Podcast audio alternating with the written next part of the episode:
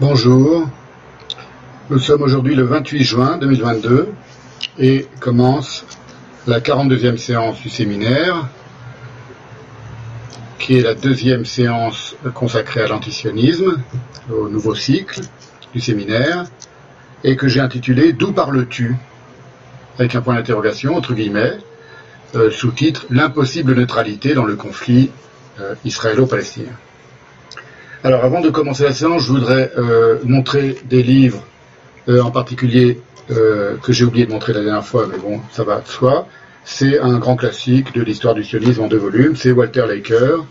Il est publié chez Tel, chez Antel, chez Gallimard. Vous voyez, ça c'est quasiment par ça qu'il faut commencer si on veut avoir une vue d'ensemble de l'histoire du sionisme. Walter Laker, c'est le point de vue d'un grand historien, juif et sioniste évidemment, mais euh, euh, toujours pour essayer de, faire preuve de probité intellectuelle, ce qui, on va le voir aujourd'hui, n'est pas le cas de tout le monde. Euh, vous pouvez commencer par lire la conclusion de ce texte, de ce, gros essai, vous voyez, en deux volumes, en deux gros volumes, qui est 13 thèses sur le sionisme, et dont, si je me souviens bien, voilà, il donne le point de vue arabe.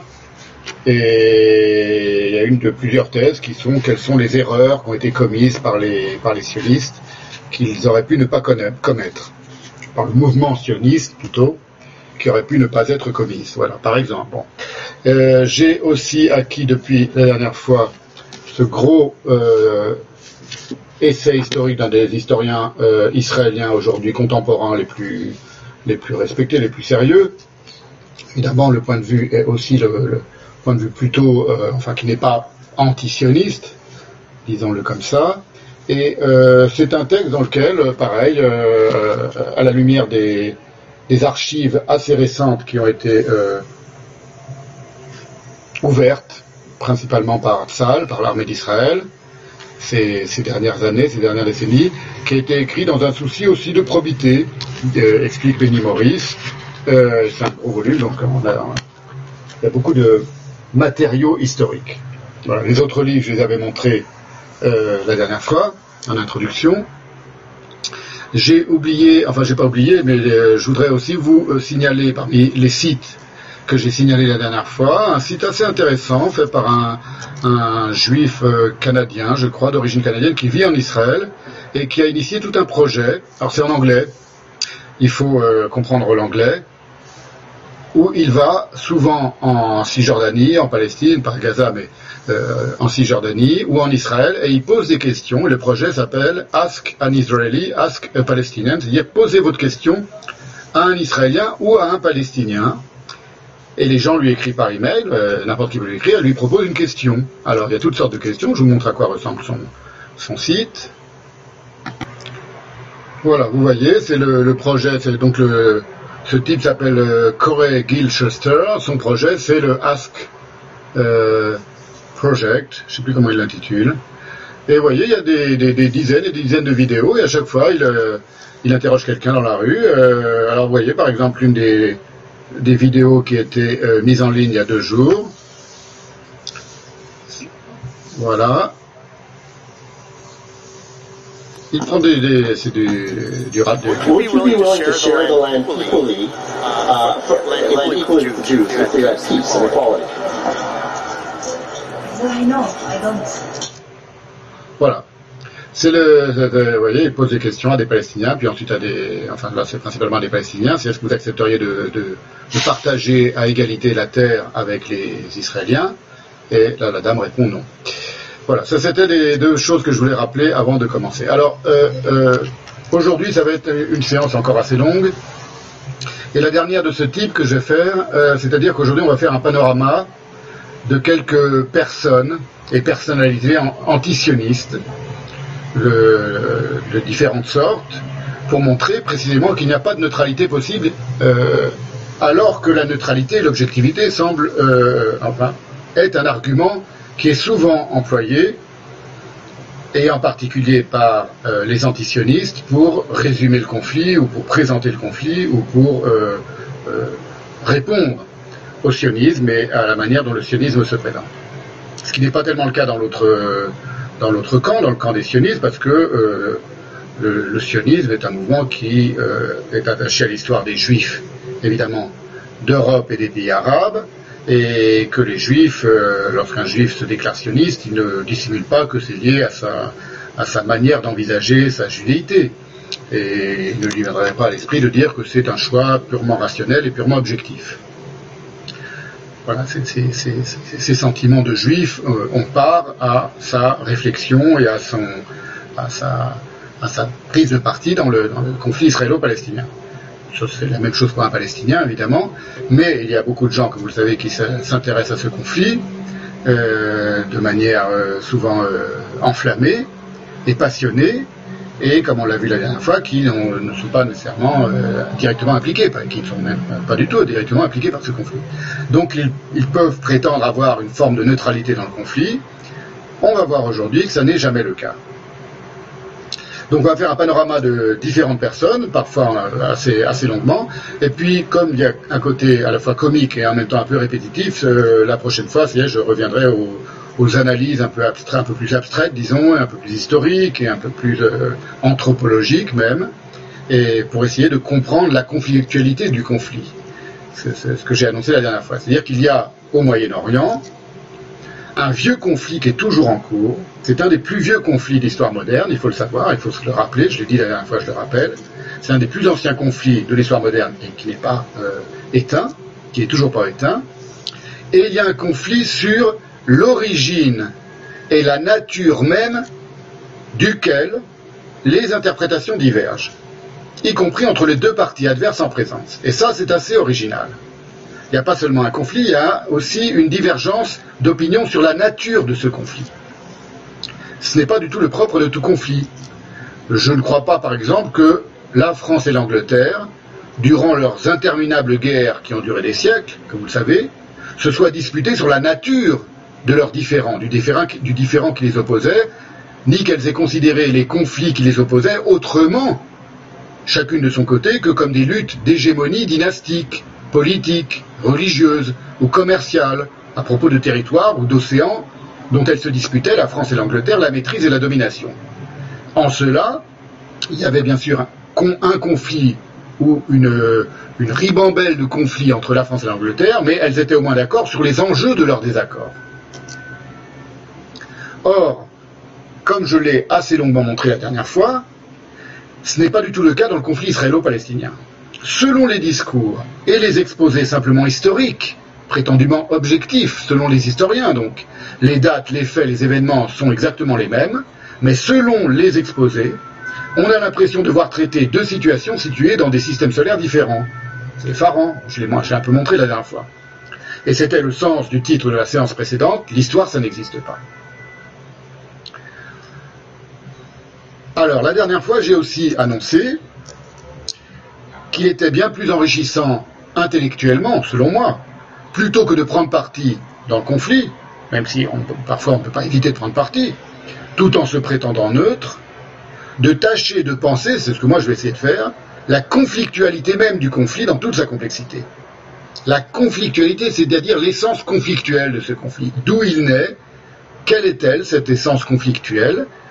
Le conflit, il est là, donc il pas, a pas, c'est inutile de le nier, si vous voulez, qu'il y a un conflit.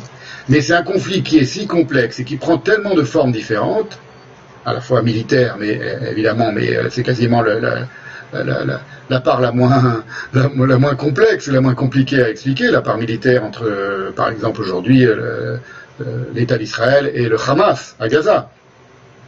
C'est un conflit qui prend des, formes si, complexes, si compliquées, si différentes, et sur lesquelles, sur la, nature desquelles même les, personnes en conflit ne sont pas d'accord, euh, euh, faut aller à, la source de cette conflictualité pour essayer de l'envisager. Ça, c'est ce que je ferai, parce que euh, cette complexité de la conflictualité, encore davantage que celle du conflit, c'est-à-dire celle qui revient à poser la question du pourquoi du conflit. Pourquoi y a-t-il un conflit dans cette région du monde depuis si longtemps et où a-t-il sa source? Plutôt que de savoir ou décider qui a commencé les hostilités,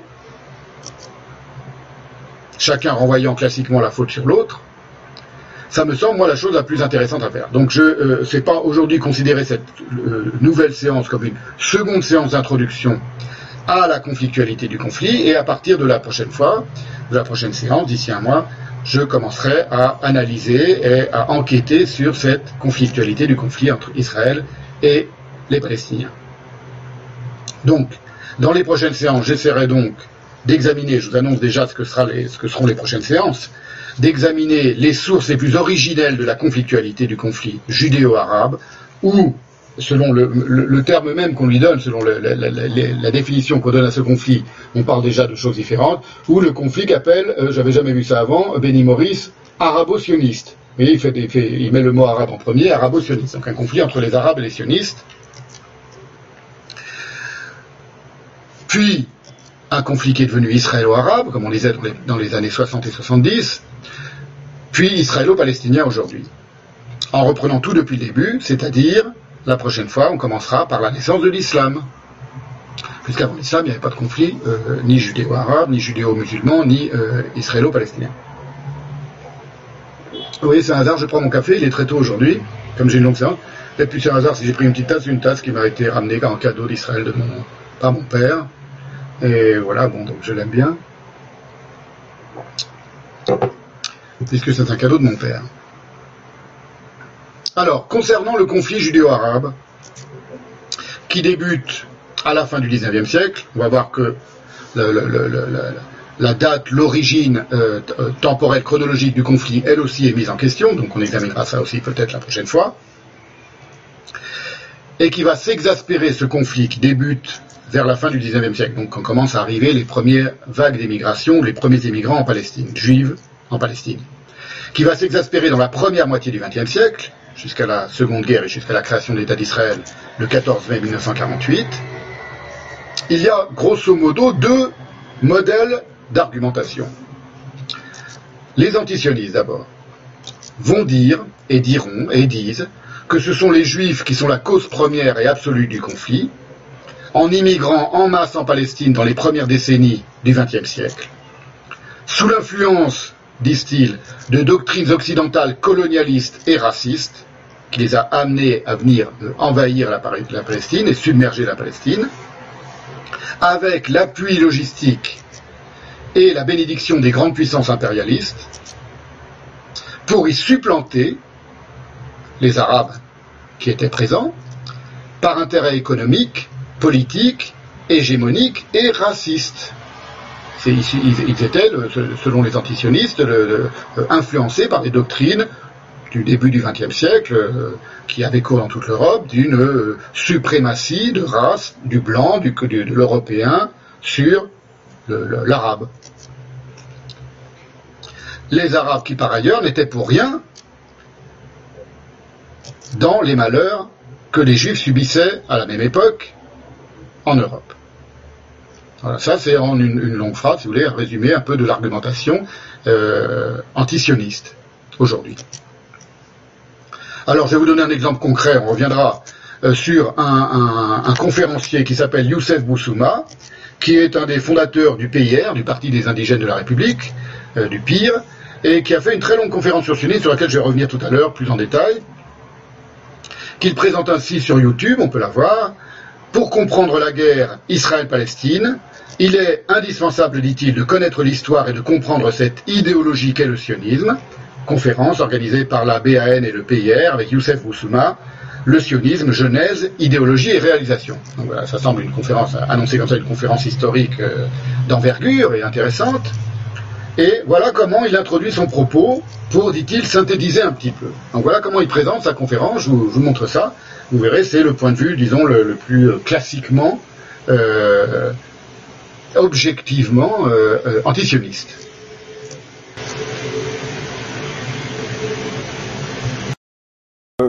Le sujet est très vaste, vous en doutez, il faudrait plus, qu'une séance, plus que la séance d'aujourd'hui, même simplement pour aborder la phase qui va donc de la naissance du sionisme jusqu'à même la Seconde Guerre mondiale. Enfin, on va essayer de synthétiser un petit peu. Alors je précise tout d'abord ce qu'on entend par sionisme. Euh, sionisme, pour nous, c'est bien l'idéologie coloniale euh, occidentale en Palestine qui va utiliser, instrumentaliser les juifs pour ce mouvement colonial. Ce n'est pas autre chose. Ce n'est pas autre chose. Le sionisme, c'est la question de Palestine. C'est la question de Palestine. Voilà, vous voyez, il commence sa conférence quasiment par la fin. Euh, comment commencer une conférence en fermant d'emblée toutes les portes du questionnement, de la nuance, de la relativisation, de la comparaison, de la critique, etc. Ça, c'était pour vous montrer un, point de vue euh, classique, disons, d'un antisioniste qui, d'emblée, euh, ne, va pas remettre en question ce sur quoi il fonde toute sa conférence et toute, toute, sa croyance, toute son idéologie et tout son discours, à savoir le sionisme, ce sont des blancs qui arrivent et qui prennent la place des, arabes, par, influencés par les théories racistes. Je vais revenir sur Youssef Boussouma, il, est, intéressant à décortiquer cette, cette conférence et son propos. On va le revoir tout à l'heure. L'opinion générale aujourd'hui, parmi les propagandistes, et qui, euh, c'est toujours pour, vous faire comprendre qu'il y a une, sorte de, euh, de doxa de la neutralité. C'est-à-dire que si les gens détestent Israël et l'État d'Israël, et si le mot sionisme, et si le sionisme, les sionistes aujourd'hui sont devenus, euh, c'est devenu une, insulte quasiment hyperbolique, les gens ne s'imaginent pas qu'ils euh, euh, sont en dehors de l'objectivité, de, la neutralité de la rationalité en se comportant comme cela.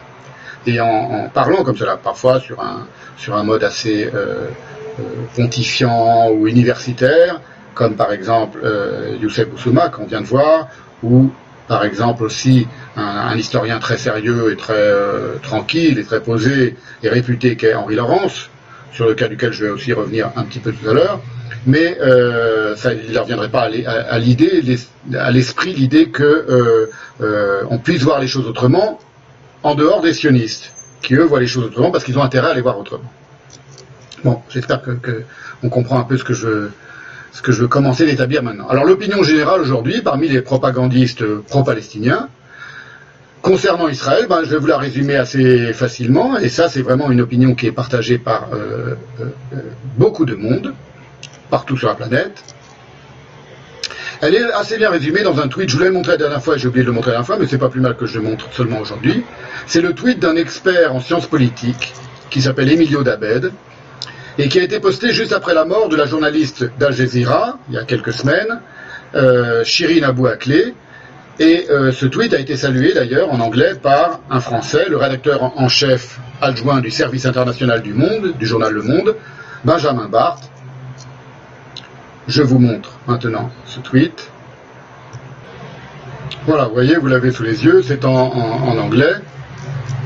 Donc c'était juste quelques, euh, quelques jours, je crois, après le, meurtre, euh, enfin après le meurtre, après la mort de euh, Shirin Abou Akleh, dont on ne sait toujours pas exactement qui l'a tué, mais dont tout le monde pense que, tout le monde a pensé immédiatement que c'était un tir volontaire de la part des Israéliens. Et voilà comment il conclut, enfin comment il résume un peu son, son sentiment cet Emilio Dabed à l'égard d'Israël, ils haïssent, ils tuent, ils nient.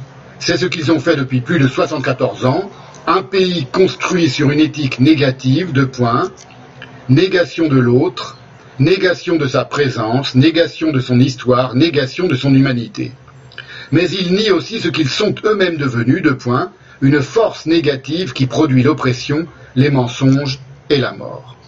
Voilà, ça c'est la euh, doxa, aujourd'hui, concernant l'État d'Israël, concernant les sionistes, c'est ce qu'ils sont depuis 74 ans, c'est-à-dire depuis la création de l'État d'Israël, une force de négation. Négation de l'autre, négation de l'altérité de l'autre. Ça, c'est pas, pas un point de vue euh, fanatique. C'est une opinion qui est très largement, vous savez, bon, si vous intéressez un peu à ce conflit, partagée dans le monde il y a infiniment plus de personnes qui pensent cela et qui pensent que ça c'est une, opinion objective et neutre que de gens qui vont parler comme moi, ou que de sionistes, ou que de, juifs qui aiment Israël dans le monde. Il y a infiniment plus de personnes qui pensent ce que je viens de vous lire là, que de gens qui aiment Israël, en comptant tous les juifs du monde et israéliens compris, par exemple. Il faut en avoir conscience. Il faut en avoir conscience. Aujourd'hui, l'antisionisme, c'est pas une, c'est pas une, et l'antisionisme exprimé ou l'anti-israélisme, si vous voulez, ou la, colère, ou la haine, ou la rage à l'égard de l'État d'Israël, c'est pas une, une opinion euh, minoritaire. C'est une opinion très majoritaire, y compris parmi les intellectuels occidentaux. Euh, principalement évidemment dans les universités et principalement dans les groupes et groupuscules de gauche et d'extrême gauche, mais aussi parfois de, droite et d'extrême droite d'ailleurs. C'est une opinion très majoritairement partagée. Évidemment, dans tous les pays arabes, où on pense exactement la même chose. Alors de leur côté, que disent et que répondent à cela les sionistes? Les sionistes diront. Donc vous voyez, je vous mets un peu en vis-à-vis les deux discours, euh, et on va voir comment la neutralité ou la euh, revendication de neutralité va s'insérer dans, chacun de ces discours, enfin surtout dans le discours antisioniste.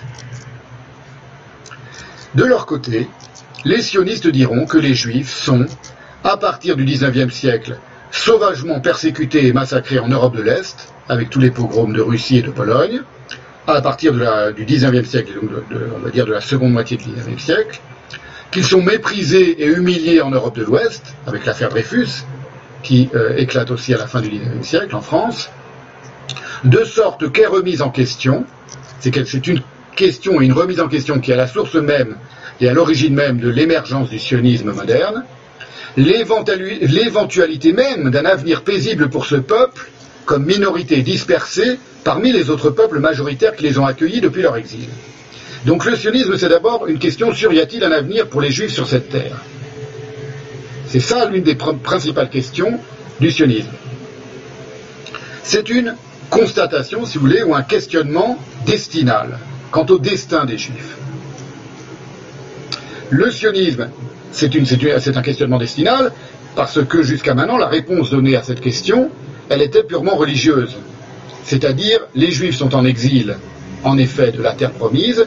Cet exil de leur terre promise, il a été décidé par Dieu, et Dieu décidera un jour de les ramener dans cette terre promise. Mais l'exil et les malheurs du peuple juif font partie de son destin, et c'est une et, participe du plan divin qui euh, aboutira à la rédemption du peuple juif à l'ère messianique. Mais à partir du XIXe siècle, évidemment, les choses se posent autrement. D'abord parce que les, pogroms en Europe de l'Est euh, s'intensifie. Il y a toujours eu des massacres. Il y en a même eu quelques-uns euh, dans les pays arabes. On verra ça prochaine fois. Pas avec la même intensité et pas avec la même fréquence, mais enfin, c'était pas une vie de tout repos non plus dans les pays arabes pour les juifs. Mais à partir du XIXe siècle, avec après, la, après la, Scala, après les Lumières, le questionnement devient différent. Et la réponse à la question y a-t-il un destin et une possibilité de survie du peuple juif en exil et parmi des nations dispersées parmi des nations où ils sont toujours en minorité, va se poser. Et selon la réponse qu'on lui donnera, on sera sioniste ou non. Pas vraiment antisioniste. Il va y avoir en effet des querelles entre les, rabbins et des, gens très religieux à, une certaine époque et les sionistes, en particulier parce que les sionistes veulent se séparer de la religion et de la réponse que la religion a donnée à cette question, mais c'est d'abord un questionnement, le sionisme. Il faut en avoir conscience. C'est ce que vous diront un sioniste, ce que vous diront les sionistes, évidemment, c'est la vision qu'ont les sionistes. Les sionistes ne se conçoivent pas comme des gens qui, tout à coup, vont aller euh, découvrir du pays, à la Christophe Colomb, et vont aller envahir des, étrangers. Voilà, ça, le point de vue sioniste, c'est pas du tout celui-là. C'est d'abord, quel est le danger qui menace le peuple juif Très tôt, au tout début du XXe siècle, il y a des grands intellectuels sionistes qui vont dire le peuple juif est en danger, en danger d'extermination. En danger d'extermination. Ils ne pouvaient pas euh, prévoir la Shoah, mais enfin, enfin si, d'une certaine manière, ils l'ont prévu. Ils ne pouvaient pas prévoir les modalités de, euh, de, la tentative d'extermination des Juifs d'Europe par les nazis, mais ils la pressentaient. Eux, ils, la pressentaient sur le mode, évidemment, euh, pogromiste.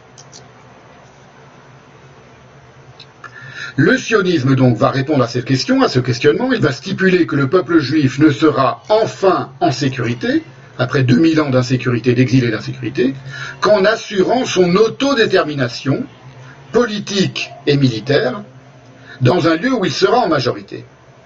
Et vous le savez peut-être, si vous connaissez un peu l'histoire du sionisme, c'est qu'il y a eu des, propositions d'établir un État juif ailleurs qu'en Palestine.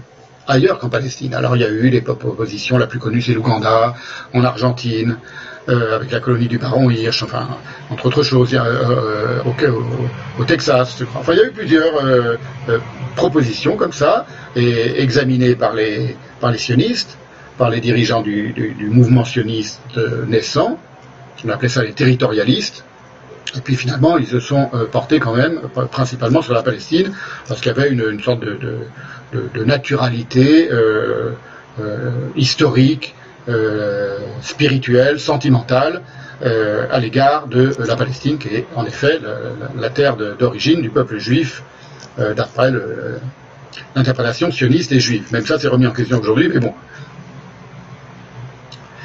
Les Arabes considèrent les sionistes nourris d'un sentiment de mépris anti-judaïque, répercuté dans leurs textes sacrés. Donc c'est comme, cela que pensent les, sionistes, mais ça se s'arc-boute à des euh, textes qui existent. Il y a en effet une forme de mépris euh, anti-judaïque qu'on peut retrouver dans les textes sacrés, à commencer par le Coran, dans le monde arabe.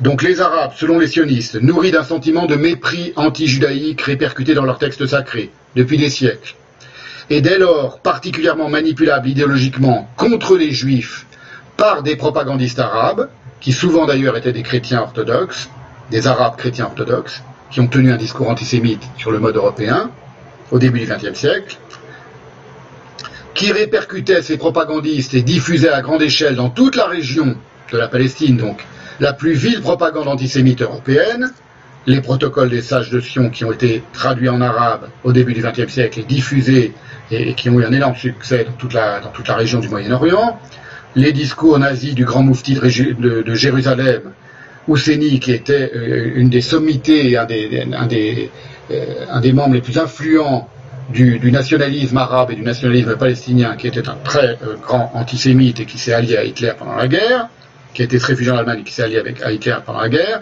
tout ça on verra. C'est la cause, selon les sionistes, selon les juifs, première du conflit. De l'exil des Palestiniens, puisque après le conflit, il y a eu guerre d'indépendance pour l'État d'Israël qui a amené cette guerre d'indépendance. On a vu la dernière fois que euh, les gens n'étaient pas d'accord sur les causes de cet exil et sur les responsables, surtout les responsabilités de cet exil, mais l'exil il a eu lieu. Il y a eu près de 700 000 Palestiniens qui en quelques mois et quelques années ont été euh, expulsés, exilés de Palestine, au début volontairement, on a vu tout ça la dernière fois, et qui ne sont pas revenus, et que c'est la cause, tout ce que je viens de vous euh, euh, énumérer, de toutes les guerres qui s'en sont suivies, et il y en a eu beaucoup des guerres entre Israël et les pays arabes, après avoir obstinément refusé, les Arabes donc, d'accueillir paisiblement en Palestine de très pauvres, au sens économique, immigrants juifs, qui étaient en danger d'extermination en Europe de l'Est, puis en Europe de l'Ouest, parce que le refus d'accueillir les juifs en Palestine s'est étalé sur toute la première moitié du XXe siècle, y compris pendant la Seconde Guerre mondiale. Il y a eu des quotas, il y a des limitations. Les Arabes ont exigé les Britanniques, s'ils voulaient qu'ils participent avec eux à l'effort de lutte contre l'Axe, de euh, limiter l'immigration juive en Palestine. Tout ça est, historique. Mais si vous voulez, c'est comme ça que les Juifs voient la chose. C'est pas seulement un discours idéologique. C'est que euh, les, Juifs prennent euh, des éléments de l'histoire, de leur histoire et de l'histoire de ce conflit, et argumente ainsi en revenant à la cause première de ce conflit. Refusant donc les Arabes obstinément, on dit les Arabes en bloc pour dire les, leaders arabes et, les propagandistes qui influençaient grandement l'ensemble des, populations euh, arabes de, la région. Refusant obstinément toutes les négociations pour partager avec eux, avec les Juifs, légalement, ce petit bout de terre semi-désertique j'allonge un peu l'argumentation sioniste parce qu'après on va rester euh, principalement aujourd'hui sur les antisionistes. Donc aujourd'hui je donne un petit peu d'éléments dans la manière dont fonctionne l'argumentation sioniste. C'est pour ça que c'est un peu plus long que, euh, que l'argumentation antisioniste, parce que l'argumentation antisioniste aujourd'hui elle va avoir la vedette.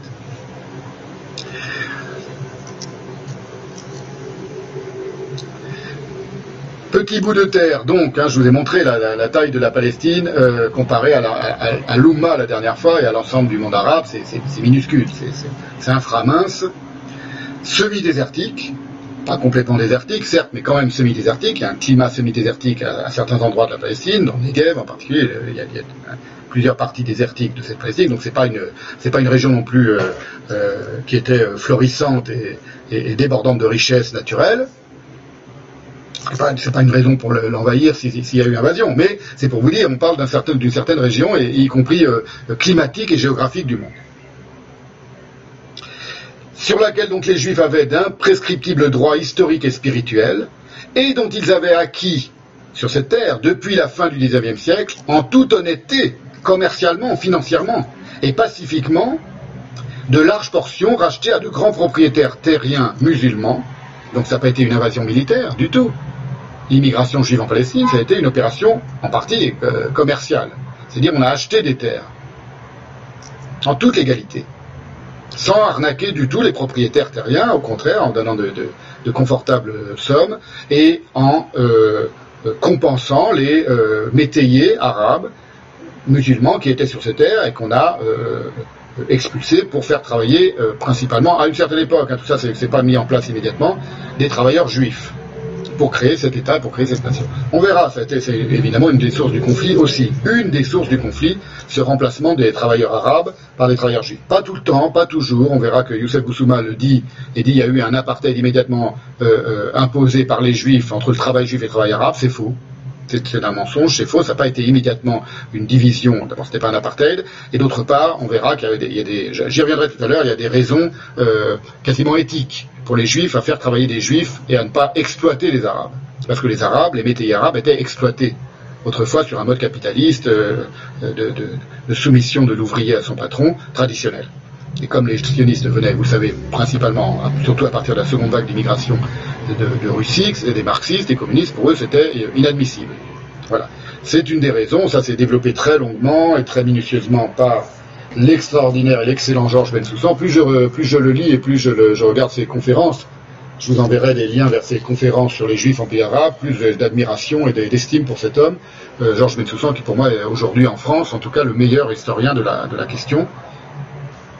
Euh, le plus fin, le plus raffiné, le plus subtil, le plus intelligent et le plus agréable à écouter en plus.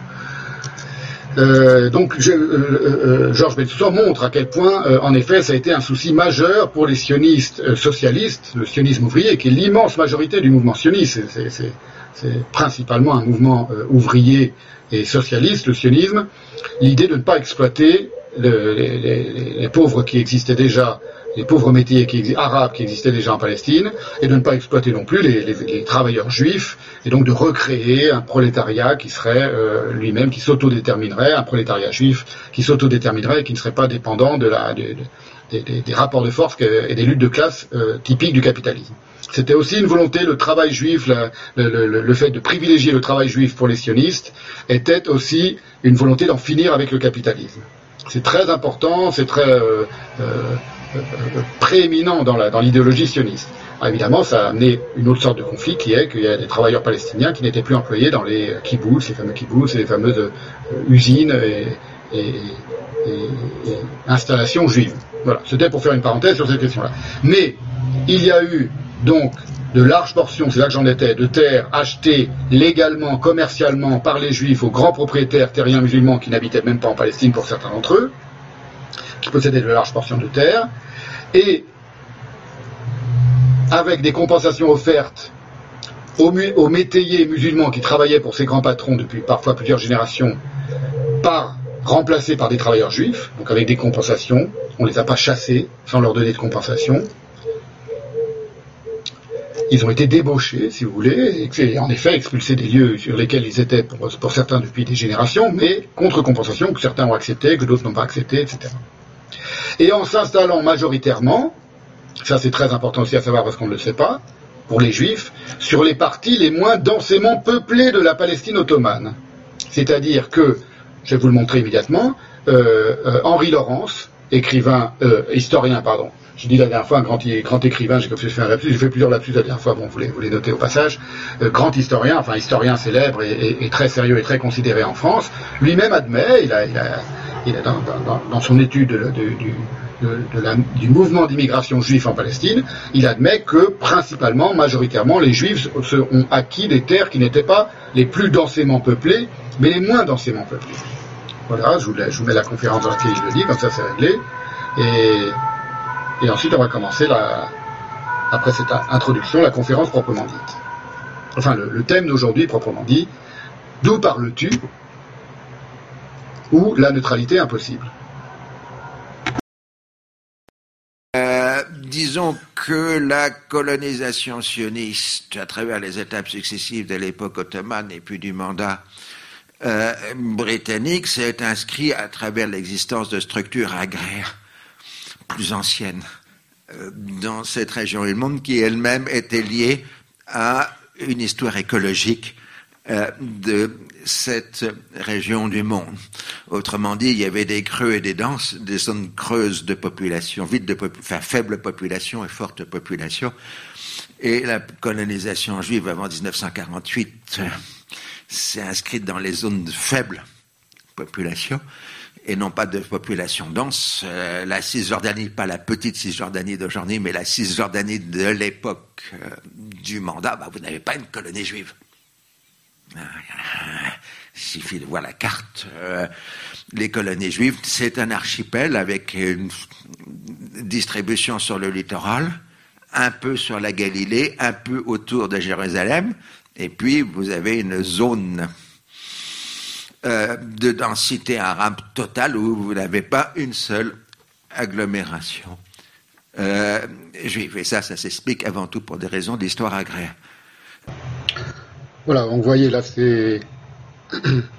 Vous voyez là, c'est le, point de vue d'Henri Laurence, tout à fait euh, euh, tranquille, posé, euh, un historien français, non juif, non sioniste, plutôt pro-palestinien, on verra, on verra ça, enfin, qui a plutôt une dilection pour, la, pour le peuple palestinien, mais qui est quand même assez équilibré dans ses propos. Et c'était juste pour vous montrer qu'il y a une complexité humaine des discours, autour de ce conflit qui le rend précisément si intéressant à méditer. Ce conflit israélo-palestinien. Même si on n'est pas impliqué dans ce conflit et si on n'y a pas d'intérêt propre, euh, personnel, psychologique ou existentiel, il est intéressant en soi. Il est intéressant à méditer parce que précisément il y a une complexité, des, une richesse, euh, si j'ose dire, de tous les discours humains différents et divergents qui se précipitent pour essayer de euh, justifier le leur vision de ce conflit. Alors la dernière fois j'ai dit, et c'est là-dessus que je vais insister aujourd'hui, je vais tenter de démontrer aujourd'hui, que nul n'est jamais neutre. Dans aucune affaire d'ailleurs, et, à propos d'aucun conflit et d'aucune histoire, au sens historique.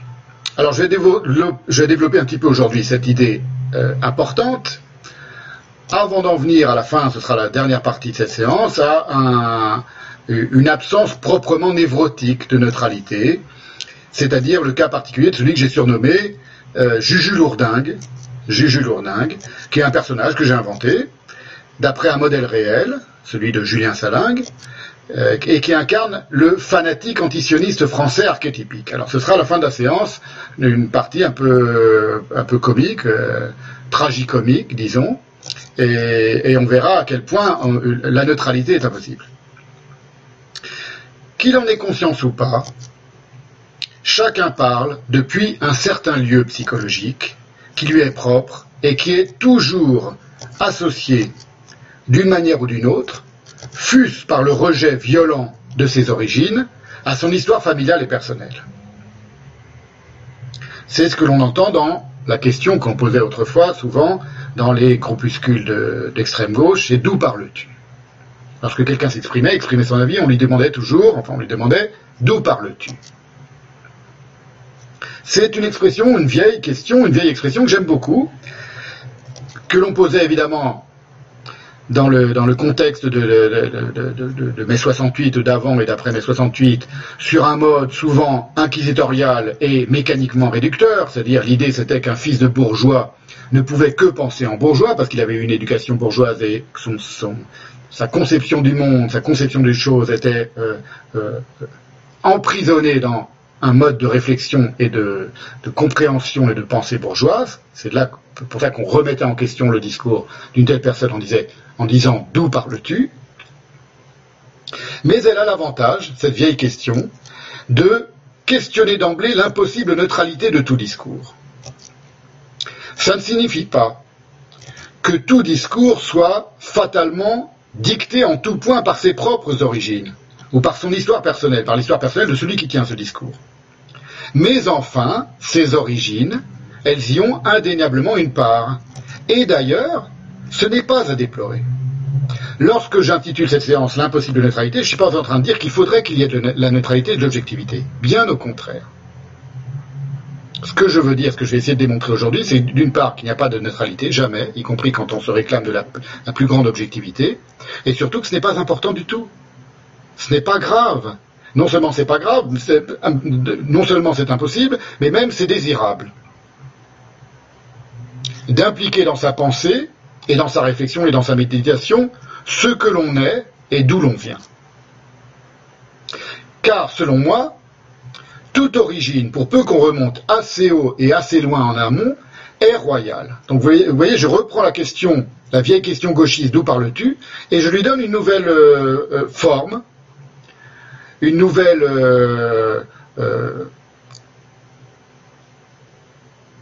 qualité, qui est où est ta source? Quelle est ta source et où est ta source?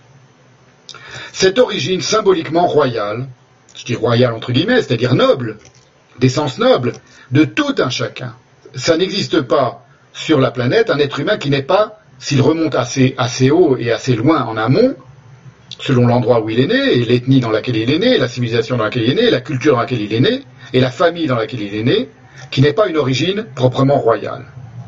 Je l'ai nommé cette origine proprement euh, noble, si vous voulez, euh, de tout un chacun, dans un texte qui était paru en janvier dernier, nous sommes en juin, à la fin du mois de juin, c'était en janvier 2022, sur le site lundi matin, on reparlera tout à l'heure du site lundi matin, c'est ce que j'ai appelé la propre source.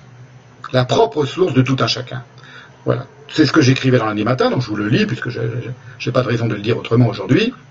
Tous les maltraités du monde ne composent pas pour autant une famille. Tel est le point d'aveuglement de l'hypothèse communiste, qui en refait pourtant guincher certains aujourd'hui.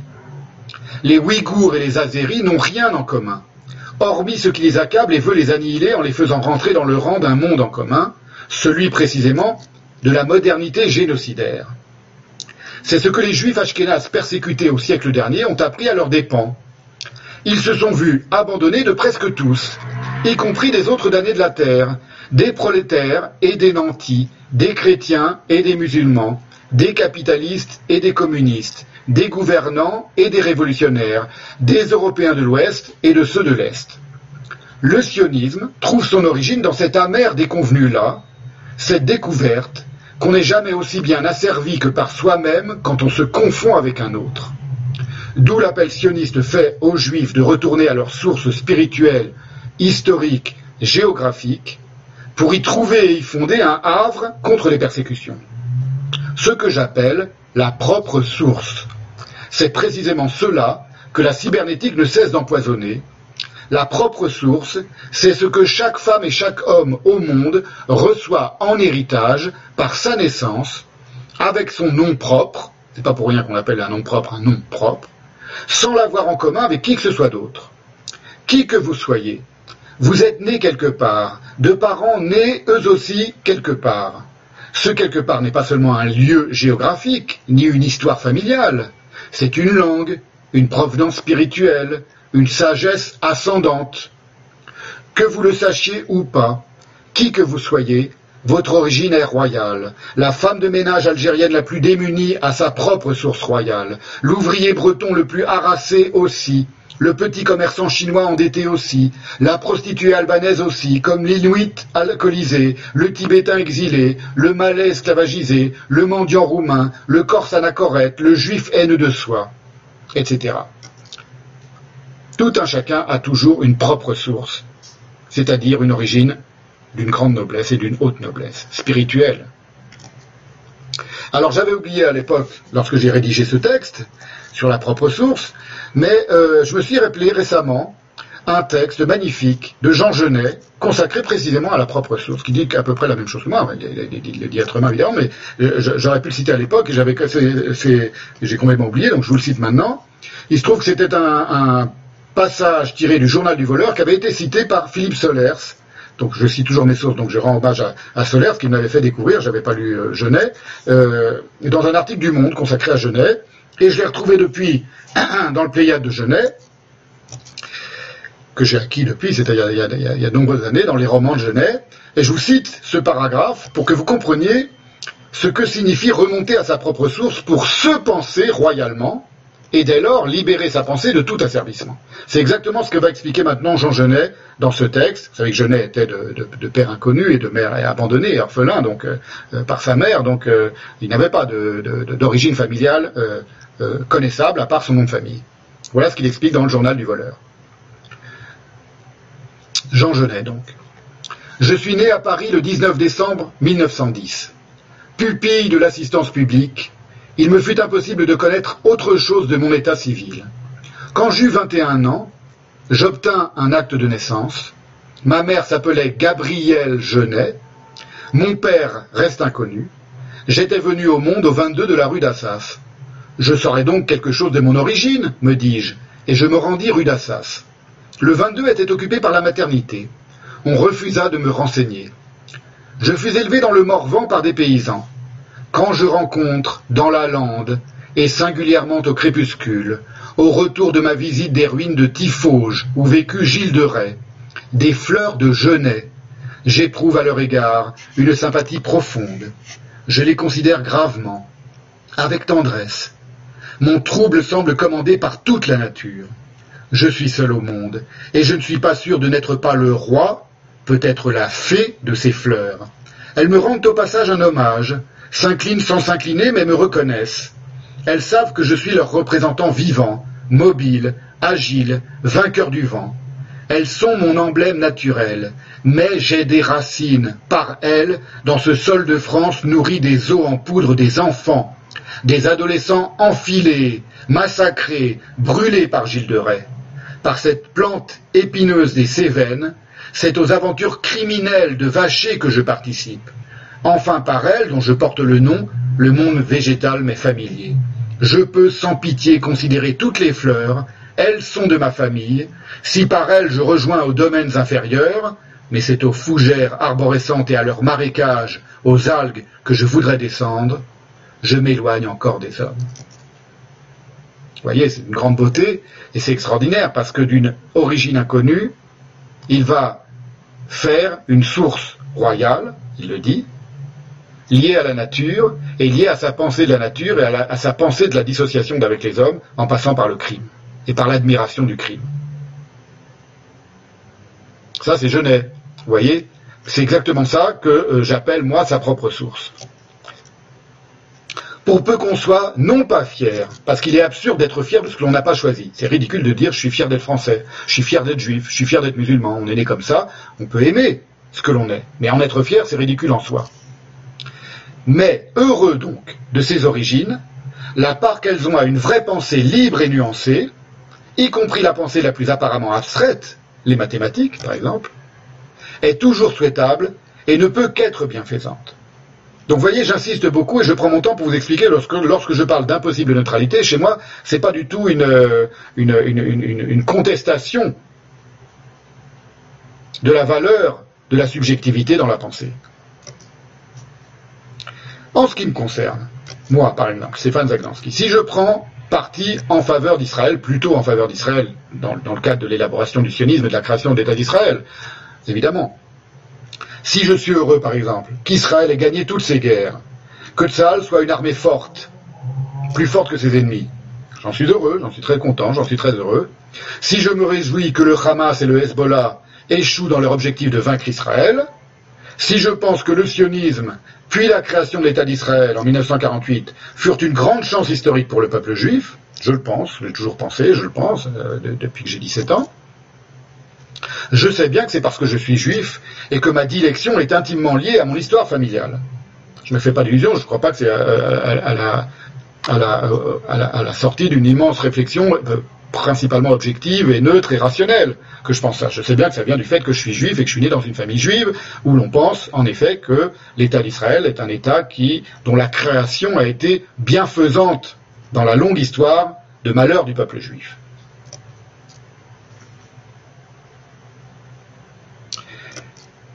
Alors, là je parle de moi, mais ça n'a pas été toujours le cas même si ça l'est aujourd'hui, de l'immense majorité des juifs sur la planète. Donc l'immense majorité des juifs sur la planète sont plutôt, disons-le comme ça, attachés à l'État d'Israël. Et heureux que l'État d'Israël existe. C'est pas toujours ceux qu'on voit les, plus euh, euh, immédiatement scène, quoique, bon, aujourd'hui, les, juifs euh, qui tiennent un discours favorables à l'État d'Israël et sionistes ouvertement, dans les médias, bon, on, les connaît, tout le monde les connaît, et ils sont assez détestés par les antisionistes qu'on n'ait pas besoin de, rappeler leur nom.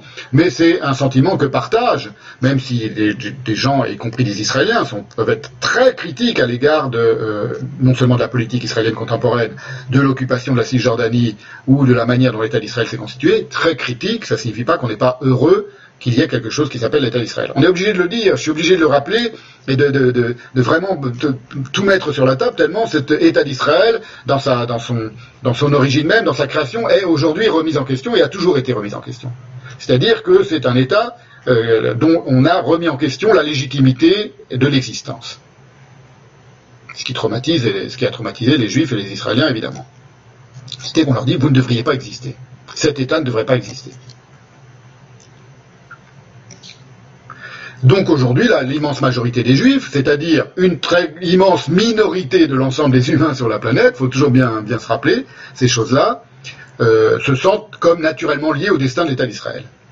Et il se trouve que si c'était quelque chose qui était discutable jusqu'à 1945, euh, jusqu'à la, Shoah, euh, ça n'est plus discutable, et la Shoah, et là, ça donnait entièrement raison aux sionistes, parce qu'il y avait un débat très vigoureux, très virulent, très violent entre les juifs sionistes et les juifs qui n'étaient pas sionistes, avant la Shoah. Les juifs assimilés, qui affirmaient que euh, euh, les sionistes plutôt affirmaient face aux juifs assimilés, et la Shoah leur a donné entièrement raison, hélas, que jamais l'antisémitisme ne disparaîtrait. Et en 2022, on est aujourd'hui en 2022, il est plus virulent que jamais en discours et parfois en acte dans le monde. Il n'y a plus de persécution des juifs, heureusement, c'est pas le peuple le plus persécuté de la terre, euh, euh, mais c'est un peuple, euh, un des peuples les plus détestés de la terre, on peut le dire de, manière neutre comme ça. Il me semble que c'est assez patent et assez évident. Et donc les sionistes expliquaient aux juifs assimilés et antisionistes et non sionistes que les juifs seraient toujours à la merci de leurs hôtes dans les pays où ils avaient été accueillis, euh, bien ou mal, et en danger de mort ou de vexation où que ce soit où ils ne seraient pas en, majorité, y compris dans les pays arabes, où ils vivaient depuis des, siècles. Alors je vais vous donner un, exemple de propos non sioniste, non sioniste, mais qui montre que pour un juif, il n'est pas possible de ne pas être impliqué dans cette histoire, et de ne pas prendre position dans cette histoire. Donc c'est pour vous dire, maintenant je vais vous donner quelques citations, quelques propos de juifs, de juifs euh, célèbres et fameux et géniaux, c'est comme ça, bon, j'ai un peu choisi volontairement euh, euh, pour cette raison, mais qui vont se positionner par rapport au sionisme, et on sent dans la manière dont ils se positionnent, je parle au début du XXe siècle, hein, avant la création de l'État Israël, on, voit dans la manière dont ces juifs notoires, célèbres et géniaux se positionnent, qu'ils sont attachés d'une manière ou d'une autre à cette question du sionisme. Ce n'est pas une question qui leur est indifférente. Le premier exemple, et c'est un exemple de quelqu'un qui n'est pas sioniste, c'est celui de Bergson.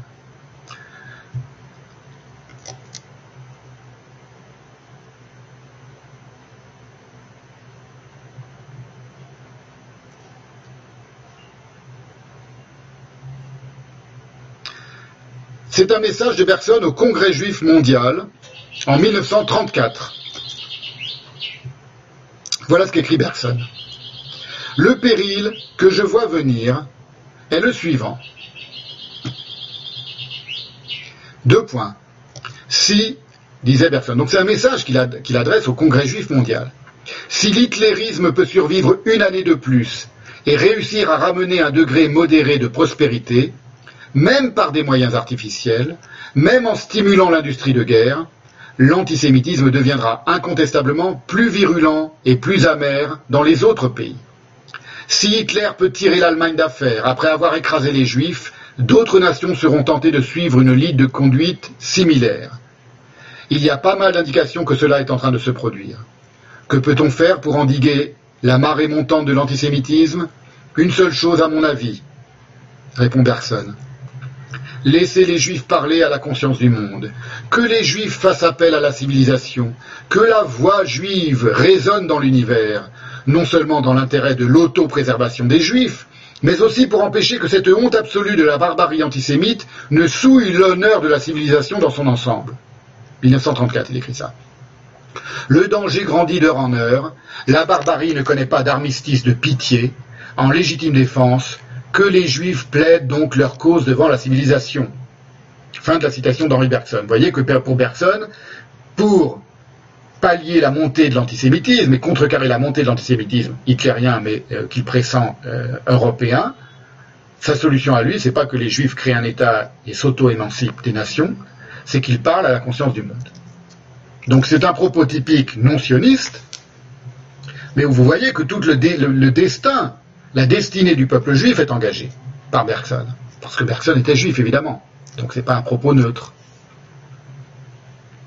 Autre exemple de réaction juive au sionisme d'avant la Shoah, c'est, je vous mets sous les yeux la table des matières d'un de ces de son, de son recueil d'essais, avant de vous dire de qui il s'agit. Vous voyez, c'est le chapitre 4, la table des matières, d'un recueil qui s'intitule Comment je vois le monde d'Albert Einstein. C'est Einstein qui a écrit ce recueil, enfin c'est un recueil de textes et d'interventions. Vous voyez, il y a toute une partie, le chapitre 4, qui est consacrée au judaïsme, qu'il écrit à la fin des années 20, et le passage que je vais vous citer maintenant de Einstein, c'est une allocution au sujet de l'œuvre de construction en Palestine. Voilà ce qu'écrit Einstein dans le, une allocution au sujet de l'œuvre de construction en Palestine. On est donc à la fin des années 20, donc il y a le sionisme et l'immigration juive qui s'est installée en Palestine et qui commence à construire l'État d'Israël en Palestine, un foyer national juif qui va devenir l'État d'Israël en Palestine. Et voilà ce qu'écrit Einstein. Ce que nous faisons pour l'œuvre commune, nous ne l'exécutons pas seulement pour nos frères en Palestine, mais pour la santé et la dignité de tout le peuple juif. Nous sommes réunis aujourd'hui pour remémorer une communauté vieille de plusieurs milliers d'années, pour nous remettre en mémoire son sort et ses problèmes, c'est une communauté de tradition morale qui, aux époques de détresse, a toujours prouvé sa force et sa puissance vitale. À toutes les époques, elle a donné naissance à des hommes qui ont incarné la conscience du monde occidental et ont été les défenseurs de la dignité humaine et de la justice. Tant que cette communauté nous tiendra au cœur, elle se perpétuera pour le salut de l'humanité, bien qu'elle ne possède pas une organisation fermée.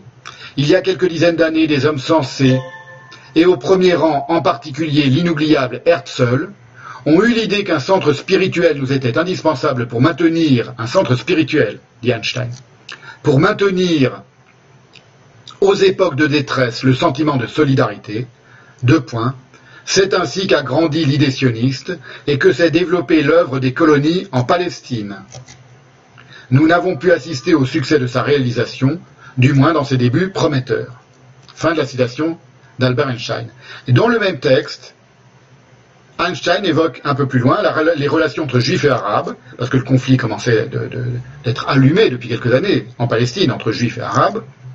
Voilà ce qu'il écrit. La création d'une coopération satisfaisante des juifs et des arabes n'est pas un problème anglais. C'est notre problème, parce que la Palestine était sous mandat britannique à la fin des années 20, après la Première Guerre mondiale. Nous, c'est-à-dire juifs et arabes, écrit Albert Einstein à la fin des années 20, nous devons nous entendre nous-mêmes sur les directions d'une vie en commun avantageuse, suffisante pour les besoins des deux peuples. La solution équitable de cette mission, digne des deux peuples, représente pour nous un objectif non moins beau et important que l'avancement du travail de construction même. Ça, ce sont des points de vue de grands juifs, évidemment célébrissimes dans le monde entier, européens, qui parlaient à la conscience des juifs et qui parlaient à tout le monde. C'était un point de vue majoritaire, contrairement à ce qu'affirment fréquemment les antisionistes. C'est-à-dire qu'à partir du moment où les Juifs ont eu conscience qu'il y avait un problème et que les Arabes ne, les accueilleraient pas les bras, ouverts, après avoir, au début du XXe siècle, ignoré qu'il y avait des Arabes en Palestine, mais vraiment sur un mode euh, quasiment euh, imbécile et puéril et aveugle, de manque de lucidité, ils ont tâché de réfléchir à un moyen de régler le conflit entre eux, les juifs et les arabes, dans leur immense majorité. C'était, ça n'a pas eu lieu, le règlement de ce conflit. Il n'a toujours pas eu lieu d'ailleurs, d'une certaine manière, aujourd'hui, en, Israël et entre Israël et les Palestiniens. Mais ça ne veut pas dire que les juifs en ont été, euh, y ont été indifférents. Vous voyez, là je vous cite Einstein, on, je pourrais vous citer plein d'autres grands juifs, en général des intellectuels, des gens qui réfléchissaient, et, et Boubert, Scholem et d'autres qui eux étaient sionistes et étaient installés en Palestine. Vous voyez, là c'est un propos plutôt sioniste, plutôt pro-sioniste de la part d'Einstein, qui ne va pas s'installer en, Palestine et qui a même refusé la, première présidence de l'État d'Israël. On lui a proposé, il a, refusé pas par antisionisme, enfin ça, ne l'intéressait pas. Mais c'était un souci de l'ensemble des juifs qui euh, euh, faisaient appel, si vous voulez, à une tradition d'humanisme, du judaïsme, propre au judaïsme, et pour eux l'idée de, persécuter, de dominer et d'opprimer un autre peuple, en s'installant en Palestine, était euh, inadmissible. Voilà, il faut le savoir. Autre exemple de juifs réfléchissant sur ce que signifie pour lui le sionisme, toujours pour vous montrer, pour insister sur cette idée que pour les juifs, le sionisme n'est pas indifférent. Et qu'il ne viendrait pas à l'idée d'un juif de dire ça, ça m'indiffère. Enfin, si, ils peuvent le dire, mais euh, de dire euh, ça m'indiffère, mais je suis juif et parce que je suis juif ça m'indiffère, non. Parce que je suis rationnel, parce que je suis neutre, parce que je suis objectif, donc je me penche sur ce conflit et je vais vous dire ce que j'en pense. C'est impossible pour un juif de dire ce qu'il en pense sans se sentir impliqué dans ce conflit voire, voire révulsés par ce conflit. On va voir des juifs révulsés par le sionisme, qui se présentent comme tels, qui ont, qui ont fondé une association en France, par exemple. Il y en a d'autres. En Israël aussi, il y en a. Le, euh, le nouvel exemple d'un juif réfléchissant donc sur ce que signifie pour lui le sionisme, c'est Freud, Sigmund Freud, dans une lettre que je vais vous mettre aussi à l'écran, avec l'écriture quasiment illisible de, Freud. Voilà, c'est une lettre que Freud écrit le 26 février 1930 à Chaim Kofler, qui était un membre de la Fondation pour la réinstallation des Juifs en Palestine. En hébreu, c'était le Keren Ayesod, la fondation pour le, pour le fondement, Ayesod c'est le fondement, l'installation. Et voilà ce qu'écrivait euh, Freud pour dire qu'il refusait de s'adresser euh, aux juifs euh, à propos du sionisme. Il va expliquer pourquoi, d'où vient son refus de, s'adresser publiquement au nom du Keren Ayesod. Qui veut influencer le grand nombre doit avoir quelque chose de retentissant et d'enthousiaste à lui dire. Et cela, mon jugement réservé sur le sionisme ne le permet pas. J'ai assurément les meilleurs sentiments de sympathie pour des efforts librement consentis. Je suis fier de notre université de Jérusalem, dit notre université de Jérusalem, en tant que juif, et je me réjouis de la prospérité des établissements de nos colons. Mais d'un autre côté, je ne crois pas que la Palestine puisse jamais devenir un État juif, ni que le monde chrétien, comme le monde islamique, puisse un jour être prêts à confier leur lieu saint à la garde des juifs il m'aurait semblé plus avisé de fonder une patrie juive sur un sol historiquement non chargé. Certes, je sais que, pour un dessein aussi rationnel, jamais on n'aurait pu susciter l'exaltation des masses ni la coopération des riches. Je concède aussi avec regret que le fanatisme peu réaliste de nos compatriotes porte sa part de responsabilité dans l'éveil de la méfiance des Arabes. Je ne peux éprouver la moindre sympathie pour une piété mal interprétée qui fait d'un morceau de mur d'Hérode, il parle du, fameux mur des lamentations, du mur du temple de Jérusalem, une relique nationale, et à cause d'elle défie les sentiments des habitants du pays. Jugez vous-même si, avec un point de vue aussi critique, je suis la personne qu'il faut pour jouer le rôle de consolateur d'un peuple ébranlé par un espoir injustifié. Vous voyez, c'est très intéressant, c'est un discours très lucide et très critique de euh, Einstein sur le sionisme et sur l'installation en Palestine de l'État juif, du projet d'un État juif, qui pourtant n'est pas antisioniste pour autant. Enfin, en remontant un peu en, amont dans le temps, un troisième juif célèbre, qui s'est exprimé, alors lui, non pas tant sur le sionisme, qui n'existait pas encore, parce que c'est au début du XIXe siècle, enfin la première moitié, toute première moitié du tout début de la seconde moitié du XIXe siècle, mais sur la condition des juifs dans la Palestine ottomane. Et ce juif célèbre, c'est Karl Marx. Encore un juif génial, j'y peux rien. Enfin si j'y peux, c'est que je, l'ai choisi, je les aime bien. C'est au cœur, c'est quelque chose que j'ai découvert en, préparant cette séance, que je ne connaissais pas, un texte de Marx que je ne connaissais pas. C'est dans un long, article en anglais consacré au conflit sur les lieux saints chrétiens en Palestine ottomane. Donc c'est pas le, sionisme et la condition des juifs en Palestine ottomane n'est pas le sujet principal de Marx, mais il va leur consacrer un paragraphe pendant la guerre de Crimée, et c'est paru dans le New York Herald Tribune du 15 avril 1854, où Marx, à cette époque-là, pour gagner de l'argent, écrivait très euh, régulièrement des textes d'analyse géopolitique et politique. Je vous mets, on, trouve tout ça en, en ligne. Je vous mets quelques, euh, quelques secondes sous les yeux ce texte de Marx, voyez, et je vous en donne un petit extrait traduit. Voilà, donc Marx s'y montre, c'est un, texte très intéressant parce que Marx s'y montre très, très caustique à l'égard de la domination ottomane sur les autres religions, sur les disputes interchrétiennes autour des lieux saints, où les juifs ne sont pas du tout euh, impliqués. Mais de manière surprenante, il se montre tout à coup comme attendri, brusquement, inopinément, par le sort misérable des juifs hiérosolomitains des Juifs de Jérusalem. Voilà ce qu'il écrit. La population sédentaire de Jérusalem compte environ 15 500 âmes, dont 4 000 sont des musulmans et 8 000 des juifs. Donc à Jérusalem, il y avait plus de juifs que de musulmans. C'était une, exception dans l'ensemble de la Palestine. Les musulmans, qui forment environ un quart de l'ensemble et qui se composent de Turcs, d'Arabes et de Morts, sont bien entendu les maîtres à tous égards, car ils ne sont nullement affectés par la faiblesse de leur gouvernement à Constantinople.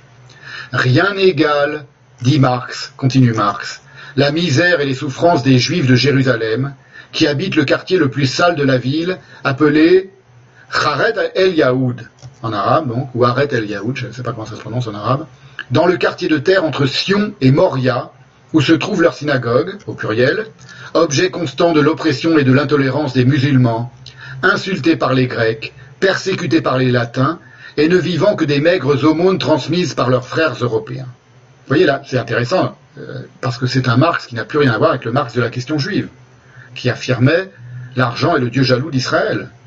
C'est un Marx à tout à coup attendri par les Juifs de Jérusalem. Évidemment parce qu'il est d'origine juive, vous en doutez bien. Ça fait partie euh, des raisons de l'attendrissement de, Marx. Alors je dis cela J'ouvre juste une parenthèse, je vais terminer après la citation de Marc, c'est que j'ai vu hier en regardant une, prodigieuse euh, prodigieusement intéressante euh, conférence de Georges Bensoussan sur les juifs en pays arabe, que le sort misérable des juifs en pays arabe avait été remarqué par des auteurs non juifs dès le XIXe siècle, dès le début du XXe siècle, et il donne l'exemple de deux auteurs qui se trouvent être par hasard non seulement non juifs, mais antisémites, à savoir Charles de Foucault et Loti, Pierre Loti, qui tous les deux, explique Georges Bensoussan, dans cette conférence. Je vous enverrai les liens dans la, dans la prochaine lettre d'information du séminaire, lorsque cette séance que je fais aujourd'hui sera mise en ligne. Donc Ben Soussan explique qu'ils étaient des antisémites patentés et que pourtant euh, ils se sont montrés dans leurs rapports, dans leurs livres, dans leurs écrits, sou, euh, soudain, euh, soucieux et, et, touchés par le sort misérable des juifs en Palestine ou dans les pays arabes qu'ils visitaient, principalement dans les pays musulmans qu'ils visitaient. Comme Marx ici le démontre. Les Juifs cependant ne sont pas des indigènes, mais viennent de pays différents et lointains, et ne sont attirés à Jérusalem que par le désir d'habiter la vallée de Josaphat, et de mourir sur le lieu même où l'on attend la rédemption. Pour rendre ces Juifs plus misérables, l'Angleterre et la Prusse ont nommé en 1840 un évêque anglican à Jérusalem, dont l'objet avoué est leur conversion. Il a été terriblement battu en 1845 et méprisé par les Juifs, les chrétiens et les Turcs. On peut dire en fait qu'il a été la première et la seule cause d'une union entre toutes les religions à Jérusalem. Fin de la citation de Karl Marx, qui date donc de 1854. Texte dans le New York Herald Tribune, écrit en anglais, originellement, 15 avril 1854. Quelle que soit donc leur opinion sur la question, et fussent-ils antisionistes entre guillemets, au sens même religieux du terme, puisque l'antisionisme religieux considérait j'en parlerai peut-être probablement dans une séance ultérieure, euh, donc au tout début du sionisme, et avant même qu'il y ait des, vagues d'immigration en Palestine, à la fin du XIXe siècle, les rabbins, les religieux étaient majoritairement opposés, les juifs religieux étaient opposés au sionisme et au projet sioniste, parce que pour eux, la euh, rédemption, la réinstallation Et le retour des Juifs en Palestine ne pouvait se faire qu'à l'ère messianique et sous la, sous sous la, dictée du, du, Messie. Tant que le Messie n'était pas revenu, venu plutôt pour les Juifs, tant que le Messie n'était pas là, on n'avait pas à retourner en Eretz Israël. Parce qu'on n'avait pas à déranger le plan divin, c'était uniquement un plan divin. Voilà pourquoi les Juifs religieux se sont opposés aux sionistes au début du XXe siècle. Il y a eu ensuite des réinterprétations, dont les plus connues sont celles du euh, très grand rabbin kabbaliste, le Rav Kook, qui lui a réinterprété autrement le rapport entre la rédemption et l'installation dans l'État d'Israël, et qui du coup a donné une interprétation religieuse plausible, argumentée, euh, judaïquement argumentée, si vous voulez, qui permettait aux juifs religieux de venir en effet s'installer en Israël. Mais avant lui, c'était considéré comme un grand péché de vouloir hâter la venue du Messie en allant s'installer en Israël. Pour des raisons euh, un peu complexes un peu longues à expliquer, principalement parce que c'était, euh, ça, risquait de créer un nouveau faux messianisme, comme il y en avait eu plusieurs dans l'histoire des Juifs, qui, s'étaient toujours très mal terminés. Sapata Tzvi et Jacob Frank étant les plus connus, mais non les seuls. Voilà. Alors, en ce qui me concerne, moi, donc, euh, ce que, j'étais en train de dire, c'est que euh, même lorsque les juifs sont antisionistes au sens religieux du terme, depuis le début du sionisme, tous les juifs sont majoritairement intéressés au destin de l'État juif, comme ils étaient naturellement soucieux de l'antisémitisme dans le monde. Un juif qui, serait, qui aurait dit, qui aurait déclaré au début du XXe siècle, moi l'antisémitisme ne me concerne pas, il y en avait peut-être, probablement, c'était quand même la portion congrue. C'était pas la majorité. Alors en ce qui me concerne, moi, je vais parler un petit peu de moi, et puis après on va, on va, passer au camp adverse. Puisque cet État d'Israël est aujourd'hui substantiellement critiqué, que son droit à l'existence est remis en question intellectuellement et idéologiquement, au moyen de toute une argumentation se présentant comme allant de soi, l'argumentation antisioniste. Et cela aussi est une particularité de ce conflit, je le répète, je le redis. Par exemple, on va prendre un exemple euh, contemporain, très contemporain qui a lieu en ce moment, on peut être farouchement pro-ukrainien dans la guerre qui oppose en ce moment euh, Poutine et la Russie Poutine à l'Ukraine, de Zelensky, ou pro-tibétain, sans pour autant, dans l'invasion qui a été faite, euh, le nettoyage ethnique, alors réel, euh, concret, qui a été fait au Tibet par les Chinois. On peut être pro-ukrainien et pro-tibétain sans pour autant remettre en cause le droit à l'existence de la Russie et de la Chine. Eh bien, au contraire, l'antisionisme militant remet en cause explicitement jusqu'à la légitimité de la création de l'État juif. Il ne dit pas l'État juif, euh, euh, il y en a qui le disent, les plus, les plus posés, qui disent l'État juif a euh, créé un, une, souffrance au peuple palestinien et a été néfaste au peuple palestinien. On aurait dû créer l'État juif autrement, les juifs et les palestiniens, les juifs, les juifs auraient dû comprendre, mieux comprendre les palestiniens, etc. On peut tenir ce genre de discours. C'est pas le discours majoritaire. Le discours majoritaire antisionisme, il remonte jusqu'à la création de l'État d'Israël et il dit cet État d'Israël ne devrait pas exister. Il n'aurait pas dû exister. Il n'a aucune légitimité. Et comme je suis, moi, personnellement, depuis assez longtemps, épris de justice, plutôt de justice que d'injustice, c'est une question que je me suis posée très, tôt dans mon adolescence. Est-ce que l'État d'Israël était légitime? Est-ce qu'on a, créé une injustice en créant l'État d'Israël auprès du peuple arabe et du peuple palestinien? Ça m'a amené, dès mon, dès mon adolescence, à m'intéresser intellectuellement à ce dossier pour essayer de démêler le vrai du faux. Donc pas seulement parce que j'étais juif, parce que j'étais juif bien sûr, mais parce que aussi j'étais intéressé à l'idée de la justice, par mon éducation, si vous voulez, par, ma formation, par mon éducation. Et en général, c'est assez fréquent dans les éducations juives, ce souci de justice. C'est d'ailleurs quelque chose de profondément juif, y compris dans la religion juive. Moi, j'ai pas été élevé et éduqué de manière très religieuse et même pas du tout religieuse, quasiment pas religieuse. J'ai fait le strict minimum, la, circoncision, la bar mitzvah à 13 ans, mon, tout, mon rapport à la pensée juive, c'est un rapport de redécouverte à partir de, mon âge de jeune adulte, et un rapport intellectuel de redécouverte et de passion. Mais l'idée de justice, elle était euh, en moi euh, très tôt, dès que j'étais en âge de commencer à penser, à savoir à l'adolescence.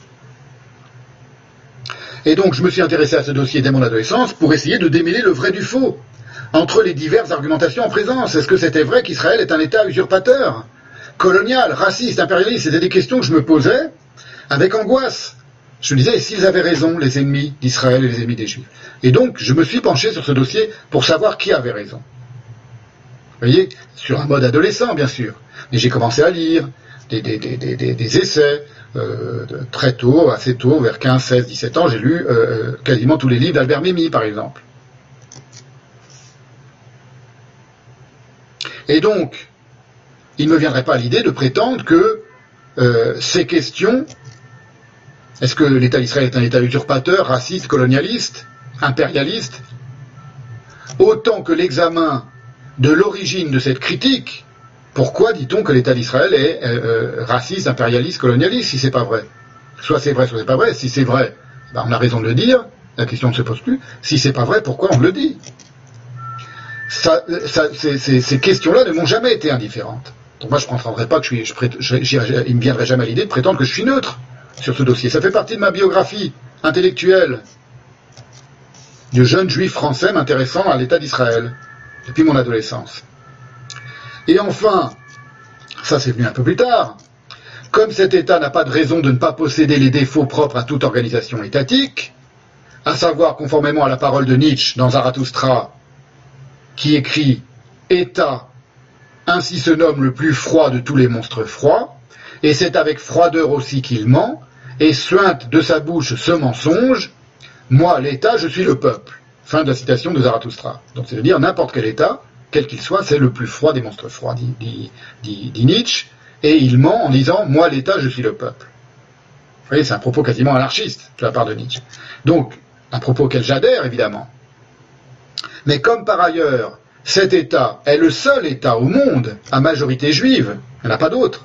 Les États musulmans, il y en a beaucoup. Les États chrétiens, il y en a beaucoup. Les États euh, asiatiques, hindous, il y en a beaucoup. Shintoïstes, il y en a beaucoup. Enfin, il y en a plusieurs. un État juif, il n'y en a qu'un seul au monde. Un seul unique. Comme cet État est donc le seul à majorité juive au monde, et que le peuple juif a été tout particulièrement diffamé et calomnié depuis toujours en Occident et dans le monde musulman, et dans le monde musulman, mes investigations ont également porté, depuis mon adolescence, sur le rapport qui pouvait exister entre ces deux types de dénigrement. L'antisémitisme d'une part, dont aucun argument n'est recevable à mes yeux. Quant à, concernant l'antisémitisme, je me suis jamais dit, est-ce que peut-être qu'ils ont raison? Est-ce que c'est vrai que les juifs possèdent le, dominent le monde, que les juifs sont radins, que les juifs veulent l'extermination des autres, etc. Jamais ça m'est venu à l'idée. La, première question qui m'est venue intellectuellement lorsque j'étais un très jeune adolescent, je m'en souviens, après avoir appris, euh, après avoir découvert à 13 ans, environ vers 13 ans, 13-14 ans après ma bar mitzvah, où on, s'est mis à me parler, où ma famille s'est mise à me raconter les récits de la guerre, parce qu'on a considéré que j'étais en âge de comprendre ces choses-là, de commencer de comprendre et de connaître ces choses-là, où j'ai découvert l'immense, euh, euh, comment dire, euh, énergie négative de l'antisémitisme, qui avait accablé ma propre famille, qui a été persécutée pendant la guerre, compris mes parents, mes grands-parents. Donc lorsque j'ai eu les récits familiaux, moi qui avais eu une enfance merveilleusement tranquille, de jeunes juifs nés en France au début des années 60, j'ai appris qu'il y avait quelque chose qui s'appelait l'antisémitisme et qui était une vague, une énergie, un tsunami de, de, d'aigreur, de méchanceté, d'agressivité à l'égard des juifs. Et la question que je me suis posée à l'époque, c'est comme ça que ça a commencé, d'une certaine manière, mon, rapport au monde, c'est mais qu'est-ce que je leur ai fait? Moi, Stéphane Zagdansky, je suis un jeune juif, euh, tranquille, j'ai été bien éduqué, je, suis bien, je suis poli, je suis courtois, j'ai une bonne éducation, j'ai jamais fait de mal à personne. Pourquoi il y a des gens qui, à l'autre bout du monde, me détestent? C'est comme ça, un peu naïvement, un peu candidement, que ça a commencé mes réflexions très jeunes sur l'antisémitisme. Et donc, l'antisémitisme, il n'y a aucun argument qui est recevable. Ça, c'est réglé une fois pour toutes. Je me suis demandé quel était le rapport entre ces deux types de dénigrement. Le dénigrement antisémite, qui lui était plurimillénaire, et l'antisionisme, qui n'est pas le dénigrement de l'État d'Israël, donc du sionisme et de l'État d'Israël, qui n'est pas intégralement réductible au premier. On ne peut pas réduire tout l'antisionisme sur tout l'antisémitisme. Et dire c'est uniquement parce qu'ils sont antisémites qu'ils sont antisionistes. Je vous mets maintenant sous les yeux pour vous montrer à quel point moi je suis impliqué personnellement. Vous voyez, je, comment dire, je, mets tout sur la table et j'explique que mon propos à moi, il ne se, prétendra jamais neutre. Il est profondément subjectif, mais il est le fruit d'une réflexion. Je vous explique comment est née cette réflexion dans la, genèse et la jeunesse de, de, de, de, ma réflexion et de mon rapport au monde. Comme ça, ce sera fait. J'y reviendrai plus, et jamais je ne dirais que ma supériorité sur l'antisionisme ou sur le discours antisioniste, par exemple, c'est d'être plus objectif que les antisionistes. Non, c'est ridicule. Pour toutes les raisons que je viens de vous dire jusqu'à maintenant, y compris la question de ce que j'ai appelé la propre source. Alors, vous voyez, je vais vous montrer une photo de deux membres de ma famille qui me sont très chers. L'une, c'est mon grand-père, Ezriel Zagdansky, qu'on prénommait en yiddish Azril, le père de mon père, donc. Et l'autre photo, c'est son frère, qui s'appelait euh, Zev. Je vous la mets maintenant. Voilà, vous l'avez sous les yeux. Il y a à gauche mon grand-père, Azril Zagdansky, Azril en yiddish et Zriel en hébreu, qui était le père de mon père. Et ça, c'est lorsqu'il était encore en Pologne. Il est arrivé en France au tout début des années 20, suivi ensuite de, la mère de mon père, de ma grand-mère, Anna Sarah, Rana Sourin en yiddish, et, euh, de leur petite fille euh, Madeleine, qui avait deux ans à l'époque, qui était née en Pologne, qui a été pour cette raison déportée à Auschwitz euh, et raflée lors de la rafle du Veldiv parce qu'elle était d'origine étrangère, puisqu'elle était arrivée en France à deux ans. La, la fille de mon grand-père et de ma grand-mère, et donc la sœur aînée de mon père. Il est en costume polonais de militaire polonais parce qu'il avait été forcé en Pologne de faire son service militaire où il avait beaucoup souffert parce qu'il y avait énormément d'antisémitisme évidemment et par exemple ma, grand-mère nous racontait que euh, mon, grand-père était déjà mort, il est mort quand j'avais environ 13-14 euh, ans justement, début de l'adolescence. Euh, qu'il avait, on lui avait forcé, par exemple, à, manger du cochon. On lui avait mis de force du cochon dans la bouche, sachant qu'il était juif et qu'il n'avait pas le droit de manger du cochon. Et à droite, vous avez son frère, son frère cadet qui s'appelle Zev, ou en tout cas qui a pris un, nom hébreu, et qui est en Israël, qui est parti lui en Israël au lieu de venir en France, comme son frère aîné, mon grand-père, et avec euh, mon cousin et ma cousine, mon grand cousin, donc les cousins et la cousine qui étaient enfants à l'époque de, mon père, qui, dont, dont euh, le, garçon, je l'ai rencontré plus tard lorsque j'étais en Israël euh, à, la fin de mon adolescence, s'appelle Ephraim euh, Ephraim Zagdansky. Donc, vous voyez, ça c'est une famille juive ashkénaze typique, et, ça pourrait être une famille séfarade. Il y aurait ce genre de, il y aurait ce genre aussi de, partage. Ça n'existe pas une famille juive qui n'est pas d'une certaine manière, d'une manière ou d'une autre, liée à Israël. C'est rarissime, y compris par, par la, par, le biais d'une activité de militantisme antisioniste, par exemple. Pour des juifs, par exemple, des juifs d'origine euh, séfarade, ou pas séfarade d'ailleurs, des juifs d'origine ashkénaze qui, qui, auraient été militants communistes et qui auraient été profondément euh, opposés au sionisme. Mais les juifs sont intéressés à cette histoire. Les juifs sont intéressés à cette histoire, ils ne peuvent pas faire autrement. Ça les concerne. Ça les concerne quel que soit leur positionnement, ça les concerne. Donc vous voyez, je vous ai montré des images euh, familiales pour montrer que ça, moi, ça me concerne évidemment au, premier chef. C'était donc pour vous dire les raisons personnelles que je n'impose à personne. Je n'impose à personne de s'intéresser au sionisme, au conflit israélo-palestinien, euh, évidemment, mais euh, ce sont les miennes, intimes, subjectives, liées aux récits familiaux de mes grands-parents et de mes parents, et à la découverte effarée que je fis à l'adolescence, je viens de vous le raconter, de la réalité historique et géopolitique de l'antisémitisme dans le monde. Alors, personnellement, je n'en avais jamais souffert, étant né après la guerre, en 1963. Voilà toutes les raisons que j'ai, subjectives, de m'intéresser au conflit. Or, ce que l'expérience montre, l'expérience des discussions, si vous voulez, ou des polémiques entre sionistes et antisionistes, ou même simplement à propos de l'État d'Israël, ou à propos de la politique d'Israël, à propos du conflit israélo-palestinien aujourd'hui.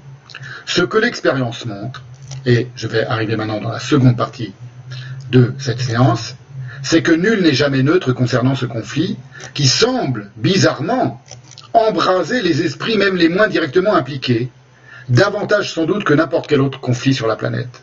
Ça c'est très net, c'est très bizarre. Et le partage se fait entre ceux qui admettent et justifient, comme je viens de le faire, la subjectivité de leur parti pris, et ceux qui la réfutent, cette subjectivité, en invoquant une sorte d'universalité abstraite anticolonialiste et anti-impérialiste, laquelle universalité, ou dans certains cas solidarité arabo-musulmane, ne précise jamais pourquoi elle se concentre et se focalise exclusivement sur ce conflit en particulier. C'est-à-dire qu'il y a beaucoup d'antisionistes qui vont vous dire je suis antisioniste, je suis opposé à l'État d'Israël parce que je suis en faveur de tous les opprimés du monde et que les Palestiniens sont opprimés par l'État d'Israël. Donc c'est naturellement, objectivement, que je m'oppose à la politique de l'État d'Israël et à l'État d'Israël et à l'existence de l'État d'Israël. Mais jamais il va vous dire je consacre ma vie à, à ce conflit israélo-palestinien pour telle ou telle raison qui me concerne. Dans le meilleur des cas, il va dire je suis musulman, je suis algérien, je suis marocain, je suis tunisien, euh, je suis irakien, je suis iranien, je suis égyptien, et en tant que musulman, je me sens concerné par le sort malheureux de mes frères musulmans en Palestine. Voilà pourquoi je suis antisioniste. Mais pas c'est pas vraiment un, aveu de neutralité. Mais dans le cas d'un Français breton antisioniste qui a consacré toute sa vie, comme Juju Lourdingue qu'on va voir tout à l'heure, à euh, militer activement en faveur de l'antisioniste, on se demande quelle est, quelle est la justification objective. Il n'y en a pas lui dira, ma justification, c'est que je lutte contre tout, je, suis en faveur de tous les opprimés de la terre, les Noirs en Amérique, les, Indiens en Amazonie et les Palestiniens en Palestine. Alors, commençons par évoquer des cas de personnes qui sont impliquées à leur manière dans le combat antisioniste et qui ne songeraient jamais à le nier. Il y a des gens euh, qui sont les membres de l'organisation qui s'appelle l'UJFP, je vous montre une image de, leur site. C'est tout ça se trouve sur Internet. C'est donc l'Union juive française pour la paix. Vous voyez, c'est écrit en arabe et en dessous en hébreu. Et ils se présentent sur leur site, l'UJFP. Je vous enverrai le lien vers leur site dans la lettre d'information.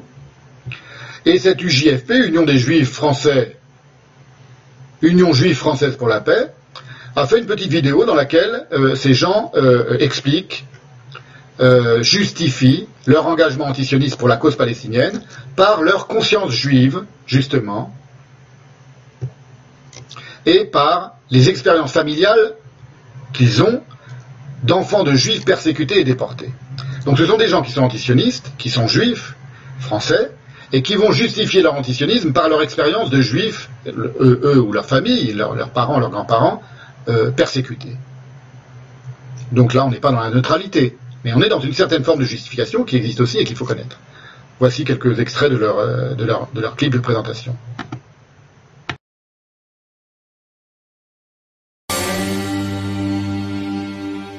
Je suis enfant de résistant. Je suis fils de déportés morts pour la France. J'ai été un enfant caché entre 1943 jusqu'à la fin de la guerre. Je suis le fils d'Alfred Gimpel, mon père, qui a été arrêté fin juillet 1944 à Lyon en distribuant des tracts, interné à Montluc et qui a été déporté dans le dernier train parti de Lyon. Je suis donc parti civil opposé de Klaus Barbie. Dans ma famille, des deux côtés de ma famille, euh, les gens étaient exposés à des formes extrêmes de racisme, à des formes d'antisémitisme, et l'antisémitisme est un racisme. Moi, j'ai été exposée aussi à des formes d'antisémitisme atténuées, mais à partir de là, il y a une espèce d'évidence pour moi du fait que je suis du côté des racisés. Voilà, c'est comme ça. Une partie de ma famille est marocaine. Est-ce que je suis juive ou arabe? Je suis les deux. Je suis juive d'origine espagnole. Dans mon éducation juive, euh, le racisme et le fascisme étaient des mots absolus. J'ai été élevée dans, dans la tradition juive. Je suis judéo-arabe. Juif et arabe. Je milite contre le racisme surtout à cause de notre histoire familiale. Dans ma famille, on avait souffert du colonialisme. Euh, parler du protectorat, c'était parler du racisme et de l'arrogance. C'était les deux termes. Quand je rentrais de, CE1 pour élémentaire première année et que je disais à ma mère mais euh, tu m'as dit que la capitale du Maroc c'était Rabat et à l'école on m'a dit que c'était Paris. Tu m'as dit que le fleuve qui traverse euh, Rabat et qui se jette dans la mer, il s'appelle Bourgreg. Et moi, on m'a appris les quatre fleuves français Et elle m'expliquait que euh, oui, mais le Maroc était dominé par la France dans un régime colonial qui s'appelait le protectorat. Quand on est arrivé en France, euh, on avait des espèces de consignes familiales. si on vous demande rien, c'est pas la peine de dire que vous êtes juif et de l'afficher. Et une consigne très forte de ma mère, c'était ne laissez jamais passer un propos raciste envers quiconque envers quiconque. Ma mère, elle allait chercher les employés du métro pour leur faire effacer des graffitis anti-arabes à l'époque.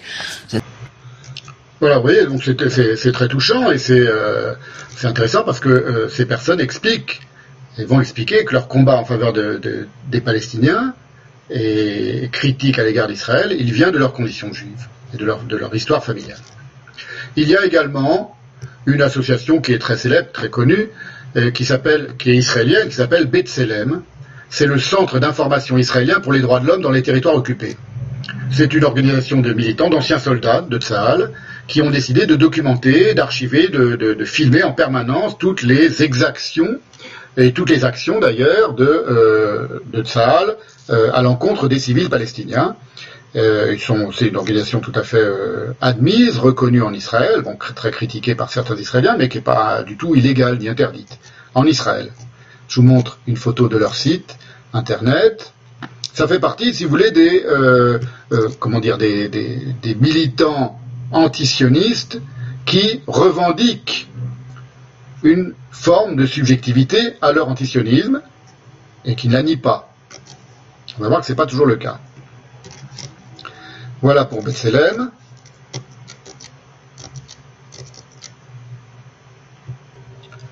vous voyez la présentation en anglais de leur site, elle existe aussi en hébreu.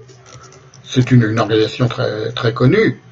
Et euh, il se trouve que leur nom est un nom qui est tiré de la Bible. Bethléem, c'est dire à l'image de Dieu, c'est dans le, au début de la Genèse.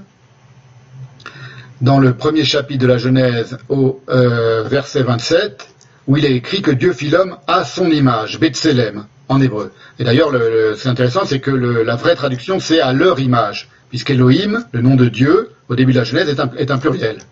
Donc vous voyez, c'est intéressant de, savoir que c'est à leur image, non pas à son image, que Dieu les, Dieu, fit, mais probablement qu'eux, en, hébreu, l'entendent le pluriel.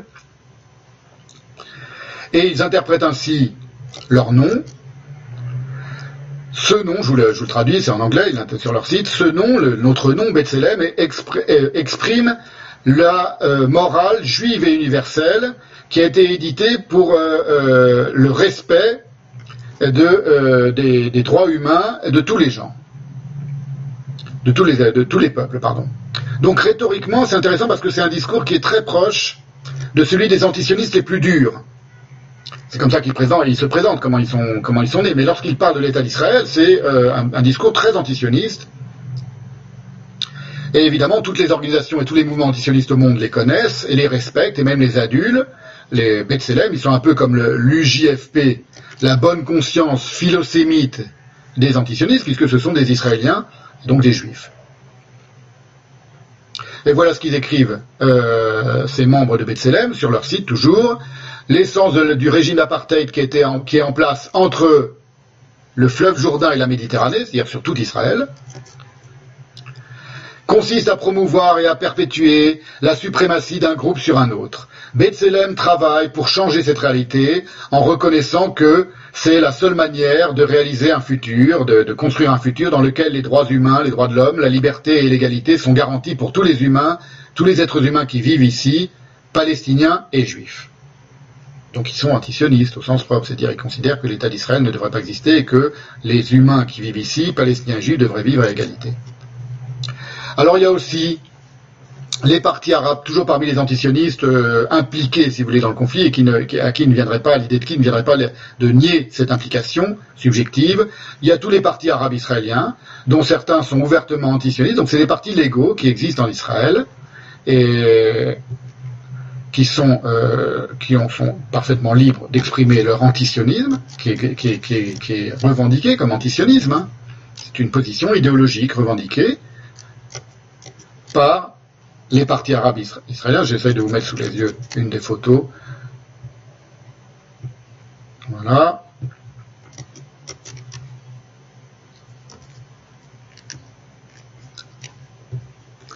Donc ces euh, partis arabes israéliens dont les membres disposent de tous les droits constitutionnellement garantis d'exprimer leur antisionisme à la Knesset, c'est-à-dire à l'Assemblée nationale d'Israël, euh, existent. Et ainsi, par exemple, en juin 2021, une Israélienne, arabe, d'origine arabe, qui s'appelle Aïda Touma Suleiman, que vous avez sous les yeux, a organisé, à l'intérieur de la, Knesset, hein, il faut le savoir, c'est l'équivalent de, l'équivalent de, l'Assemblée nationale, un colloque, voilà, je vous montre une autre photo de Madame Thomas Sliman.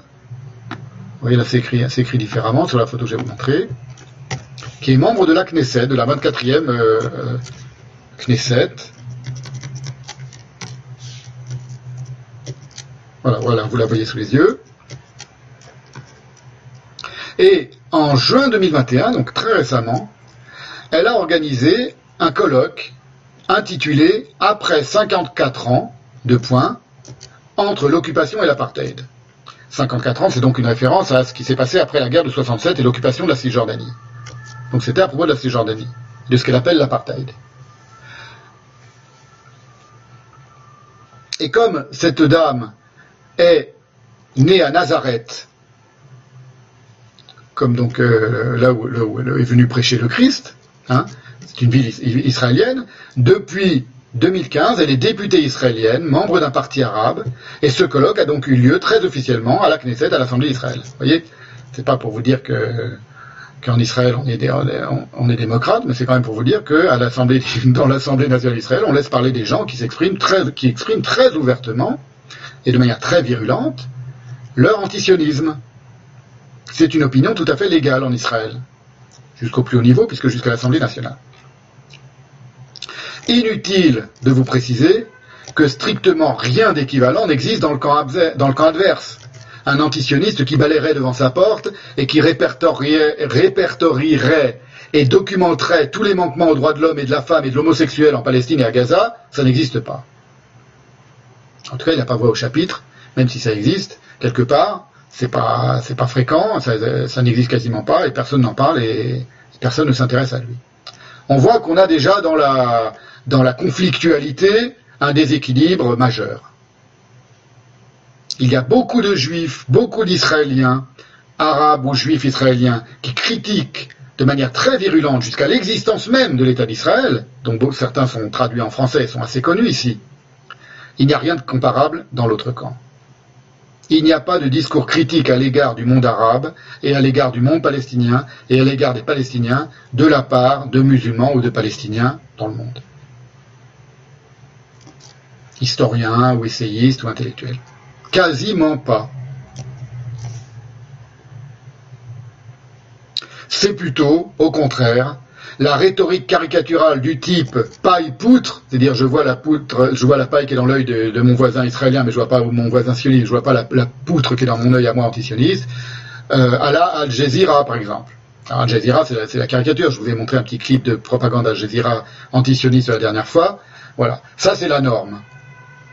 Et même à ce niveau de mauvaise foi fanatique, c'est la norme dans le discours antisioniste, à ce niveau de mauvaise foi fanatique, il faudrait plutôt parler de brindilles dans l'œil du voisin et de camions poubelles dans son propre encéphale.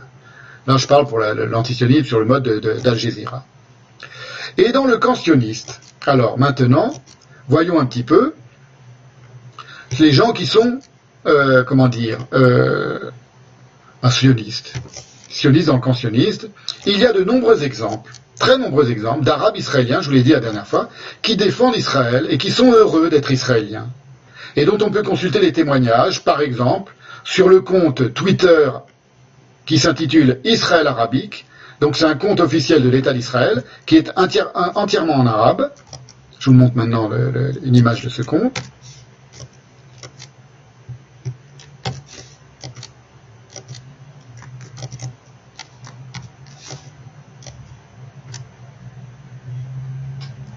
Vous voyez, ça c'est le compte Twitter officiel du gouvernement israélien, mais en arabe, et qui s'adresse aux Arabes du monde entier, et aux, gens qui parlent arabe et qui lisent l'arabe du monde entier. Vous voyez, le compte Twitter arabe officiel de l'État d'Israël, avec souvent des images euh, positives de la coexistence entre les Juifs et les Arabes en Israël, israéliens. Alors je vous montre un exemple.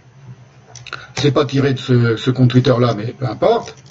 C'est, vous l'avez voyez, c'est deux soldats de Sahel qui prient ensemble au moment de la prière, et sauf que ça a lieu à la, même heure, de manière tout à fait sincère, c'est pas, ça arrive fréquemment, c'est pas du tout fait pour la photo, hein, ça existe en Israël, il faut le savoir, il y a le juif et le musulman, qui sont frères d'armes, comme on dit, et qui prient l'un à côté de l'autre. Voilà, des photos comme ça, des événements comme ça, ça se passe en permanence au quotidien en Israël, entre soldats ou entre euh, Israéliens, euh, euh, musulmans et juifs, à qui il peut arriver, pour une raison ou pour une autre, de prier ensemble au même moment.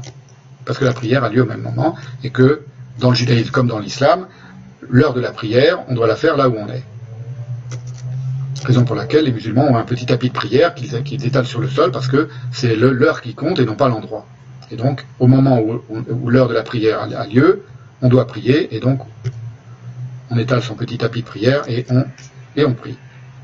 Vous avez également le compte Twitter de Tsahal, sur lequel il y a souvent des reportages consacrés ou des, petites vidéos consacrées à des soldats de Tsahal, israéliens, musulmans, chrétiens, arabes chrétiens, arabes musulmans israéliens, donc israéliens arabes, euh, bédouins, druzes, etc. Il y a aussi les très bons reportages, très souvent, c'est les seuls qui font ça, c'est la chaîne I24, la chaîne franco-israélienne, en langue arabe, qui sont sous-titrés parfois en anglais, sur des Israéliens arabes. C'est des, choses qu'on ne connaît pas, c'est une réalité humaine qu'on ne connaît pas, qu'on connaît peu ici. Donc c'est intéressant de la connaître aussi et de se documenter de la, et de la voir. Vous pouvez la voir donc sur YouTube, sur le compte de, de, d'I24, ou sur, par exemple, le compte Twitter de Yosef Radad, qui est un arabe israélien né à, à Haïfa, qui, dit-il, est la plus grande ville, et il a raison, la plus grande ville mixte judéo-musulmane d'Israël, c'est Haïfa, et qui a grandi, lui, à Nazareth, qui est la plus grande ville arabe d'Israël. Nazareth, dont je viens de parler, c'est la plus grande ville arabe, la majorité arabe d'Israël. C'est une ville israélienne, ce sont donc des arabes israéliens. Et il se trouve que je parle de, Yosef Radad, est-ce que j'ai une photo de Yosef Radad? Oui. Euh, non, pas encore, on va le voir dans une petite vidéo.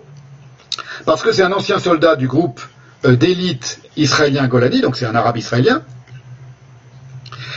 qui a été blessé lors de la deuxième guerre du Liban par une requête du Hezbollah, et qui a fondé ensuite, qui a été soigné, donc, et qui a fondé une organisation d'arabes israéliens qui est nommée en anglais Together, ensemble, Vouch for each other. Ensemble, portons-nous garant l'un de l'autre. Juifs et arabes, juifs et musulmans, et qui militent pour rapprocher les sociétés euh, arabes et juives israéliennes, l'une de l'autre. Il y a des conflits, il y a des frictions, il y a des problèmes, comme vous le savez. Lui, il milite pour rapprocher ces deux sociétés. Et il a un discours intéressant parce qu'il explique que la majorité silencieuse des Arabes israéliens et des Juifs israéliens pensent comme lui. Mais dit-il, tout le monde pense comme moi en Israël. Il dit, mais ceux qu'on entend, ce sont uniquement les fanatiques des deux côtés, juifs et musulmans, qui sont pour le, pour le, pour le clash et pour, la, pour, la, pour, le, pour le conflit. Il dit, mais la majorité des Israéliens arabes et des Israéliens juifs, silencieuses, pensent comme moi et, et veut un rapprochement entre ces deux parties de la société israélienne. Donc c'est intéressant. Et puis il ne faut pas oublier que le gouvernement actuel de Naftali Bennett, au moment où je parle, aujourd'hui, le 28 mai, il, vient de s'autodissoudre et, la Knesset va être euh, dissoute, l'Assemblée va être dissoute et va y avoir un nouveau gouvernement. Mais en tout cas, ce gouvernement qui a un an d'existence, qui est plus du tout le gouvernement de Netanyahou, c'est un gouvernement de coalition, comme ça arrive très souvent en Israël, auquel participent très officiellement les partis arabes israéliens. C'est-à-dire le RAM en hébreu, c'est un acronyme formé en hébreu des mots qui signifie liste arabe unie, une liste de petits partis d'arabes israéliens qui ne sont pas majoritaires mais qui existent et qui ont leur place. C'est un peu c'est l'équivalent, je sais pas, du, NPA ici. C'est comme si le NPA participait au gouvernement de Macron ici. Il participe au gouvernement de Naftali Bennett. En hébreu, c'est Reshima Aravit Meuchedet, la liste arabe unie.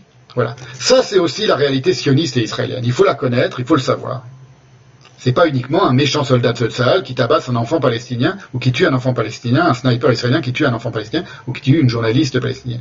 C'est la réalité principale même d'ailleurs de l'État d'Israël, de, ce qui se passe en Israël. Alors je vais vous montrer maintenant, toujours pour, euh, aborder les choses un peu euh, agréables, parce que moi ça me, ça me réjouit toujours de voir ces images-là, une vidéo en arabe d'une une soldate israélienne qui s'appelle Capitaine Ella, qui est une arabe israélienne, et c'est très intéressant parce qu'elle parle de sa propre source, que j'appelle moi sa propre source, c'est-à-dire les raisons pour lesquelles elle est non pas arabe, arabe mais, et musulmane, mais pour lesquelles elle est si fière d'appartenir à Tsahal. Elle est d'ailleurs porte-parole auprès des Arabes de Tsahal. Je crois elle a un rôle officiel comme ça. C'est capitaine est Inutile de vous dire que le capitaine est là, je vais vous montrer maintenant. Je vous montre même une photo de son compte Twitter. Bon, avant, je vous montre une autre photo. Voilà, je vous montre quelques photos et puis après on arrête un peu avec les photos et quelques vidéos. Mais c'est tellement passionnant que je veux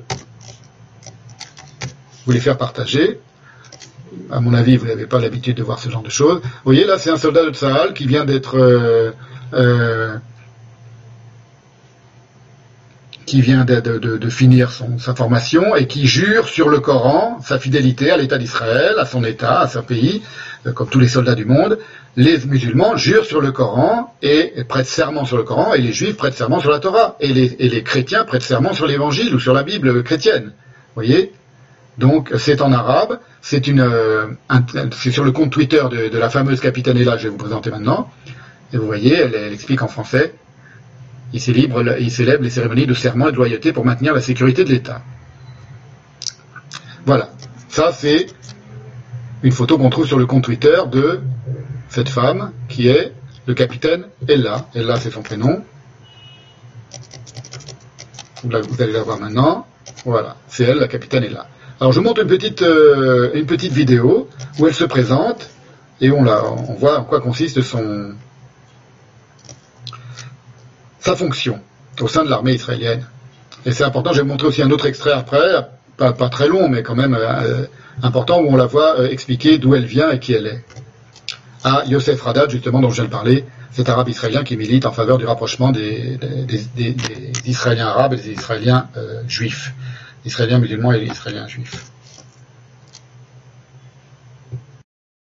المرأة كالعشب الناعم تنحني أمام النسيم ولا تنكسر أمام العاصفة.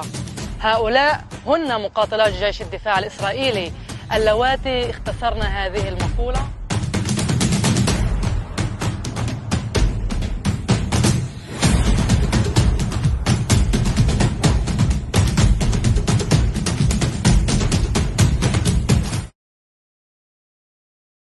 Voilà, c'est un exemple des vidéos qu'elle fait, qui sont des vidéos d'explication de, propagande, en faveur de euh, l'engagement des euh, musulmans dans le Sahel. Donc ce sont des groupes de soldats euh, musulmans dans le Sahel qu'elle présente. Encore une autre petite vidéo où elle présente des soldats musulmans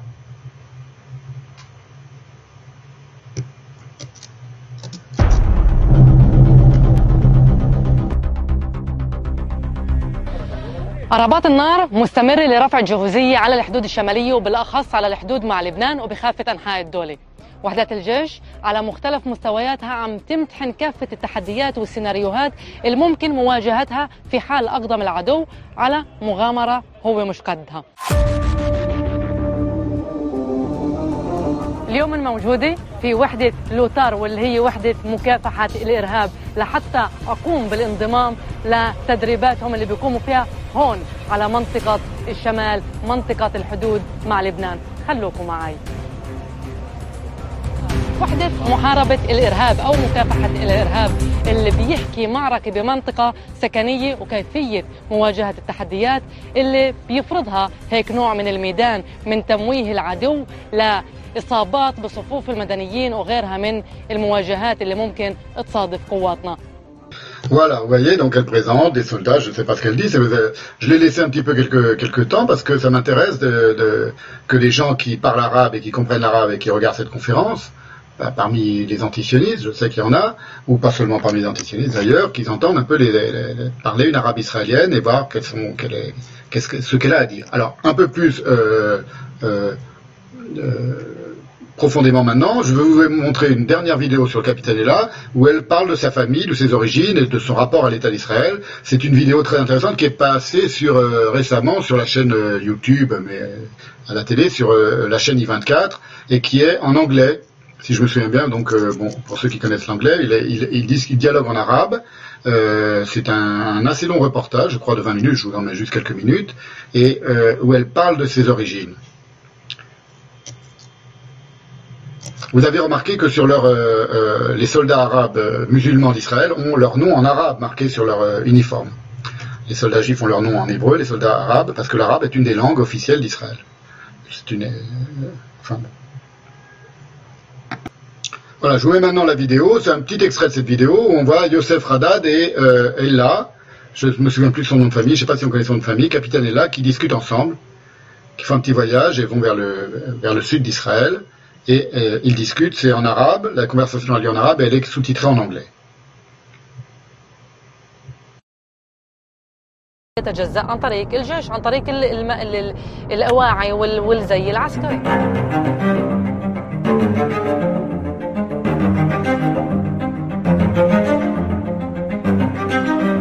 خاينة اه عادي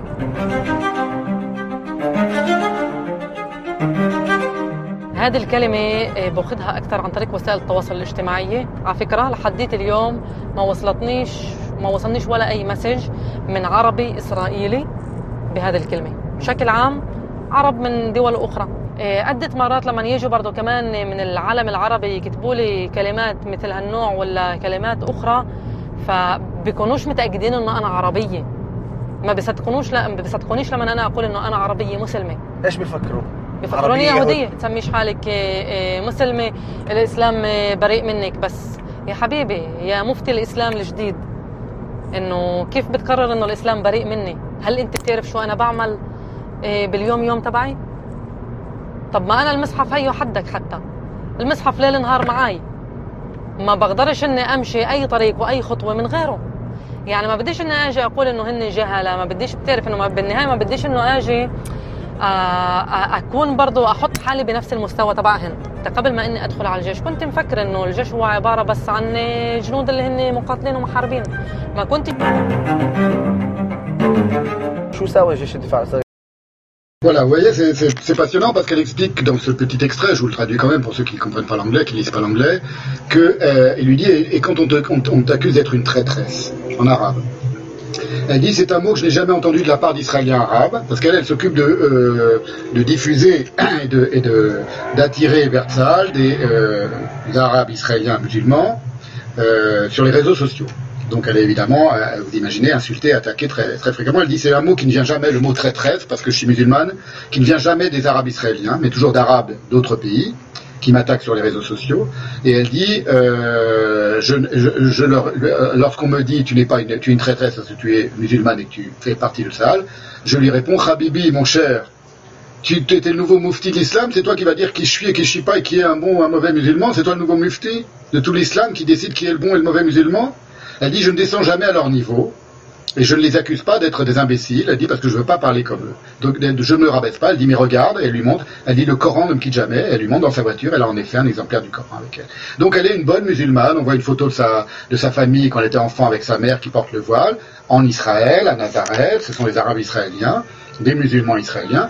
C'est une photo de famille qui est dans son bureau, à l'intérieur des bureaux de Tzahal, où elle est euh, la euh, représentante, si vous voulez, et la spoker euh, person, c'est-à-dire la, oui, la représentante, celle qui parle pour, en faveur de l'engagement des Arabes israéliens dans le Sahel. Parce que il faut savoir que l'armée en Israël est obligatoire pour les Juifs, trois ans pour les garçons, deux ans pour les filles, c'est extrêmement long. C'est comme ça, c'est un pays qui est en guerre permanente depuis sa création, et c'est une des raisons pour lesquelles c'est une aussi bonne armée d'ailleurs. C'est une, armée qui est extraordinairement inclusive. On va parler tout à l'heure de l'inclusivité euh, euh, orthographique, et ils essayent de rameuter, et par contre, ce n'est pas obligatoire pour les musulmans. Pour quelle raison? Pour une raison très simple, c'est qu'on considère qu'un musulman pourrait avoir des,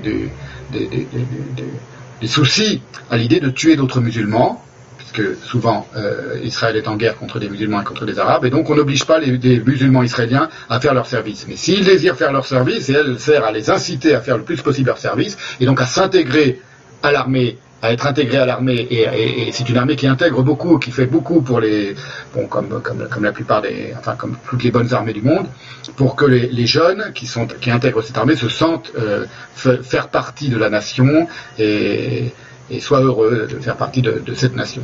Donc en ce moment, et depuis quelques années, le gouvernement israélien euh, incite beaucoup les musulmans israéliens à venir se, participer et faire leur service avec Tsahal parce qu'ils savent que, par exemple, ça aide à réduire la criminalité dans les villages arabes en Israël où il y a la délinquance, la criminalité, etc. Entre autres choses.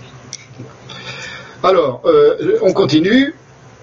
Maintenant et maintenant, on va rester sur l'autre camp. Le camp des antisionistes patentés euh, et un peu surexcité.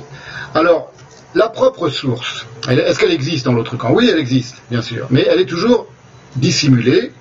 Et le meilleur euh, moyen de comprendre qu'elle est euh, dissimulée, sous un, prétexte de neutralité malveillante, appelons-la comme ça, c'est par exemple, je vous ai donné pour l'année 2018, un tableau qui résume l'ensemble des condamnations qui ont été adoptées à l'ONU, à l'Assemblée générale des Nations Unies.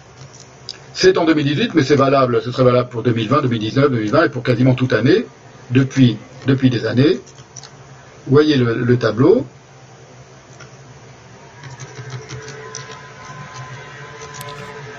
Je vous le mets sous les yeux maintenant. Ça, c'était en 2018. Vous voyez qu'en 2018, l'État d'Israël a été l'État au monde le plus condamné par l'Assemblée générale des Nations Unies. Et en général, les, les- antisionistes euh, euh, se plaignent que euh, Israël est, est- condamné, mais que ces condamnations ne sont jamais appliquées parce qu'il n'y a pas de, force d'application et de, suite dans l'application des condamnations. Personne ne remet en cause, à part les juifs évidemment, ou à part les- les gens qui défendent Israël, le fait que, de manière extraordinaire, en 2018 par exemple, Israël a été condamné 21 fois. L'Iran, une fois, la Syrie, une fois, la Corée du Nord, une fois, la Russie, une fois. Voyez L'Algérie, jamais, la Chine, jamais, le Hamas, jamais, l'Irak, jamais, le Pakistan, jamais. Ça, c'était pour 2018, et c'est pareil pour à peu près toutes les années euh, à l'ONU. Là, c'est pour vous montrer qu'il y a une, non-neutralité évidente, quand même. Euh, c'est une, cons- une constante euh, depuis très longtemps des condamnations du sionisme qui, à l'ONU, qui a été euh, depuis très longtemps, depuis 1975, euh, associé le sionisme au racisme. C'est-à-dire que l'ONU a promulgué des déclarations dans lesquelles le sionisme était officiellement considéré comme un racisme. Alors, entre guillemets.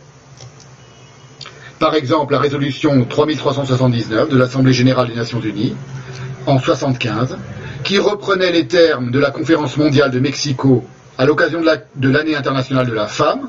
C'est en 1900, en juin 1975, il y a une conférence internationale, une année internationale de la femme, qui est organisée dans une conférence à Mexico, et où on va considérer que, entre guillemets, la coopération et la paix internationale exigent la libération et l'indépendance nationale, l'élimination du colonialisme et du néocolonialisme, de l'occupation étrangère, du sionisme, tout à coup le sionisme apparaît dans un contexte international général, de l'apartheid et de la discrimination raciale sous toutes ses formes, ainsi que de la reconnaissance de la dignité des peuples et de leur droit à l'autodétermination. Ça, c'était à Mexico, en 75, où déjà il était question de l'apartheid et où déjà le mot sionisme et le mot apartheid étaient associés.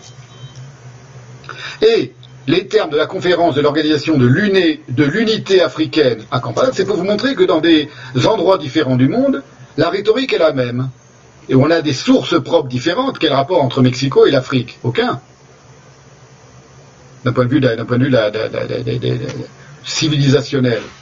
Eh bien, les discours étaient déjà dès les années 70 les mêmes que ceux d'aujourd'hui du discours de la rhétorique antisioniste, avec les mêmes euh, signifiants clés qui apparaissaient racisme, sionisme, apartheid, oppression.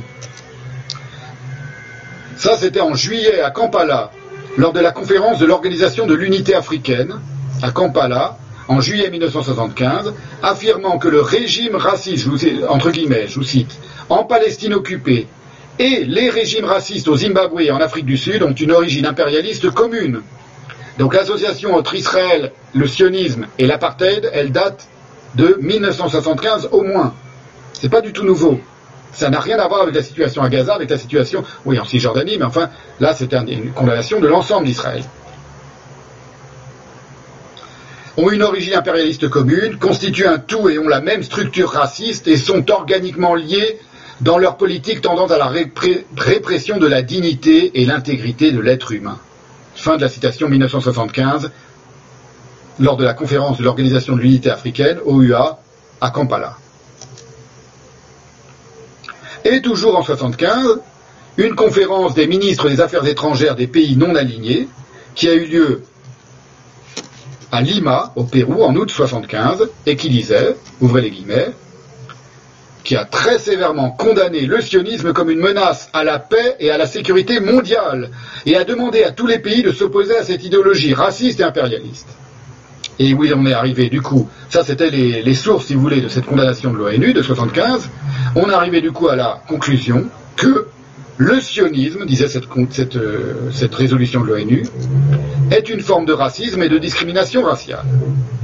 Vous voyez, c'est un discours, c'est une rhétorique, c'est une association qui vient de très loin.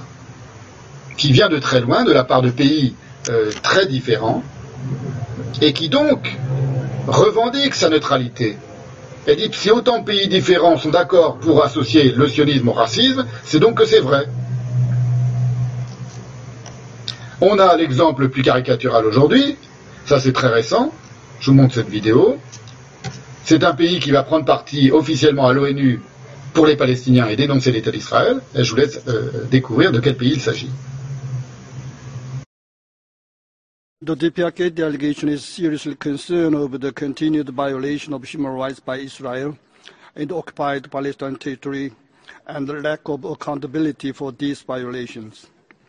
The ruthless suppression of peaceful protesters disproportionate use of force, the killing of innocent civilians, including women and children, the expansion of settlements, and the ongoing blockade by Israel are in flagrant violation of international. Voilà, c'est la Corée du Nord. Oui, ce serait, ce serait drôle si ce serait drôle si c'était pas aussi euh, tragique. Voilà. Donc les pires crapules, les pays les plus, ah bon, c'est une évidence. On a l'Iran, le cas du, régime iranien. Les pires crapules, les régimes les plus, crapuleux condamnent euh, unanimement l'État d'Israël est toujours sur, les mêmes termes pour euh, racisme, pour apartheid, pour oppression des euh, civils palestiniens.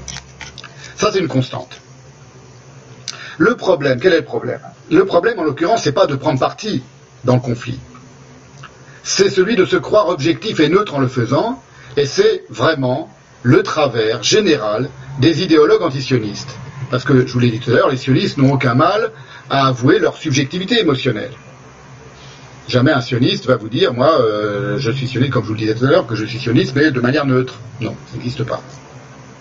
Pour le dire autrement, qu'un musulman algérien ou pakistanais se sente solidaire des musulmans palestiniens et qu'il adopte un discours et une vision antisioniste, d'une certaine manière, c'est la moindre des choses. Ça demanderait à être questionné, mais c'est quand même la, la moindre chose, c'est une solidarité euh, confessionnelle, religieuse, de foi, de croyance. Je suis musulman, donc je suis solidaire de mes frères musulmans en Palestine. Mais ce qu'il faut remettre en question, c'est la passion médiatiquement alimentée, suscitée par ce conflit-là au détriment de tous les autres, au point que ce musulman non palestinien, ou cet étudiant libéral d'une université nord-américaine, juif parfois, s'intéressent exclusivement au malheur des Palestiniens sous prétexte de solidarité musulmane, ce qui est très souvent le cas. C'est-à-dire ils font de, la, solidarité avec la Palestine l'essentiel de leur engagement militant. Ce n'est pas une, cause parmi d'autres. Pour une grande majorité d'entre eux, c'est l'essentiel de leur combat. Ces musulmans-là, principalement. Ils s'intéressent exclusivement au malheur des Palestiniens sous prétexte de solidarité musulmane, négligeant tous les autres musulmans malheureux du monde, et il y en a beaucoup, par la faute d'autres musulmans, et il y en a beaucoup, faisant ainsi oublier que, ça c'est quelque chose qui est peu su et qui n'est peu dit et qui n'est jamais questionné non plus par les antisionistes, le conflit entre Israël et les Palestiniens est un des moins meurtriers qui soit. Parmi tous les conflits où il est question, où des musulmans sont tués, civils, euh, et pas seulement militaires, ou d'ailleurs d'autres civils hein, dans d'autres conflits, le conflit israélo-palestinien est un des moins meurtriers. C'est pas quelque chose que vous entendez dans le discours antisioniste. Ça, ben, tout le monde est obligé de le reconnaître. Alors par exemple, Pascal Boniface, qui est un, sociologue, je ne sais pas ce qu'il est, un, un, géo, spécialiste de géopolitique, qui va le dire, qui est plutôt critique à l'État d'Israël, euh, il l'admet, et on est obligé de l'admettre puisque c'est une réalité.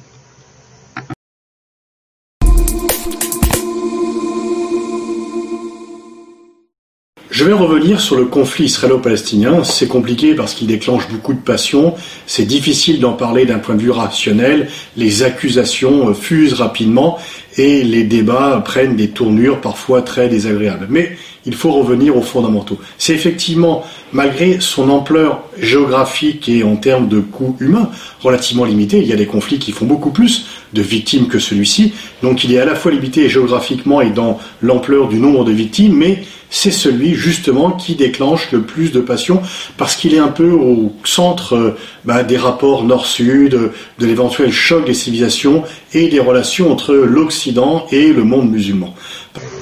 Oui, c'est intéressant parce que c'est un point de vue vraiment qui se, qui, qui s'annonce comme rationnel, celui de Pascal Boniface, et qui a été accusé d'antisémitisme. Alors j'ai pas étudié du tout le dossier, je m'en fous d'ailleurs, euh, ça m'intéresse pas. Il y a tellement de tellement de, de, de, conférenciers et de vidéos sur la sur la question que je peux pas tout regarder et, et, et ça m'intéresse pas. Mais là, il est assez assez objectif et il explique que c'est un conflit qui fait pas beaucoup de morts euh, relativement à tous les autres conflits au monde, mais c'est celui qui suscite le plus de passion. Alors il donne son, interprétation, qui à mon avis est complètement fausse, c'est que c'est parce que c'est un conflit où on est à la croisée des, civilisations et du choc des civilisations du Nord et du Sud. Pas du tout. C'est le Sud et le Sud, c'est des Sémites et des Sémites. Hein, alors bon, évidemment, il, pense à, la constitution du sionisme et aux origines européennes du sionisme, mais en réalité c'est pas ça qui fait qu'il y a une telle passion et que la Corée du Nord euh, va s'intéresser à la, question palestinienne ou que euh, à l'ONU régulièrement chaque année l'État d'Israël est condamné de, de manière euh, euh, hyperbolique par rapport à tous les autres pays du monde. C'est pas ça qui explique, qui explique cela. Voilà. Mais ce sera questionné, j'y reviendrai, sur l'importance médiatique démesurée, démesurée, complètement démesurée, non seulement par rapport au, par rapport au nombre de morts de ce conflit, euh, par, comparé à d'autres conflits dont on parle très peu et quasiment jamais, et, mais aussi comparé à l'importance démographique.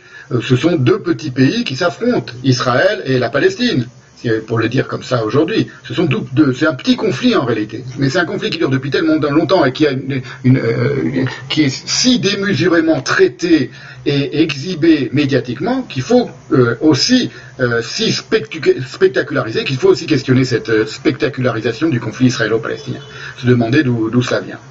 Je le ferai plus tard. Là c'était un exemple de euh, point de vue rationnel, il le dit lui-même, objectif, qui se veut objectif, qui se déclare objectif, et on va voir un autre, euh, une autre euh, assertion du même ordre, à savoir que c'est un conflit qui fait très peu de morts, relativement aux autres conflits contemporains de celui-là. C'est Henri Laurence qui l'explique, c'était en 2013, dans une conférence à l'Université de Genève, où il expliquait, vous allez le voir, je vous mets l'extrait de cette conférence, que le conflit israélo-palestinien en 50 ans avait provoqué moins de morts que le conflit, la guerre civile, enfin la guerre civile, la guerre en Syrie, en deux ans seulement. En deux années de guerre en Syrie, aujourd'hui, en ce moment, donc c'était en, en 2013, il y a eu plus de morts qu'en 50 années de conflit entre Israël et les pays arabes et les Palestiniens. Ce qu'on en a aujourd'hui, c'est que malheureusement, dans le cadre du printemps arabe, le Hezbollah, avec l'Iran, s'est bien lancé dans la stratégie de l'alliance des minorités, en particulier dans la crise syrienne. Depuis 2011, on est vraiment dans une logique proclamée de l'alliance des minorités, dans laquelle Israël n'est pour rien, regarde avec inquiétude, euh, etc. Mais euh, l'enjeu de la crise syrienne est bien euh, l'enjeu de savoir si cette alliance des minorités peut-elle fonctionner face à la majorité sunnite euh, de la région. Le résultat est déjà 100 000 morts, ce qui au passage représente peut-être plus en deux ans que le conflit israélo-arabe en 50. Voilà. C'était à la fin de cette conférence de 2013 d'Henri Laurence, et il répondait à une question d'une dame complètement naïve qui disait, mais est-ce qu'on ne pourrait pas imaginer une, alliance des minorités entre les chiites, qui sont minoritaires dans la région du Moyen-Orient, et Israël Évidemment, ne rien, ne rien connaître et ne rien comprendre à ce conflit. Alors il dit, il y a une alliance des minorités, mais c'est entre le Hezbollah et, les chiites au Liban et, les Iraniens, puisque les chiites sont une minorité dans le monde arabe, et ça a donné euh, en, Syrie euh, 100 000 morts en deux ans. C'était pour vous expliquer que euh,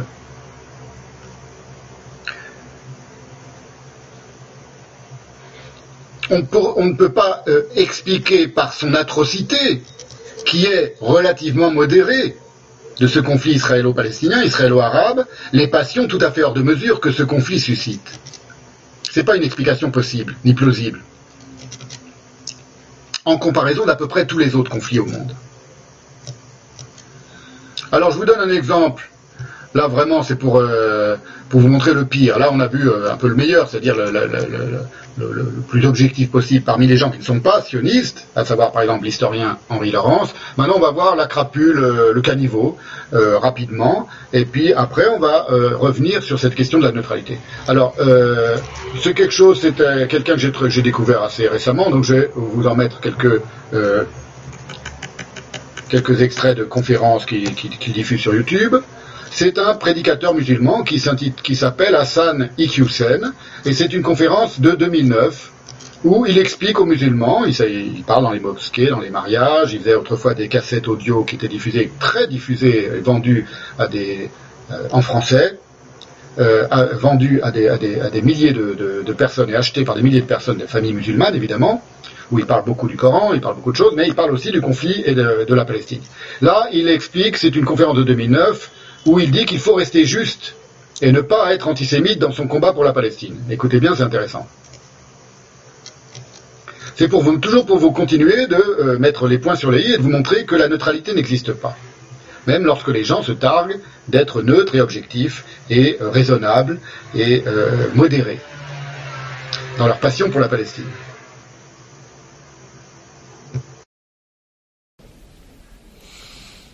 Défendez la cause palestinienne avec intelligence. Ne tombez pas dans les extrêmes.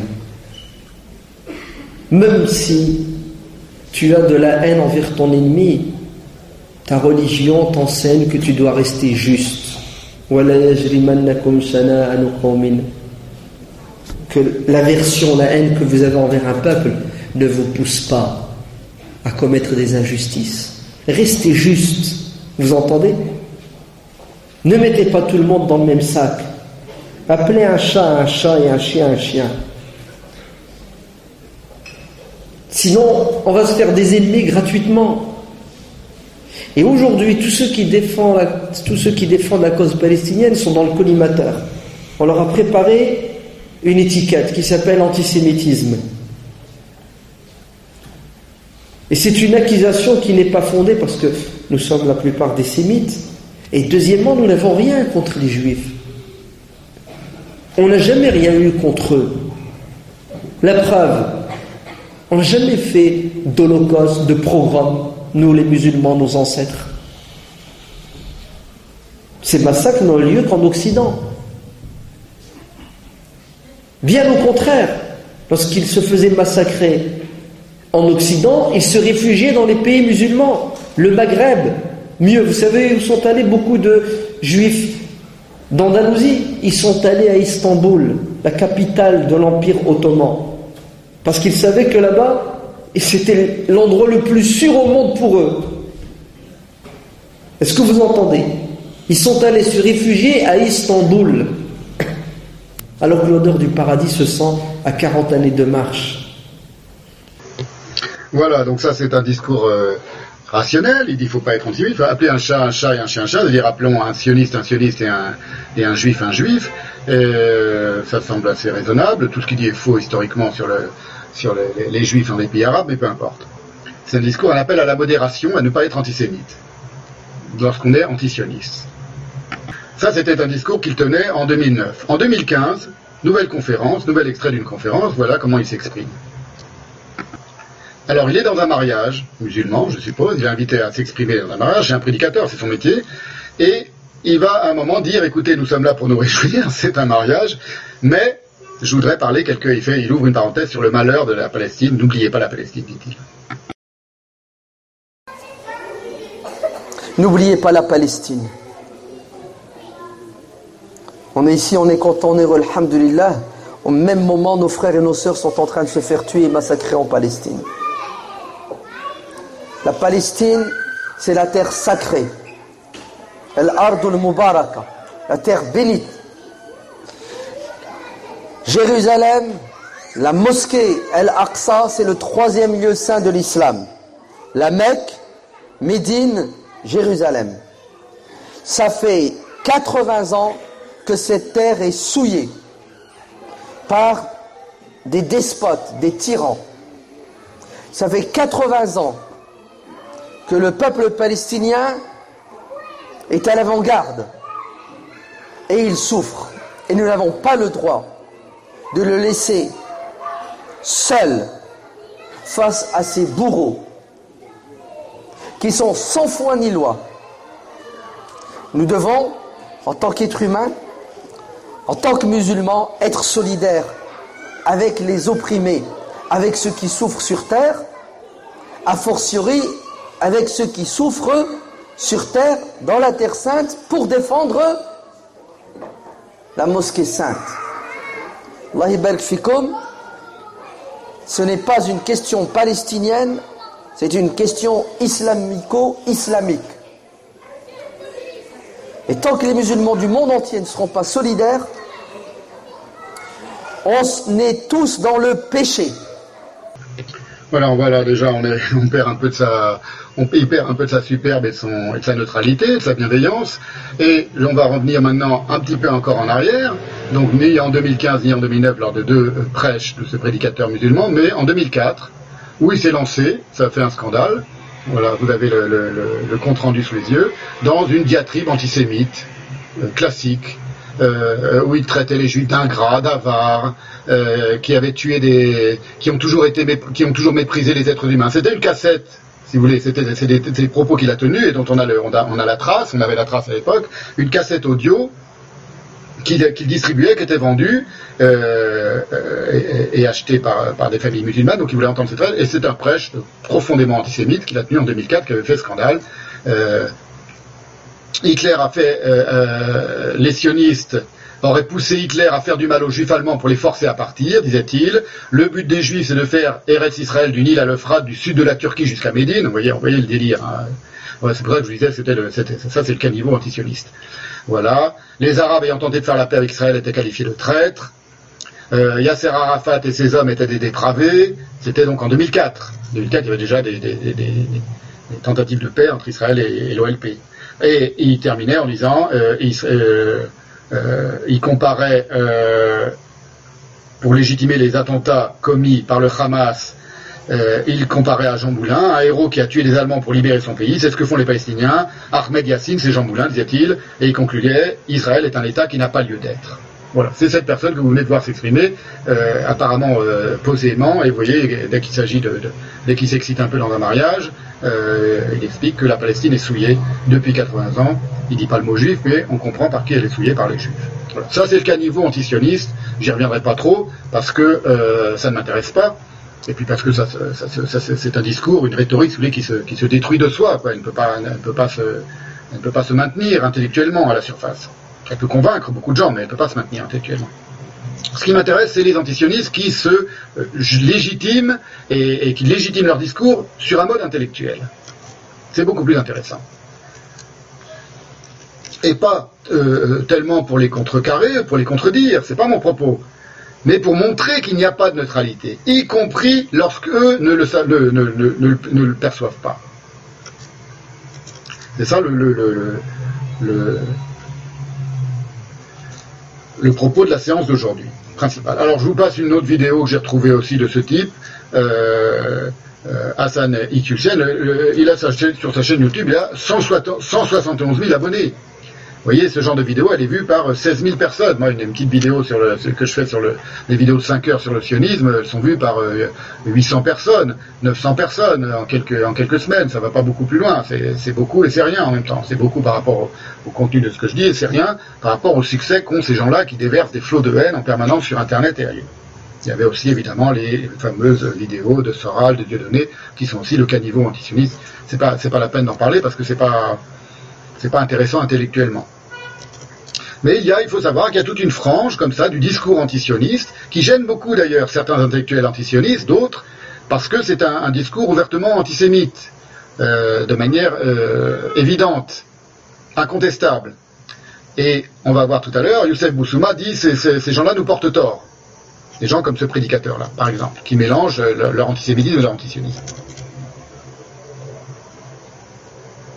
Voilà, donc la différence principale entre les justifications des, euh, deux argumentaires, des deux argumentations, l'argumentation ou l'argumentaire sioniste et l'argumentaire antisioniste, c'est principalement cette revendication de rationalité et d'évidence.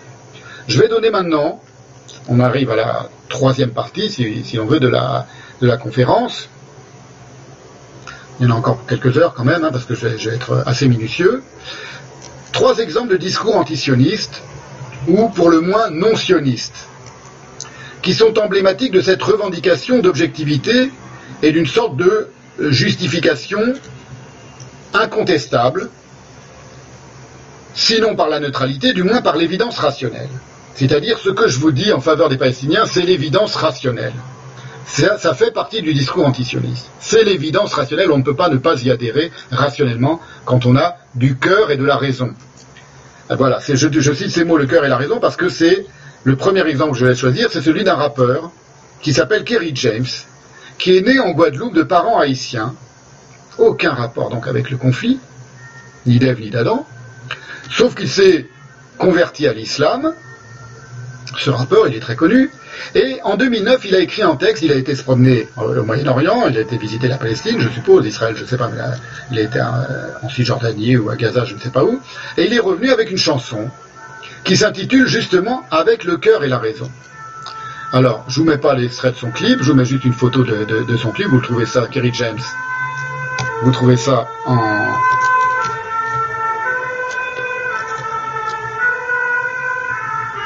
sur YouTube. Il y a différentes versions. Vous voyez, ça fait c'est à l'intérieur du, clip. Je vais vous lire quelques paroles du clip. Et on voit une femme palestinienne qui euh, s'engueule, euh, c'est à le dire, avec un soldat israélien. Je ne connais pas le contexte, mais euh, c'est une photo qui m'intéresse beaucoup. J'y reviendrai hein, sur ces questions, sur l'attitude la, des soldats israéliens vis-à-vis -vis des civils palestiniens, telle qu'elle est montrée dans les médias et en général sur les réseaux sociaux, dans tous les, sur tous les sites pro-palestiniens. Et vous voyez, on voit une femme voilée palestinienne qui est en train littéralement de se, disputer avec un soldat qui reste apparemment assez calme. Euh, je vous dis juste pour, pour, pour, pour, pour préparer un petit peu ce que je, ce que je dirais euh, dans une autre séance sur ces questions-là, c'est que euh, imaginez une, une femme euh, ukrainienne face à un soldat russe, ou simplement une femme gilet jaune face à un CRS français du, préfet allemand. Dans cette même attitude, vous voyez, se rapprochant comme ça et, lui hurlant dessus. Voilà. C'est tout. C'est pas, un argument, hein, c'est pas encore un argument, mais c'est pour montrer que euh, on peut toujours un, interpréter une photo d'une manière ou d'une autre. Le problème avec les images, c'est que tout peut être dit à leur propos, en bien comme en mal.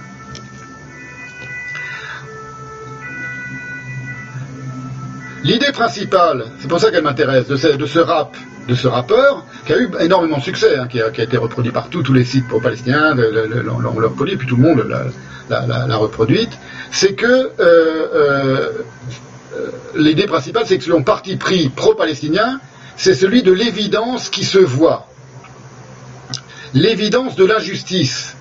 C'est une évidence pour qui voit l'injustice, vous allez voir dans les paroles, et de qui s'en émeut, on ne peut pas ne pas s'émouvoir de l'injustice, c'est une évidence. Et de qui raisonne, on ne peut pas ne pas raisonner sur l'injustice et la condamner, elle, ne peut être que condamnable rationnellement. Et de qui donc dénonce? On ne peut pas ne pas la dénoncer une fois qu'on s'en est ému et qu'on l'a euh, euh, qu'on l'a vu et qu'on l'a euh, condamné. Voilà, je vous montre une photo rapidement des paroles. Tout ça se trouve sur Internet.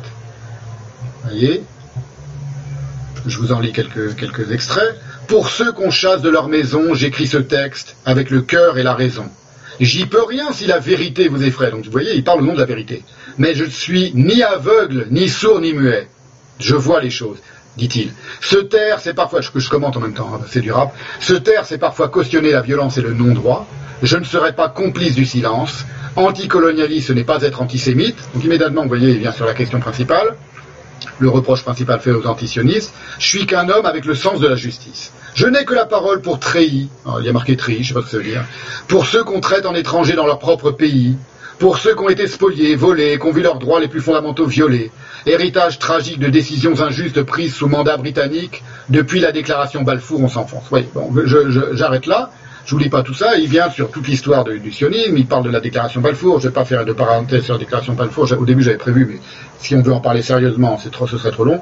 La déclaration Balfour en 1917, c'est la promesse de Lord Balfour à Lord, Rothschild, anglais, que de, la promesse, une simple promesse, que le gouvernement britannique est favorable à l'établissement d'un foyer national juif en Palestine.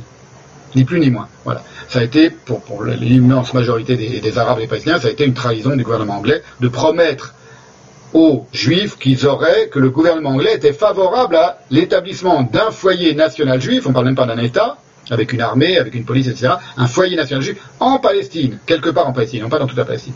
Je, je- ferme la parenthèse, c'est juste pour vous dire que et- et il a fait tout un clip qui n'est pas sur l'ensemble des opprimés du monde, qui est sur les Palestiniens, et dans lequel on comprend que on ne peut pas de bonne foi rétorquer quoi que ce soit à ce plaidoyer de cette chanson de Kerry James, c'est dont l'objectivité semble patente. Et, ré- et- et- et rétorquer quoi que ce soit à ce, à ce rap, à cette chanson, ce serait aussitôt admettre qu'on est soi-même un menteur, un sourd, un aveugle, un irrationnel, un sans cœur, un sans morale, un violent, un injuste. Puisqu'il ne parle que de justice, de paix, de rationalité, de vérité, d'évidence visuelle, etc.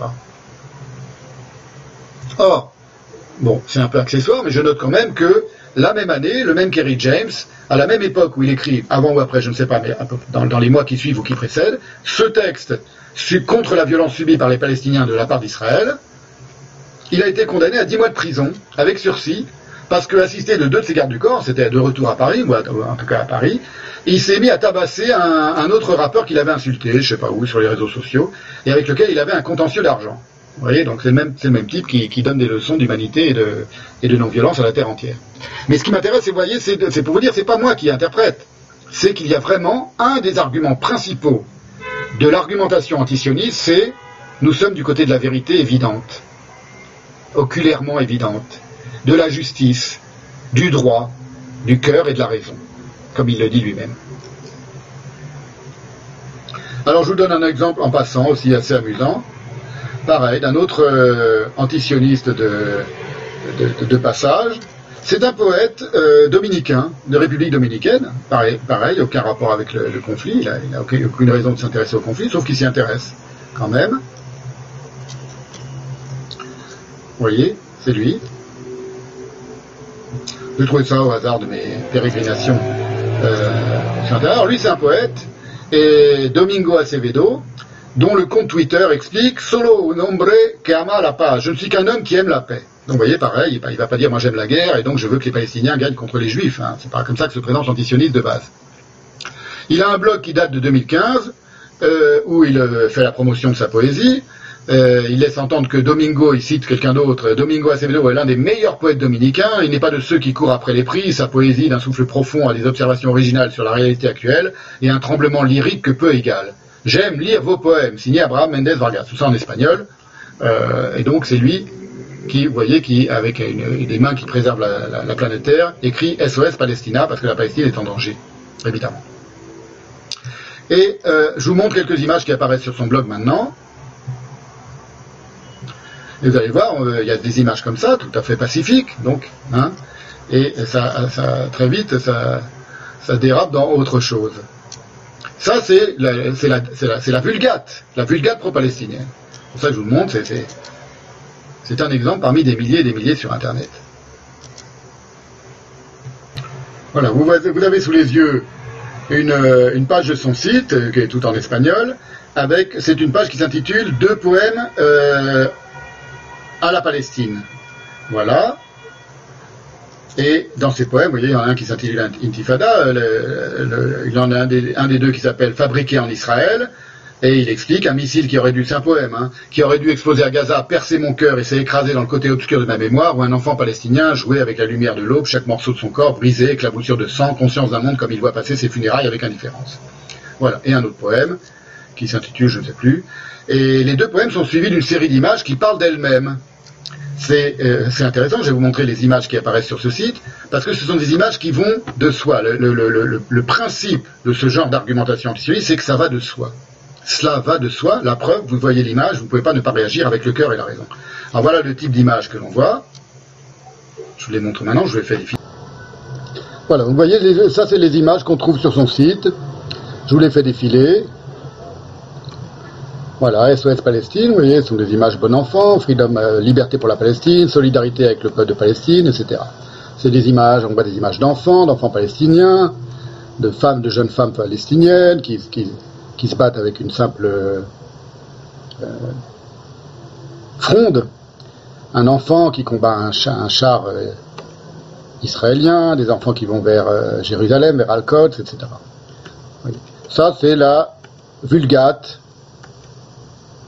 pro-palestinienne, des, poupées ensanglantées avec le drapeau de la Palestine. Vous voyez, du sang répandu partout, c'est des, mises en scène, évidemment. Euh, voilà, des enfants qui courent, un cadavre d'enfant, enfin un enfant ensanglanté, des cadavres d'enfants, des cadavres d'enfants. Ça, ça, ça, ça inonde les réseaux sociaux. Et l'idée, c'est l'idée de l'évidence. L'évidence de l'atrocité, vous voyez, et on en arrive à cette idée-là, c'est que, euh, à l'évidence, Israël est un criminel de guerre, parce qu'il envoie des bombes sur des enfants avec l'étoile de David, sur des enfants palestiniens, innocents, et ces bombes sont payées par l'argent de Nokia, de Nestlé, de Pepsi, de Nescafé, de Coca-Cola, qui sont complices du, euh, sionisme. Voilà, ça c'est le, comment dire, la- l'évidence oculaire de la justice, du combat et de la cause palestinienne. Et on en arrive très vite à une autre photo qui est sur le même site de ce, de ce poète euh, de la République dominicaine, où euh, l'évidence, de nouveau, est euh, mise sous les yeux de manière visuelle. C'est libérer la Palestine, c'est ce que dit la photo en anglais, et je vous la mets maintenant sous les yeux. Et vous allez voir de comment, d'une évidence l'autre, on en arrive à ça. Libérer la Palestine, quatre points de- d'exclamation. Hier, drapeau, drapeau croix gammée, flèche vers le drapeau israélien, donc les nazis tuaient les juifs ou Israël. Aujourd'hui, un drapeau israélien où l'étoile de David est remplacée par une croix gammée tue la Palestine, le drapeau palestinien, et en tout, stop the genocide, c'est-à-dire ah, euh, cesser le génocide, arrêter le génocide. Voilà. Ça, c'est la vulgate pro-palestinienne sur les réseaux sociaux qui euh, en appelle à l'évidence. euh, c'est un, raisonnement, vous voyez, sous, forme d'une image, c'est un petit raisonnement. Ce que les nazis ont fait aux juifs, les juifs nazifiés le font aux palestiniens aujourd'hui. Et c'est un génocide. Voilà. C'est une, une photo que l'on trouve. Je vous l'ai mise en dernier pour vous, pour vous réserver la, surprise sur le même site de ce, de ce poète euh, pour la paix, qui est un homme de paix, dit-il, de la République dominicaine. Alors voilà, ça c'était des exemples un peu rapides de, du discours pro-palestinien, de la, de la vulgate pro-palestinienne, euh, antisioniste, de, de la doxa aussi an- antisioniste. Maintenant, on va examiner d'un peu plus près. Euh, je vais revenir sur Youssef Boussouma. Euh, donc, je vous ai donné un, un court extrait euh, tout à l'heure d'une très longue conférence qu'il a faite en deux parties. Euh, en 2013, je crois, je vais, je vais vérifier, qui est un des fondateurs du PIR, du Parti des indigènes de la République, et qui est décrit comme euh, membre du Parti des indigènes de la République, spécialiste de l'histoire de la Palestine. Donc c'est un historien qui, se qui se déclare tel, et que c'est un spécialiste, et qui a consacré sa vie à la cause palestinienne depuis 1980, dit sa biographie, sur son site, ou sur un site. Alors si on pose la question à Youssef Boussouma, d'où parles-tu, Youssef? Quelle est ta propre source? Quelles sont tes origines? Alors il en parle, il les évoque sur euh, son site, euh, Facebook, sur sa page Facebook, pardon, et de manière publique. hein, si je, en général, quand je mets des, pas en général, mais c'est même tout le temps, quand je mets, si je mets des, des, des, des, captures d'écran de page Facebook, c'est que c'est euh, offert à, à n'importe qui sur Facebook. On n'a pas besoin d'être un ami, c'est pas privé, c'est volontairement diffusé publiquement. Donc voilà, par exemple, le type de texte qu'il publie.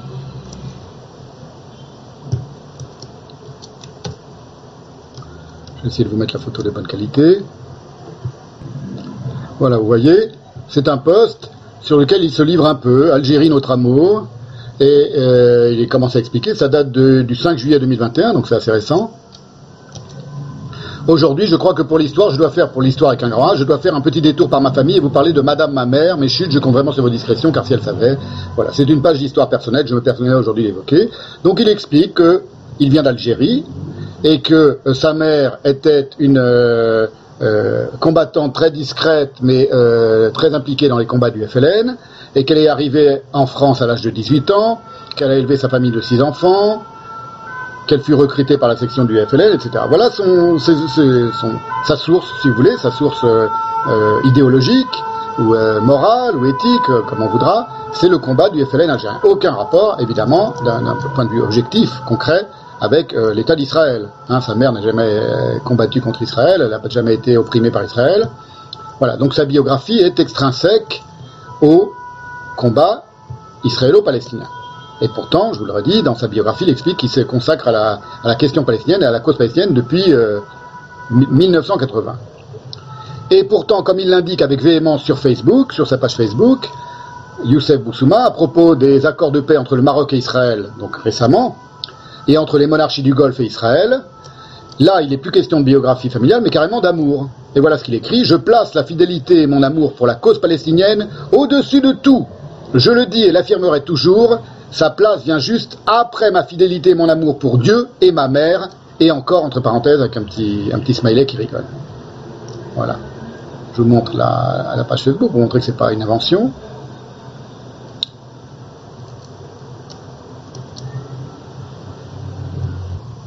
Voilà, vous voyez, c'est un post sur sa page Facebook qui date du 31 mai dernier. La trahison de la Palestine est une des plus grandes saloperies actuelles.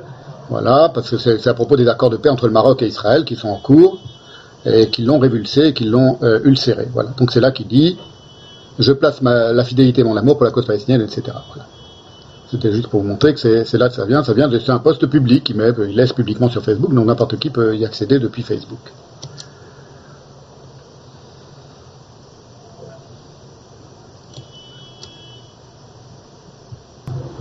Voilà, là vous voyez une, sa page publique sur euh, Facebook, Youssef Boussouma, il a euh, 1800 abonnés.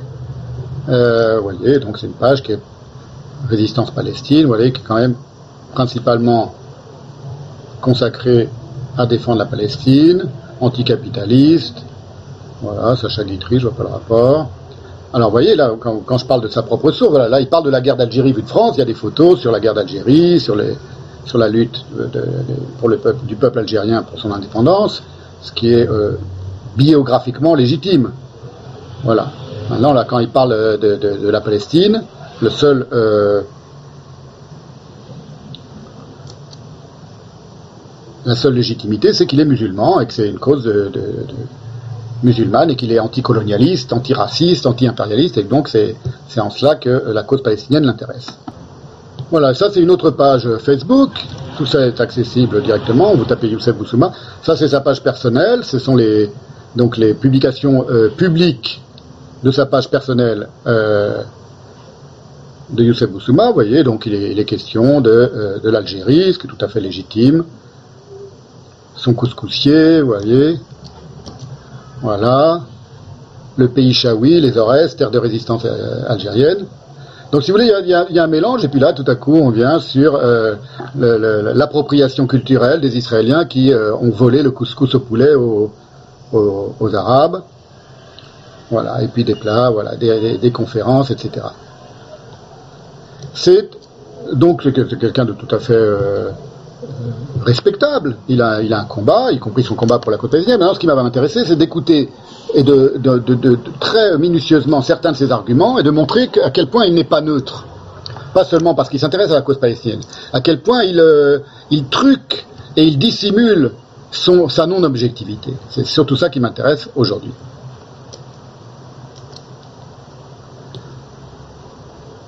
Il a fait donc, je vous disais, une, longue conférence en deux parties et deux semaines, mais qui, est- ont été réunies sur YouTube en une seule longue conférence de trois heures, de plus de trois heures, que j'ai écoutée intégralement, et qui a été faite en novembre 2014 et qui était intitulée, je vous en ai donné un court extrait tout à l'heure, maintenant on va la, décortiquer un peu, Sionisme, deux points, comprendre le sionisme par Youssef Boussouma. Et ce qui est intéressant, c'est qu'on sent quand on écoute toute cette conférence, attentivement, qu'il y a anguille sous roche. Et que, comme souvent, chez les propagandistes, quels qu'ils soient, mais aussi les propagandistes pro-palestiniens, et qui parlent donc au nom de la paix, au nom de la... Ils ont toujours une justification morale, au nom de l'éthique, au nom de la paix, au, no- au nom de l'antiracisme, de l'anticolonialisme, de l'anti-impérialisme, de l'anticapitalisme. il y a souvent, sous le vernis intellectuel du discours, une confusion raciste qui pue à plein nez. Pas nécessairement antisémite. Dans son cas, c'est pas seulement, c'est pas antisémite, c'est raciste, carrément raciste. Alors, ça, ça, se, ça, se, ça se dévoile évidemment par les, les lapsus habituels. Je vous donne un petit exemple pour commencer, un exemple comique, hein. un exemple pour rigoler. Euh, on est en mai 44, la guerre passe son peu encore. Euh, 44, euh, c'est c'est la pleine période des déportations de juifs. Les sionistes n'en ont cure. D'ailleurs, à aucun moment, et ça c'est quelque chose de très important, aucun dirigeant sioniste n'a combattu les nazis. Que les choses soient claires. Je n'ai pas connaissance d'un dirigeant sioniste qui ait combattu les nazis. C'est très important à dire, parce qu'on entend souvent dire. C'est-à-dire que pendant la Seconde Guerre, l'objectif principal des nazis est d'abord la Palestine, et d'abord de s'opposer à la puissance britannique. On va prendre un exemple. Des sionistes. J'ai dit Des nazis. Oh, décidément, tout se- tout s'embrouille dans ma tête. C'est c'est le rhume. C'est le rhume. Mais ça sur, sur le compte des. Et non, Youssouf, c'est pas le rhume qui fait que tu confonds les. Je le tutoie parce qu'il m'est sympathique, hein, vous allez voir, je, lui ai pas mal de temps.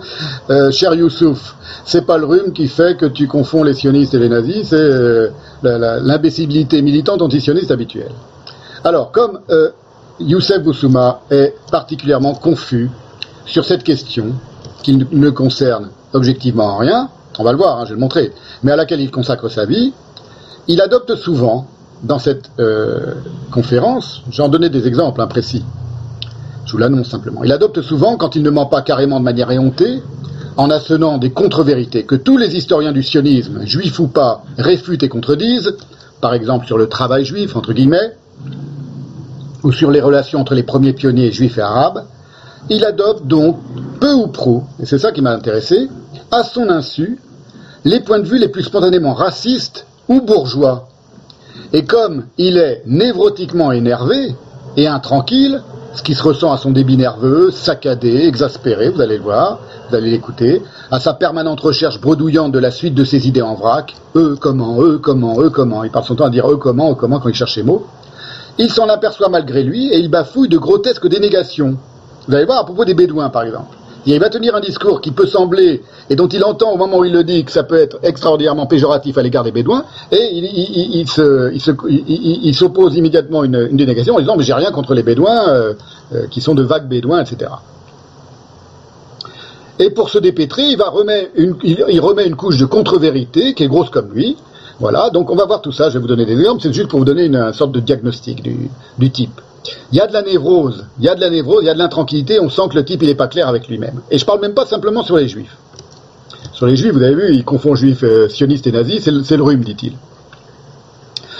Je perds un petit peu de temps, je vais prendre un peu de temps maintenant avec euh, Youssef Boussouma, qui n'est pas très malin, et là on est, euh, on est un peu dans les caniveaux de l'antisémitisme, bon, c'est un autre niveau, tout est relatif hein, par rapport à tout à l'heure, c'est un peu plus haut, mais pas tellement, c'est un peu l'équivalent de Ouria Boutelja, si vous voulez, parce que, euh, hélas, dans ce camp de l'antisémitisme, il n'y a pas euh, grand-chose à se mettre sous la dent en tant que euh, véritable intellectuel qui ont une réflexion pertinente, patiente, minutieuse. Il y en a quelques-uns, c'est par exemple Shlomo Sand, avec qui on peut là polémiquer de manière un peu plus sérieuse.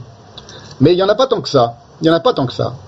Euh, des gens nourris de lectures comparatives et critiques et, de, témoignages vécus aussi, et qui, argumentent de manière intelligente leur, euh, position. Alors Boussouma, Youssef Boussouma, je vous présente un peu avant de vous, vous donner plus de détails. Euh, il est un peu, vous avez vu, il est rigolo, et c'est pour ça que je le tutoie. Je l'aime bien, hein, je lui dis, s'il regarde un jour cette, cette vidéo, ce qui est pas, ce est pas du tout improbable, euh, il n'y a pas d'animosité, on est euh, adversaire idéologique et intellectuel, et je vais me moquer un peu de lui, mais euh, c'est lui qui tend le bâton pour se faire battre. Hein. C'est pas moi qui l'ai forcé à, tenir cette conférence et à dire les, les, les, grosses imbécilités qu'il tient dans cette conférence. Je vais, je le dire. Hein. Je me contente pas d'in- d'invectiver. Moi, vous savez, je, je cite toujours mes sources. Voilà. C'est donc un peu le bouffon malgré lui de l'antisionisme. Et euh, je vais pas m'interdire donc du coup de vous montrer quelques-unes de ces de ces clowneries pour pimenter mon propos, y compris dans les séances ultérieures de temps à autre. Là aujourd'hui, on, on je, je, je, je veux vous convaincre, un, qu'il n'y a pas de débat intellectuel possible avec ces paillasses du PIR, le Parti des ingénieurs de la République, qui sont vraiment tous des bouffons, y compris quand ils sont agressifs et, et méchants et haineux et, et aigris. Et je vais énumérer quelques caractéristiques avec cette conférence de Youssef Boussouma du discours antisioniste qui perce à l'air libre chez lui de manière caricaturale, mais qu'on retrouve chez tous, de manière caricaturale ou pas, de manière plus ou moins euh, patente, qu'on retrouve à tous les niveaux de l'idéologie antisioniste. Alors, il y a la première euh, confusion qui revient tout le temps, c'est qu'il commence par dire euh, les juifs ne sont pas les sionistes, les sionistes ne sont pas les juifs, il ne faut pas confondre les deux, les, les antisionistes antisémites font beaucoup de tort à notre cause en mélangeant les deux, et très vite il s'en mêle les pinceaux et il se met à parler des juifs en mettant le mot sioniste, vous allez voir qu'il ne parle que des juifs, y compris d'avant la création d'Israël, et ça devient le mot sioniste. Exemple. Voilà. actuellement, puisque on voit bien comment le gouvernement israélien joue à chaque fois sur les peurs, euh, sur le fait de faire peur aux, Français, aux Français de confession juive, pour les inciter à partir, etc. Et à chaque fois, il envoie des émissaires. Vous savez que c'est le cas actuellement. Le, grand, le, prochain réservoir, c'est la France, parce que la France, c'est très tentant pour le mouvement sioniste. C'est très tentant pour le mouvement sioniste, la France, parce que c'est une population sioniste, c'est la deuxième population sioniste la plus importante au monde, après les États-Unis. Euh, il y a aussi, y a encore des juifs en Australie, il y a encore des juifs, mais c'est vraiment la France. Et donc, euh, du coup, il est très important pour le gouvernement israélien de faire venir des éléments blancs, parce que évidemment, euh, bon, il y a d'autres juifs un peu partout dans le monde, hein, il y en a même en Inde, etc., paraît-il. Mais bon, c'est pas terrible, c'est pas terrible, hein. c'est pas des blancs, quoi. Bon. Alors donc, par contre, en France. Vous voyez, donc il commence à parler du fait qu'Israël va attirer des juifs de France, en Israël, et puis il se met à parler de la population des juifs de France, et ça devient les sionistes, les sionistes de France, les sionistes de France, voilà, sans plus aucune distinction entre les juifs de France qui, sont en faveur d'Israël et, par exemple, un, Eric Hazan, Eric Hazan, le directeur de la fabrique, la, maison de publication la plus antisioniste de France, qui est d'origine juive, il est heureux d'être qualifié de sioniste par Youssef Boussouma, vous voyez Alors que le, type, c'est un des, plus virulents antisionistes qui soit. Voilà, donc c'est ça. Euh, ça, c'est la confusion de base, si vous voulez, en permanence. Ils se mettent à parler des juifs, et puis, comme ils sont en train de parler du sionisme, ça devient les sionistes, les sionistes, les sionistes, les sionistes. Confusion complète dans leur, dans leur esprit. Ce qui n'a rien à voir avec ce que j'ai dit tout à l'heure, à savoir que l'immense majorité des juifs euh, se sentaient impliqués dans le sionisme et dans la création de l'État d'Israël. Là, c'est les sionistes en tant qu'idéologie raciste, impérialiste, colonialiste. Les blancs, vous voyez, bon, il y a toujours ce, genre de, d'étiquettes qui apparaissent immédiatement. Ce sont des blancs qui se croient supérieurs aux arabes, les sionistes de France. Quand on connaît le, rapport euh, intime entre euh, l'arabité, les pays arabes et les, et les séfarades de France, par exemple, il s'aperçoit à quel point c'est crétin de les qualifier de blancs. Et d'ailleurs, un juif n'est pas un blanc pour euh, des tas de raisons que, que, j'expliquerai plus euh, euh, en détail un autre jour, une autre fois. C'est lié à la Bible et c'est lié à, l'histoire de Moïse. Voilà, si vous voulez tout savoir. D'ailleurs, je vais y revenir parce qu'il a des arguments chromosomiques à propos des Juifs et des Hébreux complètement nazifiés malgré lui, il s'en rend même pas compte. Donc, je vais revenir sur cette histoire-là. On continue. Voilà, donc cette idée de, blanchité des juifs, euh, les juifs, non seulement les juifs séfarades, qui sont 70% de la population en France, c'est pas la, majorité des juifs dans le monde sont ashkénazes, mais en France, la, majorité des juifs de France sont séfarades, c'est-à-dire des juifs d'origine maghrébine. Euh, cet argument de la blanchité, évidemment, euh, fallacieux, sans parler des juifs d'Éthiopie, des juifs du Yémen, de tous les juifs des pays arabes, d'où ils ont été déracinés. Comme dit, expulsés déracinés, euh, comme dit Gérard Bensoussan, et qu'Israël a également rapatrié. Donc on constate très vite chez euh, le propagandiste antisioniste une impossibilité maladive de relativiser, de balancer, de contrebalancer les connaissances historiques qu'il n'a accumulées maladroitement que comme des munitions pour servir sa propagande en miroir. Il le dit à plusieurs moments, et que les sionistes disent ceci et qu'il faut leur répliquer cela. Donc très vite, il, croit, il, commence par faire ce qu'il désigne comme une conférence historique pour comprendre et connaître le sionisme, et très vite ça devient un manuel de euh, polémique euh, idéologique. Les sionistes vous disent ça, répondez-leur ça, les sionistes vous disent ça, répondez-leur ça, les sionistes disent ça, ça leur fait très mal quand on leur dit ça, etc. On sent qu'il y a une jouissance de la polémique, on la retrouvera un peu plus loin chez un autre, euh, un autre idéologue antisioniste, dans, la, dans, la, dans, dans cette propagande-là, qui se veut intellectuel, qui se veut une construction intellectuelle, mais dont très vite on, sent qu'il y a une jouissance dans l'idée du, euh, non pas du dialogue, mais de la, euh, de la dispute. De la dispute avec toujours des arguments en miroir face au sionisme. Et en dissimulant soigneusement non seulement euh, les vérités, mais même ne serait-ce que les interrogations qui risqueraient de desservir sa diatribe déchaînée, et, comme dans toute affaire humaine, les incertitudes sont évidemment pléthoriques. Vous comprenez, il faut, écouter une fois une conférence de Gérard Bensouzan pour voir à quel point il nuance les choses, à quel point les choses ne sont jamais d'un bloc, dans un sens ou dans l'autre, selon les périodes, selon les, catégories sociales dont on parle, à l'intérieur même d'une même communauté, d'une même petite communauté. C'est que, en réalité, je parle de Youssef Boussouma, mais c'est valable pour quasiment tous les, les idéologues antisionistes, son argumentation en miroir n'a pour dessein que de contrecarrer ce que disent les sionistes, et non pas de penser la vérité de la situation, ni d'imaginer une solution au malheur des Palestiniens. Ça c'est très important, c'est que ces gens-là se, ca- se caractérisent eux-mêmes comme anti-sionistes. Ils disent pas tellement nous les pro-palestiniens. Nous, les défenseurs de la cause palestinienne, le disent évidemment souvent. Mais le fait qu'ils se soient euh, euh, qualifiés eux-mêmes d'antisionistes, c'est pas une, pas une insulte de la part des sionistes de les appeler des antisionistes. C'est eux qui s'appellent antisionistes. Dieudonné et Soral ont fondé un parti euh, aux européennes il y a quelques années qui s'appelait le Parti antisioniste. Et vous verrez tout à l'heure, euh, à propos de Juju Lourdingue, dont j'ai aussi euh, parlé, il dit nous autres antisionistes, vous autres sionistes, nous autres antisionistes. Donc il y a cette, volonté de se placer en, miroir et en reprenant l'idée d'être anti-sioniste contre les sionistes, parce qu'évidemment ils n'ont pas d'autres véritables références. Voilà. Je vous donne un autre exemple de euh, la version euh, palestinienne ou pro-palestinienne du Blutenboden nazi, c'est-à-dire de la question du sang et du sol. C'est le début de sa conférence, c'est un argument dans lequel il explique qu'il y a un rapport euh, chromosomique, biologique, entre les Palestiniens et la terre de Palestine. Et il se trouve que j'ai écouté hier, je vous le dis maintenant, j'ai écouté hier une, euh, euh, une conférence, je vous l'ai dit tout à l'heure, de, Gérard- de Gérard Bensoussan, pendant que je travaillais à mon atelier, et il explique que, d'ailleurs je l'ai mise en, mise en ligne parmi les petits extraits que j'ai mis sur la page Facebook de Parole des Jours, et j'en- j'enverrai dans, la lettre d'information cette vidéo, où euh, Gérard Bensoussan explique, c'est- prodigieusement intéressant, que le nationalisme arabe, dès ses débuts, s'est euh, développé sur des mêmes conceptions, des conceptions très identiques, très parallèles à celles du, nazisme. Et non seulement du nazisme, mais même du germanisme euh, antérieur, wilhelminien, avec un rapport direct entre l'idée de la communauté de sol et de sang. Et que ça, le nationalisme arabe, dès ses, débuts, c'est conçu comme ça, et c'est une des raisons qui fait que le nationalisme arabe a été si complice du nazisme, et pas seulement pour des raisons de, stratégie politique euh, ou guerrière, mais pour des raisons de, commune euh, conception de ce que c'est qu'une communauté de sol et de sang. Ce qui n'est pas du tout la conception juive ni la conception euh, sioniste, évidemment. Voilà comment le, résume Youssef Boussouma dans cette conférence que nous sommes en train d'analyser maintenant.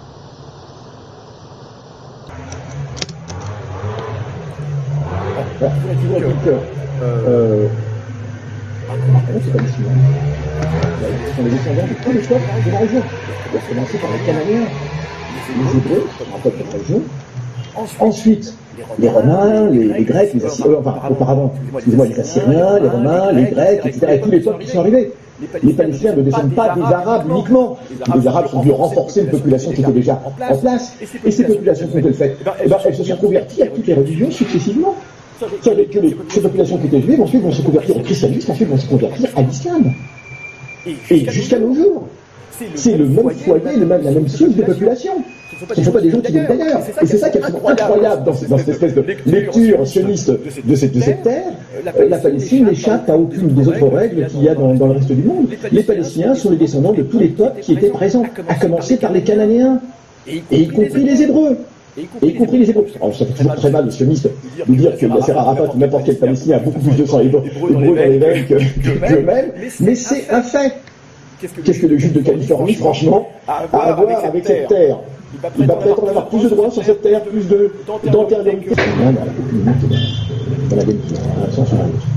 Toujours est-il que euh, étendu, et bien c'est beaucoup Alors la leçon un peu merdée, bon j'y suis pour rien, il y avait de l'écho. Voilà, le- l'argument c'est euh, tout, est de ce niveau hein, dans cette dans cette euh, conférence, c'est-à-dire ce du, niveau du caniveau zémourien euh, entre guillemets, si j'ose dire, parce que le propagandiste antisioniste aime à parcourir les millénaires à grandes enjambées, égrenant les vagues de conversions successives, sans aucune violence, on s'en doute. hein. il y a eu des conversions euh, comme ça, comme si c'était des modes de vêtements, euh, euh, comme si le judaïsme n'avait été qu'une mode parmi d'autres en Palestine antique.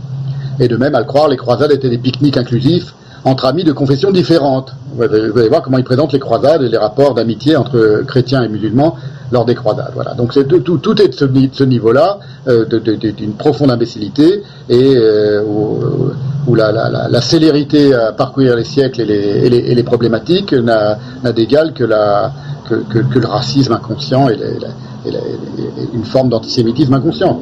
L'idée qu'un juif de Californie, il n'a aucun rapport avec la Palestine parce qu'il n'y a pas une goutte de sang hébreu en lui, vous voyez, c'est un, un argument qui est, qui est nazi par, euh, par définition. Et que n'emploient jamais les juifs. Il y a quelques juifs euh, imbéciles qui vont, qui vont prétendre avoir du sang qui date de, qui descend de Moïse, mais enfin ça, ça signifierait que euh, tous les juifs du monde, s'ils ont, euh, s'ils se reconnaissaient chromosomiquement dans, le, dans, dans- dans la filiation de Moïse, sont tous des, des descendants donc de Moïse et de Tzipora qui étaient éthiopiennes. Donc ce sont tous des, des métis, des métis blancs et noirs puisqu'elle était africaine. C'est dans la Bible et il y a même un passage euh, très important dans, le, dans la Bible, dans, le livre des Nombres, où il est question de la, couleur de la peau de, la femme de Moïse, qui était couchite, donc comme on dit en hébreu, qui était éthiopienne, euh, qui est une, des une grande sainte, du, euh, une des grandes matriarches du judaïsme, et qui a été calomniée par Myriam et Aaron, la sœur et le frère de, de Moïse, et qui ont été punis par Dieu. Et la punition de Myriam pour avoir dit du mal de la femme de Moïse, on ne dit pas qu'elle dit du mal parce qu'elle n'avait pas la peau de la bonne, couleur, et on dit qu'elle a dit du mal parce qu'elle était couchite, parce qu'elle était éthiopienne, elle était africaine, la femme de Moïse, du plus grand prophète juif donc qui existe. Et elle a été punie et elle a eu de la lèpre qui était euh, sur sa bouche. Elle a dû s'exiler du camp des Hébreux pendant sept jours, punie par Dieu pour avoir été euh, médisante, et, et elle a été punie par de la lèpre qui était comme blanche comme de la neige, dit le texte, comme de la neige. Donc ça, si vous voulez, c'est sa blanchité ou son, fantasme de blanchité qui a été euh, puni par Dieu exactement pour ce qu'il était, à savoir une fascination pour la couleur non blanche dans la tête de Myriam, de la femme de son frère Moïse, le prophète, le plus grand prophète qui, qui, qui, lui euh, dialoguait avec Dieu en face à. Vous voyez, déjà dès la Bible juive, dans l'hébreu, dans la version euh, euh, originale du texte, on a ces questions de racisme traitées de manière très fine finalement, parce qu'il est, il est pas, on ne parle pas de racisme évidemment, de, de, mais de euh, euh, animosité déclenchée par la carnation et la différence de, de, l'autre, en l'occurrence de sa belle-sœur. Voilà, je ferme cette parenthèse. Voilà, donc c'est pour vous dire que ce genre d'argumentation euh, chromosomique n'existe pas dans le judaïsme, ou évidemment, euh, elle n'existe pas en Israël non plus. Le simple fait que les Israéliens ont rapatrié les Juifs d'Éthiopie euh, en Israël montre que la, conception que, y compris les sionistes et les Israéliens et les Juifs du monde entier se font de ce que c'est qu'être juif n'est pas une conception euh, génétique. C'est tout. C'est comme ça. C'est pas dans la Bible, c'est pas dans la pensée juive, c'est pas dans la mentalité juive, euh, d'une manière générale.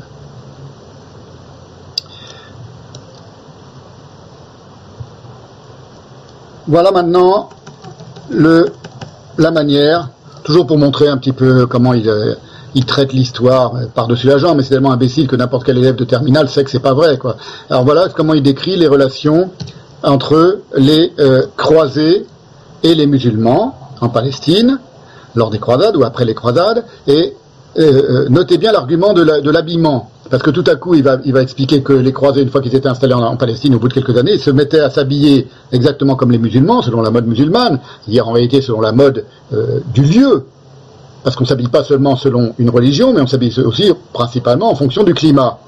Et vous allez voir comme là, ça, l'émeut, cette amitié euh, quasiment de pique-nique entre les musulmans et les chrétiens, et comme ça va le- le- l'exaspérer quand ce sont des juifs sionistes en Palestine qui vont s'habiller comme des arabes. Écoutez bien donc déjà le premier argument de Youssef Boussouma, vous allez voir la cohérence du type. Parce qu'on l'a vu, euh, les croisés, euh, vous savez, au Moyen Âge, lorsqu'il y a eu les croisades, quelque chose qu'on ne dit pas assez souvent, mais en vérité, les croisés ont été orientalisés au bout d'un moment. Bien évidemment. Et d'ailleurs, c'est quelque chose qui était reproché. Euh, il y a eu euh, 5, 6, 7 croisades, on va dire. Eh bien, à chaque fois, ceux qui arrivaient, ils ne comprenaient pas parce que ceux qui étaient déjà là, ils pensaient les trouver avec euh, euh, habillés euh, à, l'occidental, enfin comme au Moyen Âge, etc., avec cette grande haine, avec avec un mur de séparation entre les populations, et pas du tout. Ils arrivent sur place en Palestine, quoi, enfin, ce qui était le, le- le Moyen-Orient, enfin l'Orient des croisades, et ils trouvent des populations qui sont très mêlées souvent. Et on a la plupart des croisés sont complètement orientalisés. Et ben, il parle l'arabe. Très souvent. Et d'ailleurs, il y a des tas de, il y a des tas de- d'ouvrages, même de l'époque. Il y a, il y a un fameux ouvrage qui est connu, c'est Oussama, prince syrien. C'est, ce sont les mémoires d'un prince syrien de l'époque, du Moyen-Âge, et qui raconte, il raconte ses amis euh, croisés, etc. Enfin, il y avait une interpénétration totale. Et d'ailleurs, du coup, ça étonne et ça scandalise les vagues suc- successives de, croisés qui arrivent et qui disent, on ne comprend pas, euh, on, pensait trouver des gens euh, farouchement opposés, donc à, ces orientaux, etc. Et qu'est-ce qu'on va, et voilà. Alors, ils les appellent les poulains. On appelait les poulains les, croisés qui étaient orientalisés comme ça. Donc, la, grande, la grande inquiétude du mouvement sioniste, c'est que ces colons, finalement, fi- finissent par se fondre. Parce que le Moyen-Orient, c'est extraordinaire. C'est un ensemble fabuleux, magique, qui a la capacité d'absorber toutes les populations. Toutes les populations. Il, est très difficile de, créer un apartheid au Moyen-Orient. C'est une région où on a 21 communautés officielles, si je prends le Liban d'aujourd'hui. Vous voyez ce que je veux dire? On n'est pas en Europe avec euh, cette idée peut-être déjà, et très tôt, les prémices d'État-nation étaient déjà en place. hein. Euh, Toutes ces minorités ont été, exterminées en Europe, on le sait bien, en France par, euh, exemple. hein. Les Occitans, la croisade des Albigeois, etc. Les Cathares, tout ça, ça a été exterminé. hein. Voilà, on ne veut, voir qu'une seule tête, hein. on ne veut voir aucune, oreille dépassée. Mais au Moyen-Orient jusqu'à aujourd'hui, voilà, c'est un, problème. Comment établir un apartheid dans un monde aussi divers, avec toutes les religions de la Terre, avec toutes les populations de la Terre, avec toutes les langues de la Terre Enfin, Vous voyez, c'est un Orient idyllique, euh, cosmopolite, euh, où toutes les religions s'entendent bien, et euh, où toutes les langues sont parlées. Il donne l'exemple du Liban, un bel exemple de, de- fraternité et de confraternité entre, entre les religions et les langues, peu importe. Voilà. Et on notera évidemment l'argument en miroir de la revendication cosmopolite d'Israël, qui est objectivement en réalité le seul pays au Moyen-Orient où l'on entend toutes les langues et où l'on croise toutes les cultures, intégrées dans le paysage israélien, c'est ça qui est important évidemment, c'est pas, pas simplement des touristes ou simplement des, des minorités, et où toutes les religions sont admises. Parce que s'il y y a un seul, il c'est, comme ça, j'y peux rien, c'est, une réalité objective. C'est-à-dire qu'il y a un seul et unique pays au Moyen-Orient où les chrétiens, les musulmans et les juifs ont leur lieu de prière, libre accès à leur, leur lieu de prière, ils sont reconnus dans la constitution israélienne comme ayant égalité de traitement, euh, c'est en Israël et nulle part ailleurs. Voilà. Donc c'est, comme ça. L'exemple du Liban, c'est vraiment c'est, se tirer une balle dans le pied quand il prend l'exemple du Liban comme, euh, comme exemple de, la grandeur cosmopolite du Moyen-Orient, où l'apartheid est impossible. Voilà. Je, on notera également, je vous l'ai dit tout à l'heure et je vous le redis maintenant, que euh,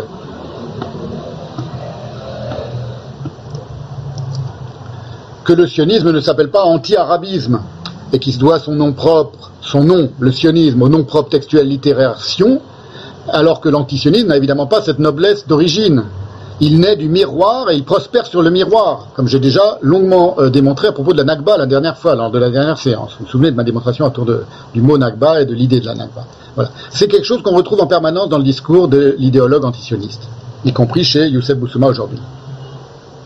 Et donc sa conception antisioniste du sionisme, elle est intégralement fantasmée sur un mode déjudaïsé. Parce qu'il s'agit de refouler toute référence juive au texte biblique. Il n'en parle jamais. Il parle jamais du texte biblique. Il parle, de, vous voyez, de l'argument chromosomique selon lequel les juifs se, considéraient comme les descendants des hébreux de la Palestine antique. Donc c'est un discours qui en reste uniquement à la surface historique et où l'évocation littéraire de Sion et du sionisme est euh, euh, complètement occultée par Youssef Boussouma, mais par tous. Et c'est la raison pour laquelle il, commence par invoquer, au début de sa conférence, les millénaristes chrétiens, qui étaient, dit-il, les premiers sionistes, ce n'étaient pas des juifs, dit-il, les premiers sionistes, c'était des millénaristes chrétiens protestants, et c'est vrai qu'ils ont existé. Euh, Cromwell, par exemple, était sioniste, enfin, considérait qu'il fallait que les juifs reviennent dans leur royaume antique pour que le Messie arrive, mais c'est pas eux qui sont les créateurs, principalement, du mouvement sioniste au XIXe et au XXe siècle. Et il, précise d'ailleurs que c'était des antisémites et que ce seraient eux qui auraient convaincu les Juifs d'aller fonder ou refonder leur royaume en Palestine.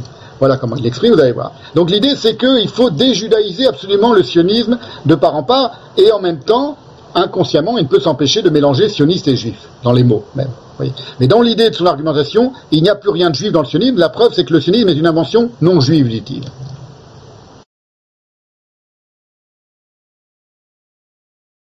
Première thèse, le sionisme n'est pas une idée juive. Alors ça c'est important et ça bat en brèche beaucoup d'idées convenues. Le sionisme n'est pas du tout une idée juive, c'est d'abord une idée chrétienne. C'est d'abord une idée chrétienne euh, qui, remonte d'ailleurs au premier temps euh, euh, du christianisme. Bon, alors grosso modo, on ne va pas entrer dans, les, détails de l'histoire religieuse, mais il faut savoir que, départ, eh bien, pour un certain nombre de chrétiens, y compris enfin tous les chrétiens, avant même l'avènement du protestantisme, avant même, l'avènement de ce qu'on appelle la, la, pensée évangéliste, etc. Eh bien, il faut savoir que le christianisme, eh bien, a besoin des juifs il a besoin des Juifs pour que se réalise la parousie. La parousie, c'est-à-dire le retour du Christ en Terre Sainte, qui devra précéder, comme on le sait, euh, la fin des temps. Euh, bon, alors il y a des tas de nuances, il y a des tas de courants, etc. Mais grosso modo, c'est cela. Donc au départ, l'Église, eh bien, euh, a besoin du peuple juif comme peuple témoin, comme peuple témoin de la passion du Christ.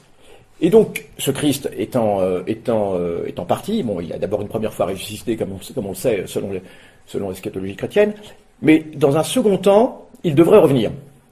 Dans un second temps, il devrait revenir, et pour qu'il revienne, pour que se réalise ce retour du Christ, hein, du, Messie, du Christ rédempteur, eh bien, il faut que le décor des temps anciens soit reconstitué. Le décor des temps anciens, c'est-à-dire que les Juifs soient en Palestine. Soient tous en Palestine. en tout cas, la plus grande partie.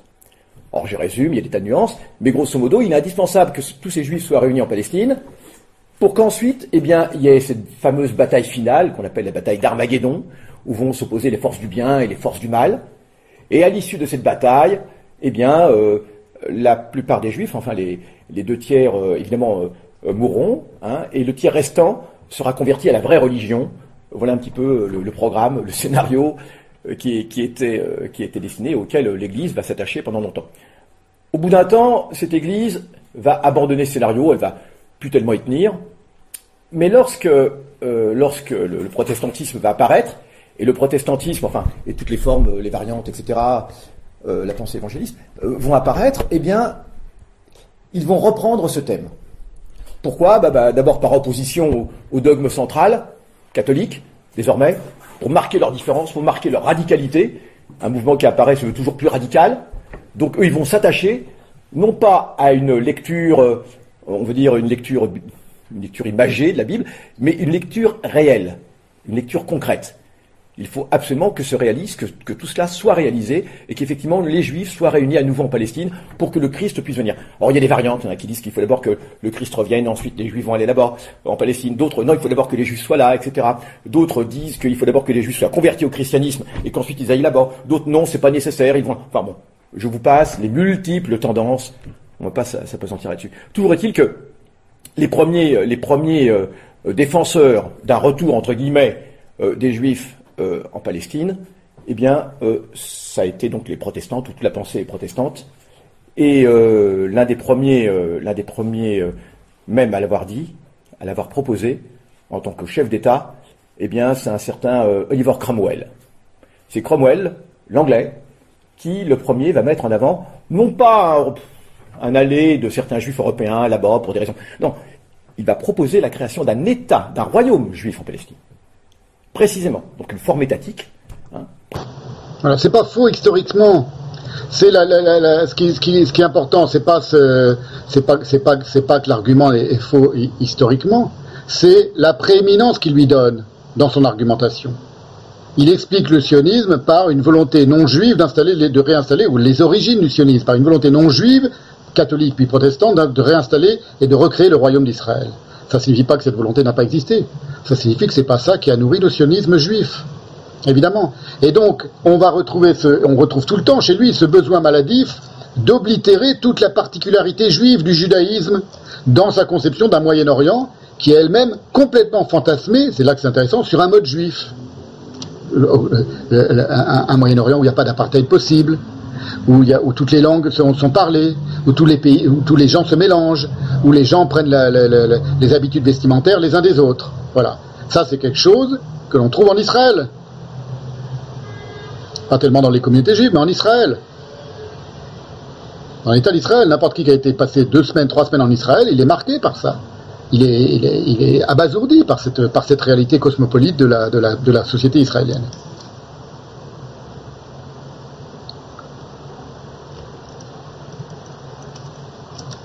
Je vous mets encore un autre extrait. Je mets beaucoup d'extraits de lui parce que je veux qu'on l'entende s'exprimer pour qu'on voit que c'est pas une, une attaque euh, ad hominem, c'est vraiment son discours. C'est le discours, moi, des gens qui m'intéressent. C'est pas leur personnalité, c'est pas leur personne. Encore un autre euh, extrait. Je vais essayer de le mettre directement.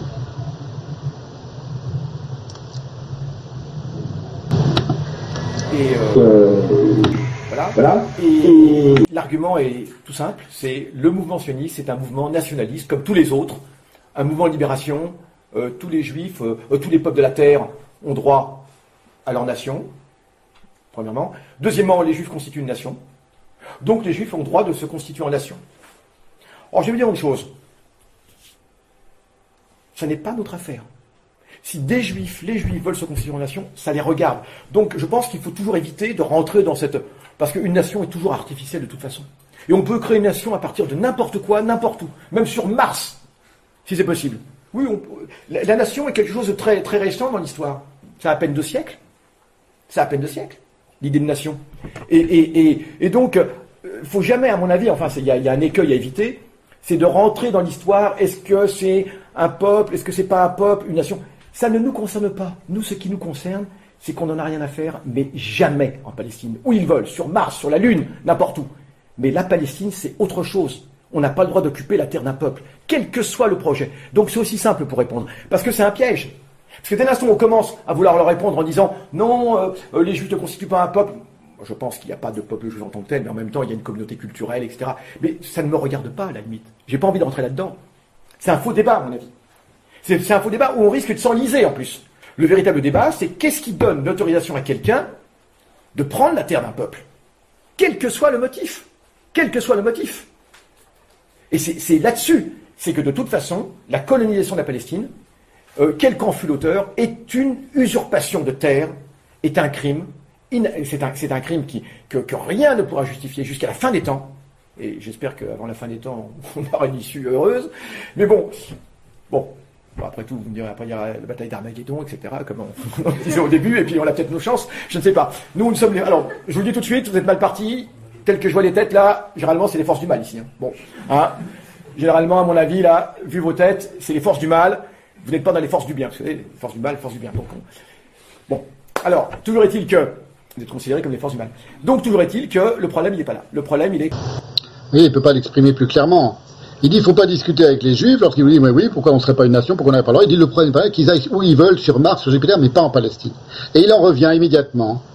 C'est-à-dire, il s'oppose à lui-même un, un premier argument qui est intéressant à considérer. Pourquoi les Juifs seraient la seule nation qui n'aurait pas le droit d'avoir sa patrie, d'avoir son État, ce, qui était un argument sioniste, enfin une, que- une question qu'ont posé les sionistes d'emblée.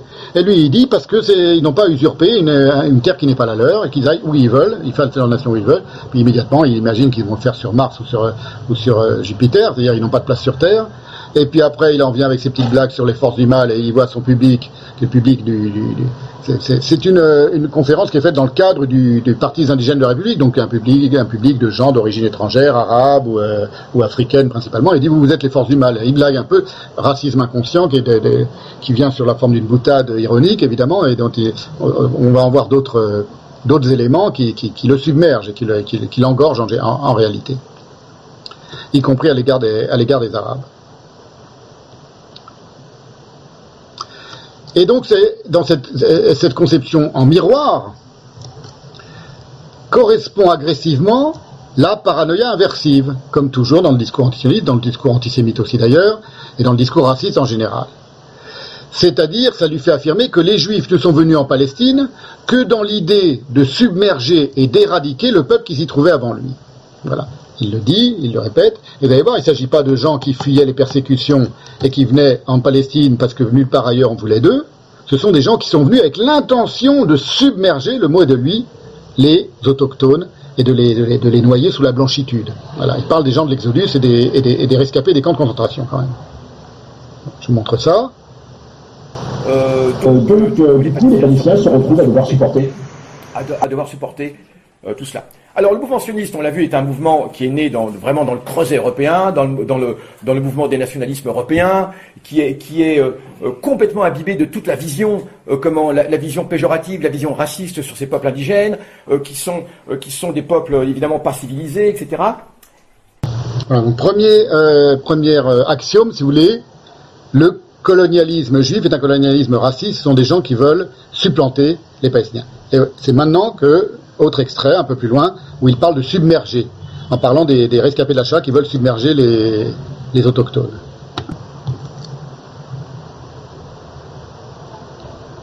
Alors évidemment, bon, c'est inutile de préciser que les gens dont il parle sont des gens qui sont, euh, je vous l'ai dit, des rescapés de la Shoah et qui n'ont aucune envie de retourner dans, le pays de l'extermination de toute leur famille et de, tous les leurs.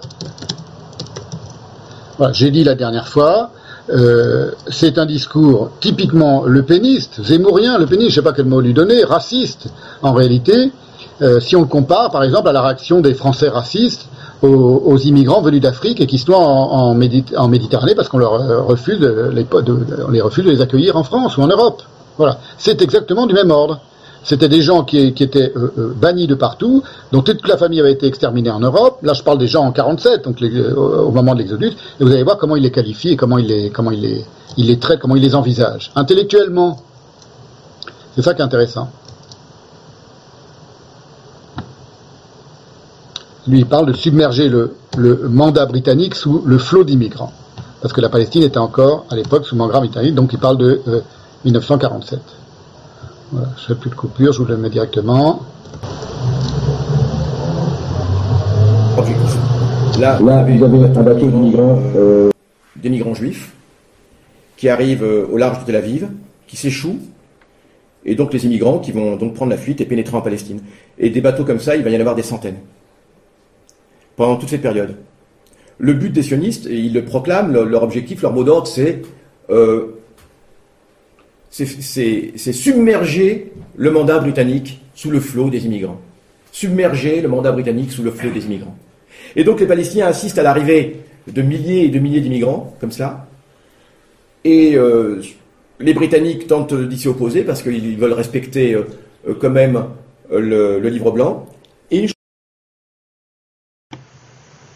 Voilà, très important. Il, il, dit les Britanniques veulent quand même euh, respecter le livre blanc. Donc pour comprendre un peu les choses, il présente les immigrants qui tentent d'entrer en Palestine et qui submergent le mandat britannique, c'est-à-dire que les soldats britanniques les empêchaient d'entrer en Palestine parce qu'il y avait des quotas imposés euh, par les Arabes, qui voulaient pas de cette immigration juive. Les soldats britanniques tentent d'empêcher ces gens qui sont les rescapés de la Shoah d'arriver en Palestine, et ils arrivent quand même, les, navires s'échouent, arrivent au bord des plages, et les gens euh, pénètrent à l'intérieur de la Palestine. C'est juif. Et il dit, les Britanniques tentaient de les empêcher parce qu'ils voulaient respecter le livre blanc. Le livre blanc, pour le dire très vite, c'est, ce sont plusieurs, à plusieurs époques, dont un, le dernier datait de 39, qui disait, euh, qui promettait, c'était l'inverse un peu de la déclaration Balfour, qui promettait aux Arabes qu'on allait limiter le flot d'immigration juive en Palestine, parce que les Arabes avaient mis cette condition à leur, euh, à leur, complicité, à leur participation à la guerre contre l'Axe. Voilà. C'est ça qu'on appelle le livre blanc. C'est un livre blanc qui, qui a rendu évidemment les Juifs fous de, colère et fous de rage, qui a dit on va limiter euh, l'immigration juive en Palestine à partir de maintenant, et elle sera euh, dépendante de l'acceptation des, Arabes de, cette immigration, du nombre de cette immigration. Voilà pourquoi il parle ici du livre blanc. C'est une publication, donc je, je, le redis maintenant, par les Britanniques mandataires, donc qui avaient le mandat sur la Palestine. Un mandat, c'est pas une, c'est pas c'est pas un dominion. Hein. Un mandat, c'est-à-dire pendant quelques années, euh, les Britanniques euh, dominent sur la Palestine et, s'occupent de toutes les affaires euh, euh civiles, euh, militaires et, de police. Et au bout d'un moment, on va régler les choses et le territoire sera rendu à sa population légitime. Sauf que là, il y avait deux populations qui réclamaient ce territoire. Il y a eu des livres blancs à trois reprises, il y en a eu un en 1922, un en 1930 et un en 1939. Ce sont des séries de directives politiques, c'est ce que je vous expliquais, qui répondent à la pression arabe d'interdire la vente de terre aux juifs, c'était marqué dans le livre blanc, rédigé par les Britanniques, donc pour apaiser les Arabes, et de limiter férocement l'immigration juive en Palestine. Et euh, concrètement, donc le livre blanc, c'est la réponse accommodante des Britanniques aux révoltes arabes anti-juives. Et c'est le verrou posé sur les portes de la Palestine auquel frappent tant de juifs menacés d'extermination en Europe. Et qui par conséquent ils seront exterminés en Europe aussi, en partie à cause de ce livre blanc de 1939 qui limite l'immigration juive à 75 000 personnes pendant 5 ans, ce qui est très peu. Évidemment par rapport au nombre de gens qui sont persécutés en Europe et par rapport à l'immigration précédente, aux vagues d'immigration précédentes en Palestine au début du XXe siècle. Et qui stipule, je vous cite les, termes du livre blanc, que la poursuite de l'immigration sera ensuite déterminée par la majorité arabe. Ça, c'est dans la section 2. Et que les juifs ne peuvent acheter de terres arabes que sur 5% du territoire du mandat. Section 3. Donc le livre blanc, il est dicté par les impératifs euh, euh, imposés par les Arabes aux Britanniques, qui préfèrent euh, évidemment choyer et accommoder la population arabe et les armées arabes, qui sont beaucoup plus importantes que, les juifs, qui n'ont aucune importance militaire. Et il indique ce livre blanc de 1939 en conclusion, avant chaque décision périodique, des représentants juifs et arabes seront consultés. Après la période de 5 ans, aucune autre immigration juive ne sera autorisée, à moins que les Arabes de Palestine ne soient prêts à l'accepter. On est en 1939 quand ce livre blanc, ce dernier d'une série, est, imprimé et est diffusé. Vous imaginez ce que ça signifie En 1939, quelle est la condition des juifs d'Europe, d'Europe de l'Est et d'Europe de l'Ouest, maintenant en Allemagne, et des juifs allemands par exemple? Ça fait déjà, euh, 1939, ça fait déjà 6 ans que Hitler est au pouvoir. Et alors, du coup, Youssef Boussouma, inversant paranoïaquement les choses, donc lui il dit le livre blanc il était très peu res- respecté, les immigrés arrivaient quand même pour submerger le mandat britannique, vous voyez, on a, une horde de, de, Cosaques, de Tatars qui arrivent pour submerger la Britannique, c'est pas du tout des gens persécutés qui essayent d'ouvrir les, portes d'un- foyer pour se, pour se réfugier, non, non, ce sont des barbares qui veulent submerger la, la Palestine. Il présente du coup les insurrections arabes anti-juives comme la conscience d'une population qui est menacée de mort. À la même époque, en 36, en 39, etc., il y a eu des, des- des- des grandes insurrections arabes, des grèves, des insurrections très violentes, avec même des pogroms, des, massacres de juifs, et puis, un conflit, une guerre civile qui éclate en Palestine. Lui, il le présente comme une insurrection légitime de la part des Arabes qui se sentent menacés de mort. Ils se sentent menacés d'extermination, parce que des Juifs euh, euh, arrivent pour se réfugier en Palestine alors qu'ils sont exterminés en, en Europe. Donc inversion paranoïable des choses dans les termes, dans la- dans- dans- dans l'argumentaire, dans la logique, tout est toujours de cet ordre-là. Je vous, je vous montre un peu des, des, des extraits vidéo parce que c'est pas simplement moi qui, le, qui, qui analyse, hein, qui interprète ce discours. C'est vraiment comme ça qu'il fonctionne. D'accord? D'accord. C'est vraiment, C'est vraiment le mouvement, le mouvement de toute une population qui sait que ses jours sont comptés. Qui sait que ses jours sont comptés. Et d'ailleurs, il y a, un éditorialiste fameux palestinien euh, d'une revue euh, qui paraît euh, après la Première Guerre, dans les années 20, une revue palestinienne qui s'appelle Al Karmal, Al Karmal, qui est le nom de la, colline qui est à Haïfa. Et il dit cette chose, il dit cette chose, il dit, il dit, au train où les choses vont, eh bien, d'ici 20 ans, on aura perdu notre patrie. Le mouvement sioniste dispose de moyens considérables. Il est aidé par toutes les grandes puissances. Et nous n'avons qu'une chance. Et si ça continue comme cela, nous allons perdre notre, patrie. Et alors on a des, colons sionistes qui disent mais c'est n'importe quoi, vous accusez les juifs de tous les maux, etc. Encore une fois, c'est de l'antisémitisme. C'est ça qui est absolument... Et ça s'est réellement, réellement produit. Voilà, discours paranoïaque habituel, il continue, euh, je vous ai pas mis toute la vidéo, il enfin tout, le passage, il met les Palestiniens sont parfaitement lucides sur ce qui les attend, pas du tout. Euh, C'était un discours, en effet, de propagandistes palestiniens qui disait les Juifs vont tous vous tuer, les Juifs vont tous prendre votre place, défendez-vous. C'est un discours paranoïaque typique. C'était le, le discours hitlérien aussi. Hein. Euh, et tout est comme ça en permanence, c'est-à-dire une confuse vision en miroir de l'histoire et des peuples. C'était les Juifs qui étaient en train de se faire persécuter à l'époque. C'était pas les Palestiniens. Personne persécutait les Palestiniens. Il y avait une guerre civile entre les Juifs et les Palestiniens. C'était pas du tout une persécution. Ou dans le vocabulaire même, si vous voulez, c'est le vocabulaire qui compte. On a le droit de prendre parti pour, pour un camp plutôt qu'un autre, mais euh, le vocabulaire, il a un sens. Ils n'étaient pas du tout en train de se faire génocider, les Arabes de Palestine. Et le discours antisioniste inverse en permanence les choses et parle, on l'a vu sur le mode le plus, le plus imbécile avec le, poète euh, de, République dominicaine, mais c'est pareil chez Youssef Boussouma, c'est pareil chez tous. Quel que soit le niveau de, raffinement ou de subtilité, en général assez, faible de leur discours, il y a toujours cette vision, cette conception en miroir. Je l'ai montré en détail à propos de la Nakba, mais ça revient dans tous à tous les moments du discours antisioniste à toutes les charnières de l'argumentation ant- antisioniste. C'est comme ça en permanence. Une confuse vision en miroir de l'histoire et des peuples, où les sionistes sont les racistes envahisseurs, complices des nazis contre les Britanniques, dit-il à un moment dans sa conférence, et où les Palestiniens sont les victimes exterminées, comparables aux Indiens d'Amérique, dit-il encore à un autre endroit sa- de sa conférence. Et ce qui est le plus intéressant, concernant l'embrouillé Youssef euh, Boussouma, je ne reviens pas sur l'idée du... J'en parlerai à un autre moment, la comparaison qu'a faite Deleuze aussi et qui est faite en, en permanence maintenant entre les Indiens d'Amérique et les Juifs de, de- Palestine et les Arabes de Palestine. Ça n'a aucun, aucun rapport pour des, des tas de raisons euh, spirituelles, métaphysiques, historiques, géographiques, mais Je je développe pas maintenant. Je réponds pas à chacun de ces arguments à chaque fois hein, avec d'autres des contre-arguments rationnels et historiques parce que ça n'en finirait pas. Je veux juste vous montrer comment s'articule son discours. Avec quelle mauvaise foi s'articule son discours, et rien que dans le ton de son discours, on sent qu'il est passionné. Bon, moi aussi, on sent que je suis passionné quand je parle de, de ces choses-là, évidemment. Mais moi, je ne nie pas que je suis passionné. Vous voyez ce que je veux dire?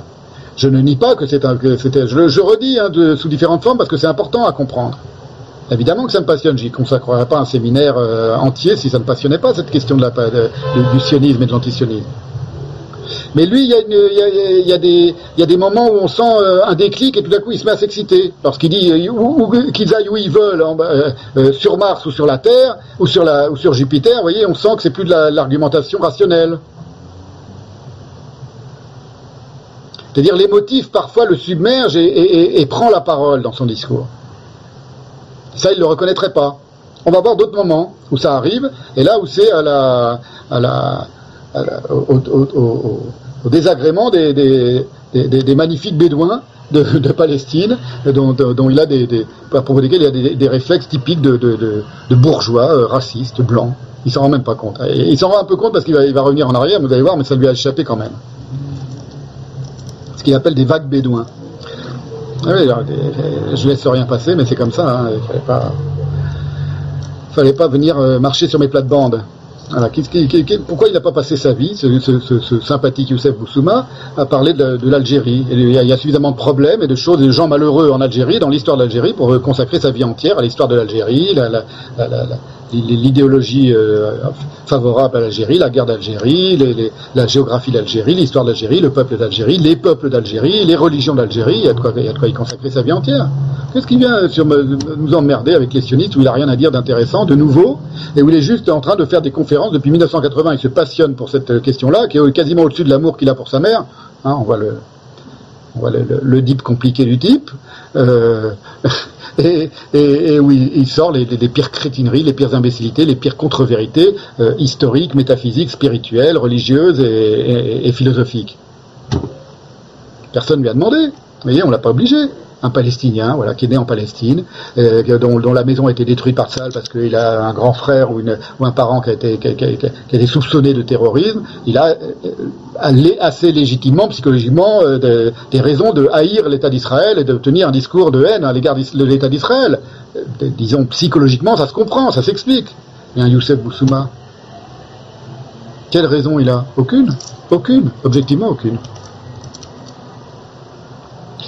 Ce qui est le plus intéressant, concernant donc l'embrouillé Youssef Boussouma, c'est qu'il révèle à plusieurs reprises son poteau rose. Maintenant, on va arriver un petit peu au cœur de ce, qui se révèle malgré lui. Par exemple, à propos de Herzl.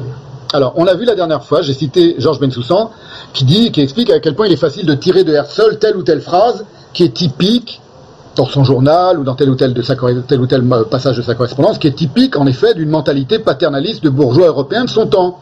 Herzl, il est mort bien avant la création de l'État d'Israël, il est le, un des fondateurs de l'idée du sionisme, il est, contemporain de l'affaire Dreyfus, mais il va mourir bien avant, il va aller en Palestine une seule fois dans sa vie, très peu de temps, il y comprend rien, il voit rien, lui c'est un, bourgeois européen, juif européen, bourgeois, inventeur du sionisme, du, sionisme moderne si on veut, mais qui n'a aucun rapport concret avec les, gens qui, commencent à, à, à émigrer, les juifs qui commencent à émigrer en Palestine. Et, euh, et donc il y a des phrases en effet qui sont assez paternalistes et assez représentatives de son idéologie, de sa culture, de sa formation européenne. Or, Herzl est si peu raciste, au sens banal du terme, et au sens où être raciste était la norme admise dans la première moitié du XXe siècle. Quand je dis il est si peu raciste, c'est par rapport même à la, norme de son temps, où tout le monde était raciste. Tout le monde avait des, convictions de race supérieure et de race inférieure. Et les Arabes aussi étaient racistes. Il y a une idéologie raciste dans le, discours arabe aussi depuis des siècles. Voilà, qui n'est pas la même que le discours européen et le discours euh, euh, euh, rationaliste, raciste, si j'ose dire. Mais Herzl n'appartenait pas du tout à ce discours-là. Il est si peu raciste qu'il ne fait aucune mention des Arabes dans l'État juif. Tout simplement parce qu'il ne les conçoit pas, selon le lieu commun, pas parce qu'il est raciste, pas parce qu'il veut leur extermination, mais parce qu'il y avait un lieu commun qui datait, on le verra dans des, séances ultérieures, qui datait du 19e siècle et même antérieurement, de tous les voyageurs en Palestine qui disaient c'est une terre déserte, c'est une terre désertée. À part de très rares bédouins et de très rares nomades, il n'y a personne sur cette terre. Ça, c'est un discours des, voyageurs non juifs, que tiennent tous les voyageurs, euh, Mark Twain, euh, euh, Chateaubriand, etc. Et donc, Herzl, reprenant ce lieu commun, ce cliché, qui est faux, et qui est un cliché, il, conçoit le sionisme sans penser aux Arabes. Et lorsqu'on lui en fera le reproche, pour répondre aux critiques après l'apparition de l'État juif, où il n'est pas question des Arabes, Aham, par exemple, autre grand euh, euh, intellectuel et leader sioniste, merveilleux, très soucieux, lui, de la, du, problème de conflit avec les Arabes, de, comment le résoudre, va faire ce reproche à Herzl. Herzl va écrire, pas uniquement à cause de ces critiques-là, mais il va écrire un roman qui succède à l'État juif et qui s'appelle Alt-Neuland, vieux, ancien, euh, ancien nouveau pays. Parle évidemment de la terre d'Israël. Un roman de 300 pages, dans lequel il y a 7 pages sur les 300, donc c'est pas grand-chose évidemment, consacré euh, aux Arabes et où il vante une idyllique et un peu niaise entente islamo-juive, dit-il. Une entente islamo-juive. Donc, cet Herzl, qui est décrit par Youssef Boussouma comme un, abominable raciste, un impérialiste, un colonialiste, un Européen avec tous les, tous les clichés du, pire blanc européen de l'époque, du tout début du XXe siècle et de la fin du XIXe siècle, voilà comment il est décrit en réalité par Walter Laker dans l'histoire du sionisme. Vous allez voir à quel point il ne correspond pas euh, au compte-rendu de Youssef Boussouma que je vais vous mettre ensuite euh, euh, sur l'écran.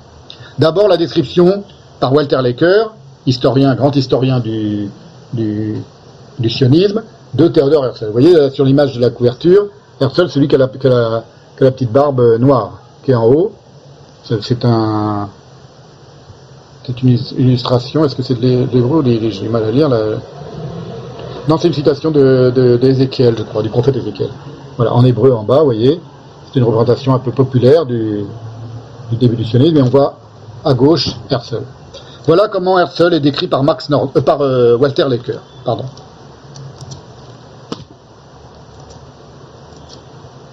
Mi-roman, il parle de Altneland. Donc qu'est-ce que c'est qu'Altneland Le roman d'anticipation à la Jules Verne de, Herzl qui succède à l'État juif. Et qui imagine que l'État juif a été créé en Palestine, et voilà, il le décrit. En long, en large et en travers, de manière complètement euh, euh, fantasmatique et utopique. Mi-roman d'anticipation politique, écrit Walter Laker. Mi-roman d'anticipation à la Jules Verne, ce livre raconte la visite de deux jeunes gens, les narrateurs en Palestine, qui est depuis 1923 un État juif moderne.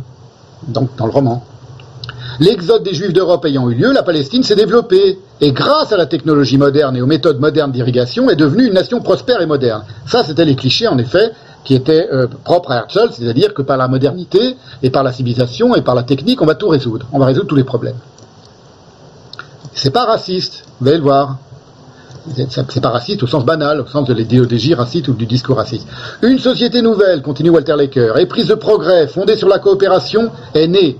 Une société non pas socialiste dans le sens marxiste orthodoxe, mais située à mi-chemin du capitalisme individualiste et du collectivisme.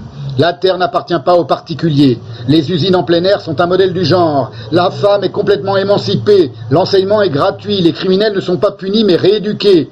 Il existe une nette séparation entre la religion et l'État et une totale liberté de conscience. La tolérance est le principe suprême du nouvel État, entre guillemets, donc cité, cité euh, par euh, Walter Laker dans le texte, dans le roman de Herzl. L'étranger doit se sentir chez lui, chez nous. Telles sont les dernières paroles prononcées en mourant par le président de l'État, de cet État euh, utopique d'Israël, auquel le vieux sioniste russe, le professeur Mandelstam, a servi de modèle. Le problème arabe a été résolu sans la moindre difficulté. Deux points, ouvrez les guillemets. Walter Laker cite Herzl. Les Juifs nous ont enrichis, donc Herzl fait parler un arabe, qui est heureux qu'il y ait un État juif en Palestine, en 1923. C'est- Le, le roman date pas de 1923, c'est un roman d'anticipation. Je crois qu'il est mort en 1904, euh, Herzl, donc il est mort très tôt. Les Juifs nous ont enrichis, pourrions-nous leur en vouloir? Ils vivent avec nous en frères, pourquoi ne les aimerions-nous pas? Demande Réchid Bey, un des meilleurs amis du héros. Fin de la citation de Walter Laker citant Alt Neuland de Theodor Herzl, fondateur du sionisme. Et voilà maintenant le portrait qu'en trace Youssef Boussouma. Donc, euh, le fameux slogan Une terre sans peuple pour un peuple sans terre, ça fait doucement sourire. Cette terre est bel et bien peuplée. Herzl n'a pas voulu voir qu'elle était peuplée. C'est assez intéressant, d'ailleurs, c'est dit par tout le monde. Il, il, refusait de voir cela, parce que pour lui, l'arabe était à éliminer exactement comme euh, repoussé. C'est même pas, il n'y a même pas ce côté haineux à la limite. C'est simplement les arabes étaient comme les, les, ronces, comme les rochers, les pierres. Faut les écarter simplement. Est-ce que vous avez de la haine contre la fourmi que vous écrasez? Même pas? Vous l'écrasez comme ça? Bah, c'est exactement pareil pour les Arabes. Donc on ne peut même pas parler de haine. La haine, quelque part, ça humanise. Quelque part, ça humanise d'avoir de, la haine pour quelqu'un. Là, non. C'était les Arabes sont un obstacle, simplement. Il faut les écarter de n'importe quelle façon. Mais comme ils sont encore trop nombreux, euh. Euh, voilà, donc vous voyez, la haine, ça humanise. Vous avez bien entendu. Autrement dit, même l'absence de racisme de Herzl, qui est documenté, ça devient un reproche d'inhumanité à la nazie. Voilà, on écrase l'arabe, c'est de la ronce, c'est de la pierre, on l'écrase comme une, fourmi qu'on écrase sous son pied. L'autre découverte du poteau rose. Il y a donc, première, première euh, révélation du poteau rose, il y a un fantasme raciste qu'il projette sur les sionistes qui n'a jamais été celui des sionistes. Dans leur immense majorité. Dans leur immense majorité, c'est pas le discours sioniste du tout. L'autre découverte du poteau rose, c'est lorsque à plusieurs, euh, euh, à plusieurs moments, vous vous souvenez tout à l'heure, il s'émerveillait du fait que les euh, croisés se finissaient par s'habiller comme les habitants du lieu et comme les Arabes. Et on appelait ça les poulains, dit-il. C'était des croisés qui vivaient à l'arabe.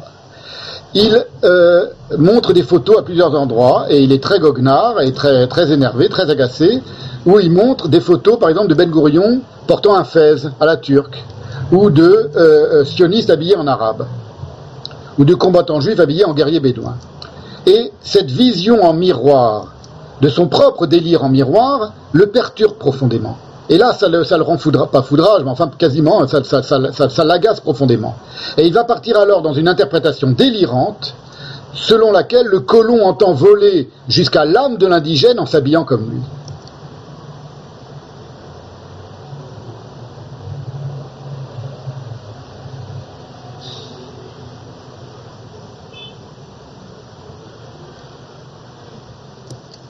Et donc il oppose, si vous voulez, dans son argumentation, Ben Gourion avec un fez aux Palestiniens authentiques qui, eux, descendraient des Cananéens, ce qui est ridicule hein, d'un point, de vue, euh, point de vue même anthropologique, euh, on parle même pas chromosomique, mais c'est, ridicule, mais peu importe. C'est un lieu commun, ça, délirant, qui est repris aujourd'hui par la propagande palestinienne, où Mahmoud Abbas, par exemple, euh, assez récemment, j'ai trouvé ça, j'ai, retrouvé ça sur Internet, disait, nous sommes les Cananéens, c'était l'année dernière qu'il affirmait ça. Le président de l'autorité palestinienne, Mahmoud Abbas, nous sommes les Cananéens, cette terre est pour ses habitants qui étaient ici il y a 5000 ans. Donc c'est devenu, maintenant c'est devenu la, la, la, la doxa pro-palestinienne.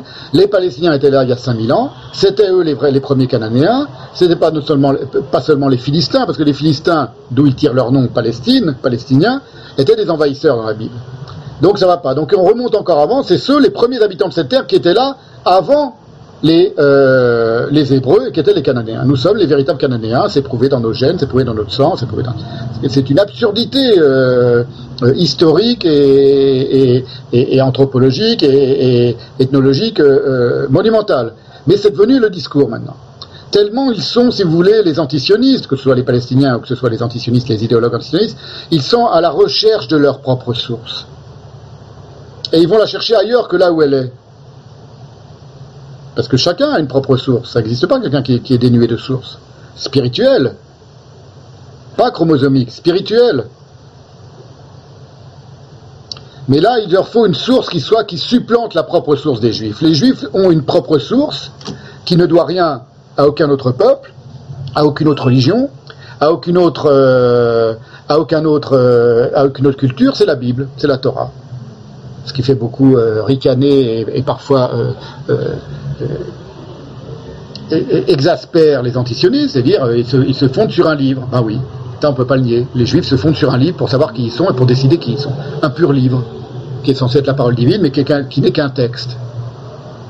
évidemment, il y a certaines d'autres personnes qui vont dire c'est ce qu'il y a de plus merveilleux au monde que de se reconnaître comme euh, étant né d'un texte. Moi, je trouve ça, je trouve c'est un miracle, c'est une merveille.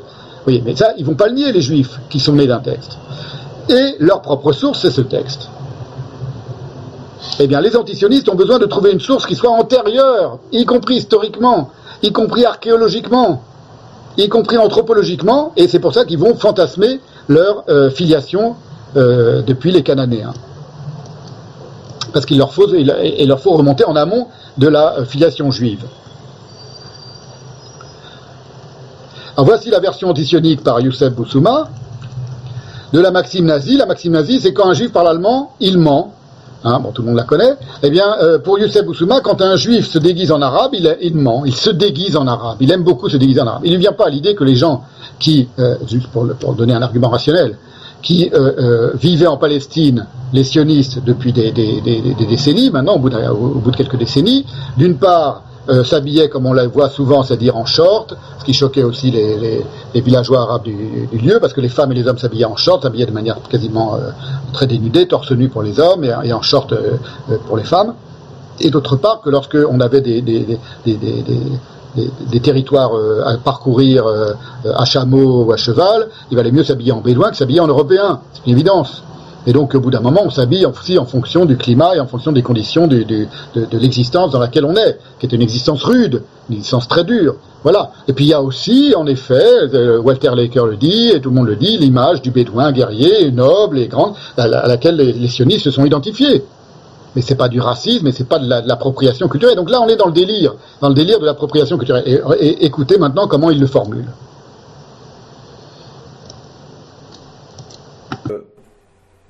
Par contre, les Palestiniens actuels sont les descendants. Donc il dit les Ben Gurion, euh, il monte une fausse Ben Gurion coiffée d'un fez. Il dit les, les, sionistes adoraient se déguiser en arabe, se déguiser en arabe, c'est un déguisement. Et, et c'est là qui suit le, le, passage que je vous ai déjà montré où il dit les, les, par contre les Palestiniens sont les descendants des Cananéens euh, d'il y a 5000 ans. Voyez-vous Que voyez-vous là? C'est complètement en faux semblant. Voilà, ce sont des sionistes, mais habillés en arabe. Alors pourquoi? Parce qu'au départ, euh, alors là c'est assez intéressant. Euh, on en parle souvent bon, entre nous parce que c'est un, un, un, symptôme, euh, on va dire, blanc occidental. C'est l'idée d'être plus indigène que les indigènes. Et on a vu ça. Euh, il y a un film qui, bon, on le dit souvent pour rigoler, mais c'est vrai que c'est tout à fait sérieux.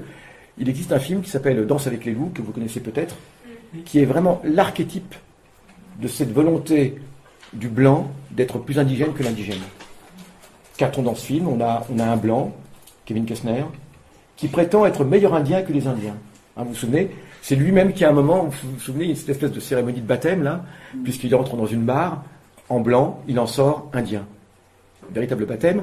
Et donc, du coup, eh bien, eh bien que se passe-t-il? Il, il, il, habille avec des, des habits indiens. Il devient un très bon indien, d'ailleurs.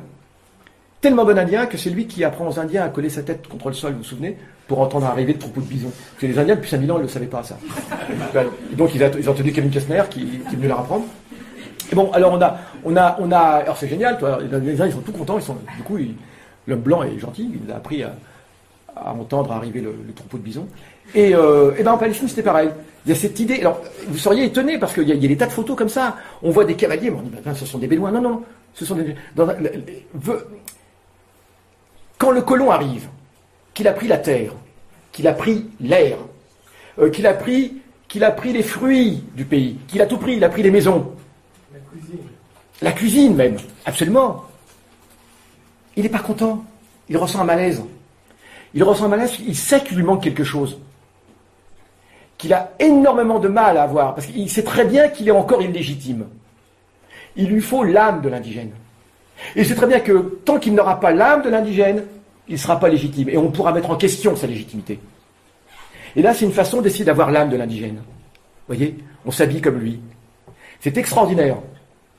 C'est extraordinaire. Voilà, là, c'est le délire, manifeste, euh, paranoïaque. Euh, et là, c'est là que s'exprime le noyau paranoïaque du, de l'antisionisme.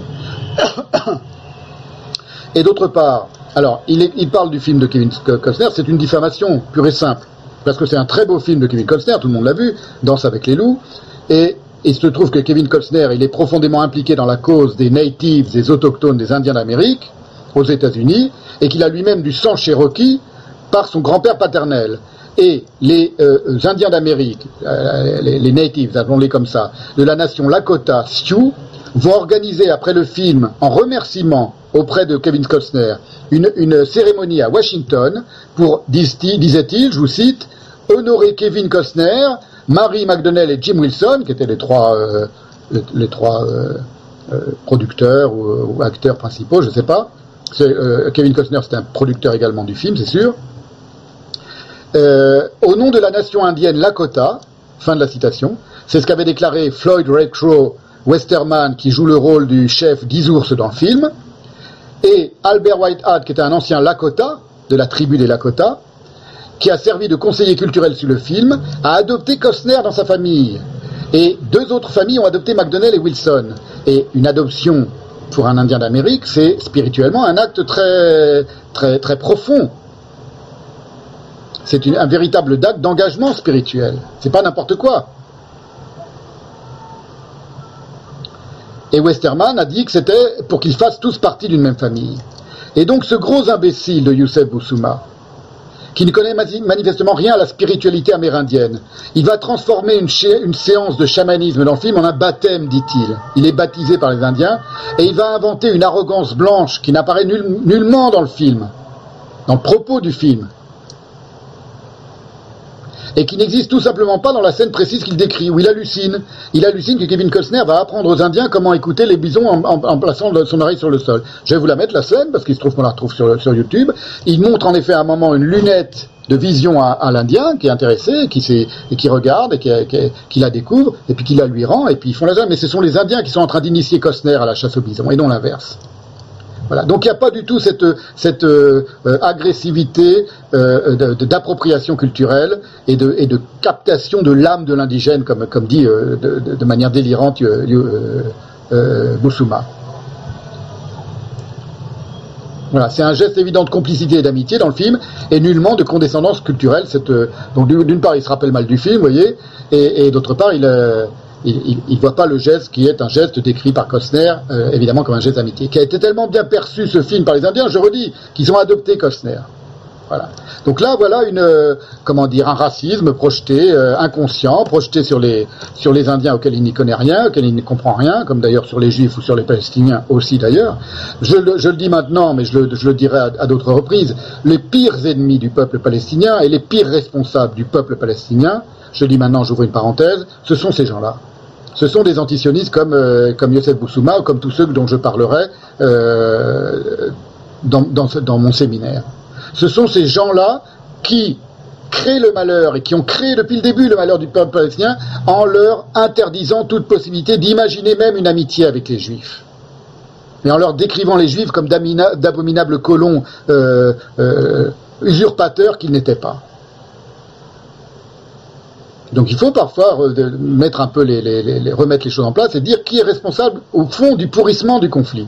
C'est pas l'armée de Tsahal qui aujourd'hui euh, euh, euh, domine et opprime les pauvres civils pal- palestiniens. Là, c'est ce sont les, conséquences de ce conflit qui a plus d'un siècle. Mais ceux qui sont responsables à l'origine, c'est mon, interprétation à moi, du, conflit et du pourrissement du conflit, ce sont les idéologues euh, pro-palestiniens tous autant qu'ils sont, y compris lorsque c'est un, breton aujourd'hui, comme un, Julien Salingue ou un, Algérien comme Youssef Boussouma, euh, membre du pire. Voilà. Et on verra pour quelles raisons ces gens-là n'ont pas n'ont aucun intérêt finalement à la, pacification entre ces deux peuples. Aucun. Comme les, les idéologues antisionistes palestiniens. Tout le monde ne désire pas la paix. Même quand la majorité désire la paix, quelques idéologues peuvent ne pas désirer la paix parce que leur rôle euh, devient euh, euh, déliquescent. Ils n'ont plus aucun rôle. Le rebelle, quel rôle il a si, la paix Une fois que la lutte des classes est terminée, quel rôle va avoir le, marxiste ou le communiste? Il se trouve que la lutte des classes, elle est, elle est pas près d'être finie, et d'ailleurs le conflit israélo-palestinien non plus. Il n'y aura jamais de paix entre Israël et les Palestiniens, entre les Juifs et les Palestiniens. On a d'autres problèmes en ce moment avec l'état catastrophique de la planète, mais c'est juste une parenthèse pour vous dire qu'il y a des gens qui sont profondément responsables de la, du pourrissement du conflit, et ce ne sont pas les Israéliens, ce ne sont pas les Juifs. Lorsqu'on examine bien l'histoire dans le détail de tous les, éléments du conflit, on s'aperçoit qu'au fond, euh, c'est principalement euh, pas les Arabes dans leur majorité ou dans leur, dans leur généralité, mais les idéologues pro-palestiniens antisionistes qui, en effet, tiennent ce genre de discours et qui présentent donc le juif comme un être détestable, c'est-à-dire un usurpateur sur cette terre musulmane. Et on aurait pu tenir, et d'autres personnes, d'autres Arabes, d'autres musulmans ont tenu un tout autre discours. Et tiennent encore un tout autre discours. Mais c'est pas ceux qu'on entend le plus, c'est pas eux qui ont eu le plus d'influence, malheureusement, sur les populations palestiniennes. Et aujourd'hui encore, par exemple à Gaza, c'est pas eux qui, parlent au, au, au cerveau des, jeunes gazaouites surexcités. Hélas. Voilà.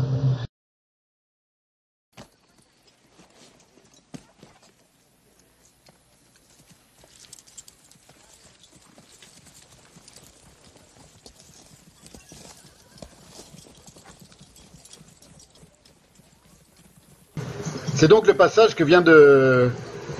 Voilà, c'est le passage que vient de, dont vient, de décrire de manière très approximative Youssef Boussouma. Le voilà. Vous pouvez juger de, du racisme de Kevin Costner dans ce passage.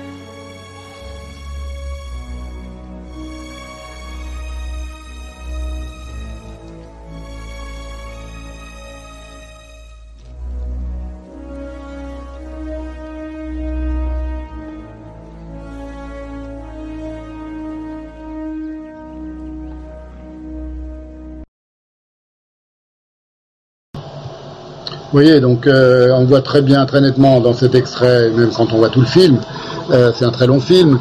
Euh, il faut dire aussi que Kevin Costner a été le producteur aussi et le présentateur d'une euh, série documentaire en, de nombreux épisodes qui s'appelait 500, Nation, 500 Nations en anglais, où il présente l'histoire. C'est un documentaire passionnant. Moi, je l'avais regardé en entier sur l'histoire des, des, Amérindiens et des tribus euh, autochtones en Amérique. C'est passionnant.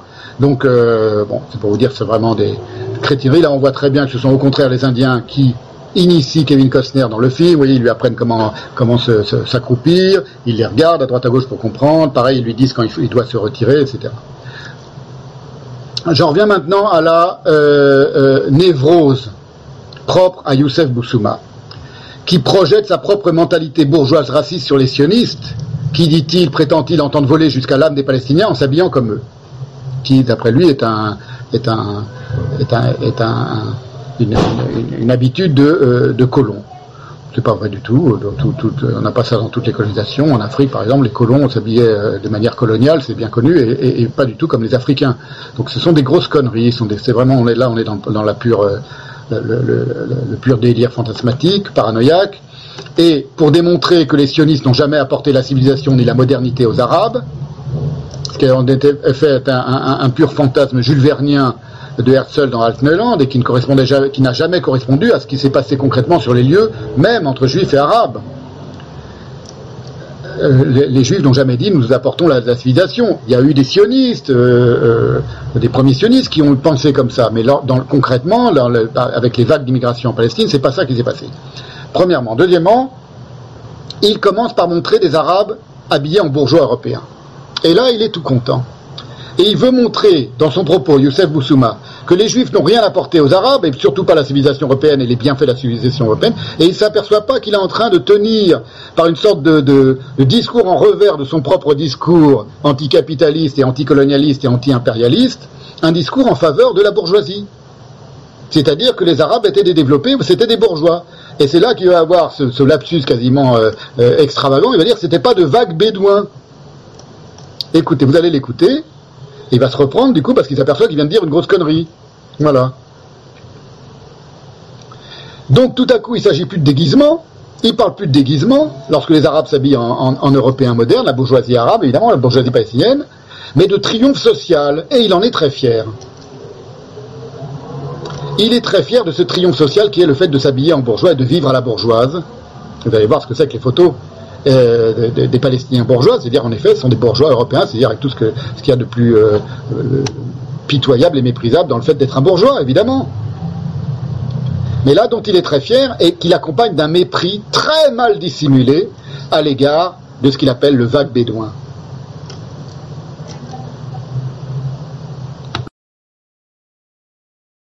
Ce qui se en Palestine et ce qui va être ressenti, c'est que, c'est que les Palestiniens, bon, euh, finalement, avaient un mode de vie euh, qui était pas si éloigné que cela euh, de l'Occident. Enfin, je, m'explique. La Palestine n'était pas du tout cette terre marécageuse dont on parlait. C'était une terre où il y a des villes. On ne parle jamais des villes en Palestine. Mais c'est une terre où il y a des villes, des villes très importantes. Des villes très importantes. ce ne sont pas des petites villes. Yafa, Haïfa, Hakka, ce sont des villes importantes euh, qui, qui, connaissent, euh, qui connaissent l'Occident euh, aussi bien que les Occidentaux. D'ailleurs, il y, a des photographies qui sont tout à fait étonnantes de l'entre-deux-guerres. On voit des, familles de la bourgeoisie palestinienne, mais qui sont absolument très très proches, très très proches, même dans leur mode de vie, d'autres Occidentaux.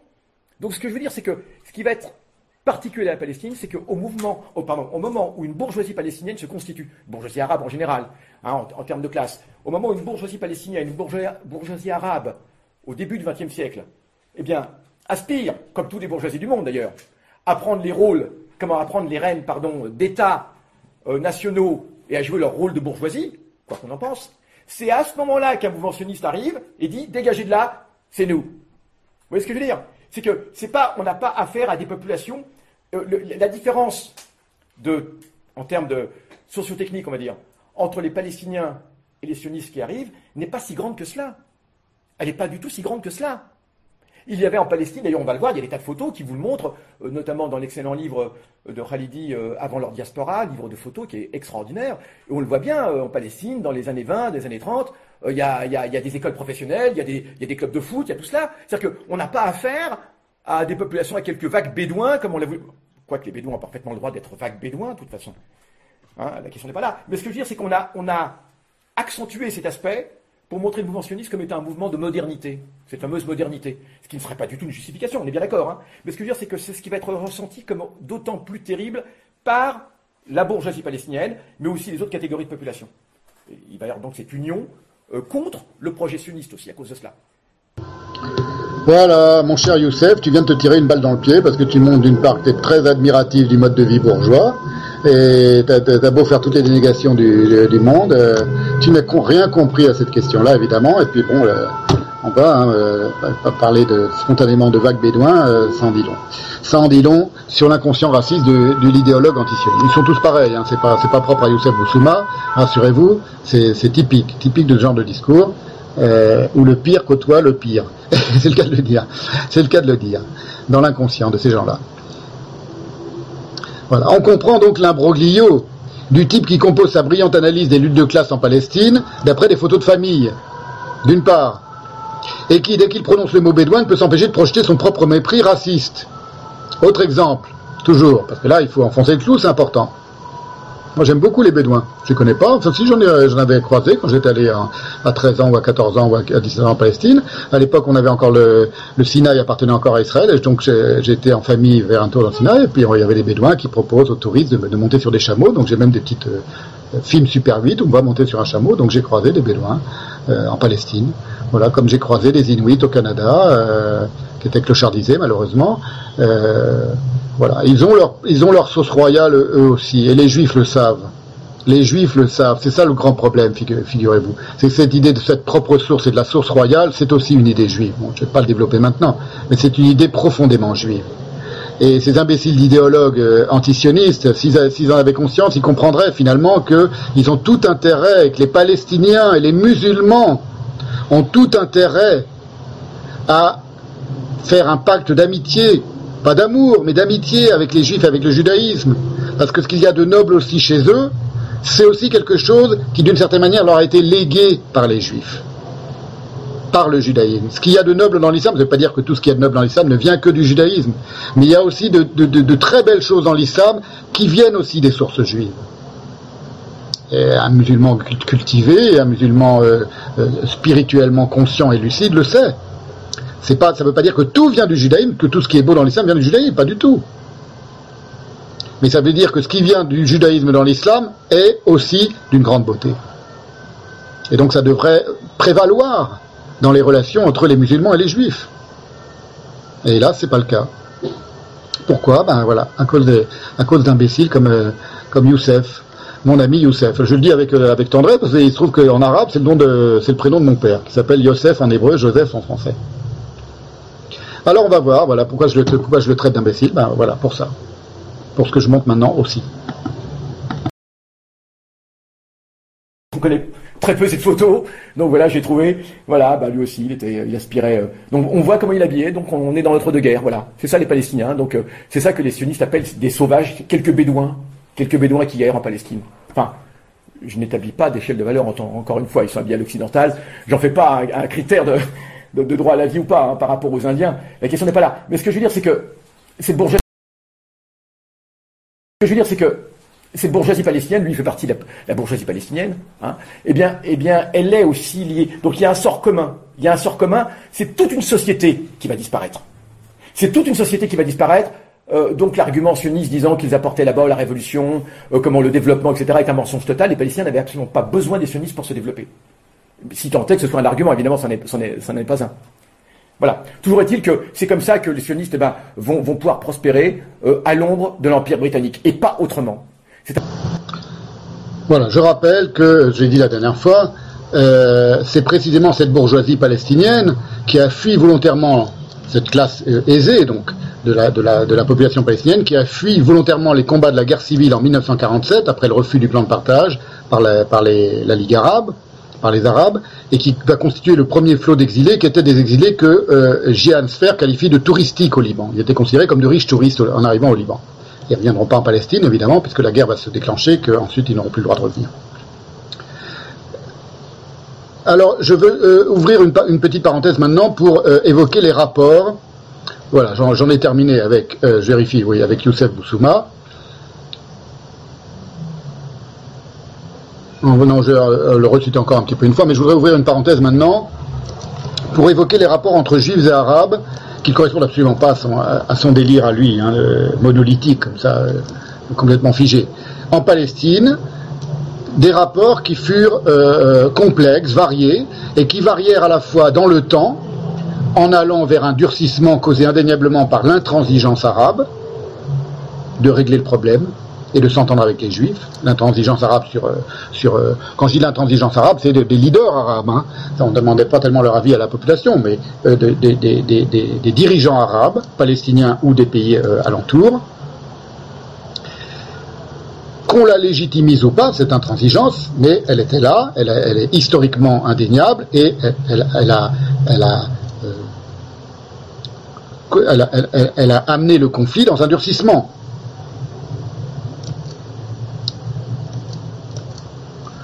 Première chose, et selon les aspirations idéologiques des uns et des autres.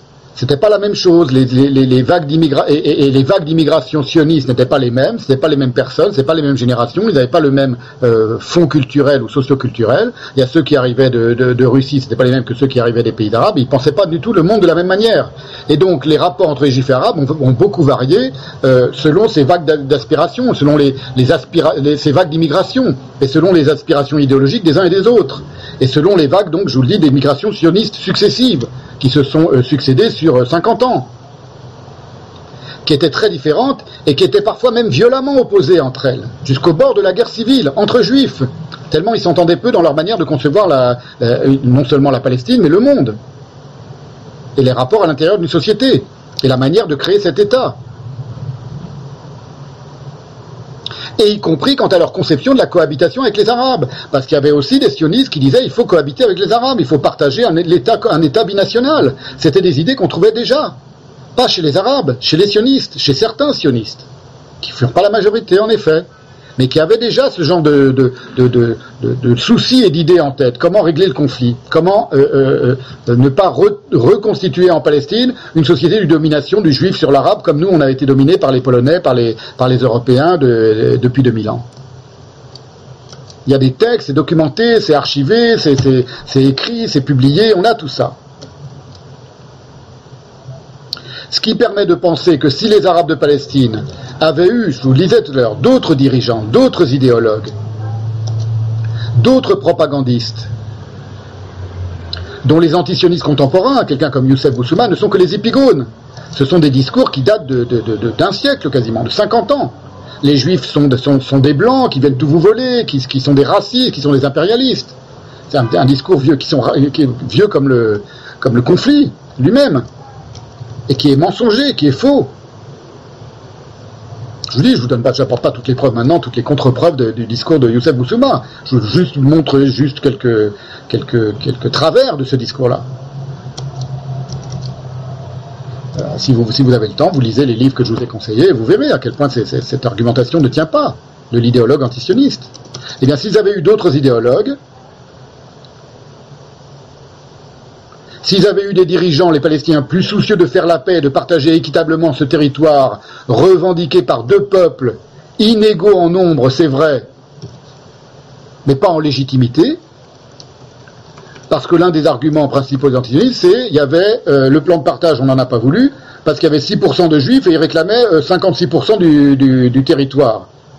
Et donc, pourquoi on leur a donné 56% alors qu'il n'y était que 6% de la population en 1947 Parce que c'est évidemment ne pas, ne pas euh, avoir en tête l'idée que pour les juifs, c'était un foyer qui allait accueillir les juifs persécutés du monde entier. Les asiles d'aliénés sont des réceptacles de magie noire. C'est Artaud, c'est mon téléphone qui sonne. Oui. C'est Artaud qui s'en mêle. Ce pas seulement les médias. Eh bien donc, s'il y avait eu des euh, dirigeants plus soucieux de faire la paix et de, euh, de, de- de partager ce territoire, donc j'étais en train de vous dire, oui, qu'il y a un argument antisioniste, euh, qui, est, un, argument de, petit mesquin calculateur qui dit, oui, on n'a pas à partager ce territoire en deux parties parce qu'il y a un peuple qui est moins, moins important que l'autre.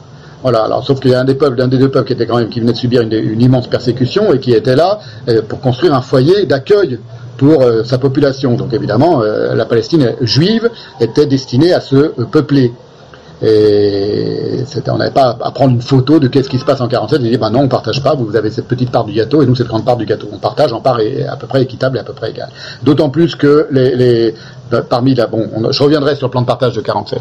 Mais enfin là c'est un des péchés euh, originels, il y en a d'autres, mais un des péchés originels des, Palestiniens qui ont fait l'erreur de leur vie parce que je vous dis la paix serait faite depuis euh, depuis, euh, depuis 50 depuis plus de 50 ans et il y aurait peut-être jamais eu de guerre entre les Israéliens et les Arabes si la Palestine avait été partagée équitablement en 47. Et le malheur des Palestiniens n'existerait pas. En imaginant utopiquement que, la Palestine a été partagée comme on l'a proposé en 47. Les Juifs l'ont accepté, les Arabes l'ont euh, refusé.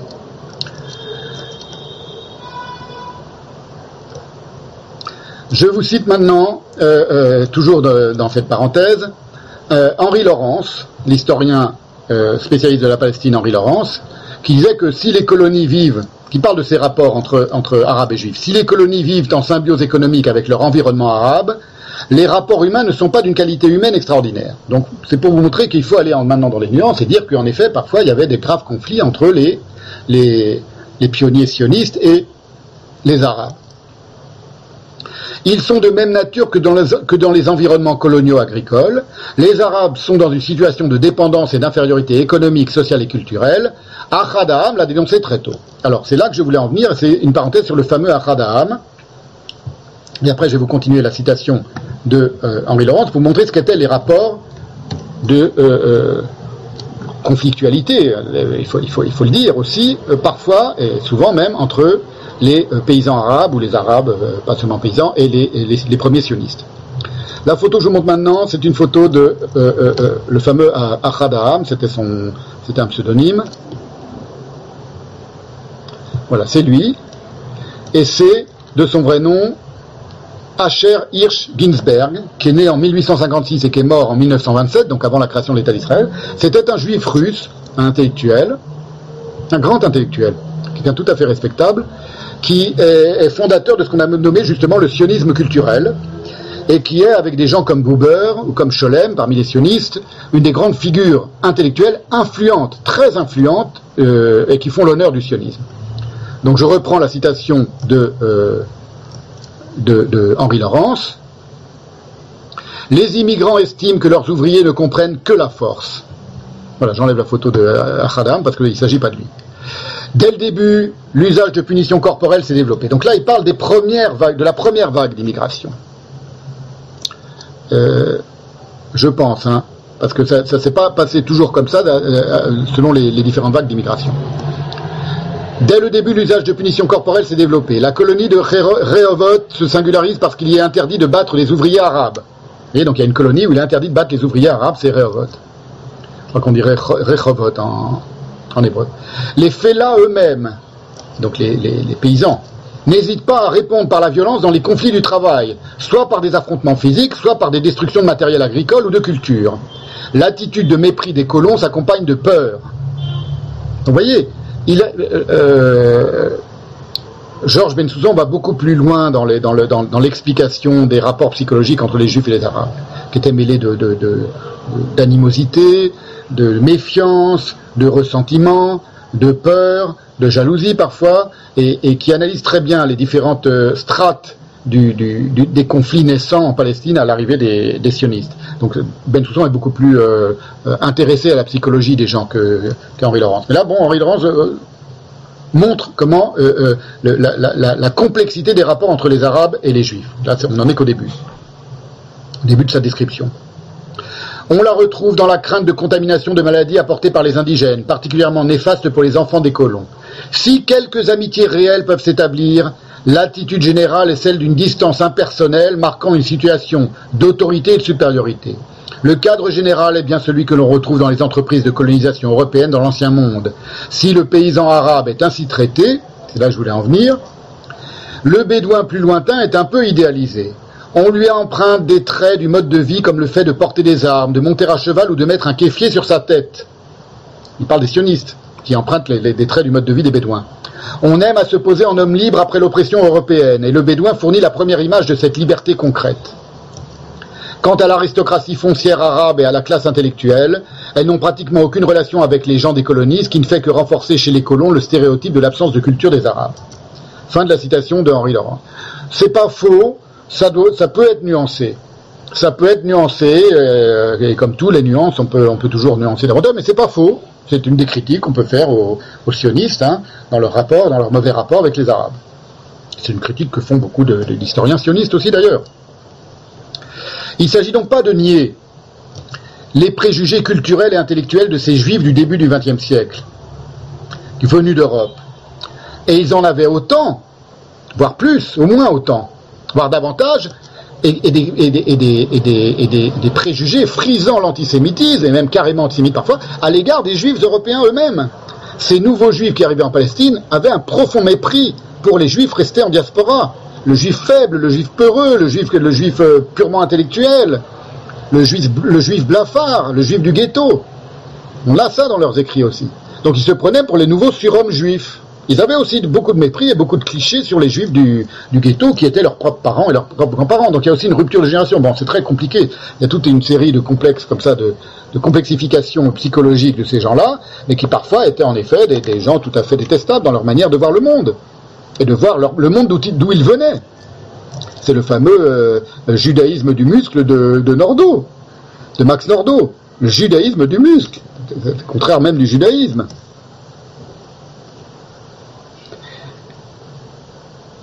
Donc, il considérait les juifs diasporiques comme des, hyper-intellectuels, des religieux, euh, qui avaient euh, depuis des générations délaissé le dur travail agricole et les joies d'un corps musclé et sain. Donc, il y avait des discours qui frisaient le fascisme. Parfois, bon, c'était des lieux communs qui traversaient toute l'Europe. Hein. On est au début du XXe siècle, il faut remettre tout ça en situation. Mais il, n'épargnait pas non plus certains sionistes de l'époque, et beaucoup de sionistes de l'époque d'ailleurs.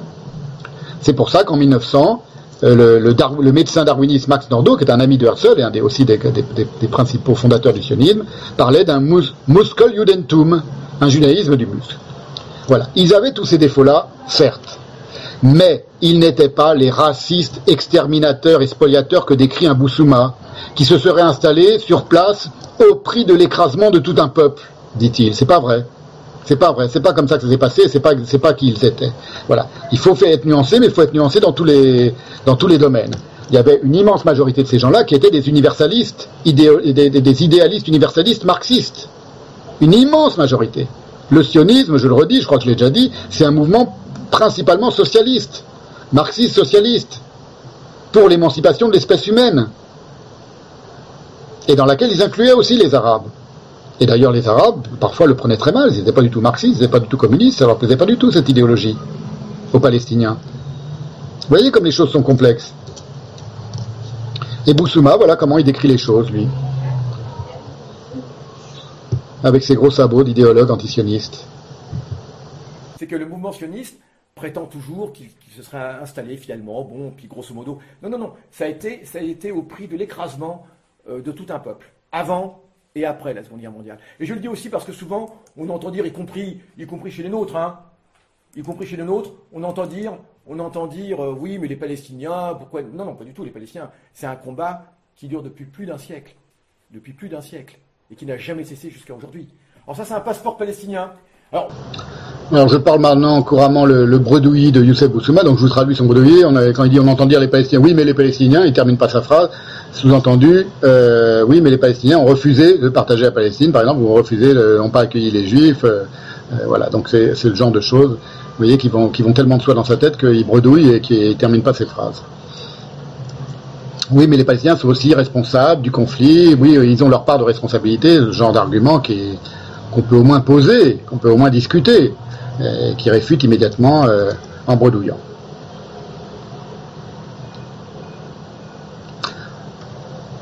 Souvent, on entend dire, y compris chez les nôtres, oui, mais les Palestiniens, pourquoi n'ont-ils pas accepté les plans de paix et de partage, tous acceptés de leur côté par les sionistes? Voilà, par exemple, c'est une question qu'on peut poser, que devrait se poser un antisioniste conséquent.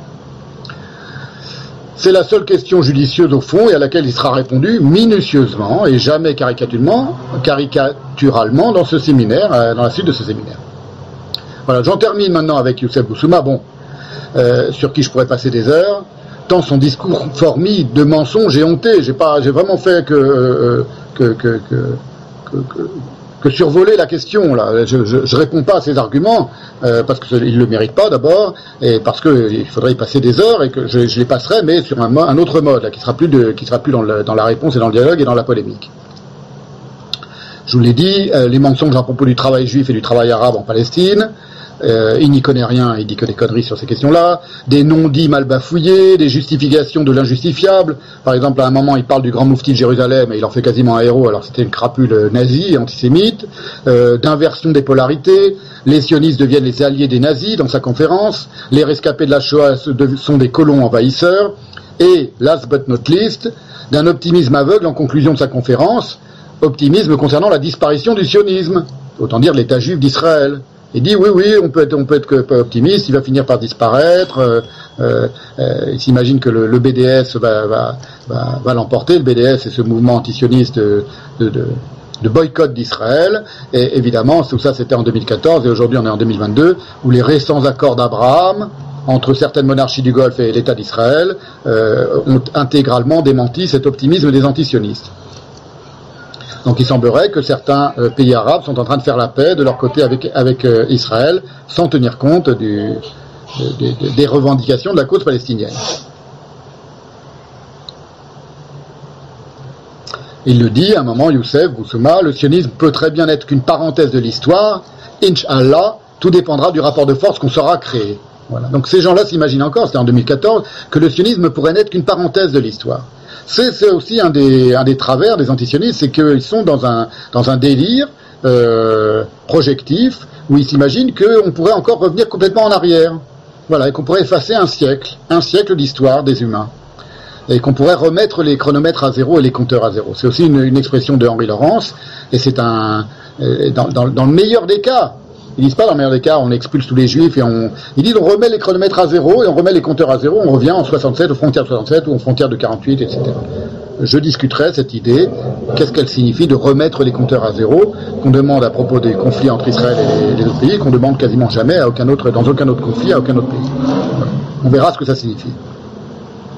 Alors je vais en venir maintenant un peu plus rapidement à quelqu'un de beaucoup plus sérieux et respectable, là, et qui tient un discours qui se désire aussi très équitable, et qui pourtant n'est pas dénué de certains biais d'interprétation, que je vais simplement signaler aujourd'hui. Je ne vais pas lui consacrer un long, un long moment. C'est Henri Laurence, l'historien Henri Laurence, euh, spécialiste du monde arabe. Je vous ai déjà parlé de lui, je vous ai montré des, extraits de ses conférences.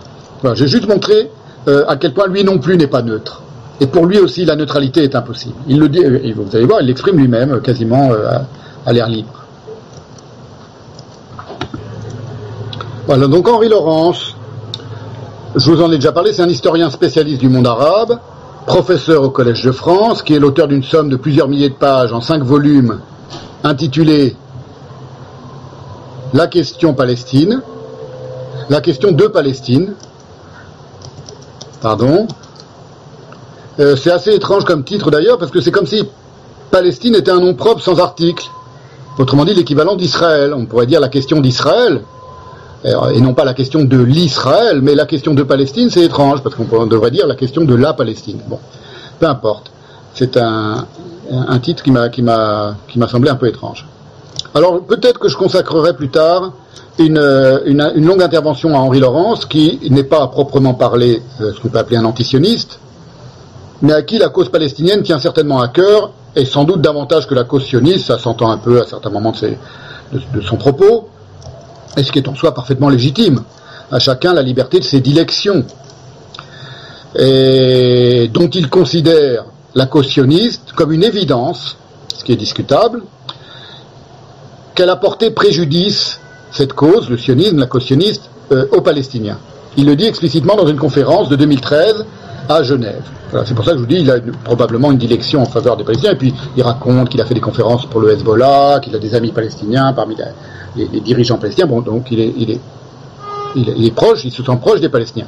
Mais lorsqu'il dit la phrase que je vais vous citer maintenant, je vais vous mettre maintenant sous les yeux, vous allez voir que c'est euh, euh, assez discutable, à savoir qui- est-ce que le sionisme a porté tort aux Palestiniens Il le dit comme une vérité d'évidence euh, indéniable. Je, remets ce- ce- cette idée en cause, mais d'abord je vous le fais écouter.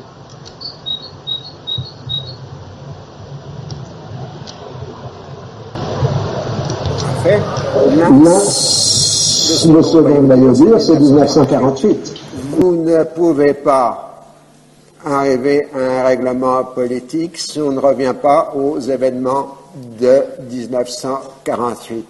Ça ne veut pas dire que ça implique un droit du retour des réfugiés palestiniens, mais cela veut dire quelque part au moins que l'on accepte de dire que cela a porté tort, euh, que la création du mouvement sioniste a porté tort à la population arabe euh, de Palestine. Mais du coup, vous retombez sur la question de la légitimité et du mouvement sioniste et des acteurs. C'est-à-dire, là aussi, vous retombez sur le douloureux, l'affect, l'identitaire, l'existentiel, euh, alors que les diplomates ont toujours essayé, plutôt de contourner ces dimensions que de les aborder. Certes, à Tabac, euh, pour la première fois en janvier. Alors, euh, première remarque dans ce que vient de dire Henri Laurence. Je vous l'ai dit, c'était une, conférence à l'Université de Genève du, du 25 avril 2013. Première remarque, euh, ce qui a porté tort aux Palestiniens, selon moi, ce n'est pas le sionisme en soi. Ce sont les conséquences de la guerre, déclenchées par leurs leaders et perdues par eux, c'est-à-dire l'exil. Et aujourd'hui, après un siècle d'impossibilité de conclure une paix, l'occupation armée de la Cisjordanie. Vous voyez, c'est très différent de dire que le sionisme a porté tort ou de dire les, co- les- conséquences de la guerre ont porté tort. Parce qu'il pouvait y avoir sionisme sans qu'il y ait guerre. Il aurait pu y avoir entente entre ces deux populations, ou en tout, cas entre leurs leaders, et qui aurait été imposée aux, aux- populations juives et arabes, juives d'un côté, arabes de l'autre, quels que, fussent leurs sentiments euh, des uns à l'égard des autres. Aujourd'hui, il n'y a plus personne qui, porte en lui la haine du peuple boche, comme on disait pendant la guerre, parce que la paix a été faite, que, que les populations le veuillent ou non. Vous voyez, donc c'est aussi des choses qui se, qui s'apprennent et qui s'incitent. Le tort causé à autrui, c'est pas du tout quelque chose d'objectif, nécessairement.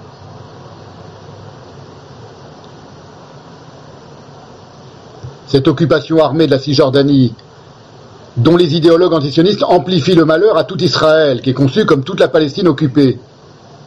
Lorsqu'ils disent que la Palestine sera libérée from the river to the sea, de la rivière du Jourdain jusqu'à la mer, ça signifie tout Israël va disparaître. Toute la Palestine, c'est tout Israël. Donc il y a une occupation de la, de la Cisjordanie, suite à une guerre, et à la victoire d'Israël sur une guerre, occupation qui perdure de manière indue, c'est évident, et qui pourrit, avec un pourrissement de la situation, euh, dans, dans la manière dont Israël est obligé de traiter la, la population palestinienne, parce qu'il y a des, enfin pour des tas de raisons, voilà. Mais ça, ce sont des conséquences. Est-ce que la cause première c'est le sionisme? Euh, D'une certaine manière, oui, mais si la Ligue arabe avait gagné la guerre en 1948 et jeté les Juifs à la mer comme elle projetait de le faire, sur un mode génocidaire qu'elle revendiquait ouvertement, les Palestiniens envisageraient aujourd'hui le sionisme comme une excellente opportunité historique leur ayant permis d'éradiquer toute présence juive en Palestine, dans la région. Exactement comme aujourd'hui, on peut dire que ce sont des guerres de, de, de, de, francs, des, des, des rois francs qui ont permis à la France d'être le royaume qu'elle est aujourd'hui. Donc une guerre, c'est triste, il y a, des, il y a des, milliers de gens, enfin il y, a il y a beaucoup de gens qui meurent, il y a de la souffrance, il y a de la douleur, il y a de la violence, mais à l'arrivée, on peut, on peut euh, ça peut aboutir à un royaume. Vous voyez? Donc si les Palestiniens avaient gagné d'emblée la guerre contre les Juifs et avaient aujourd'hui une Palestine florissante et, immense, sans plus aucun Juif dans la région, ils considéraient que le sionisme était une très bonne chose parce que les Juifs sont arrivés et on les a, on les a massacrés et on a massacré aussi les Juifs qui étaient là et maintenant on est en, en terre intégralement musulmane. Vous voyez, on pourrait imaginer ce genre de délire aussi. Donc le sionisme pourrait être considéré comme une bonne chose. C'est pour vous dire qu'il s'agit d'or- d'ores et déjà, d'ores et déjà, chez le très posé et très équilibré Henri Laurence, d'un biais qui consiste à décider où placer le curseur de l'objectivité. C'est pas qu'il n'est pas objectif, c'est qu'il place le curseur de son objectivité à un certain endroit, et cet endroit est discutable. Pour lui, l'endroit de l'objectivité, là où il place le curseur, c'est en manière générale euh, dans l'ordre de la diplomatie. La diplomatie est plus objective, dit-il, que les affects. Les affects religieux et les affects des uns et des autres. C'est très discutable. Les affects, c'est sûr qu'ils ne sont pas objectifs. Mais que la diplomatie le soit plus, c'est très discutable. Et qu'elle soit moins biaisée, l'approche diplomatique des conflits, c'est très discutable. Il a une formule très amusante euh, lors d'une autre conférence faite en 2015 concernant les observateurs de bonne foi, dit-il, c'est-à-dire ceux qui se trompent constamment, comme moi, dit-il. Donc il se décrit comme un observateur de bonne foi, on va voir si c'est vrai ou pas, qui se trompe constamment, parce qu'il est de bonne foi, justement. Vous voyez, c'est bizarre, il y a une sorte d'inversion des polarités qui, est étrange. Voilà, je vous montre le, passage. Et puis après, je vais revenir un peu sur cette idée de est-ce que le sionisme est la cause première du malheur des Palestiniens Qui, selon moi, est une manière euh, très euh, biaisée de voir les choses. Elle n'est pas moins biaisée que la manière inverse de voir les choses. C'est ce que je veux dire. Euh, ensuite, euh, ce que vous avez, c'est qu'au départ, euh, aux yeux des observateurs de bonne foi, c'est-à-dire ceux qui se trompent constamment comme moi, donc la région apparaît comme relativement sous-peuplée. Ah, vous voyez, c'est la phrase que je voulais citer. On ne peut envisager le sionisme comme cause première du malheur des Palestiniens que si on considère que le sionisme est la cause première et unique de la guerre entre Israël et les Palestiniens. Et dans ce cas-là, autant rétrograder à une cause encore antérieure et expliquer que c'est le judaïsme, en tant qu'il est à l'origine du peuple juif et dans la foulée de ces juifs particuliers que furent les sionistes, qui est responsable du malheur des Palestiniens. S'il n'y avait pas de judaïsme, il n'y aurait pas de malheur des Palestiniens. Pourquoi, s'arrêter au sionisme? Oui, c'est- sûr, parce qu'il y a eu des immigrants sionistes. Mais ces immigrants sionistes étaient d'abord juifs.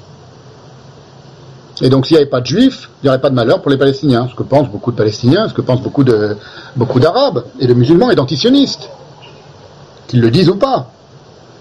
Il faut remarquer, je fais juste une parenthèse, vous savez, dans ce, je ne sais pas si vous connaissez cette série euh, israélienne Fauda, qui est très intéressante parce qu'elle montre comment pensent et comment fonctionnent les uns et les autres, de manière assez réaliste, même très réaliste. Et euh, on s'aperçoit, une des choses que moi je sais, mais qu'on ne sait pas nécessairement, c'est que dans le discours des euh, Palestiniens, des Arabes, que ce soit des membres de l'OLP, que ce soit des, Palestiniens civils ou que ce soit des membres du Hamas, euh, les Israéliens sont désignés quasiment en permanence par le mot Yaoud. On ne parle pas des Palestiniens, on ne parle pas d'Israël ou des Israéliens ou des sionistes. Parfois, oui, mais très rarement.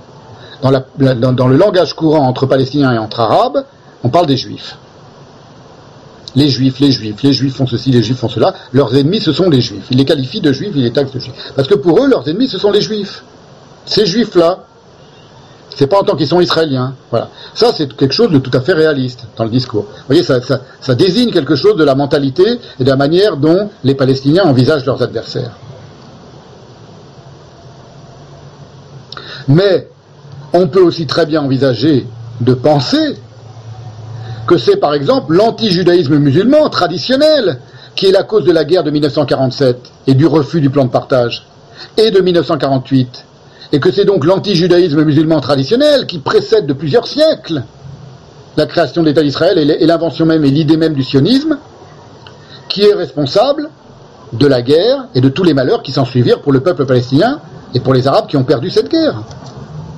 Pourquoi décider que c'est uniquement le sionisme qui est responsable?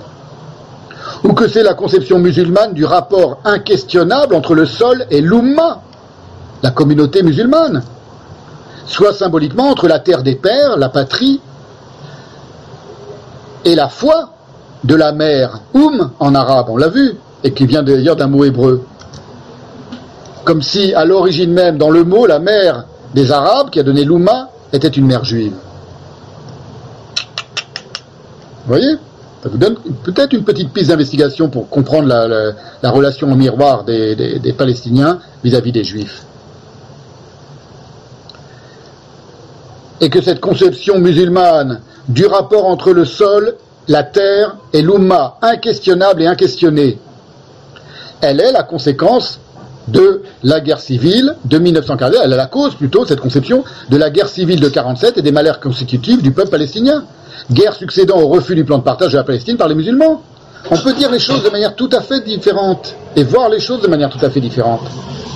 Si on dit c'est les sionistes qui sont responsables et qui doivent reconnaître, pour qu'on règle le conflit, qu'ils ont une part dans le malheur des Palestiniens, les sionistes peuvent dire non, c'est pas nous qui sommes responsables.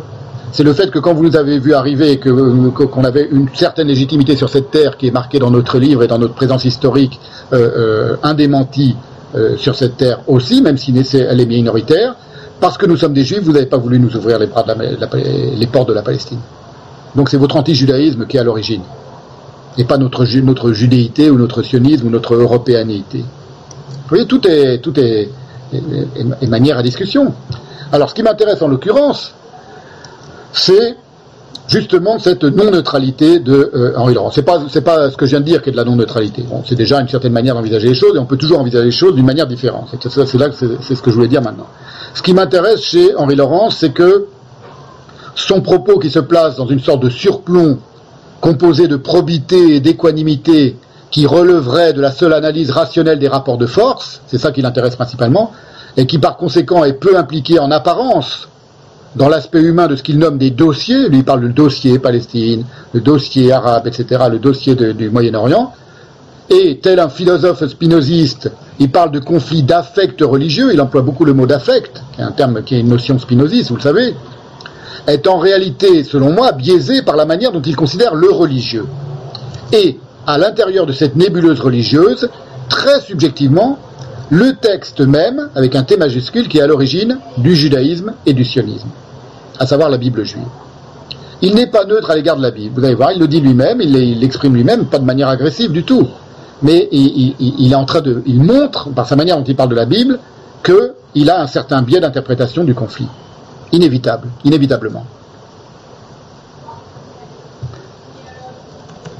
Je vous montre ça maintenant.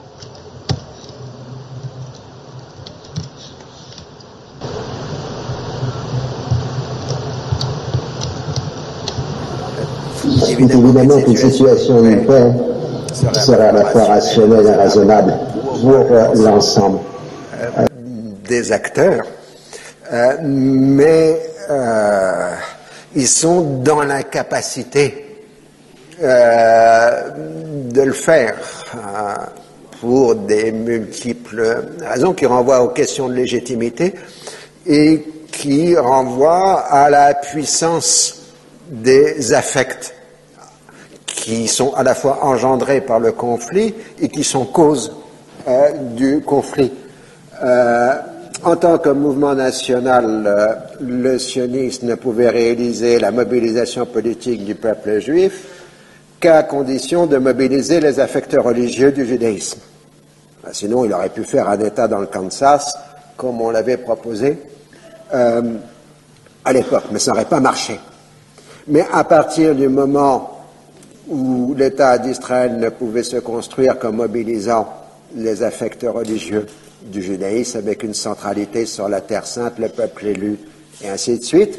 On est passé de la si- situation où une certaine laïcité israélienne permettait la blague, qui disait que la majorité des Israéliens ne croient pas en Dieu, mais croient que Dieu leur a donné la terre promise, euh, à la situation où vous avez de puissants mouvements messianiques et religieux à l'intérieur d'Israël et du monde juif qui considèrent que l'abandon de la moindre parcelle de terre euh, serait un désaveu euh, du euh, plan divin. Alors, ce que dit ici Henri Laurence du sionisme est très discutable. C'est pas que ce soit faux, rien n'est entièrement faux ni entièrement vrai, évidemment. Et d'ailleurs, je corrige un lapsus que j'ai fait tout à l'heure, c'était un plan d'État juif dans le Kansas, hein, comme il le rappelle, et non pas dans le Texas, qui avait été proposé à un moment parmi les différents territoires où on aurait pu installer le peuple juif. Euh, ce qu'il dit est discutable au sens où ce n'est pas la réactivation des affects religieux du judaïsme, comme il le dit, qui doivent au sionisme son très relatif succès auprès des juifs, comme s'il s'agissait d'une campagne de communication. Ce qu'il ne dit pas ici, c'est que le sionisme n'a pas été un succès en termes d'immigration juive, mais au contraire un lamentable échec, jusqu'à l'accélération et l'amplification des persécutions en Europe, avant la guerre, avant la Seconde Guerre, et que le sionisme est démographiquement redevable principalement à la persécution et à l'extermination des juifs d'Europe durant le XIXe siècle pour la persécution et puis la première moitié du XXe siècle.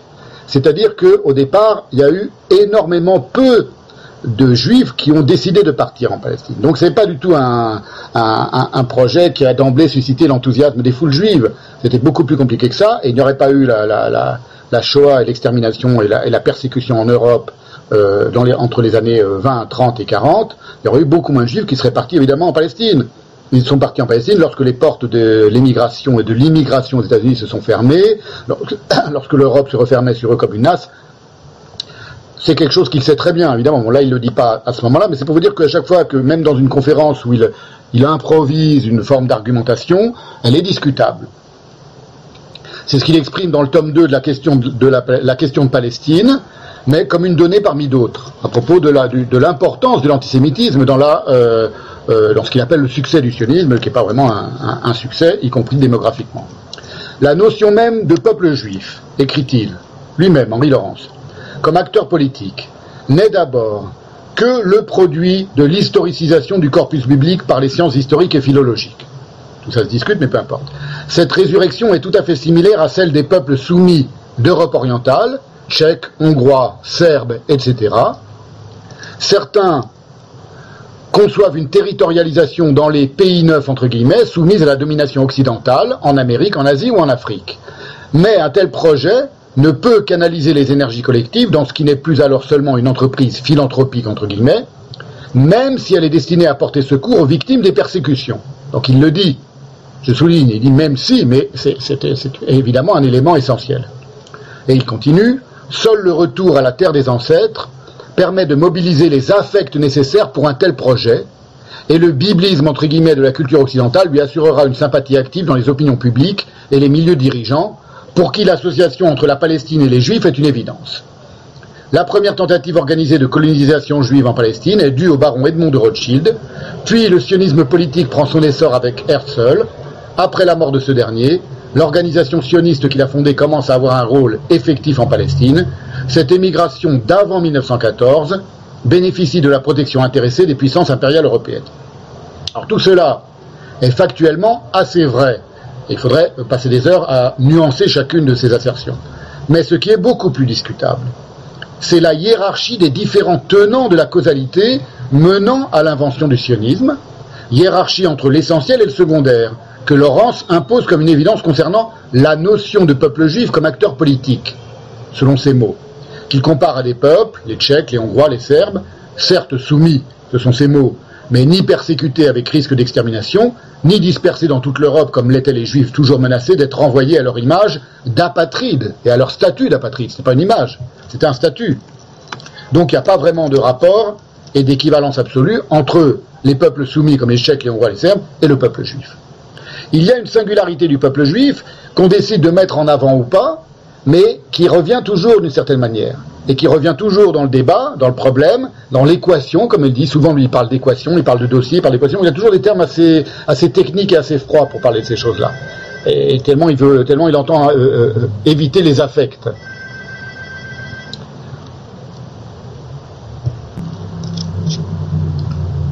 Voilà, donc, Henri Laurence minimise indûment le rôle de l'antisémitisme dans la constitution intellectuelle du sionisme, qui aboutira, après des milliers de polémiques internes au mouvement sioniste et aux mouvances sionistes à l'intérieur du mouvement sioniste, et cela aussi c'est un trait typiquement juif, à la conclusion que seule l'entité nationale et étatique peut préserver le peuple juif de la persécution, à côté c'est aussi un autre aspect du, sionisme, d'une idéologie de la métamorphose du juif diasporique, malingre et intellectuel, en un juif nouveau, travailleur et maître de son sort comme de son sol. Donc ce sont des choses qu'il faut prendre en considération et comprendre que rien n'est absolument vrai ni absolument faux lorsqu'on accumule des éléments historiques, mais les rapports, les charnières que l'on fait entre les différents éléments historiques, eux, sont toujours euh, très subjectifs. Il évoque l'exemple du projet d'État juif dans le Kansas parce qu'il ne conçoit pas, à la source du sionisme, la prééminence non pas des affects religieux, qui est un qualificatif déjà un peu dépréciateur en soi, qui assimile le religieux, comme il dit, aux affects passifs chez Spinoza, dont il s'agit de se libérer. Chez Spinoza, les affects passifs, c'est la tristesse, la haine, la crainte, la pitié, l'espoir, le désespoir, l'indignation. Donc déjà, quand il parle d'affects religieux et de euh, euh, euh, politique de la Bible, il prend un certain parti. Il prend un certain parti d'interprétation. Vous comprenez, c'est pas dans le cadre d'une, nécessairement d'une, polémique, ou d'une discussion, ou d'une disputatio, mais il prend un certain parti. Il parle donc, il évoque la prééminence, euh, il, n'évoque pas plutôt la prééminence des affects religieux, mais de la spiritualité, qui n'est pas réductible au religieux, liée au nom propre qui parsème le texte biblique. Sion, c'est un nom propre. C'est un nom de la Bible, un nom propre qui pour les Juifs a une importance spirituelle, émotionnelle, mais pas seulement euh, euh, affective, intellectuelle, intense. La patrie des Juifs, c'est d'abord un texte avant d'être une terre. Et cette patrie littéraire a aussi un lieu propre sur la terre que les Juifs n'ont jamais refusé de partager avec l'autre que soi, celui qu'on nomme dans la Bible Ger Toshav, l'étranger demeurant parmi vous, auquel on doit le respect, l'aide et l'attention, comme aux pauvres, à la veuve et à l'orphelin. Donc vous voyez, c'est quelque chose qui est très euh, subtil, qui est très délicat, le rapport juif à la terre, y compris à la terre d'Eretz Israël et à la terre d'Israël géographique. Le patriotisme juif est donc certes indissociable de la terre d'Israël géographique, mais sur un mode typiquement juif qui n'a rien à voir, en théorie, ni avec les nationalismes européens, ni avec le nationalisme arabe, et le rapport des Palestiniens à la terre de Palestine. Après, que parmi les humains appelés sionistes, il y en ait eu qui, concevaient le renouvellement de leur rapport à la terre sur un mode nationaliste européen classique, c'est tout à fait exact. Mais on ne peut pas non plus concevoir le sionisme en le dissociant et en le, découpant, en le séparant absolument de ce qu'est le rapport à la terre d'Israël dans le judaïsme et pour les juifs, y compris pour les juifs qui n'étaient plus religieux, depuis 2000 ans.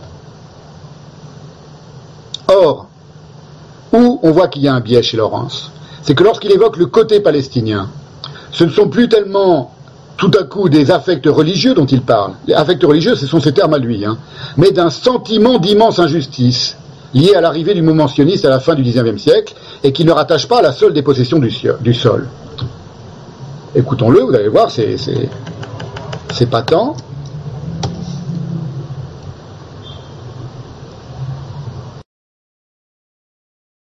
Du côté palestinien, il y a un sentiment d'immense injustice qui a été créé dès l'arrivée du mouvement sioniste euh, en Palestine à la fin du XIXe siècle et qui a été accentué euh, par l'exode de 1948.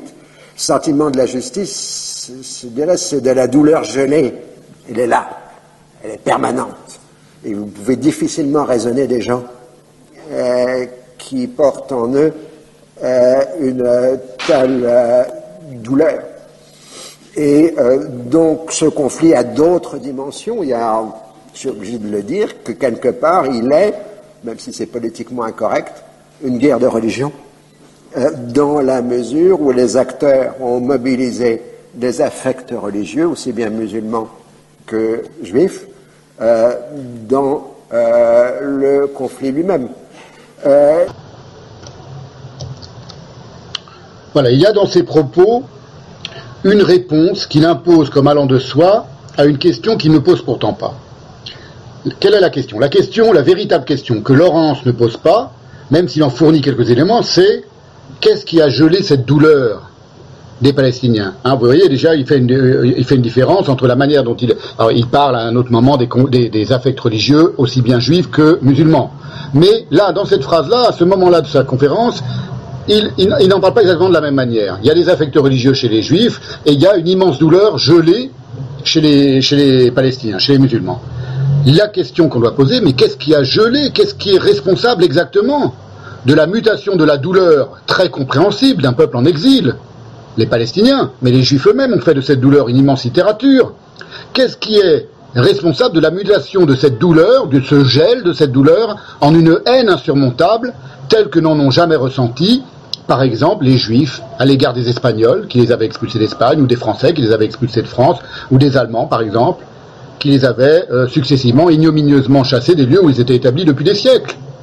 Ni, par exemple, une haine, une douleur gelée que n'ont euh, ressenti les Allemands des Sudètes à l'endroit des Tchécoslovaques pour prendre un exemple hors du contexte israélo-arabe ou israélo-musulman. Pourtant responsable en 1945, les Tchécoslovaques, de la déportation humaine et ordonnée, c'était les, termes des accords de, Potsdam, de 3 millions de personnes. Il y a eu 3 millions d'Allemands des Suèdes qui ont été déportés d'un bout à l'autre de l'Europe, enfin d'un endroit à l'autre de l'Europe, sans qu'on leur demande leur avis pour régler un conflit. Il n'y a pas eu de douleur gelée. Il y a eu de la douleur, c'est évident. Mais la, réponse, la, question qu'il pose sans la poser, c'est pourquoi chez les Palestiniens, plus euh, principalement, cette douleur s'est-elle gelée? Est devenue la, haine et l'animosité et la rage que l'on connaît aujourd'hui. Et la réponse qu'il apporte, vous voyez, c'est là, là on arrive dans les, dans les vraies questions de fond. Les vraies questions de fond que, peu de gens posent et qu'il faut, qu'il faut poser qu'il faut poser pour essayer de comprendre de, de, de, comment dire, de, débrouiller les fils de ce complexe si, de ce, de ce conflit si complexe. Parce qu'on a toute l'histoire, on a toute l'histoire des hommes. C'est pas le seul conflit au monde. C'est pas la seule guerre de religion au monde. C'est pas le seul déplacement de population au monde, le seul exil au monde. Les juifs des pays arabes ont été exilés des pays arabes aussi. Ils n'en ont pas fait une douleur gelée. Et la réponse qu'il apporte presque à son insu à cette première question sur le gel de la douleur, je reprends ces termes, hein, Henri Laurence, hein, qu'il attribue, mais sans s'y attarder, à la seule dépossession, c'est la dimension d'une guerre de religion. Et lorsqu'il parle d'une guerre de religion, c'est pas exact. Il n'y a pas une guerre de religion entre le judaïsme et l'islam. Il y a, il faudrait mieux dire, une volonté de l'islam d'imposer sa domination théologique au judaïsme. Et d'ailleurs au christianisme. C'est pour ça que l'islam et, le christianisme sont entrés en guerre aussi. Là, il y avait une véritable guerre de religion. Il n'y a jamais eu de guerre de religion entre le judaïsme et l'islam. Le judaïsme a perdu immédiatement dès, les temps de Mahomet. On le sait bien, on connaît l'histoire de l'islam, de la naissance de l'islam. C'est donc une dimension qui est de taille, en effet, ce que lui appelle la guerre de religion, mais que moi je dis c'est plutôt une, volonté de l'islam d'imposer sa domination théologique au judaïsme, qui est essentielle à prendre en considération, selon moi, pour saisir une des profondes racines du conflit. C'est une des profondes, euh, c'est une des racines du conflit, c'est pas la seule racine du conflit, mais elle existe. Et on ne peut pas ne pas en tenir compte et ne pas la questionner. Non seulement en tenir compte, mais la questionner. Où je veux en venir, pour ne pas m'éloigner de ma thématique de l'impossible neutralité, c'est au rapport subjectif d'Henri Laurence, pourtant apparemment le plus froid, le plus objectif de tous les, historiens et de tous les spécialistes, vis-à-vis de la Bible juive, qui lui fait tout traiter en surplomb en termes d'affect religieux. Car figurez-vous qu'il s'en est ouvert lors d'une conférence à l'IREMO. L'IREMO, c'est l'Institut de recherche et d'études Méditerranée-Moyen-Orient. C'était une conférence en 2015 qui portait sur le titre du cinquième volume de la question de Palestine, qui est Palestine, la paix impossible. Je vous fais écouter ce passage. Et on le, je le commente après. Puis bon, les responsables du mouvement se sont rapidement aperçus que quelle que soit la nécessité d'avoir un refuge, vous ne pourriez pas mobiliser les affects politiques si vous ne mobilisiez pas les affects religieux. Et autrement dit, il n'était pas possible de faire un État juif si on n'allait pas dans la terre des ancêtres, parce que vous n'auriez pas la même énergie, le même dévouement des militants euh, pour construire quelque chose en Sibérie ou, ou en Argentine ou au Texas, et ainsi de suite. Donc le choix de la Terre sainte était absolument évident. Mais à partir de ce moment-là, vous créez évidemment un aspect religieux euh, au projet, puisque vous mobilisez en fait la Bible, et vous avez là évidemment un premier danger considérable, qui est que dans cette région du monde, tout ce qui est biblique devient politique. Oui, il ne peut pas le dire plus clairement. Il commence par adopter un point de vue apparemment très extérieur et en surplomb, comme toujours, où la Bible est considérée comme ayant été dégradée, altérée en un manifeste politique. Il parle de danger. Déjà, c'est faire une dichotomie étrange, alors que l'Évangile et le Coran ont eu dans l'histoire, d'emblée, dès leur écriture quasiment, des applications éminemment politiques, sans que cela ne pose de problème à personne, en tout cas aujourd'hui. Les seuls qui n'ont pas fait un manifeste politique de leur texte à partir de la chute de Jérusalem en 135, enfin de la, de, la, de la, de la, chute de Jérusalem, ce sont les Juifs. Mais vous comprenez bien que considérer comme une aberration grosse de conflit futur l'interprétation politique du texte biblique juif, et d'ailleurs ce qu'il ne précise pas, c'est que même le caractère messianique de la rédemption est pour les Juifs indissociable d'une certaine conception politique, au moins en creux, au sens où, restaurant la souveraineté juive dans la terre des ancêtres, les temps messianiques, elle mettrait fin aux persécutions intrinsèques à l'exil. C'est aussi une ambition politique, l'ambition de ne plus être euh, dominé, soumis à la persécution, aux vexations. Semblait considérer que l'interprétation politique et impérialiste même des deux autres textes, l'Évangile et le Coran, est plus légitime que la juive, qui n'est pourtant pas impérialiste ni même colonialiste au sens péjoratif, pour la raison que le sionisme se concevait comme un retour sur la terre des ancêtres exclusivement, et non pas une, expansion sur le reste du monde et sur l'ensemble de la planète qui appartiendrait aux juifs. Contrairement au cliché antisémite à la protocole des sages de Sion.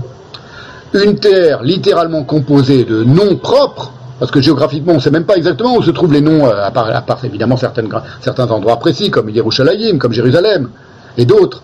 Il y a des tas d'endroits dont on ne même pas sûr de, leur, place exacte en Palestine. Une terre donc qui est littéralement composée de noms propres, alors que le nom Jérusalem n'apparaît nulle part dans le Coran, pour lesquels ces gens étaient mus d'un profond amour, spirituel, charnel presque, mais pas lié au sang. Pas de l'ordre du, euh, sol et du sang nazi, de la doctrine du sol et du sang nazi, ou d'ailleurs euh, du nationalisme arabe. Vous voyez, c'est des questions qu'on pose. C'est-à-dire, il fait une, euh, une, démarcation entre. Il considère que tout le danger a été de, considérer, de prendre la Bible comme un, comme un manifeste politique, alors que ça fait 2000 ans que l'Évangile et le, et le Coran sont des manifestes politiques. qui justifie par exemple les, les- guerres sur le tombeau du Christ et les croisades. Et la guerre est, ce qui oppose les musulmans et les, chrétiens euh, dans la même région. C'est leur texte biblique à eux, enfin leur, texte sacré considéré comme des manifestes politiques. Pourquoi fait-il une différence? Pourquoi ça aurait été ça le danger? Il ne pose pas la question, parce que là, il y a quelque chose qu'il ne voit pas, qu'il ne conçoit pas. Et puis, et on va voir pourquoi il ne le conçoit pas. Dans la même conférence, je vous le dis maintenant, c'est qu'il est agacé par la Bible juive. On sent qu'il ne l'aime pas, ce qui est son droit, mais il ne s'en aperçoit pas. Il ne s'aperçoit pas que c'est ça qui va donner un biais d'interprétation à toute son interprétation du conflit, alors qu'il prétend et qu'il s'imagine qu'il est en surplomb en permanence. Et il y est souvent en surplomb, mais pas tout le temps. Parfois il redescend, et lorsqu'il redescend et qu'il ne voit plus les choses d'en haut, et, froidement, comme un simple dossier, dans ce cas-là, il y a quelque chose en lui qui, euh, s'agite, qui, prend possession de son argumentation, et qui est l'agacement qu'il éprouve à l'égard de la Bible juive. Dans la même conférence, s'éloignant de plus en plus de la neutralité, il se met à parler de géographie et va expliquer tout à coup que la Palestine, c'est une toute petite région, ce qui est vrai, du monde, donc qui ne nécessiterait pas d'avoir une telle guerre de religion et un tel conflit israélo-palestinien qui dure depuis près d'un siècle. C'est incompréhensible pour une si petite région, de si petite taille, et il le compare à une région de France, qui est l'Hérault, en France, la région d'où il vient. Donc il compare la Palestine à la région d'où il est issu, lui d'où sa famille est issue. Écoutez-le.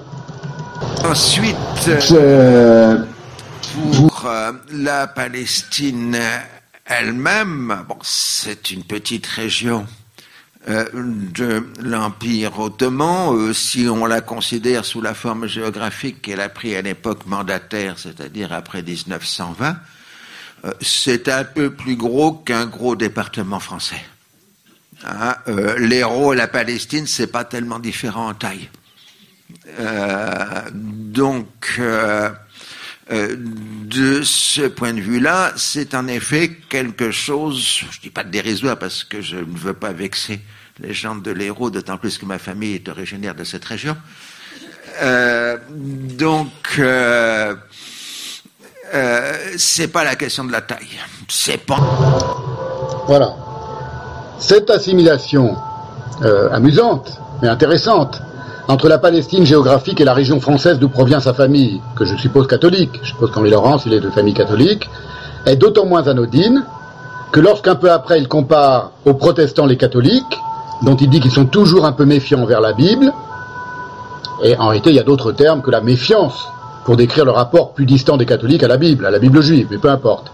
Il est probable, là encore, qu'il fait fond sur une tradition familiale, d'autant qu'il ajoute ensuite, dévoilant lui aussi d'une certaine manière son poteau rose, moins, euh, de manière moins grossière que euh, Boussouma tout à l'heure, que Youssef Boussouma, mais quand même, lorsqu'il dit, il ajoute ce qui n'était pas nécessairement une mauvaise chose. Donc, il dit les catholiques étaient toujours un peu méfiants vis-à-vis de la Bible, la Bible juive, ce qui n'était pas nécessairement une mauvaise chose, dit-il. Je vous fais écouter.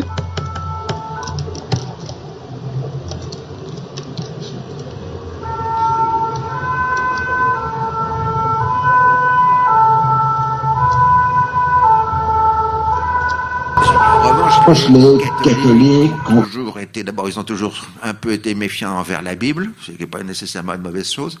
Et euh, ensuite, euh, ils étaient plus euh, du côté du Nouveau Testament que de l'Ancien Testament. Et chose que, par exemple, Paul VI a dit un jour que les Palestiniens étaient le peuple de la Terre Sainte, aurait été impensable pour la majorité euh, des écoles, des, églises protestantes.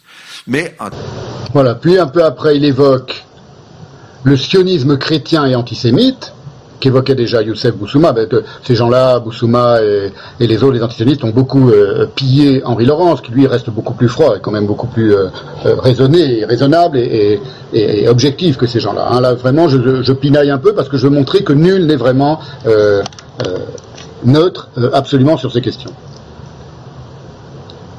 Il évoque donc le sionisme chrétien et antisémite des protestants britanniques, mais sans tenter d'analyser ni comprendre le paradoxe. Si c'était des antisémites, pourquoi étaient-ils sionistes? Alors on le sait bien, d'une manière rapide de l'expliquer, c'est qu'ils considéraient que si tous les juifs repartaient en Palestine et, recréaient leur royaume en Palestine, ça allait euh, hâter la, venue des, derniers temps et du Messie. Bon, mais c'est des choses qui, demandent un peu de nuance, si vous voulez, un peu de doigté théologique quand même pour être, pour être discuté, ça se règle pas en une phrase. Et en réalité, Henri Laurence analyse peu les choses, y compris dans ses essais. Sa méthode à lui, c'est de poser les divers éléments. J'exagère un peu, mais à peine. Il pose les divers éléments sur la table, et ce sont toujours préférablement et presque exclusivement les éléments diplomatiques, cartographiques, historiques ou politiques.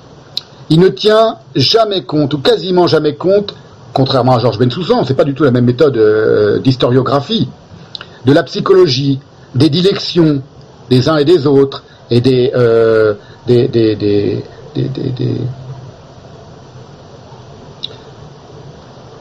des, comment dire, des, préjugés, des clichés des uns et des autres, des traumatismes, des éducations, des origines des uns et des autres. Il reconnaît d'ailleurs être indifférent à la psychologie, c'est intéressant, dans une autre conférence qu'il a faite très récemment, en mai 2022, donc il y a un mois, à l'IREMO encore, et qui est intitulé Le passé imposé, d'après le titre de son dernier livre qui vient de paraître, Le passé imposé. C'est intéressant comme titre, Le passé imposé. Voilà. Écoutez ce qu'il dit sur la psychologie. Il parle de Jean Moulin, et il dit en gros, je vous le dis maintenant, qu'il a lu un chapitre d'un essai sur Jean Moulin, d'un historien fameux, et que ce qui lui a beaucoup plus plu que la partie sur la résistance, c'est la partie où Jean Moulin était préfet, parce qu'il a appris euh, tous les détails de ce que c'était qu'être un préfet de la euh, quatrième République en France, et que ça l'a passionné parce que, dit-il, la psychologie n'intéresse peu. Écoutez-le, c'est très intéressant parce que ça montre quand même le rapport qu'il a à l'histoire.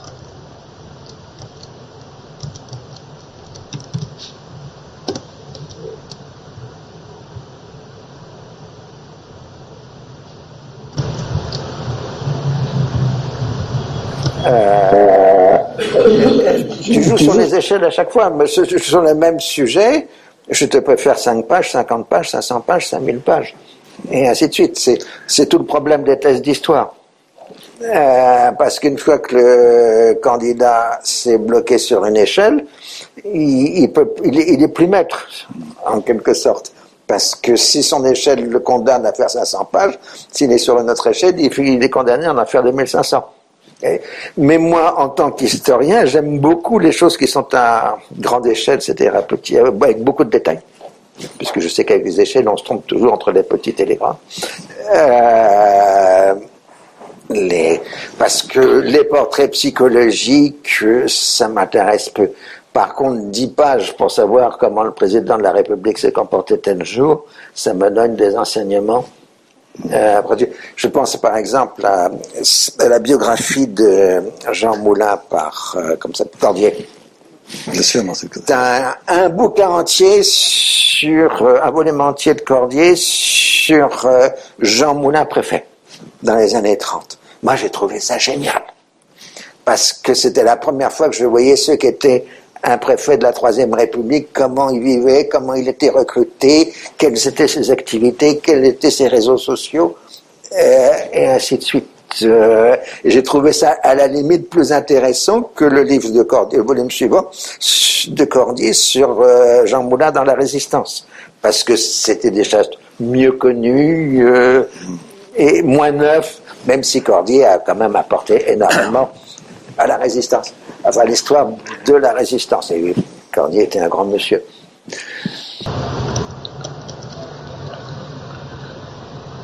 Si Georges Bensoussan est si passionnant sur la même période, et en tout cas sur la même question, la question de la, de la, de la sionisme et du conflit israélo-palestinien, enfin surtout du conflit euh, judéo-musulman, c'est parce que lui, au contraire, fait le choix de fouiller les psychologies, les motivations, les éducations et les contradictions des uns et des autres.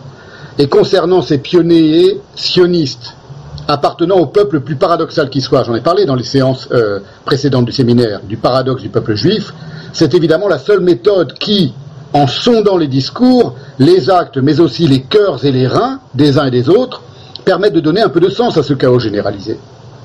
Lorsque Ben Soussan explique que, je le cite, le sionisme n'est pas un transfert géographique, mais une mutation psychique chez les juifs, L'antisémitisme continue-t-il à modeler les comportements et instiller la peur dans tant de vies que s'en libérer constitue la priorité capitale Le sionisme devra, être un retour au judaïsme avant d'être un retour au pays des juifs. Ce sera un apprentissage de la liberté et non l'aumône consentie du droit de vivre. Vous voyez, c'est un point de vue qui est à la fois euh, métaphysique, spirituel, psychologique et historique. Et on ne peut pas envisager la question du sionisme euh, sans en passer par là. C'est pas la seule manière de l'envisager, mais sinon on n'en passe pas par là, on manque l'essentiel de ce qu'est le sionisme. Si on le rabat sur d'autres mouvements d'émancipation, d'autres mouvements de colonialisme, d'autres mouvements de, territoires soumis ou disputés.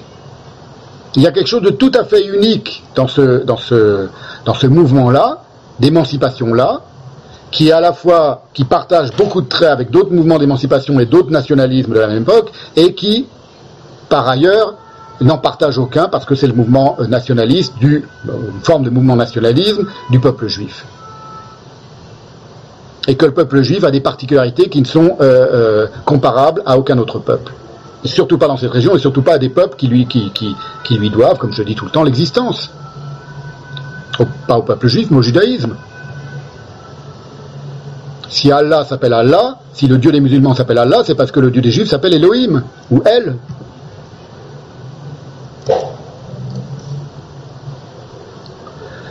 Alors Henri Laurence, on l'a compris, il n'est pas du tout dans cette optique-là.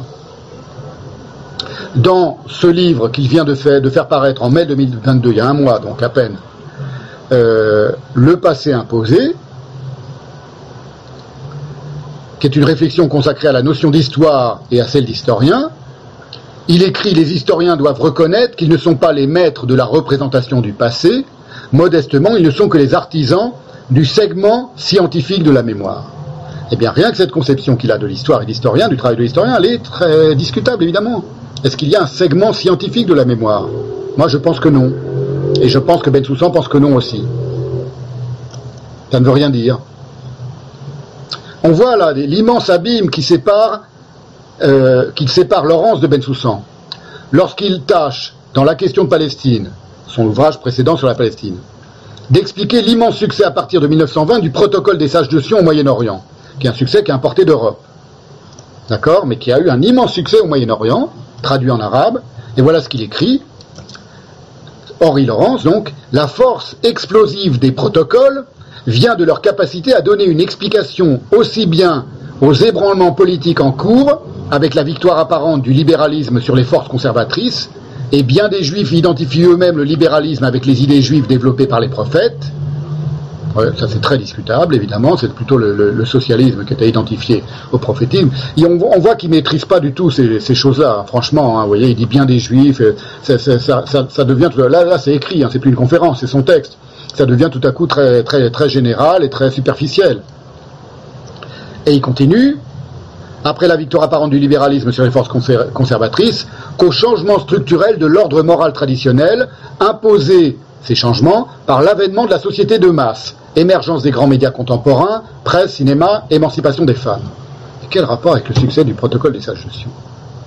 Là, il manque complètement quelque chose. Le protocole des sages de Sion, c'est un texte qui dit les Juifs en secret préparent la domination et, et assoient leur domination sur l'ensemble du monde et sur l'ensemble des humains. Voyez, on ne saurait être moins sensible à la singularité de l'antisémitisme, ce qui pour un historien non juif est sans doute usuel, mais est-ce qu'il est plus objectif pour autant? Rien n'est moins sûr. Et même c'est sûr que non. Ne pas euh, euh, tenir compte de certains éléments évidents, ou de certains éléments que seul on peut comprendre qu'en ayant un certain biais psychologique ou une certaine euh, approche d'un problème, ça n'est pas être objectif. C'est être subjectif en creux, c'est-à-dire se dissimuler une partie de la réalité et on ne se dissimule jamais, on n'aborde jamais de manière superficielle, euh, on ne saute jamais par-dessus une partie de la réalité par hasard, et de manière neutre non plus. Il y a différentes manières humainement de ne pas être neutre, de ne pas être objectif. Et d'ailleurs, il n'y a pas d'objectivité, c'est évident, mais je pense qu'il il, le concéderait facilement. Il le dit à d'autres moments dans d'autres conférences, Henri Laurent, c'est une évidence. Ainsi, d'autre part, Henri Laurence semble déplorer que la Bible, qui est un chef-d'œuvre de la sagesse et de la lucidité humaine, se soit transformée en un texte politique. Il l'a dit, hein, j'ai montré. C'est prendre en réalité les choses par le mauvais côté. Parce que la Bible n'a pas eu à se transformer en texte politique, pour la raison, texte politique, c'est lui qui, dit, parle de texte politique, pour la raison, comme le savent les romanciers et les poètes, bien mieux que les historiens et les philosophes, que la politique n'est ni une science ni même une doctrine, et qu'elle n'échappe en rien aux affres et aux tourments des cœurs humains dont regorge la Bible. Ce que les Britanniques savent, sinon depuis la Bible, mais surtout depuis Shakespeare, et ce que semble entièrement ignorer Henri Laurence. Une politique en dehors des, des- affects humains, comme il dit, ça n'existe pas. Les diplomates, ne sont pas des pures, euh, de, pures machines. Et les gens qui donnent des ordres aux diplomates ne sont pas de pures machines. Ils ont des affects, ils sont bourrés d'affects aussi, positifs et négatifs. Eh bien, cette ignorance, je vous l'ai dit, elle n'est pas neutre. On le comprend en écoutant Laurence assimiler, de manière invraisemblable, encore à un autre endroit d'une autre conférence, l'islam a une forme de judéo-christianisme. À un moment, dans une conférence, il parle du judéo-christianisme et il dit il faut en finir avec cette baliverne qu'est le judéo-christianisme. Il n'a pas entièrement tort. Et tout à coup, il va, donner une interprétation euh, qui est théologiquement complètement fausse, mais peu importe, ou plutôt un raccourci qui est vraiment très, superficiel, qui est vraiment indigne d'un historien, et euh, pas seulement d'un historien des religions, ce qu'il n'est pas, c'est qu'il assimile l'islam à une forme de judéo-christianisme, sous prétexte que l'islam est à la confluence du judaïsme et du christianisme, et cette confluence, il faut la penser, elle est quand même très conflictuelle, et, en feignant d'ignorer euh, intégralement les rapports conflictuels, spirituels, théologiques, politiques, entre ces deux religions majoritaires, le christianisme et l'islam, et celle, troisième religion, minoritaire, dont elles sont pourtant issues, le judaïsme. Voilà comment il, euh, il décrit les choses, vous allez le voir, je n'exagère pas. C'est pour vous montrer, vous voyez, je ne peux pas vous montrer mieux que, vous, vous, montrer des moments de son discours où il quitte toute euh, neutralité et à son insu. À son insu, c'est ça qui est intéressant. Et je suppose que si on le, j'en discutais avec lui euh, de manière tout à fait courtoise, il le reconnaîtrait. Probablement.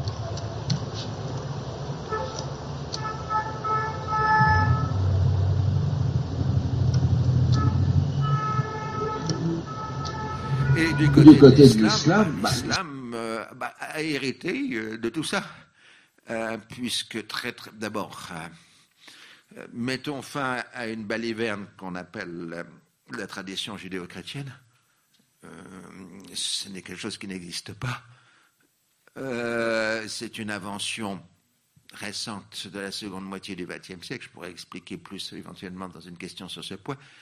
Mais disons que s'il y a bien eu une création judéo-chrétienne, c'est l'islam. Ah, euh, puisque l'islam est au confluent du judaïsme et du christianisme et s'est nourri des deux traditions religieuses. Et à partir du moment où l'islam s'est nourri des deux traditions religieuses, eh ben, la Palestine était aussi la Terre sainte. Et, euh, donc, euh, il y a tout un paquet d'histoires bibliques qu'on appelle en arabe les Israéliates, qui sont entrés euh, dans euh, l'islam. Donc, c'est une terre sainte.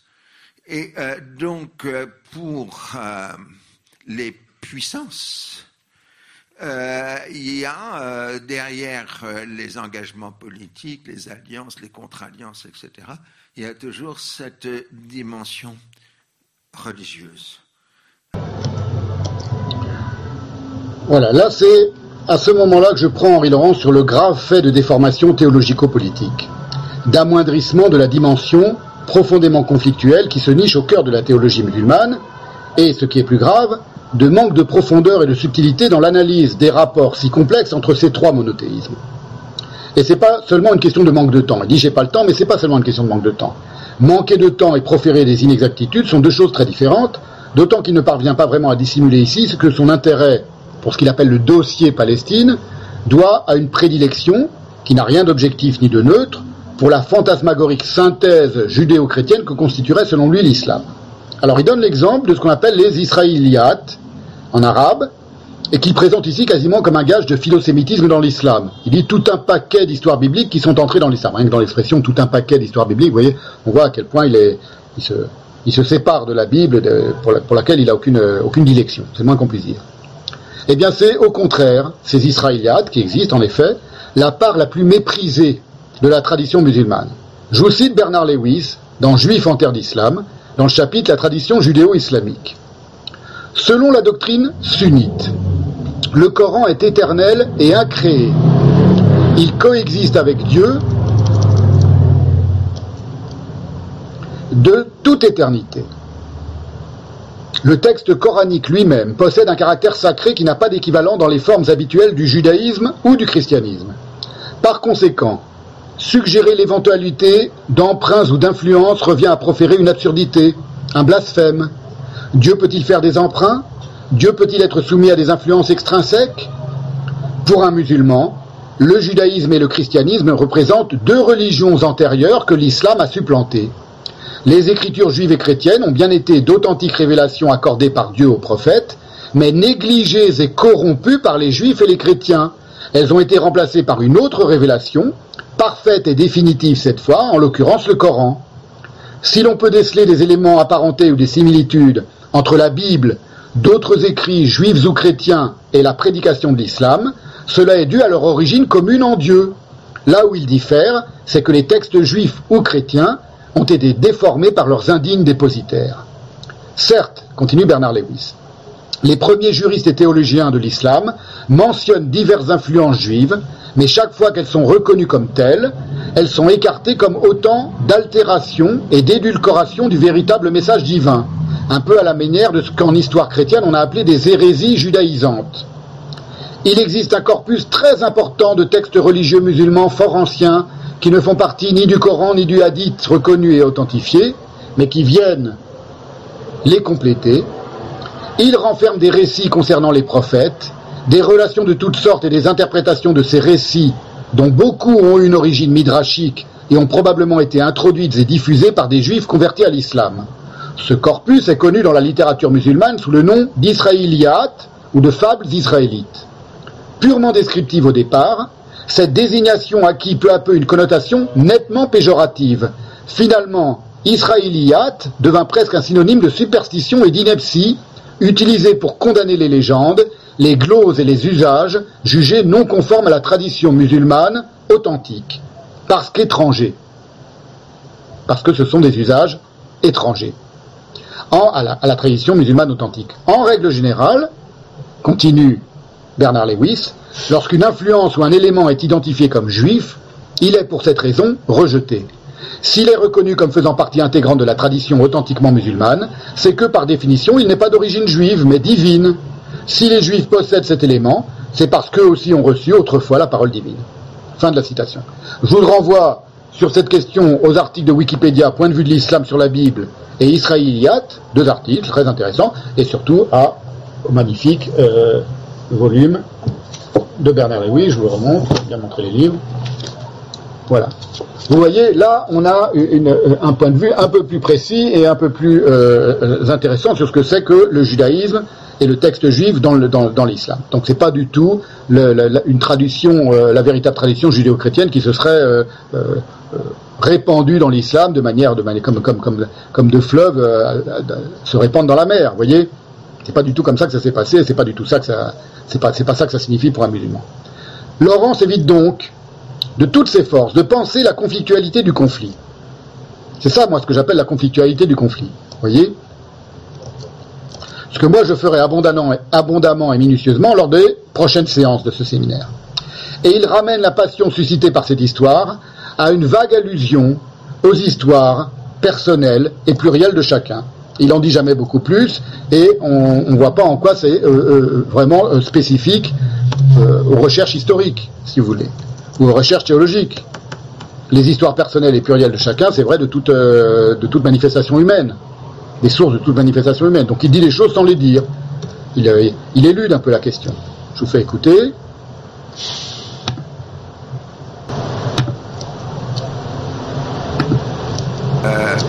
C'est ce qui fait la c'est d'ailleurs la fait même que vous soyez là en à la démonstration, euh, c'est que c'est un sujet qui est saturé d'histoire.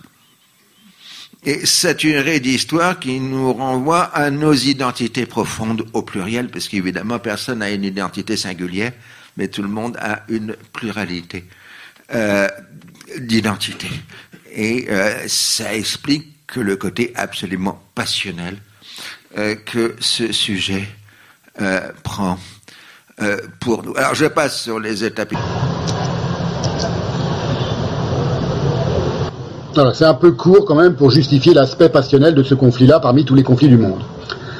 Bon, j'arrête un peu ici avec Henri Laurence et je vais en venir maintenant à la dernière partie de cette conférence, de, cette séance qui est très longue. Bon, parce que j'ai voulu faire tenir tous les portraits de personnalités dans, en une seule séance pour pas avoir à y revenir.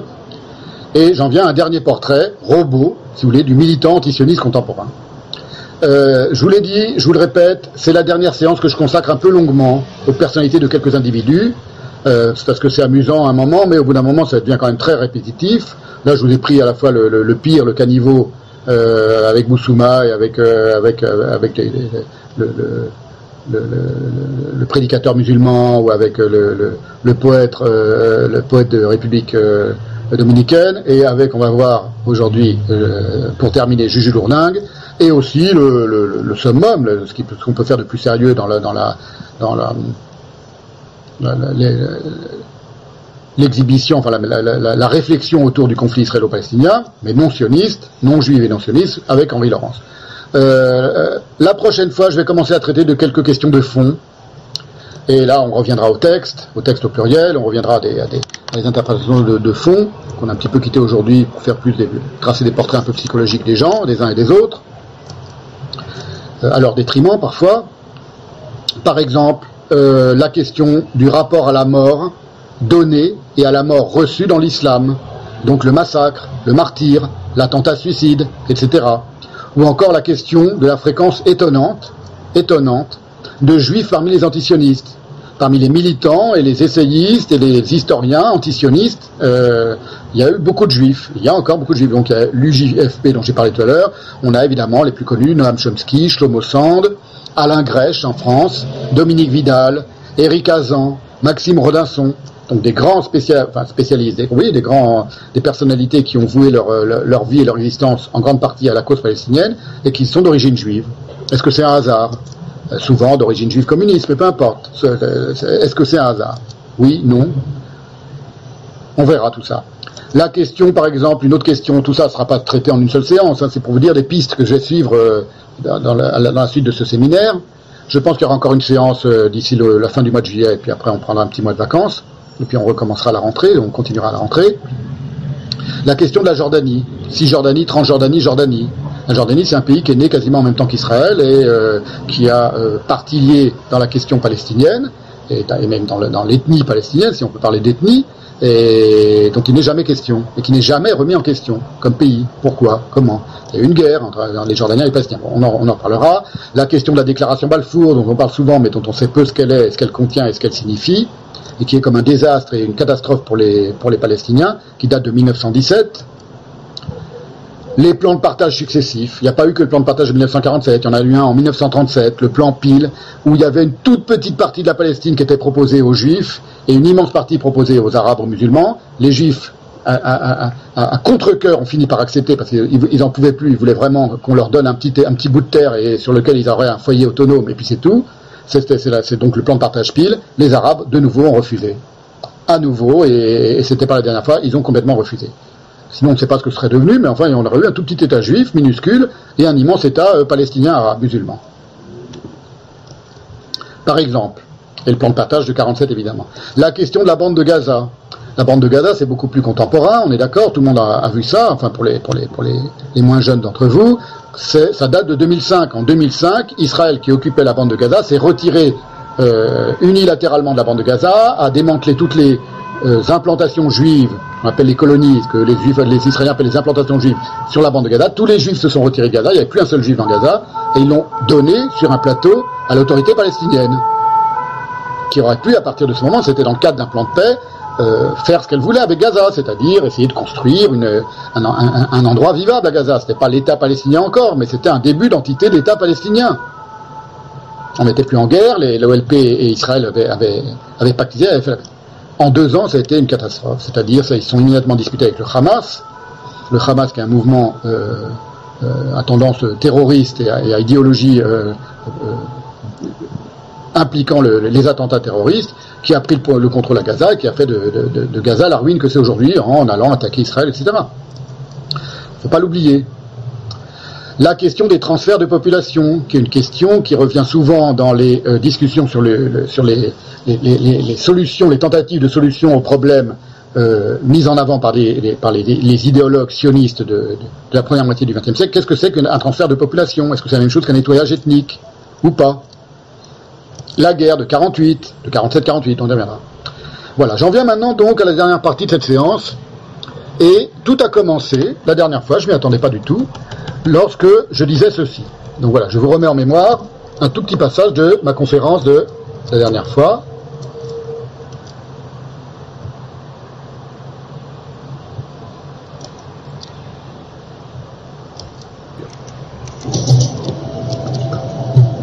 Voilà, un dernier document que je voudrais vous montrer, c'est un- une thèse de doctorat de Julien Salin, qui est un philosophe intellectuel très engagé dans la lutte euh, pro-palestinienne et euh, elle fait 700 pages, donc je l'ai l'ai pas lu, hein, je l'ai récupéré il y a quelque temps, il la, il met à disposition sur son site.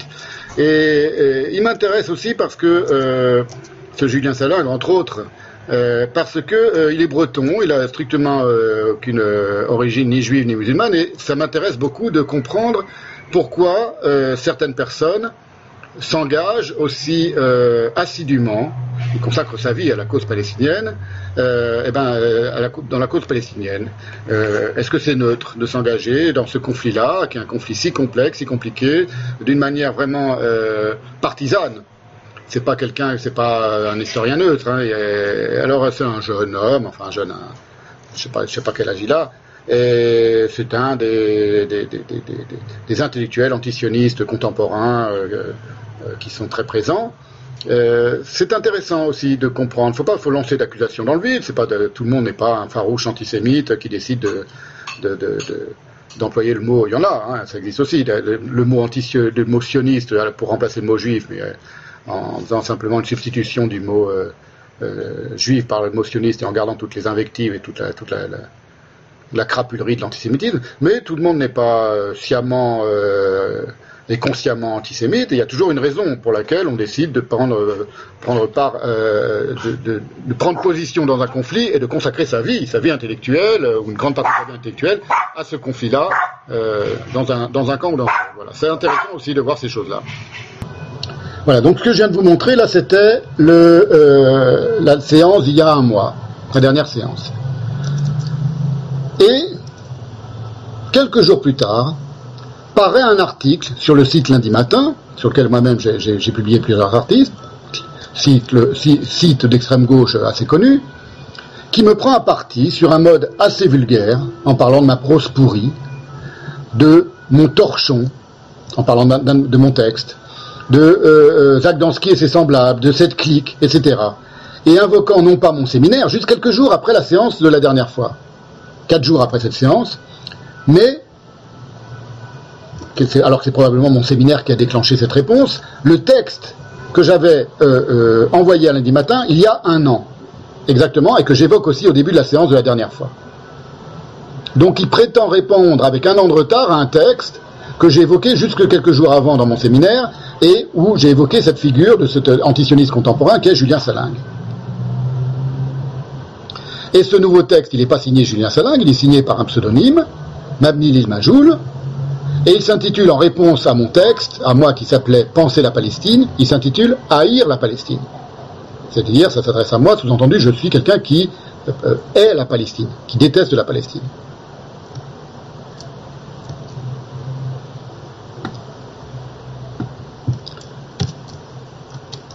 Voilà, là, la personne que vous voyez maintenant, c'est Julien Salingue, c'est lui, dont je parlais dans ma première séance. Alors, il faut savoir, euh, pour commencer, que euh, lundi matin, est-ce qu'on l'a vu là? Je ne sais même pas si on l'a vu. Non, on l'a pas vu. Voilà, maintenant j'ai oublié de le, montrer. Voilà, c'est Julien Salingue, Vous voyez, c'est lui, ce, ce, ce, cet idéologue. J'avais dit un philosophe la dernière fois, il n'est pas du tout philosophe. C'est un, militant euh, très impliqué au, au, au, nouveau parti anticapitaliste, donc euh, proche du Poutou, et qui a consacré sa vie entière, son existence entière, euh, qui est d'origine bretonne, il le dit sur sa page Facebook, dans sa biographie, etc., et, qui est très engagé dans la cause palestinienne et dans le combat contre le sionisme. Voilà, c'est lui. Julien Salingue. Euh, ce texte n'est pas. Alors d'abord à propos de lundi matin. Lundi matin, c'est un site, vous le savez, j'en ai, ai, j'en ai souvent parlé, j'en ai plusieurs fois parlé dans ce séminaire, euh, un site de bonne qualité qui a publié plusieurs de mes textes ces dernières années et qui se démarque précisément parce qu'il met en ligne de très bons textes, parfois théoriques, d'analyse, signés par des auteurs qui savent de quoi ils parlent. J'en ai déjà évoqué plusieurs, il y en a beaucoup. Euh, Giorgio Agamben, je parle de ceux dont j'ai parlé dans le séminaire, mais il y en a beaucoup d'autres. Olivier Cheval, Yvan Segré, Quentin Ravelli, et, euh, il y a bien d'autres évidemment, dont mes propres textes, dont aussi j'ai déjà parlé dans ce séminaire. Mes propres textes publiés et mis en ligne par, par lundi matin. Il se trouve que j'avais découvert lundi matin, il y a quelques années, que j'ai eu l'idée de leur envoyer un premier texte sur les Gilets jaunes, à l'époque de la crise des Gilets jaunes, parce que j'avais vu, euh, j'avais remarqué sur Internet, j'étais tombé sur les entretiens d'Ivan Segré, le philosophe et talmudiste Ivan Segré, sur le Talmud, et que ça m'a semblé tout à fait incongru de la part d'un site d'extrême gauche, euh, comme l'est euh, lundi matin, de publier et de donner la parole à un talmudiste et un philosophe comme Ivan Segré, un philosophe juif et talmudiste comme Ivan Segré. Ça m'avait surpris et ça me les avait rendus très sympathiques. Cette incongruité, c'est la seule et unique raison pour laquelle avais envoyé un premier texte qu'ils ont publié immédiatement d'ailleurs, consacré aux gilets jaunes, et qu'ils ont beaucoup apprécié. Je n'aurais pas envoyé, je n'aurais pas envoyé ce texte à un autre site en, euh, anti-capitaliste, par exemple, quel qu'il soit, parce que je savais très bien qu'il y a un problème avec les euh, groupuscules et les sites euh, ou, ou, ou, PCF, par exemple, ou l'Humanité, jamais publiés dans l'Humanité, parce qu'ils sont d'un antisionisme, comment dire, virulent, et que ça ne me convient pas. J'aurais pas envoyé non plus un, site sioniste parce qu'ils sont souvent pro-capitalistes ou pro-libéraux libéraux, et ça ne me convient pas non. Donc voilà. Donc là, j'avais cru trouver un site et des gens qui m'étaient complices et qui ont été d'une forme de complicité pendant quelques années. Et cette complicité a été rompue évidemment avec l'histoire de ce texte de euh, Haïr la Palestine. Je vais expliquer pourquoi un petit peu parce que c'est important aussi. Euh, il faut savoir que, je le dis maintenant, Lorsque j'ai envoyé mes textes à lundi matin, ils me répondaient toujours sur une forme collective et anonyme. Ce sont des gens qui ne se dévoilent pas, je ne sais pas qui c'est, j'ai jamais su qui c'était, qui me répondait, cher Stéphane, je dis mettais chers amis au pluriel, et eux me répondaient cher Stéphane, j'ai jamais su, et ça m'intéressait assez peu de savoir, ce sont des jeunes, manifestement, dans leur manière de s'exprimer, dans leur manière de, parler, un peu cultivés probablement, et qui mettent,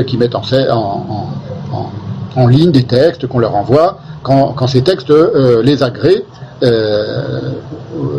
ou leur agrès plutôt, et, voilà, c'est tout. Ce sont donc des gens qui ne euh, révèlent pas leur nom. C'est pas un problème, d'une manière générale, de publier par exemple de manière collective et anonyme.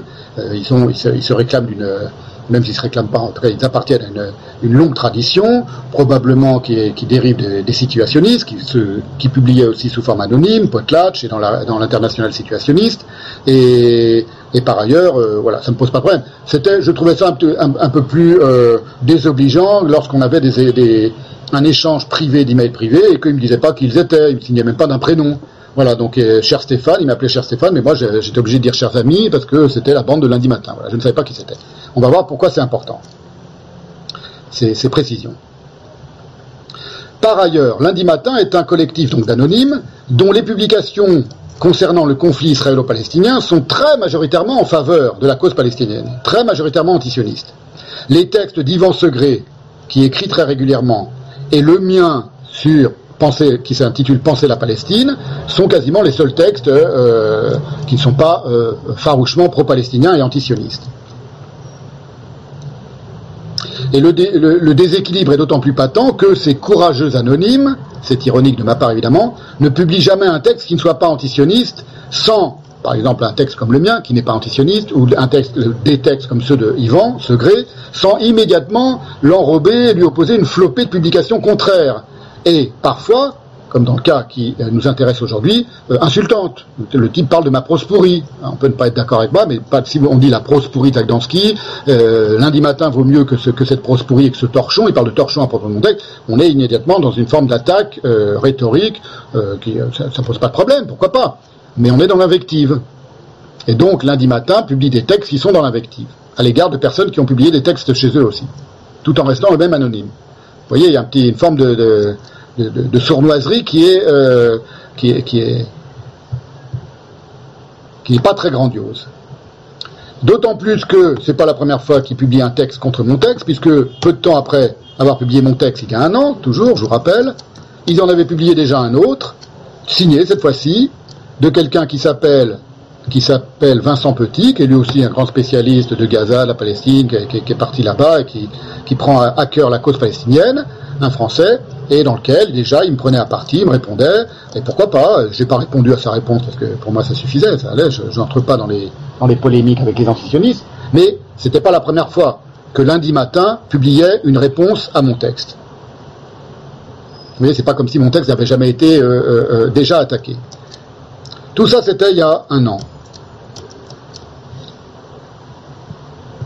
Je vais un peu vite parce que je vais en arriver à la, à la question euh, principale euh, euh, assez rapidement.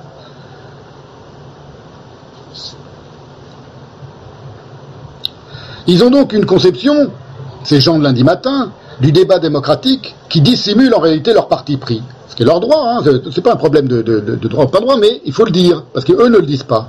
Et ça les rend du coup beaucoup moins originaux dans la sphère de l'extrême gauche internationale que je n'avais pu le penser moi au départ. Je les avais trouvés originaux, ils le sont beaucoup, beaucoup moins, je ne le pensais. Alors je ne veux pas perdre de temps sur cette idée pseudo-démocratique de l'anonymat collectif, qui leur vient de leur acquaintance, oui, je l'ai pas dit aussi, avec le comité invisible, parce que ce sont des gens qui étaient en partie des amis du, du, du- comité invisible il y, a, il y a quelque temps et ils se sont depuis séparés. Bon, c'est des brouilles un- intra-groupusculaires qui sont de peu d'intérêt, et je vous l'ai dit en amont avec les pratiques des situationnistes, dont ils se réclament un peu aussi. Mais ce n'est pas du tout la même chose, selon moi, de publier d'une part collectivement et anonymement des textes et de répondre à des emails privés comme les emails que je leur envoyais, parce qu'il fallait bien que je leur envoie mes textes et qu'on corrige les coquilles, etc. Donc il y a eu tout un échange d'emails, sans jamais se démasquer. Alors que eux ne se sont pas interdits de donner mon email avec lequel je corresponds avec eux, donc mon email privé, au type qui m'attaque, qui m'a attaqué récemment, après la dernière séance, qui se fait appeler euh, Mabni Lil Majoub, et qui a re-répondu à ma réponse parce que j'ai publié une, enfin j'ai pas publié, j'ai écrit une réponse que j'ai publiée sur mon site, je l'ai pu lui publier à lundi matin, j'ai pu envoyer le texte à lundi matin, en m'interpellant à nouveau, mais de manière privée. Voilà. Et donc il a eu, non pardon, c'est pas celle-là, c'est celle-là, voilà. Vous voyez, c'est son email qui m'a envoyé, j'ai caché les adresses email, la mienne évidemment et la sienne, euh, en, en reprenant ce pseudonyme, on va voir ce qui signifie ce pseudonyme, et où je soupçonne très fortement que euh, euh, d'être Julien Salingue. Alors il m'affirme qu'il n'est pas Julien Salingue, et il, il en donne pour preuve une- tout un passage en arabe, il prétend qu'il est arabe et qu'il est professeur d'arabe, et son passage en arabe dit, tu vois, comme je, comme je parle bien l'arabe et comme j'écris bien l'arabe, sans problème. Bon. On a tant soit peu de, tant soit peu de, de- de subtilité psychologique, on, se, on devine que c'est un, c'est un, un- une, une preuve qui n'en est pas vraiment vue. Mais peu importe, peu importe d'ailleurs si c'est Julien Salingue ou pas qui a écrit ce texte contre moi, ça n'a aucune importance. Moi j'ai appelé mon personnage, je l'ai euh, re- euh, rebaptisé Juju Lourdingue, ce Mabni Lil Majoub, c'est pas son vrai nom, hein, c'est même pas un pseudonyme, on va voir ce que c'est. Lil, Majoub, comme, il, signe son texte. Et je lui ai répondu, j'ai fait une longue réponse que vous avez sans doute lu si vous êtes abonné à la lettre d'information. Voilà, je remets un peu les choses en place pour qu'on comprenne comment tout ça a démarré. C'est ma longue réponse qui fait 70 pages, qui est vraiment très, qui est vraiment très, très, très condensée, si vous voulez, très argumentée, et que je vous conseille de lire si tout ça vous amuse et si tout ça vous intéresse. Voilà. Aujourd'hui, je pas en, euh, je vais pas y passer toute la, fin de la conférence. Je vais juste euh, euh, reprendre quelques quelques arguments int- intéressants, toujours dans l'idée que nul n'est jamais neutre et un- qu'un antisioniste n'est jamais neutre, contrairement à ce qu'il prétend.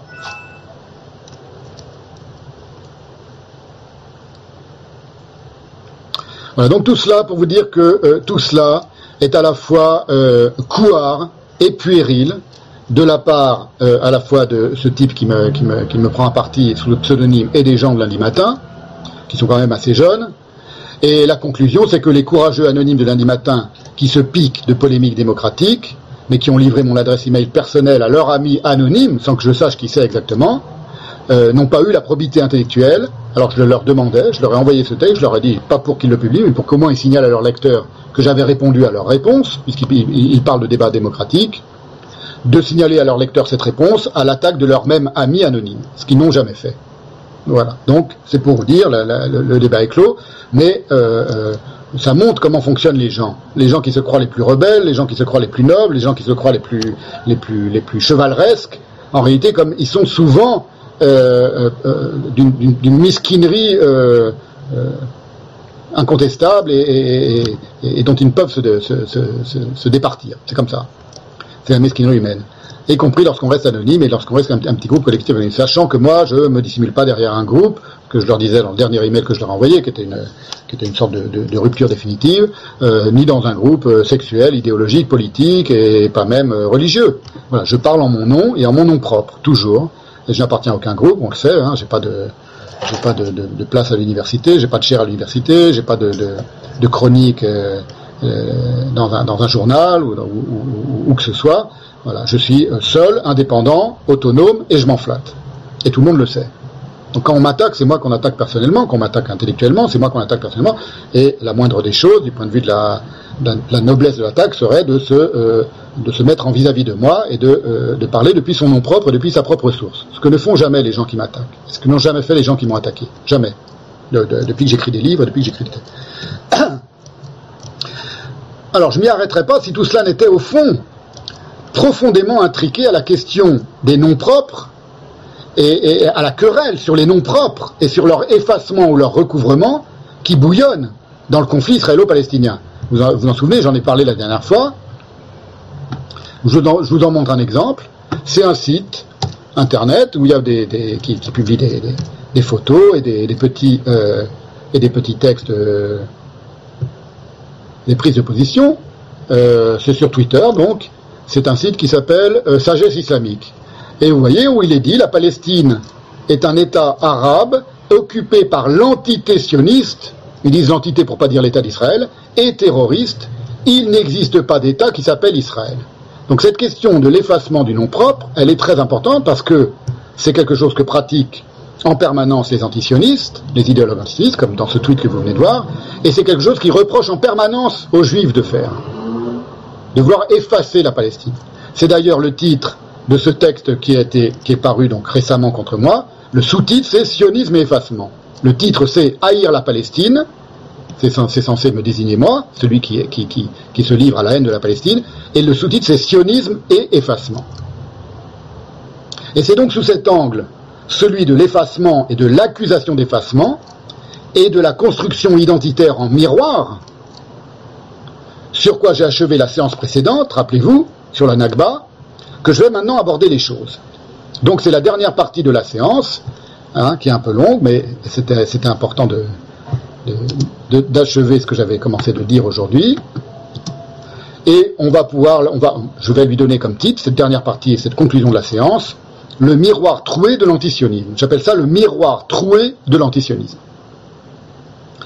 Pour ceux que ça intéresse, je vous l'ai dit, j'ai mis en ligne ma très longue réponse circonstanciée à Mabni Lil Majoul, c'est son, euh, c'est son euh, pseudonyme, et tout ce que je vais dire maintenant, pour conclure cette séance, est tiré de ce texte, ce long texte, euh, qui s'in- qui s'intitule euh, euh, Antisioniste, autosodomisé par les cornes de sa propre inclusivité, qui est une référence que vous aurez reconnue à un tableau célèbre de Dany, Jeune Vierge autosodomisée par les cornes de sa propre chasteté Le texte, vous pouvez le voir, il est long, il est très long, il y a beaucoup d'arguments et d'argumentation.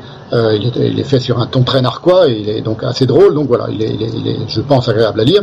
Vous pourrez, vous. Alors, on remarquera que si dans mon texte d'il y a un an, c'est intéressant à montrer, Penser la Palestine, en sous-titre Quelques considérations sur le sionisme et l'antisionisme.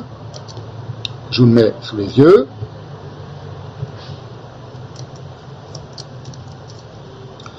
Il était illustré, vous le voyez, par mes soins, c'est moi qui avais choisi l'illustration que, lundi matin avait reproduite, par une photo de jeune gazaouite arborant un cerf-volant enflammé décoré d'une croix gammée, ce qui revenait d'une certaine manière, je vais vous le mettre en grand pour que vous le voyez mieux quand même, pour ceux qui ne l'avaient jamais vu. Voilà, celui-là aussi vous pouvez le trouver en ligne, hein, il est en ligne maintenant, c'est, ce texte-là, vous voyez, il date du 17 mai 21, il y a un peu plus d'un an. C'était donc une sorte de sous-titre euh, euh, allusif qui était euh, Haïr Israël, ou la rage antisémite au cœur du combat palestinien, celui de mon contradicteur, Mabni Lil Majoul, est très différent parce que, vous voyez, le, le sous-titre c'était quelques considérations sur le sionisme et l'antisionisme. Eh bien, le sien, vous voyez, j'ai mis les deux côte à côte là. Le sien, c'était haïr la Palestine et il était illustré par une pièce vide. Une pièce en. Vous voyez, j'ai mis les deux textes l'un à côté de l'autre. On voit à quel point euh, il a construit, il a écrit son texte en miroir du mien, par son titre en tout cas. Et il transforme spéculairement, en miroir donc, mon pensée en haïr. Hein, vous le voyez, c'est manifeste. Montrant à quel point l'auteur non seulement me connaît mal, mais n'a pas la moindre expérience de ce que penser signifie. Et en quoi la haine ne saurait jamais y mêler ne fût-ce qu'un iota de son poison à la pensée. Un, c'est pas me connaître parce que moi je ne suis pas un être de haine, c'est comme ça. Je pourrais l'être, mais je ne le suis pas, euh, on, on se refait pas, d'une part. Et d'autre part, parce que la haine ne participe jamais à la pensée. Je vous redis ce que j'avais déjà cité au début du séminaire, cette phrase de Heidegger tirée de ses esquisses, tirée de l'atelier, c'est le titre, esquisse au pluriel tirée de l'atelier, ça date de 1959, où Heidegger dit, avec, tout, avec raison, le sentiment le plus bas, parce qu'il se rabaisse lui-même, est la haine, deux points, la parfaite non-liberté qui se hausse à une supériorité vide. Voilà. Donc, c'est la raison pour laquelle je ne, suis jamais dans la haine, parce que, un, c'est- pas, mon- pas mon être, c'est comme ça, et parce que la haine, de toute façon, ne participe pas de la pensée, et moi, seule la pensée m'intéresse.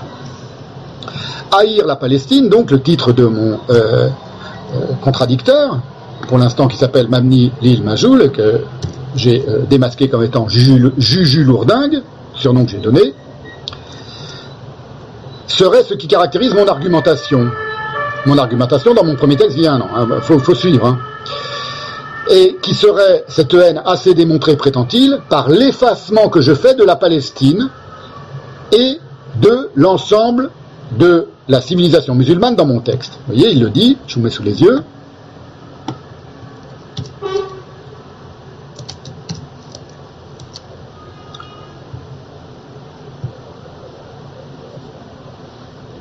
Il parle de l'oubli symptomatique d'un détail que j'aurais fait. Ce détail s'appelle la Palestine. Stéphane Zagdanski, sur ce point, ne fait qu'exprimer exemplairement, quoiqu'à son insu, ce qui fonde l'idéologie sioniste, l'oblitération. Donc l'idéologie sioniste, elle est fondée sur l'oblitération, d'après lui, qui est, euh, d'après lui, confirmée par le fait que j'oublie la Palestine. C'est quand même dans mon titre et c'est quand même, ça revient en permanence dans mon, dans mon texte, mais euh, selon lui, j'oublie la Palestine. Il veut dire par là, évidemment, que j'oublie la Palestine réelle, les Palestiniens réels, le peuple palestinien, j'en parle pas, etc. Et à un autre moment, il parle également, vous allez le voir, de mon, euh, euh, mon ignorance quasi totale des cultures turques, kurdes, arméniennes, arabes, amaziques ou égyptiennes, ainsi que celle des Balkans, du pourtour de la mer Noire, de l'Iran ou de l'Afghanistan. Cette ignorance n'est pas un crime, rien qu'une banalité, dit-il, et un impensé. Voilà, comme si cette ignorance, euh, elle était à mon insu d'une part, et d'autre part, comme si ça avait été le sujet de mon texte. Mon texte, c'était pas le son sous-titre, c'était pas l'ensemble de la civilisation euh, euh, musulmane dans le monde. C'était penser le sionisme et l'antisionisme. Voilà, bon. Et il me reproche, lui, de ne pas en parler, et il, pa- il parle d'impensé. Donc vous voyez, il a un certain rapport à l'idée de penser et d'impenser, et on s'aperçoit, pour commencer, que, pour mon contradicteur, penser équivaut à oblitérer. Et ignorer ou cacher son ignorance, je reprends ces termes, laissant penser du coup que l'on sait ce que l'on ignore, à impenser, terme à, à résonance heideggerienne. D'autre part, on remarquera, et c'est comme ça que commence la première euh, euh, apparition du trou, si vous voulez, qui, caractérise ce, miroir troué qui caractérise toute son argumentation à lui, qu'il illustre son texte par une image, je vous la mets en grand, d'une pièce vide, qui pourrait être n'importe où, on- on soupçonne qu'elle est en Palestine quelque part, en Cisjordanie ou à Gaza, mais on ne sait pas où, une pièce qui est entièrement vidée de tout humain, de toute présence humaine. Mais qui correspond, étant donné son sous-titre Sionisme et effacement, à l'idée que le sionisme a effacé la Palestine, tout ça sont des mots qu'il emploie, l'effacement, l'oblitération, en la vidant de ses êtres humains. Alors c'est très important de détailler ce qui se passe dans la caboche d'un euh, propagandiste antisioniste, comme je suis en train de le faire maintenant, parce que tout son texte est hanté par ce complexe du miroir troué. Je vais vous le montrer. C'est-à-dire d'une argumentation spéculaire, entièrement structurée sur une symétrie fantasmée entre vous autres sionistes, ce sont les termes qu'il emploie à un moment, et nous autres antisionistes, un autre, une autre formule qu'il emploie à un moment, mais c'est une symétrie qui est hantée par le scotum, qui tournoie autour du trou, du vide, de l'effacement sans jamais s'apercevoir, c'est donc un trou au carré, que cette accusation d'effacement est la surcompensation d'une trouée propre dans sa représentation de la réalité à laquelle, selon le processus banalement, euh, dans, la psychologie de la scotomisation, il demeure parfaitement aveugle. Et c'est ce que j'écris à la fin de ma réponse, donc je vous la, lis, pas la peine de le redire autrement. Je le tutoie donc, Juju Lourdin, je lui donne un nom, je l'invente et je, m'adresse à lui. J'en profite pour remarquer que tu as précisément fait le choix du trou pour illustrer ton Haïr la Palestine en première page où j'avais opté pour une photo de fringant gazaouite préparant contre Israël un cerf-volant enflammé orné d'une croix gammée, photo dont l'évidente légende était haïr Israël, tu as décidé d'illustrer ton haïr la Palestine par la photo d'une pauvre pièce spectaculairement trouée de toute humanité, hormis la présence miséreuse et toujours en creux du néolibéralisme, sous l'aspect, je remets, je remets quand même l'image sous les yeux, sous l'aspect d'une canette de soda, abandonnée sur une vieille table à la minable nappe d'un sac et d'une bouteille en plastique vide. Sans doute as-tu l'intention de faire comprendre que l'existence d'Israël trouait la Palestine comme si la vie des uns signifiait le vacuum des autres.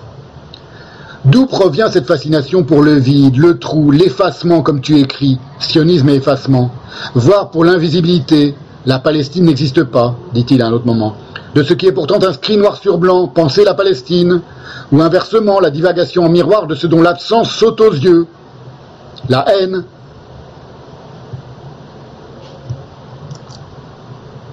Que tu hallucines dans mon texte qui l'éructe, prétends-tu, quand on en trouve objectivement nulle trace, parce que j'aime trop rire aux dépens de mes adversaires. Et bien sûr l'inconscient chiasme en creux, là encore, que tu composes à ton insu, en transposant mon penser la Palestine, désignant évidemment ma propre porose, en haïr la Palestine. Qui crois-tu désigne mon texte alors qu'il ne s'agit en miroir que du tien, lequel en toute logique aurait dû s'intituler, s'il était, cohérent, aimer la Palestine. Fin de euh, ma réponse, enfin fin de la citation de l'extrait de ma réponse à Juju Lourdingue. Alors, hormis son illustration, il y a un autre trou miroitant de ce texte Haïr la Palestine, c'est le pseudonyme de l'auteur. Et euh, j'en profite pour remercier à cette, euh, à cette occasion un contact, un ami sur Facebook qui est Sofiane Madiouni. Et je vous mets sa réponse. J'avais demandé, mais est-ce que quelqu'un connaît cette expression Ça m'a semblé bizarre. J'ai vu tout de suite que c'était pas un nom, pas un nom euh, arabe ou pas arabe. ça semblait de l'arabe, mais je savais pas ce que ça voulait dire. Et j'ai eu la réponse très vite. Et la voici, la réponse. Donc merci Sofiane Madiouni qui m'a dit c'est une expression grammaticale en arabe, ça signifie dont on ignore l'agent, dont l'agent est inconnu, et en grammaire, ça désigne le passif agentif. Voilà, en, quelques secondes, il m'a donné la réponse sur Facebook, j'ai pas eu à attendre très longtemps pour comprendre. Donc, le pseudonyme de Juju Lourdingue, pour me, pour me répondre, c'est celui dont, dont l'agent est inconnu. Vous voyez, il y a déjà, il y a déjà un double jeu avec l'anonymat. Il se met un pseudonyme et ce, pseudonyme lui-même est un masque derrière lequel il va se cacher doublement un trou au carré. Mais c'est aussi une référence à une forme de spécularité grammaticale, que l'on trouve aussi bien dans la grammaire arabe que française et dans d'autres grammaires dans le monde, qui s'appelle le passif agentif. C'est-à-dire, je vous donne la définition de ce que c'est que le passif agentif dans l'article euh, Wikipédia sur la voix passive, une construction passive dans laquelle l'objet de la phrase active devient le sujet de la phrase passive, alors que le sujet de la phrase active peut devenir complément d'agent. Alors c'est pas du tout anecdotique, je vais vous donner un exemple. Hein, très simple, c'est par exemple le, chat mange la souris, voix active, et bien la voix passive c'est la souris est mangée par le chat. Et la souris devient passif agentif.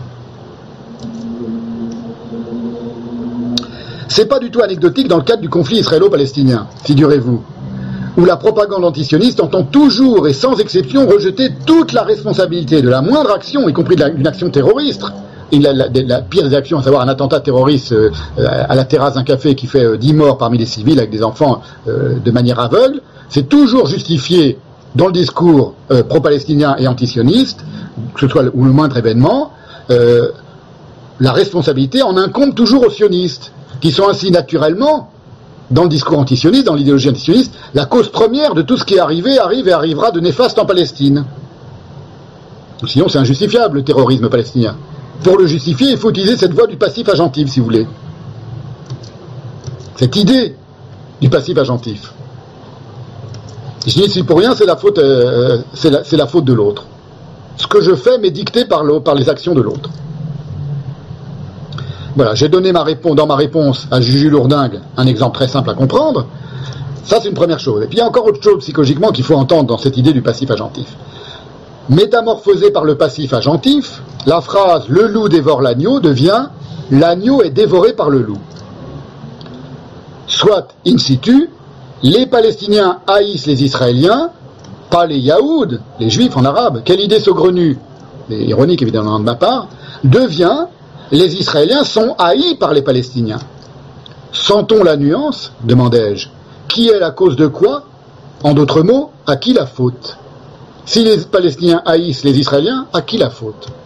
Eh bien, formulé sur le mode psychologique du passif agentif, c'est la faute aux Israéliens. Si les Palestiniens haïssent les Yaouds.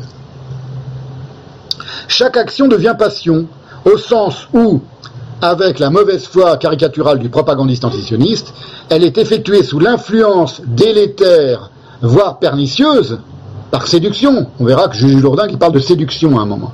Séduction du sionisme auprès des juifs des pays arabes, d'autrui. Il n'y a donc plus d'actifs, il n'y a que des passifs agentifs. Et ainsi, par exemple, récusant l'idée d'une, ce que lui appelle une entité abstraite, que serait l'antisémitisme musulman, dont je parlais dans mon texte d'il y a un an, que j'évoquais dans mon texte d'il y a un an. Cette entité abstraite nommée antisémitisme musulman, il évoque une offre sioniste séduisante, ce sont ces termes, auprès des juifs séfarades qui subissaient le racisme dans les pays arabes où ils n'étaient qu'une minorité indistinctement discriminée. C'est-à-dire, il ne veut pas remettre en cause ce que je dis dans mon texte, à savoir qu'ils étaient discriminés comme une minorité, mais pour lui, indistinctement. C'est pas parce qu'ils étaient juifs. L'antisémitisme musulman, ce que moi j'appelle antisémitisme musulman, lui, il m'accuse d'utiliser, de, nommer cette entité abstraite qui n'existe pas et qui est le fait que toute minorité est discriminée dans n'importe quel pays par n'importe qui, quelle que soit la religion.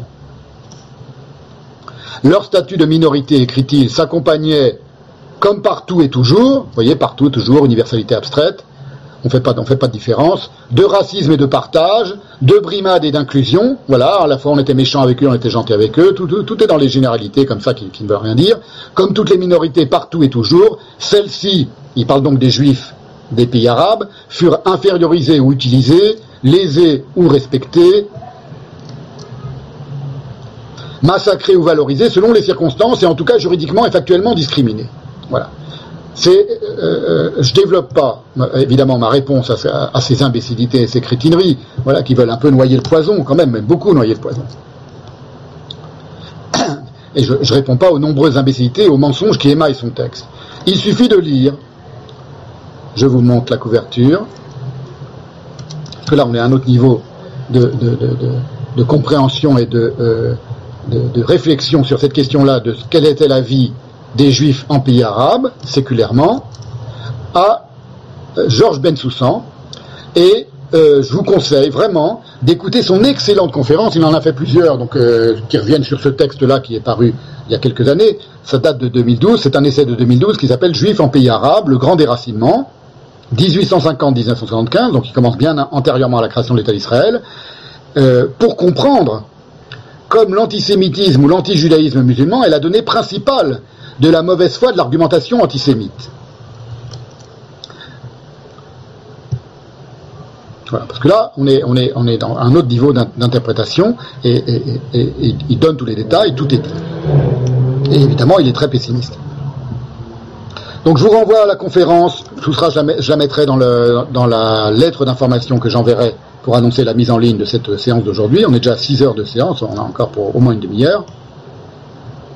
Où Ben Soussan explique la profonde collusion entre, par exemple, le nationalisme arabe et le nazisme, qui sont fondés sur une même conception du, rapport fusionnel entre le sang et le sol, et dont le grand moufti de Jérusalem, Husseini, est n'est que la figure la plus spectaculaire, mais c'est pas du tout la seule figure, ni la figure euh, euh, unique de ce euh, rapprochement entre le nationalisme arabe, idéologique vraiment, de fond, entre le nationalisme arabe et le nazisme. Voilà, je vous montre, c'est une, une, une, conférence qui se trouve sur le site Academ, universitaire juif Academ, et elle est passionnante. Elle, dure une petite heure, je crois, je me souviens plus. Elle est, elle passionnante d'écouter. J'en ai ai pris beaucoup d'extraits que j'ai mis sur le sur la page YouTube de Parole des Jours, donc euh, je vous enverrai tout ça dans la lettre d'information du séminaire.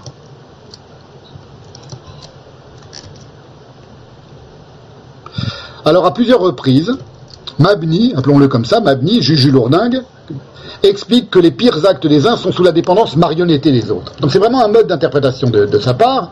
Euh, tout est de la faute d'autrui, tout est de la faute des autres. C'est sa manière d'appliquer le, passif agentif euh, qui est son, pseudonyme. Par exemple, les jeunes lobotomisés du, Hamas, qui se ruent suicidairement contre des Israéliens, sont, dit-il, poussés à la mort par l'État d'Israël et sa politique dévastatrice. Ah bon C'est la faute d'Israël s'il il se rue vers la mort. D'accord L'antisémitisme avéré du Hamas, du Hamas, pardon, est associé à ses relations historiques fort troubles avec Israël. Il peut pas nier que le Hamas est un mouvement antisémite. Il dit c'est c'est la faute de ses relations fort troubles avec l'État d'Israël, qui aurait utilisé le Hamas, qui aurait manipulé le Hamas. Bon, d'accord. Vous voyez, tout est toujours la faute d'autrui. C'est- tellement bête qu'à un moment, au bout d'un moment, un, deux, trois, quatre fois, cinq fois où ça revient cette, justification de l'injustifiable, on se dit, euh, le type, il a un problème. Il a un problème. On va le voir. Le racisme des Palestiniens, c'est, dit-il encore, un phénomène entièrement explicable par son contexte et dans lequel les manipulations éhontées des institutions israéliennes ne sont pas pour rien. Voilà. Tout est de la faute des institutions israéliennes, tout est de la faute, les pires défauts euh, qu'on trouve chez les Palestiniens, tout est de la faute d'Israël, des- y compris le terrorisme évidemment, et, tout est de la faute d'Israël et des Juifs. Il ne dit pas des Juifs, mais enfin d'Israël. Et lorsqu'il s'agit de répondre à mon analyse de l'antisémitisme musulman, ou de l'anti-judaïsme musulman, on ne fait pas la différence maintenant, peu importe, qui a provoqué l'expulsion des communautés juives de tous les pays arabes, ce que Georges Bensoussan appelle le grand déracinement, la mauvaise foi du pseudonymisé éclate, avec soudain une étrange assimilation entre cette mauvaise influence et une forme de séduction. Hein, je vous ai mis son texte sous les yeux. Ce sont, dit-il, ces discriminations des juifs dans les pays arabes qui ont rendu à ces populations l'offre sioniste séduisante. Alors là, ça m'a euh, mis la puce à l'oreille. J'y réponds longuement, plus longuement dans le, dans le texte. Je ne veux pas y répondre maintenant à cette question-là. Qu'est-ce que ça voulait dire de rendre l'offre séduisante? Mais il y a l'idée de la séduction. Le sionisme a séduit quasiment à leur insu et contre leur volonté les juifs arabes pour les dissocier de- des autres populations arabes et pour les faire venir en Israël. Dit-il, soi-disant. On est encore déjà dans l'influence, mais une influence quasiment érotique. On n'emploie pas le terme séduction euh, au hasard. Comment comprendre donc l'association que pratique Juju Lourdingue, parce que Mabni Lil Majou, moi j'ai décidé de le renommer Juju Lourdingue, sur le modèle de Julien Salingue évidemment, entre l'effacement et la séduction, sachant en outre qu'il se dissimule lui-même derrière un pseudonyme qui fait référence à une modalité grammaticale d'inversion de l'agent en patient. Alors, comment comprendre cette association Par un autre travers de son texte, qui est ridicule, et que je vous montre maintenant, et qui est l'inclusivité orthographique, dont il émaille, qui est caricatural, tel- tellement il en émaille son texte comme, euh, comme si ce texte était le plus grotesque des parangons de ce que c'est que l'inclusivité et l'écriture inclusive. Je vous le montre. Vous allez voir.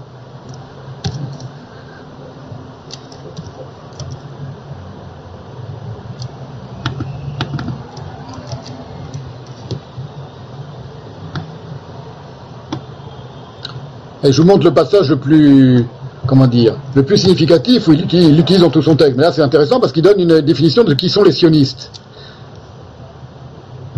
Et cette définition, il l'écrit en inclusif, comme tout le reste de son texte, mais ça donne quelque chose d'absolument euh, euh, grotesque et fou, d'une certaine manière, délirant. Ce groupe de juifs d'Europe et l'ensemble de celles, parce qu'il ne veut pas dire de celles et de ceux, et il ne veut pas choisir entre celles et ceux, entre le féminin et le masculin, il dit celles, qui se sont reconnus à travers le temps et l'espace dans leur projet et dans la société absurde et violente, dont il a accouché, ce groupe donc, conglomérat, c'est intéressant comme expression, conglomérat de juifs réels ou supposés où règne la violence sociale et raciale que nous autres appelons sionistes, personne d'autre. Voilà. Et tout le texte est écrit comme ça, de par cette euh, euh, euh, inclusivité orthographique caricaturale. Et ce qui est très intéressant, c'est que il y a dans ce texte en permanence, je vous en montre des extraits,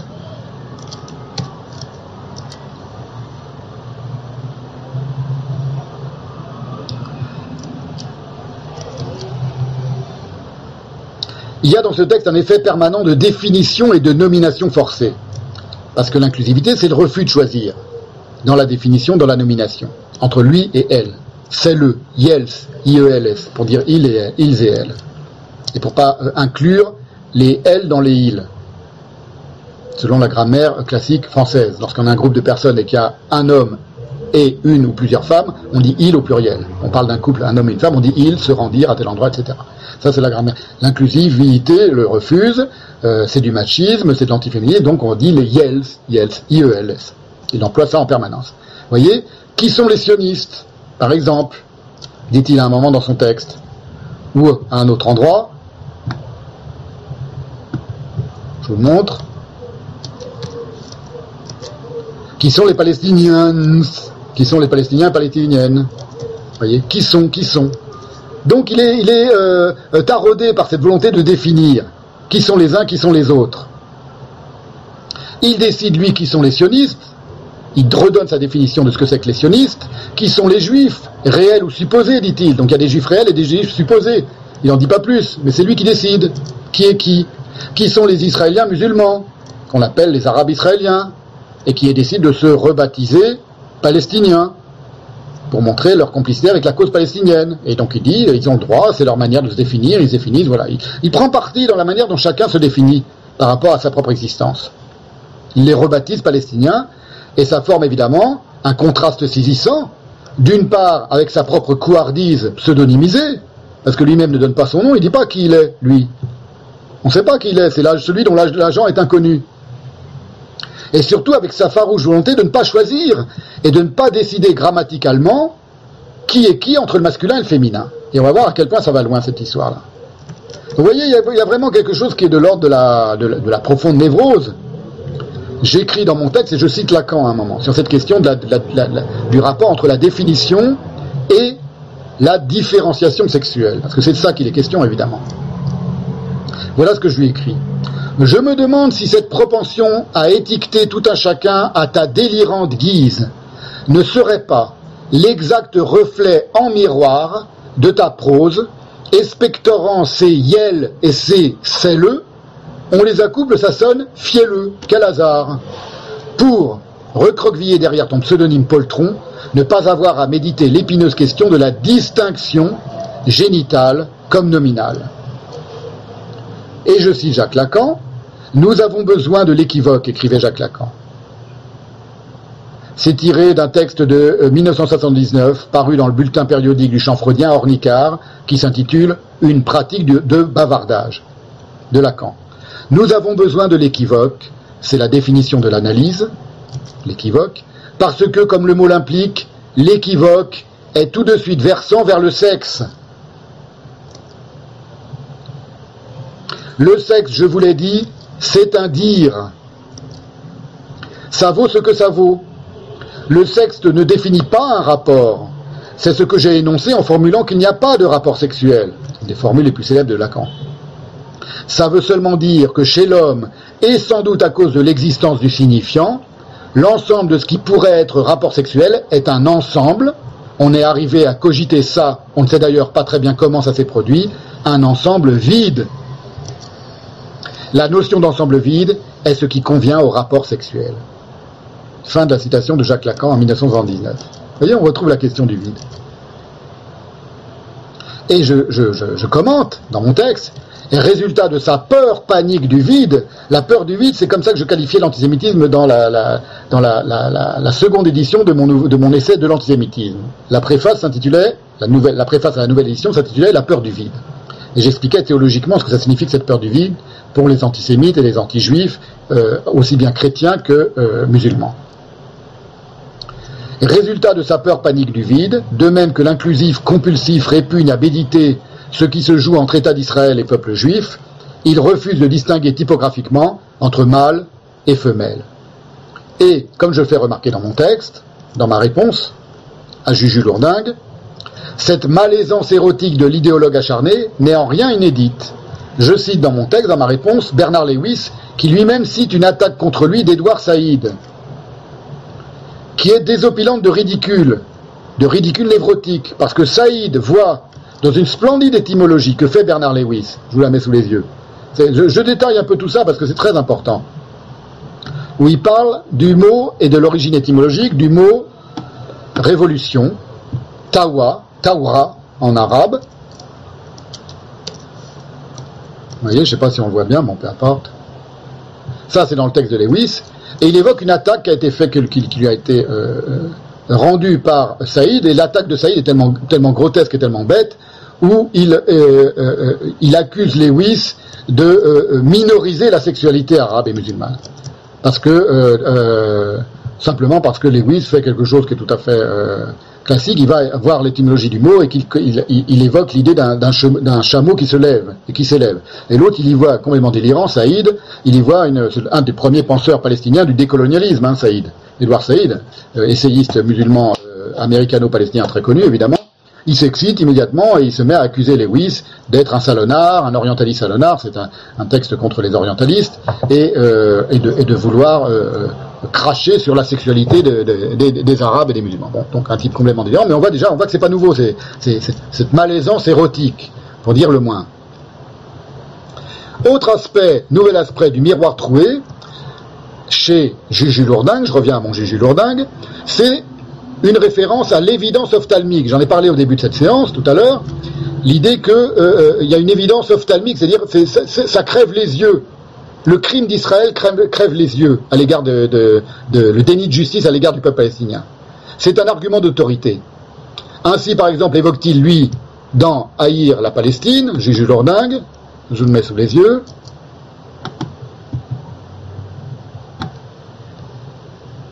ce qu'il appelle les blancs. Alors, comme il écrit en inclusif, c'est les blancs, c'est imprononçable, évidemment. Les petits blancs, dit-il même, du capitalisme tardif. Et il a un problème avec des choses qui sont manifestes aux yeux et qui, selon lui, sont des, preuves de ce que l'on doit penser de ces gens-là. Il parle de la petite vie de blanc du capitalisme tardif. Tandis qu'il considère, je réponds dans mon texte, hein, je vous fais pas, je vous, épargne ma, longue réponse, cette imbécilité, une imbécilité de, pareil, comme si avec les blancs qui étaient euh, capitalistes, comme si les, non-blancs, les autres couleurs de peau n'étaient pas capitalistes, n'étaient pas, pas les, mêmes esclaves du capitalisme tardif. Donc c'est vraiment ridicule. C'est des, propos d'abrutis complets, idéologues, euh, militants, propagandistes. Tandis qu'il considère les images cnnisées du conflit israélo-palestinien comme des preuves d'évidence de la malfaisance sioniste. Il dit, par exemple, le monde entier a pu voir la police israélienne euh, malmener le, cercueil de euh, Shirin Abu Akleh, par exemple. Ou pire encore, il dit, est palestinien nienne, toute personne que l'État d'Israël nomme arabe pour effacer le nom que porte son crime aux yeux du monde. Il y a donc, selon lui, un crime aux yeux du monde, un crime de l'État d'Israël aux yeux du monde, qui est manifeste et qui est un crime d'effacement. Encore, il revient sur l'effacement, qui consiste à substituer un nom, le nom arabe, à un autre nom, le nom palestinien, parce que le nom palestinien, d'après lui, désignerait à l'évidence l'essence du crime israélien consistant à avoir oblitéré la Palestine par la création d'Israël.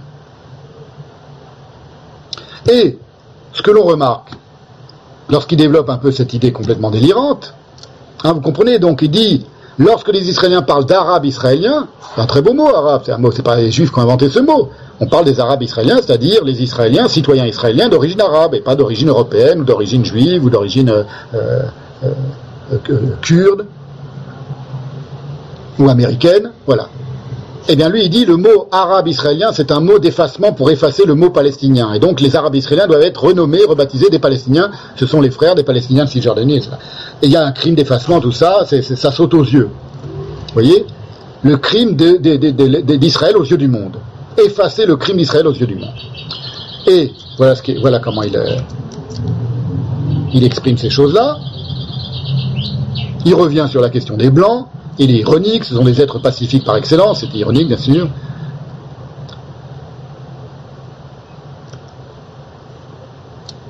Ah non, pardon, excusez-moi, c'est pas, ce- pas ce passage-là que je voulais vous mettre sous les yeux, c'est celui-là. Là, voilà. Est palestinien, palestinienne, toute personne que l'État d'Israël nomme arabe pour effacer le nom que porte son crime aux yeux du monde. Vous voyez, c'est un peu, faut suivre la logique du type, mais c'est tordu, mais c'est cohérent. Cohérent dans la folie. C'est indifféremment, donc, qui est un Palestinien? Une chrétienne de Bethléem ou de Hébron, un musulman de Haïfa ou de Gaza, un arabe du Negev, une exilée à Beyrouth, Venise ou New York, etc. Et à la fin, notez, on va venir sur la petite histoire, puisque Stéphane Zagdanski est friand d'histoire, en voici une deuxième et dernière à ce sujet. On va venir sur l'histoire qui me raconte, une histoire d'amour, qu'il me raconte dans son texte, et qui est très intéressante à euh, psychanalyser. Mais la première chose qu'on remarque déjà, dans la liste des impétrants à la qualification de Palestiniens, c'est qu'on trouve de tout, sauf des juifs. Il ne parle pas de juifs palestiniens. Il y avait des juifs palestiniens. Les juifs qui vivaient en Palestine avant la création de l'État d'Israël, il en fait quoi? Ils, n'apparaissent plus. Tout à coup, dans, ceux qu'il subsume sous le nom palestinien. Vous voyez? C'est lui qui parle d'effacement. Hein. Or, comme je le rappelle dans mon texte, ça c'est important de- de le rappeler maintenant, pendant toute la première moitié du XXe siècle, les mots Palestine et palestinien étaient réservés à qui? Pendant toute la première moitié du XXe siècle, avant que l'État d'Israël ne soit créé. C'était réservé aux juifs du Yishuv, c'est-à-dire la communauté juive qui vivait déjà en Palestine, ou qui venait d'immigrer en Palestine, ce que montre, je l'ai euh, reproduit dans mon texte, mais je vous le mets maintenant sous les yeux, un- une page du Larousse de 1939, la voici, la page des pays, vous savez, à la fin du Larousse, du petit Larousse, on a tous eu ça, ou même du grand Larousse, il y a tous les drapeaux du monde. Eh bien, en 1939, vous voyez ce drapeau, je l'ai mis en grand à gauche, et il apparaît parmi les autres drapeaux à droite, enfin, partie droite de la photo, c'était le drapeau de la Palestine. C'est-à-dire qu'en 1939, la Palestine, pour l'immense euh, majorité des Européens, c'était le pays des Juifs. C'était pas encore un pays réellement, c'était pas un pays indépendant, c'était le mandat britannique, sous mandat britannique, mais ça désignait les Juifs. Les Palestiniens, c'était les Juifs.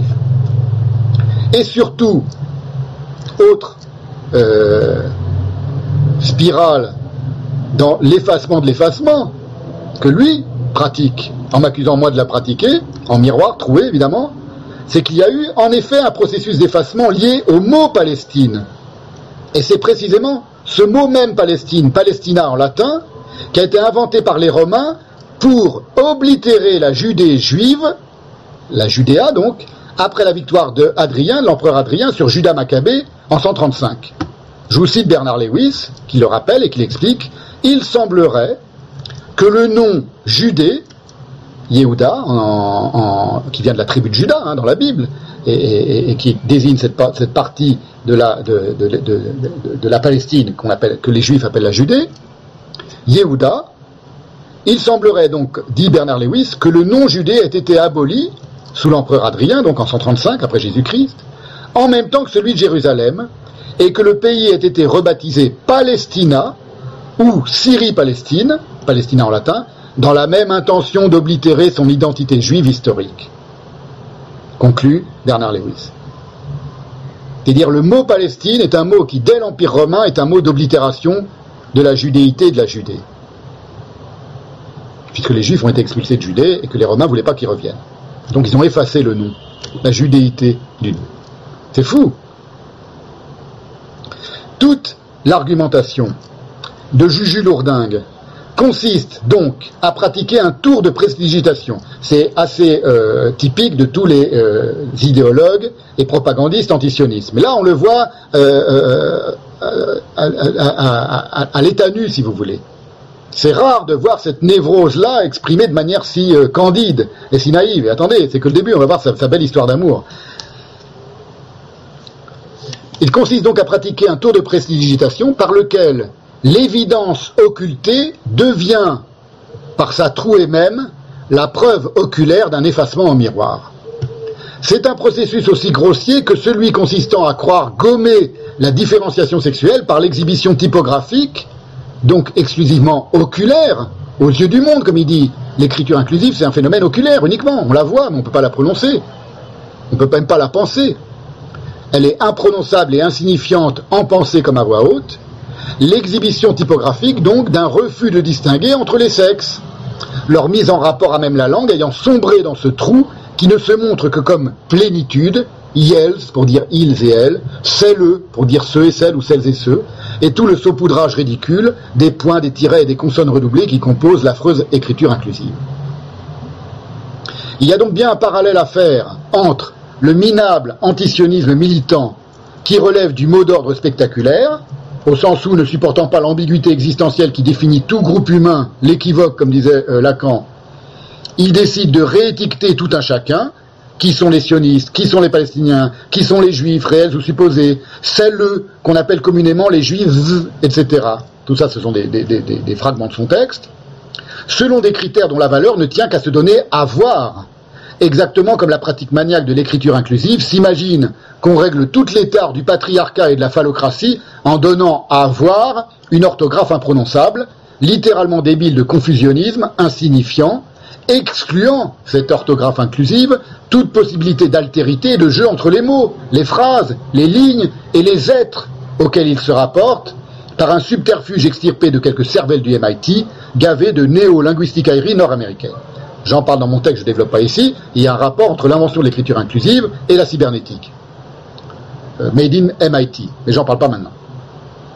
Ce travers puéril ressemble à un morbide jeu d'enfant où l'on s'imagine devenir invisible au regard en cachant ses yeux derrière sa main, comme un tout petit enfant. Il s'imagine que lorsqu'il se cache les yeux, il devient lui-même invisible. C'est d'ailleurs un classique de l'argumentation antisioniste qui est faite d'évidences inversées. L'État d'Israël est le seul endroit au Moyen-Orient où des juifs, des chrétiens et des musulmans peuvent coexister pacifiquement et prier chacun selon sa foi. Cela en fait, à l'évidence, un État d'apartheid. Ça saute aux yeux. La bande de Gaza a été vidée de ses colonies juives et rendue intégralement à l'autorité palestinienne, qui en a aussitôt perdu la mainmise au profit du seul Hamas. Cela en fait, à l'évidence, une prison à ciel ouvert, prison israélienne à ciel ouvert, etc., etc.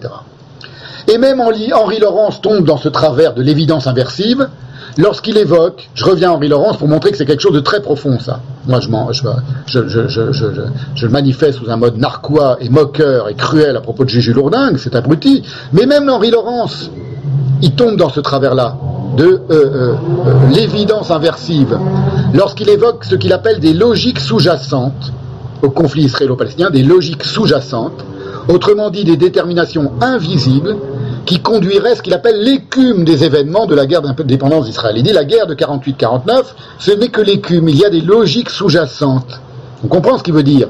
Mais c'est marrant parce qu'il reprend cette idée-là, de quelque chose que l'on voit et de quelque chose que l'on ne voit pas et qui est évident.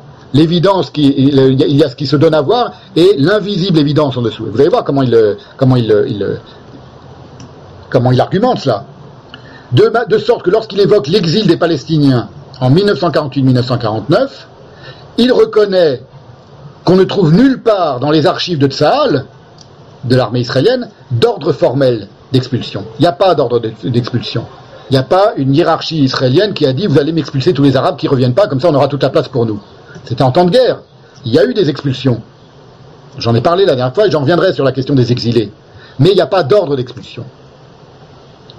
Et il est obligé de le reconnaître, et il en semble presque mari. Il dit on va chercher désespérément des ordres d'expulsion. On cherche des ordres d'expulsion pour avoir enfin une preuve contre les sionistes, qu'ils ont nettoyé ethniquement la Palestine. il n'y en a pas d'ordre d'expulsion. Mais ça n'empêche pas précisément cette absence d'ordre d'expulsion, c'est une preuve. C'est une preuve supplémentaire selon lui. Il ajoute on n'en a pas besoin parce que tout le monde en Israël fomente et désire cette expulsion des Arabes étrangers sur cette terre, sans laquelle il n'y aurait pas, sans, laquelle expulsion, il n'y aurait pas d'État d'Israël, dit-il. C'est pas du tout vrai. C'est pas du tout vrai.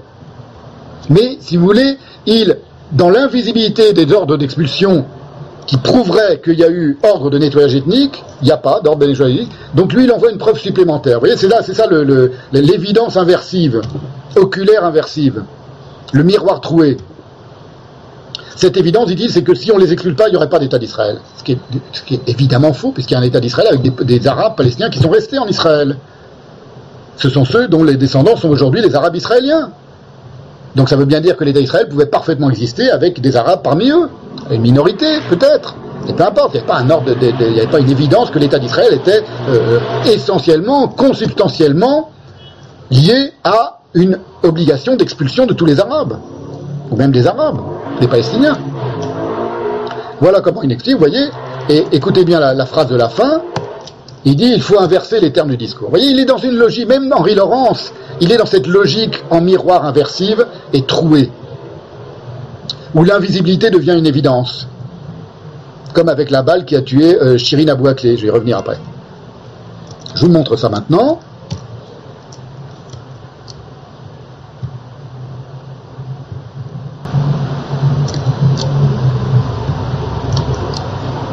Alors, euh, pour les gens lucides, il ne peut y avoir d'État juif que si on fait partir une grande partie de la population arabe palestinienne et vous pouvez remuer tous les termes de l'équation. Euh, ce n'est pas possible sinon. Et de toute façon, bon, les historiens peuvent décrire euh, les événements de 1948-1949 euh, comme ils veulent ou comme ils peuvent, parce que je dirais que ces événements sont de l'écume. Il y a des logiques euh, sous-jacentes. Et si les logiques sont sous-jacentes, euh, on n'a pas besoin de les exprimer. Par exemple, on va chercher désespérément euh, des ordres d'expulsion euh, en 48-49 de la population arabe. Mais on n'a pas besoin d'ordre d'expulsion puisque tout le monde est d'accord du côté juif pour considérer que les Arabes sont des étrangers sur cette terre. Euh, donc on n'a pas besoin de demander des ordres. Euh, il y a consensus euh, dans euh, cet élément. Et puis de toute façon, ça n'a aucun intérêt de chercher à comprendre pourquoi des populations fuient des combats.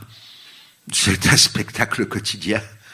Euh, la France elle-même, en mai-juin 1940, il y a eu des millions de Français qui ont fui le nord de la France devant l'invasion allemande. Ce qui compte, c'est pas le départ, c'est l'interdiction du retour. Alors autant on peut ergoter pour 1948-49 euh, pour savoir s'il y a eu expulsion ou non en tant qu'ordre. Les textes israéliens sont d'une clarté aveuglante.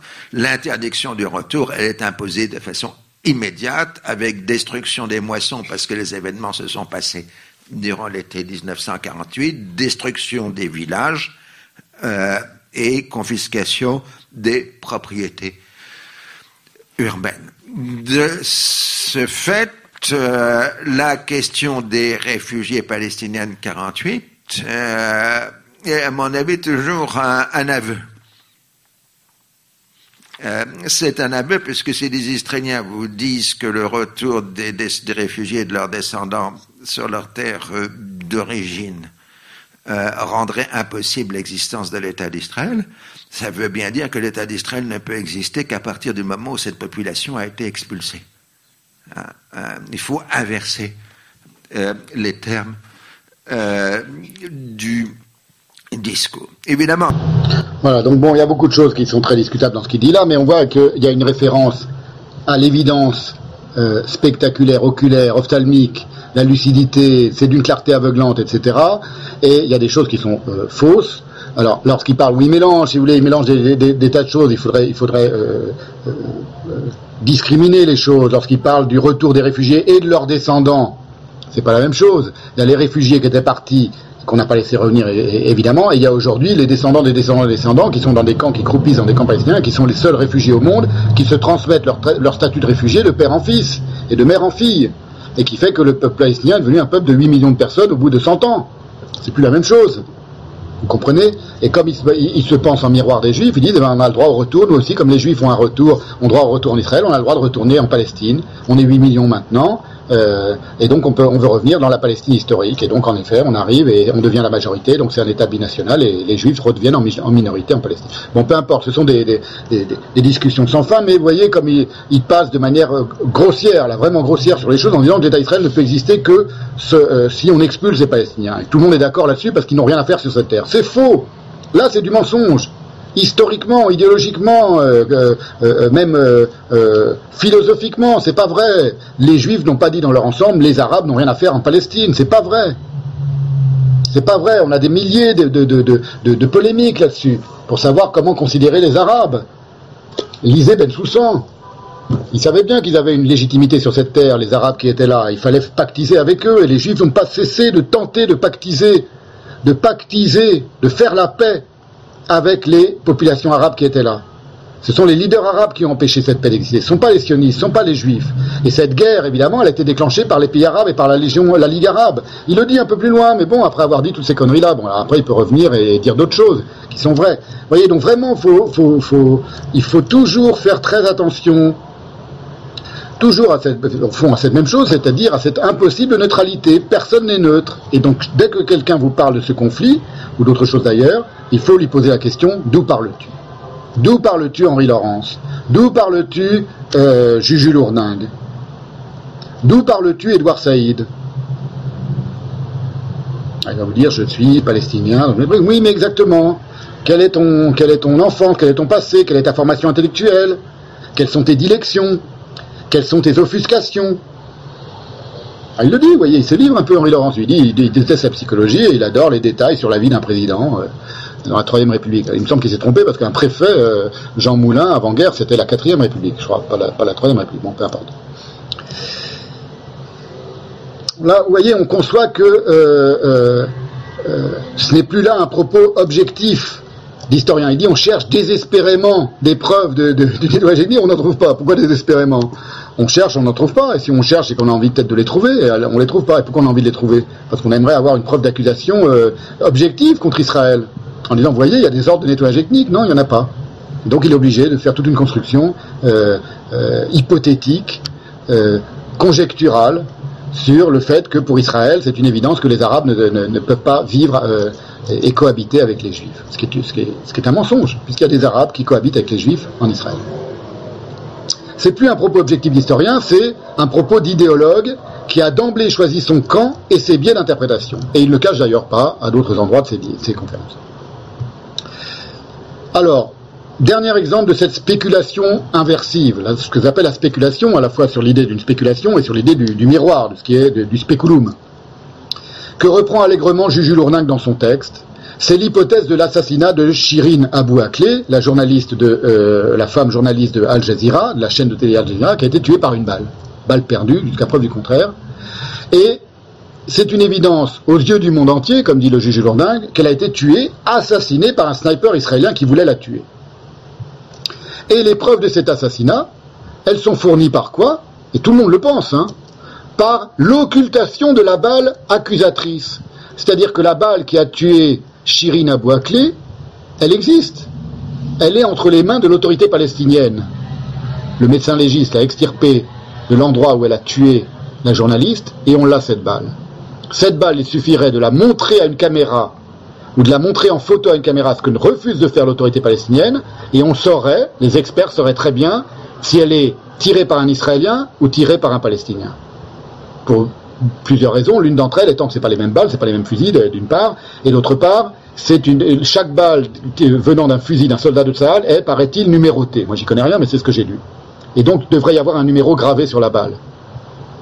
Or, ils ne la montrent pas, cette balle. Ça fait un mois, un mois qu'elle a été tuée. Ils accusent, ont immédiatement accusé Israël d'avoir assassiné. On parle même pas de balle perdue. Du côté israélien, ils ont dit c'est possible. Mais montrez-nous la balle, laissez, laissez-nous l'examiner, ou en tout cas laissez une commission indépendante l'examiner. La balle et la cicatrice, parce que c'est pas la même cicatrice si c'est un sniper qui a visé euh, volontairement pour la tuer, ou si c'est une balle perdue.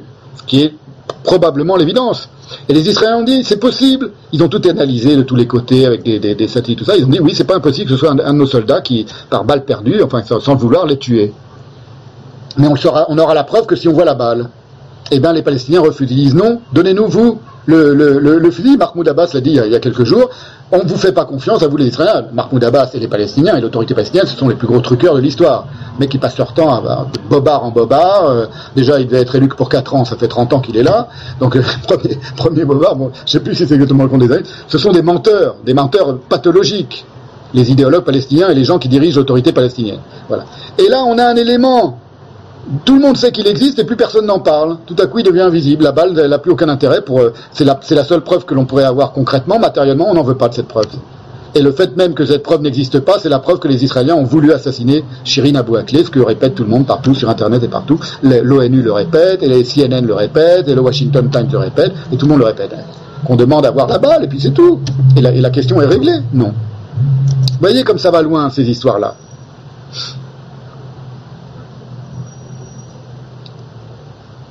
L'autorité palestinienne refuse de la montrer, d'en fournir des photos et bien sûr de la laisser examiner par des experts indépendants. Et je vous l'ai dit, les Israéliens ne nient pas qu'il s'agisse peut-être d'une balle perdue tirée depuis un fusil israélien. Mais pour en être sûr, il suffirait d'examiner cette balle. Traitant les Israéliens de truqueurs, les Palestiniens, qui sont accoutumés à toutes les impostures idéologiques et communicationnelles depuis des décennies, demandent à examiner, eux, le fusil qui aurait tiré la balle invisibilisée, puisqu'ils refusent de la laisser voir. Ils l'ont cette balle, hein. l'autorité palestinienne l'a cette balle, elle l'a récupérée dans le corps de, de Shirin Akleh. Mais j'en viens maintenant à la conclusion de ma conclusion. Le summum de l'argumentation délirante en miroir, en miroir troué, elle est livrée à la fin de son texte par une anecdote amoureuse de Gigi Lourdingue qui se livre tout à coup, qui se confie. Et je vais vous la lire, ça va être la conclusion de ma séance. Je vais vous la lire et vous l'analyser un petit peu. Voilà, on a encore une petite demi-heure et ce sera fini. Je crois que c'est la plus longue séance que j'ai jamais faite. Voilà, et ce sera terminé avec les, les antisionistes euh, concrets.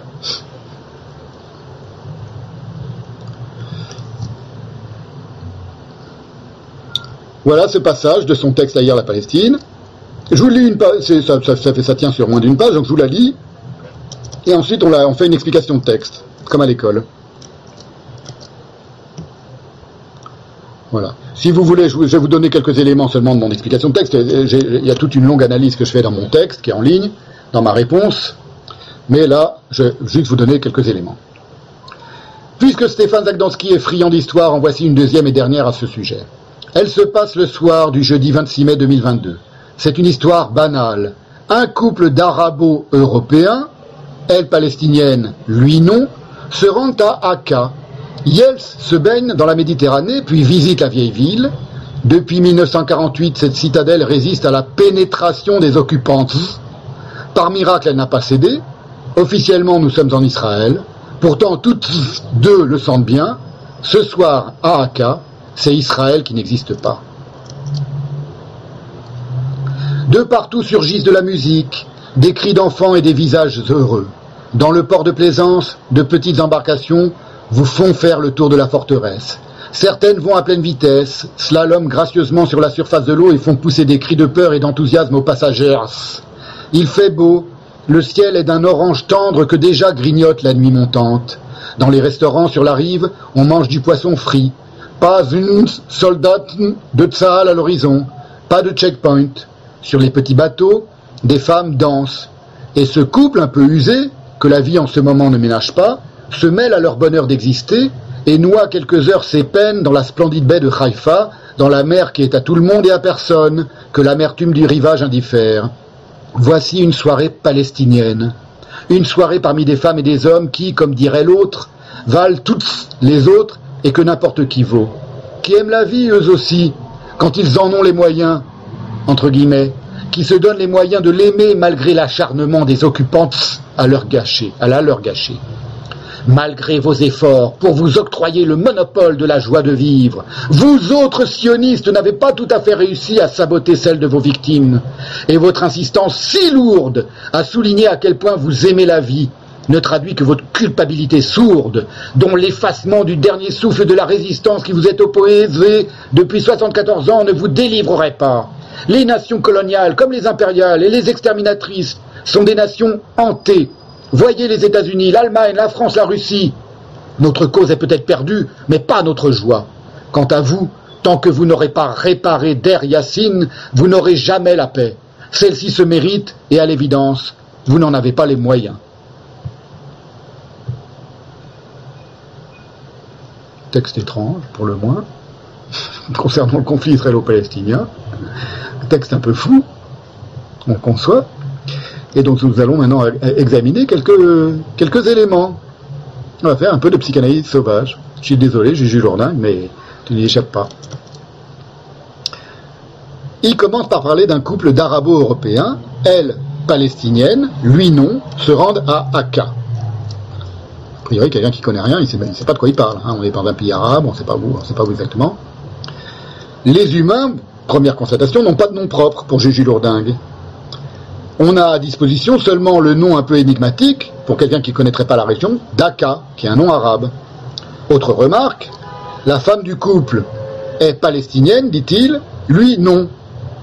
Et donc l'origine de l'homme consiste à être non palestinien. C'est pas une origine, c'est un trou, ça. C'est pas une origine d'être non palestinien. C'est un trou, un non, non, N-O-N, inclusif, dans lequel peuvent sombrer des milliards d'individus. Des milliards d'individus sur la planète qui sont non palestiniens. Officiellement, nous sommes en Israël, écrit-il un peu plus bas, laissant entendre qu'officieusement, il se sent en Palestine, ou il le serait en Palestine. Voici une soirée palestinienne, dit-il à un autre moment. Et puis il a un aveu halluciné. Ce soir, à Aka, c'est Israël qui n'existe pas. Je reprends des éléments du texte que je viens de vous lire.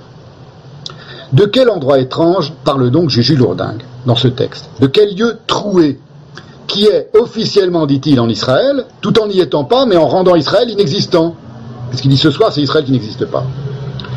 On va vite comprendre qu'il ne parle pas tant d'un lieu que d'une parenthèse dans le temps aigri du militant d'extrême gauche antisioniste que le ravage néolibéral épargne peu. Et pour le comprendre, il suffit de faire défiler par exemple le compte Twitter de Julien Salingue. Ah, vous la voyez, la joie de vivre du, militant antisioniste. Suffit de faire euh, défiler son compte Twitter,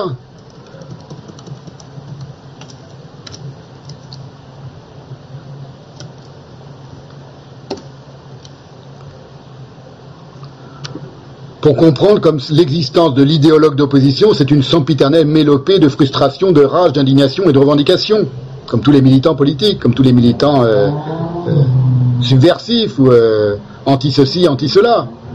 Voilà. Hein.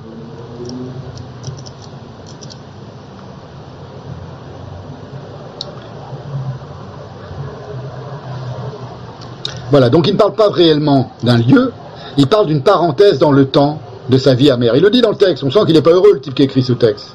Il le dit, la vie est dure, la vie est triste, la vie est difficile pour ce couple euh, arabo-européen, comme il dit. Alors ce qu'il ne dit pas, c'est que AK, A de, K, de KA, en arabe, c'est ouais, ben merci euh, Google. Il y a Google qui se réveille et qui m'explique ce que c'est que AK. C'est le nom arabe d'un lieu magnifique, je vous le montre à l'écran, vous voyez, Voilà, ça c'est une photo prise à Aka. J'avais mis, j'avais pris le copyright, mais je l'ai perdu, c'est pas grave. Prise par Ko Hon Chiu Vincent. En fait, c'est le nom arabe d'un lieu qui à l'origine est en hébreu biblique, dans la Bible donc, en Juge 1.31, c'est-à-dire deux millénaires avant la naissance de l'islam, et qui s'appelle en hébreu, son nom originel, Ako, A de K.O., et non pas Aka qui a été traduit par Acre en français et qui a été surnommé Saint-Jean d'Acre, d'après l'hôpital de l'ordre de Saint-Jean de Jérusalem durant les croisades. Donc, première chose, sans être démesurément kabbaliste, on voit rien qu'en écoutant les noms, Saint-Jean d'Acre, l'hôpital, l'hôpital, les hospitaliers, l'hôpital de l'ordre de Saint-Jean, que quelque chose de l'hospitalité est inscrit dans les noms propres associés à cette magnifique ville israélienne située au nord de Haïfa et dont la beauté notamment est redevable aux trois monothéismes qui ont entrelacé leur mystique au cours des siècles. Je vous montre, pour vous en convaincre, une petite vidéo de propagande, j'aime bien parler de propagande, c'est de la pub, pour, euh, de l'Office du tourisme israélien. C'est une ville israélienne en réalité, complètement, intégralement israélienne. Elle est en Israël, elle est très connue, Akko, Akka, euh, en arabe, Saint-Jean d'Acre, et une ville où coexistent pacifiquement, comme dans certaines villes israéliennes, heureusement, juifs et arabes et chrétiens, depuis toujours. Voilà une petite vidéo donc de l'Office de tourisme c'est la ville où il a cette expérience euh, quasiment hallucinatoire, amoureuse hallucinatoire, à la fois amoureuse et dépitée hallucinatoire. Attendez, je remets la vidéo au début.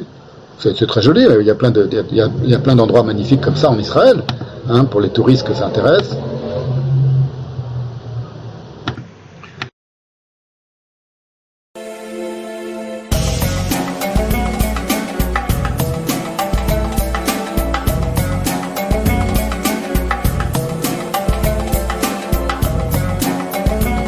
Beautiful city with uh, a lot of nice old buildings. It's good for visiting it by foot.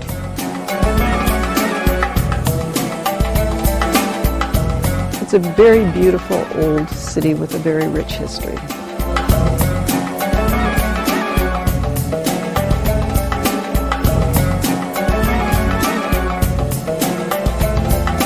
Napoleon was here, the Crusaders were here, everybody's left an imprint on Akko.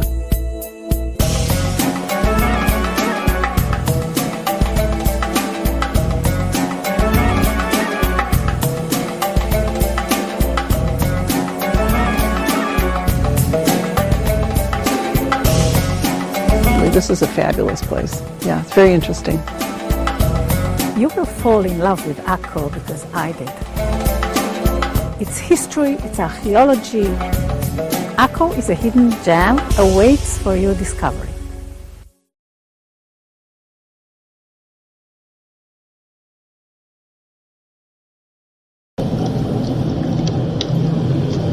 Voilà, vous voyez, c'est une, magnifique ville en Israël, c'est là, c'est le lieu dont il parle, Akka, dit-il, qui, qui est en Palestine. Ce soir, nous sommes en Palestine, dit-il, dans son hallucination. Or, ce qui est encore plus intéressant, c'est que Akko, dans la Bible donc, un lieu qui est nommé dans la Bible juive, c'est précisément le lieu d'une habitation partagée, pacifiquement, entre les enfants d'Israël, qui sont membres de la tribu d'Acher, et les Cananéens autochtones qui, étaient présents avant eux, à Akko. Voilà ce que dit le texte du livre des juges. Asser ne chassa point les habitants d'Akko, ni les habitants de Sidon, ni ceux d'Ashlal, d'Akzib, de Helba, d'Afik et de Rehob. Et les Assérites habitèrent au milieu des Cananéens, habitants du pays, car ils ne les chassèrent point. Et l'hébreu du verset, c'est très intéressant, ne dit pas chasser, il dit héri- déshériter.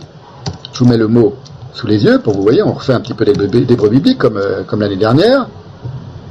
Voilà, Yaresh en hébreu, le mot, c'est pas chasser du tout, ça peut vouloir dire chasser, mais là ça veut dire prendre possession d'eux, hériter ou appauvrir, ou déposséder, ou hériter, faire hériter quelqu'un d'autre, donc déshériter.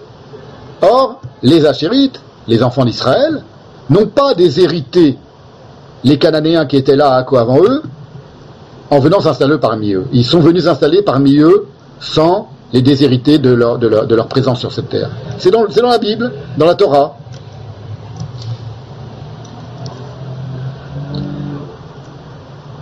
Ce dont témoigne la version de Shuraki, Shuraki écrit le même verset, le livre des juges, donc juge 1, 31-32.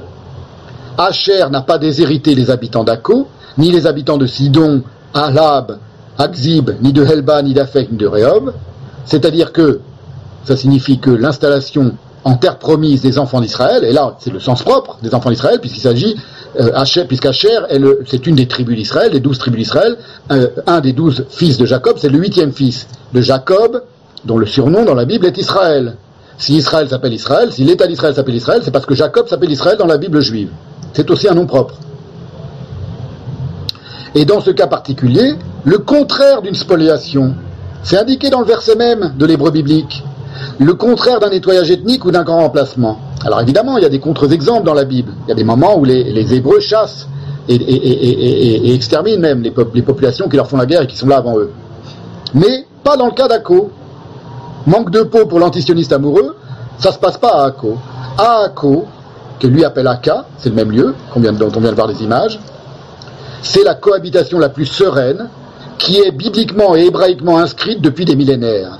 La chérie, dit le texte, habite au sein du Kenaani, c'est-à-dire le fils d'Acher, de la tribu d'Acher, Aser en français, habite parmi le Cananéen, le Kenaani, le Kenaani en hébreu, habitants de la terre, non, ils ne l'ont pas déshérité. Les enfants d'Israël n'ont pas déshérité le Cananéen qui habitait là avant eux. Ils ont partagé cet endroit. C'est dans le texte biblique, c'est fou. Cette ville-là, où lui se met à halluciner tout à coup une, non-présence juive, non-présence israélienne, non-présence juive, il n'y a pas de soldats de Sahel, ah, pas besoin, on n'est pas en guerre, on est à l'intérieur d'Israël. C'est pas un territoire en guerre, c'est pacifié depuis 47, 48. Et ce qui est encore, ce qui est encore plus extraordinaire, c'est que cette ville d'Akko, d'après le fameux plan de passage de 47 que les Arabes ont refusé et que les Juifs avaient accepté et qui aurait réglé tous les problèmes et qui aurait créé la paix dans cette région du monde en 1947, juste après-guerre, Akko devait revenir aux Arabes dans le plan de partage. Akko devait être Akka, une ville purement palestinienne. Paisiblement.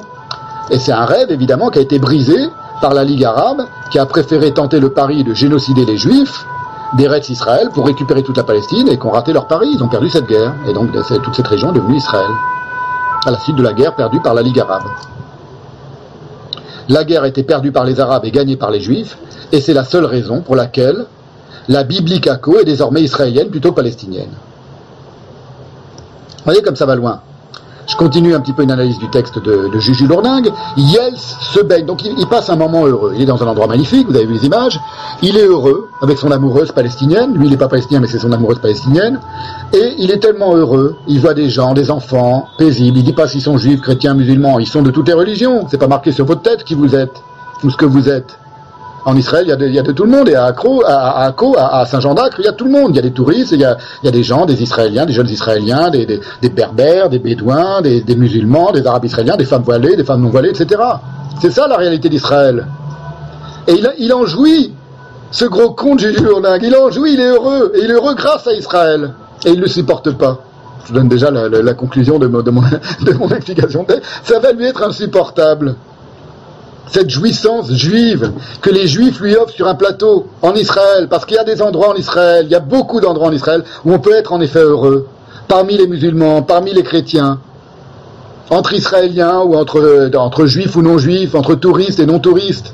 Il y a des endroits merveilleux comme partout, comme dans toutes les belles villes et les beaux endroits du monde. Mais c'est vrai aussi en Israël. Il n'y a pas que de la guerre, il n'y a pas que des territoires occupés en Israël. Il n'y a pas que des soldats qui massacrent des, enfants ou des snipers qui tuent sur des femmes journalistes. Il y a aussi une forme de joie de vivre, une forme de tranquillité, de sérénité de la vie, qui a été offerte dans cet endroit du monde par la création de l'État d'Israël. Parce que si vous allez au Liban, ou si vous allez en Syrie, ou si vous allez en Irak, à quelques kilomètres de là, tout autour, vous êtes moins tranquille. Et pourtant, il n'y a pas de juifs. Les juifs n'ont jamais envahi et ne sont jamais installés dans cette région-là, dans ces régions-là. C'est tout. Et elle se baigne dans la Méditerranée, puis visite la vieille ville. Depuis 1948, cette citadelle résiste à la pénétration des occupantes. Par miracle, elle n'a pas cédé. Alors là, on entre dans la folie, de nouveau, comme tout à l'heure avec la séduction. Les, Juifs de Yémen ont été séduits par les sionistes. Là, on a le euh, suscité par le frigide pronom Yels, il ne veut pas dire il et elle, il parle d'un homme et une femme, hein, amoureux, il ne veut pas dire elle et, elle et lui ou lui elle. Il faut rappeler à ces, abrutis qui utilisent l'orthographe inclusive qu'il y a dans la langue française des milliers de périphrases. Si vous n'avez pas envie de dire il pour dire un couple, un homme et une femme, dites cette femme et cet homme. Ou trouvez une autre manière de le dire, de formuler. Il y a des milliers de manières de formuler la chose. Si vous voulez pas paraître phallocrate et vous voulez pas faire passer la femme derrière l'homme. Pas la peine d'inventer un mot qui ne veut rien dire et qui est frigide. Yes. Et quand vous faites l'amour, c'est ce que je lui dis. Mon... Je dis quand tu fais l'amour avec ton amoureuse, comment tu fais pour te scinder, Monsieur et Madame Yels Faut se faut se distinguer d'abord avant de se réunir, avant de se retrouver dans la jouissance. Vous voyez, bon, ce sont des grands malades. Hein. Donc par le frigide pronom Yels et l'orthographe inclusive, apparaît un fantasme, surgit un fantasme hallucinatoire de virginité de la citadelle qui aurait jamais été pénétrée, dit-il, par l'occupant. La citadelle de Saint-Jean d'Acre. Alors là, ça confine, je vous le dis, je vous le redis, au délire absolu, parce qu'on est en Israël et dans un lieu, la citadelle, en effet, qui est très, qui est restaurée, qui est très belle et qui correspond à, enfin, qui correspond à. Je vous, je vous donne une image de la restauration dans les années 90 par les, par les archéologues. Bon, elle n'est pas de très bonne qualité, mais peu importe.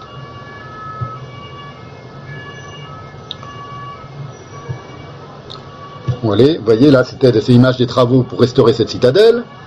Et autre photo, c'est le site en Israël de l'Office du tourisme israélien qui, dé, qui, qui décrit la, citadelle d'Akko.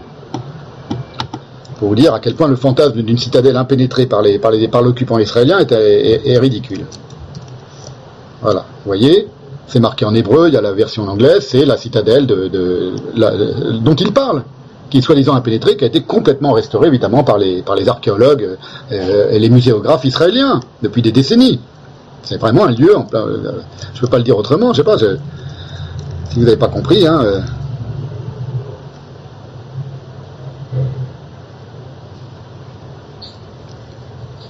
Donc cette citadelle que lui fantasme sur le mode d'une vierge impénétrée, qui n'a pas été pénétrée, dit-il,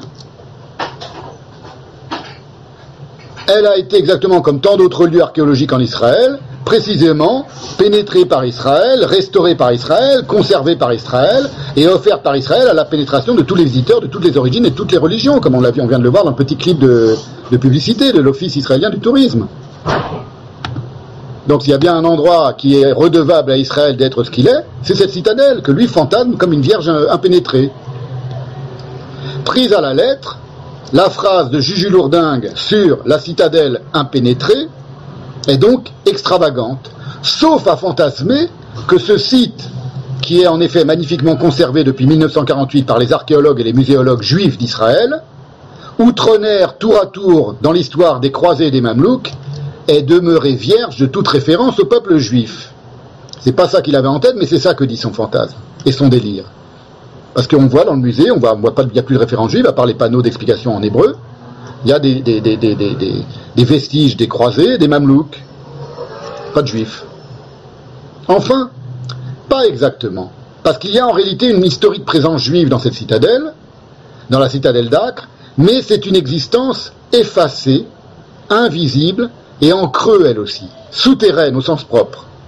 C'est-à-dire que durant le mandat britannique, en effet, les insurgés sionistes contre les Britanniques furent emprisonnés et parfois même exécutés, tués par les Anglais après les avoir mis au cachot, au trou, littéralement, sous la citadelle. Il y avait une prison sous la citadelle, qui est aujourd'hui un musée, il n'en parle pas, qui est sous la, la- la- la citadelle d'Acre, et qui s'appelle le musée des prisonniers souterrains, où séjournèrent à la fois des nationalistes arabes, qui étaient donc arrêtés par les Anglais, durant la guerre civile entre, les Arabes et, les Juifs, et des sionistes juifs, dont Vladimir Zev, Jabotinsky et Moshe Dayan sont les plus connus. Donc il y a une prison souterraine, où on mettait les Juifs et les nationalistes arabes, mais il y a une présence juive qui hante cet endroit où lui il est si heureux, qu'il ne voit pas évidemment parce qu'elle est effacée, et elle- elle date du passé, et où on mettait au trou les juifs. Vous voyez comme ça va loin le délire, chez lui, lorsqu'il dit cette citadelle elle est impénétrée. Officiellement, continue-t-il, nous sommes en Israël, pourtant tous, deux le sentent bien ce soir à Aka, c'est Israël qui n'existe pas. Je le redis, je l'explique en détail dans mon texte, euh, dans ma réponse à Juju Jourdingue. Nulle ville n'est plus formidablement israélienne qu'Ako, alias Aka, alias Saint-Jean d'Acre ou Acre, parce que précisément depuis des décennies, juifs, chrétiens et musulmans y cohabitent en paix. La scotomisation en creux de Juju Lourdingue consiste donc à annihiler l'existence de l'État qui a permis cette tranquille cohabitation dont Juju et sa Jujute jubilent l'espace d'un soir, hallucinant un lieu situé hors de l'espace et du temps, mais également dénué de toute présence juive. Parce que lui, il parle pas des juifs, et il a l'impression qu'elle est impénétrée par l'État d'Israël, mais il y a des juifs évidemment à Akko. Bah, parmi les gens qui passent dans la rue, il y a des juifs, il y a des Israéliens. On les voit pas, c'est pas marqué sur leur tête, mais il y a des juifs, des musulmans, des chrétiens qui se mélangent. Et voilà comment il décrit, je vous redis sa description de son moment de bonheur. De partout surgissent de la musique, des cris d'enfants et des visages heureux. Dans le port de plaisance, de petites embarcations vous font faire le tour de la forteresse. Certaines vont à pleine vitesse. Vous voyez, il devient lyrique tout à coup. Il est heureux avec son amoureuse. Il est en Israël, il est heureux il devient lyrique. Et puis la rage va l'envahir. Il jouit et il supporte pas cette jouissance. Ce qui n'est pas étonnant de la part d'un type qui est, engoncé dans l'écriture inclusive. Certaines vont à pleine vitesse, slalom gracieusement sur la surface de l'eau et font pousser des cris de peur et d'enthousiasme aux passagers. Il fait beau, le ciel est d'un orange tendre que déjà grignote la nuit montante. Dans les restaurants sur la rive, on mange du poisson frit. Sur les petits bateaux, des femmes dansent, etc. Et il soupire dans son délire, voilà une soirée palestinienne. Après la description douce amère d'une merveilleuse soirée israélienne. En réalité, c'est quoi une soirée israélienne? C'est une soirée de pure joie de vivre, sans militantisme ni idéologie. Une soirée où nul ne demande à nul autre qui il est ni d'où il vient. Une soirée où toute violence et toute virulence est bannie. Ce que dans sa vision en creux, sa vision en creux, il transforme en pas un soldat, pas un, une soldate de Tsahal à l'horizon, pas de checkpoint. Il est en Israël, il n'y a pas besoin de checkpoint, il n'y a pas de terroristes à l'intérieur même d'Israël. Normalement, bon, il y, en a parfois, mais malheureusement, mais enfin, on est en Israël dans un lieu paisible. Depuis des décennies, moi j'étais à Akko quand j'étais jeune, quand j'étais visiter Israël avec mes parents à Saint-Jean-d'Acre, c'est merveilleux. Je m'en souviens plus, mais c'est merveilleux. Il y a des tas d'endroits magnifiques en Israël comme ça. On est tranquille, on est serein. On ne dit pas toi t'es juif, toi t'es arabe, attention, séparez-vous, apartheid. Les, soldats de Tsahal, et Tsahal même, l'existence de Tsahal, l'armée israélienne, et les checkpoints, n'ont de raison d'être que dans les lieux de conflit et d'attentats. Et puis, vous voyez, il est complètement dans le délire. Bon, je termine, vous avez déjà 7 heures de, de conférence, mais je termine maintenant. Brutalement, comme si cette parenthèse de bonheur que Juju et sa Jujute goûtent sous l'égide d'Israël, comme si cette parenthèse venait verser de l'acide sur une putride plaie existentielle, celle du militant, du militant patenté, du militant revendiqué, dont on sent qu'elle ne relève cette plaie existentielle d'aucune géopolitique régionale. C'est pas à la Palestine ou au conflit palestinien qui doit son malheur, ce type-là, ce Juju, Juju lourdingue. Ainsi va la vie, ressasse-t-il amèrement dans son texte à plusieurs reprises. Ainsi va la vie, ainsi va la vie. Il est aigri le type, hein, n'est pas rien, t'avais qu'à choisir autre chose que de passionner pour le conflit israélo-palestinien, mon pote. Hein. T'as qu'à t'occuper de, la Bretagne, hein, t'occuper de, de, je sais pas, de, du paysage marin en Bretagne. On sent que l'aigreur perce, l'envahit, et finit par l'embraser d'une rage paranoïaque contre cette joie de vivre, je vous ai lu le texte à l'heure, qu'autorise l'État des Juifs et que son amoureuse palestinienne et lui, le breton neurasthénique, ont pu expérimenter comme en rêve. Il a vu le bonheur, il a vécu le bonheur le temps d'une soirée comme en rêve. Et ce couple un peu usé, dit-il, que la vie en ce moment ne ménage pas, c'est pas la faute des juifs hein, si la vie ne ménage pas mon pote, se mêle à leur bonheur d'exister et noie quelques heures ses peines, les peines de ce couple un peu usé, dans la splendide baie de Haïfa, Israël, plus grande ville euh, euh, judéo-arabe en Israël, dans la mer qui a tout le monde et à personne, que l'amertume du rivage indiffère. Vous voyez cette sortie sur la mer qui a tout le monde et à personne, et sur l'amer rivage de la splendide baie de Haïfa, il y a une splendide baie, lui, il, il, trouve que le rivage est amer, du coup, il y a une amertume du rivage. Cet oxymore en dit long sur la douleur que procure à l'idéologue nihiliste la pure beauté d'un lieu sans étiquette. Et voilà, donc très significativement, son amertume éclate, juste après avoir qualifié fantasmatiquement, on l'aura compris, cette bulle de bonheur de soirée palestinienne. Voici une soirée palestinienne, une soirée parmi des femmes et des hommes qui, comme dirait l'autre, l'autre c'est Sartre, il ne le dit pas, il ne le cite pas, il ne cite pas les noms, il n'aime pas les noms propres, il a un problème avec les noms propres, et c'est pour ça qu'il a un problème avec les juifs comme tous les antisionistes, comme dirait l'autre, valent toutes les autres et que n'importe qui vaut, euh, évidemment c'est une, citation célèbre, réécrite à l'inclusive, de la fin des mots de Sartre, qui aiment la vie eux aussi quand ils en ont les moyens, entre guillemets, qui se donnent les moyens de l'aimer malgré l'acharnement des occupants à la leur gâcher. C'est l'acharnement des occupants juifs en Israël qui gâchent la vie des Palestiniens qui sinon seraient fous de joie et heureux, comme leurs frères du Liban, de Syrie, d'Irak, d'Iran. C'est l'évidence, tout est la faute des Juifs, les occupants qui leur gâchent leur joie de vivre. Voilà, donc cette soirée palestinienne, comme ils l'appellent, n'est en réalité qu'une soirée sartrienne. Tu dis comme dirait l'autre, dis pas que c'est Sartre. On notera l'idée absurde qu'il faudrait avoir les moyens d'aimer la vie. Se donner les moyens, pas les moyens financiers évidemment, mais les moyens existentiels d'aimer la vie, ça veut rien dire. L'idéologue antisioniste compulsif avouant par là qu'il manque des moyens non pas d'aimer la vie, parce que depuis toujours l'amour de la vie se satisfait de lui-même et d'eau fraîche. Il n'y a pas besoin d'avoir les moyens pour aimer la vie. Si vous aimez la vie, vous aimez la vie. Mais d'en être aimé en retour. Il manque des moyens d'être aimé par la vie. C'est ça son problème. À lui comme à tous les nihilistes et comme à tous les militants.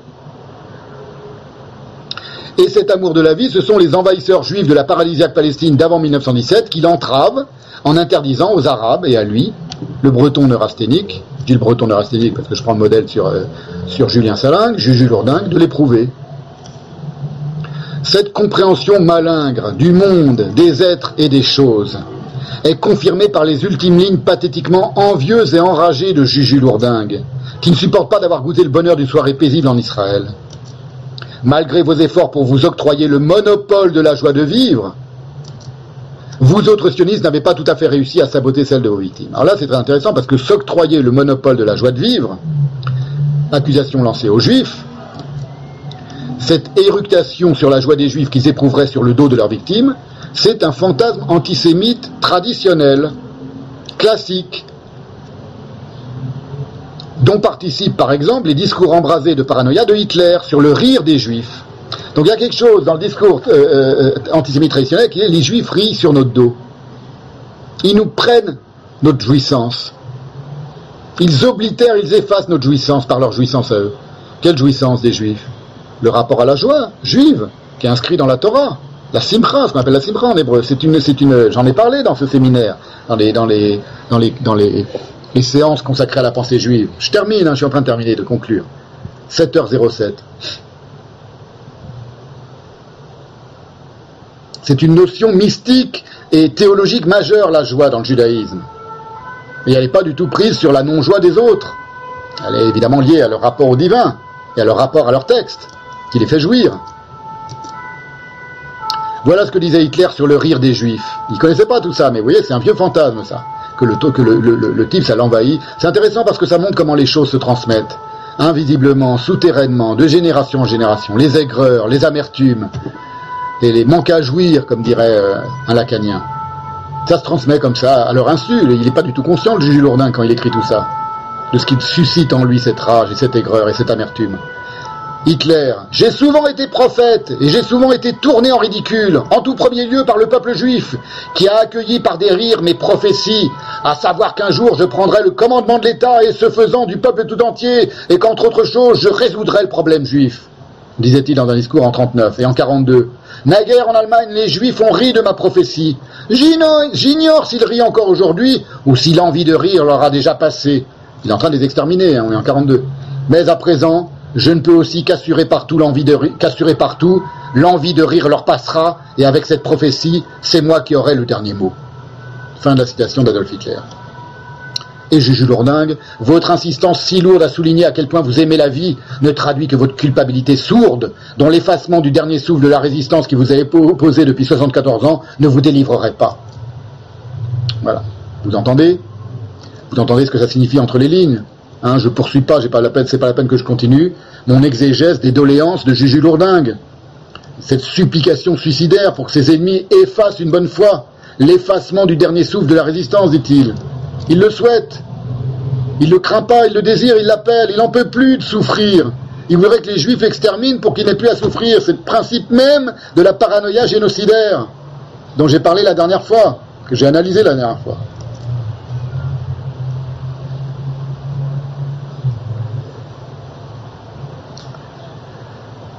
Supplication suicidaire, suicidaire pardon, pour que ses ennemis effacent une bonne fois la cause perdue qui le rend si manifestement malheureux. Il dit notre cause est peut-être perdue, mais pas notre joie. Tu parles. C'est surtout la joie qui est perdue. Dois-je commenter la dichotomie métaphysique et spirituelle entre ce que les sionistes appellent leur espoir, Atikva? C'est l'hymne d'Israël. C'est ça le sionisme. Le sionisme se définit par l'espoir, l'espoir de retrouver la terre des ancêtres. Atikva, l'espoir. En tikva, espoir, et Atikva, euh, euh, euh, pronom déterminé, masculin singulier, ou féminin singulier, plutôt enfin, en hébreu c'est la même chose, l'espoir, et ce que les antisionistes appellent leur cause. Voilà, fin de cette longue séance. Je vous remercie. À la prochaine fois.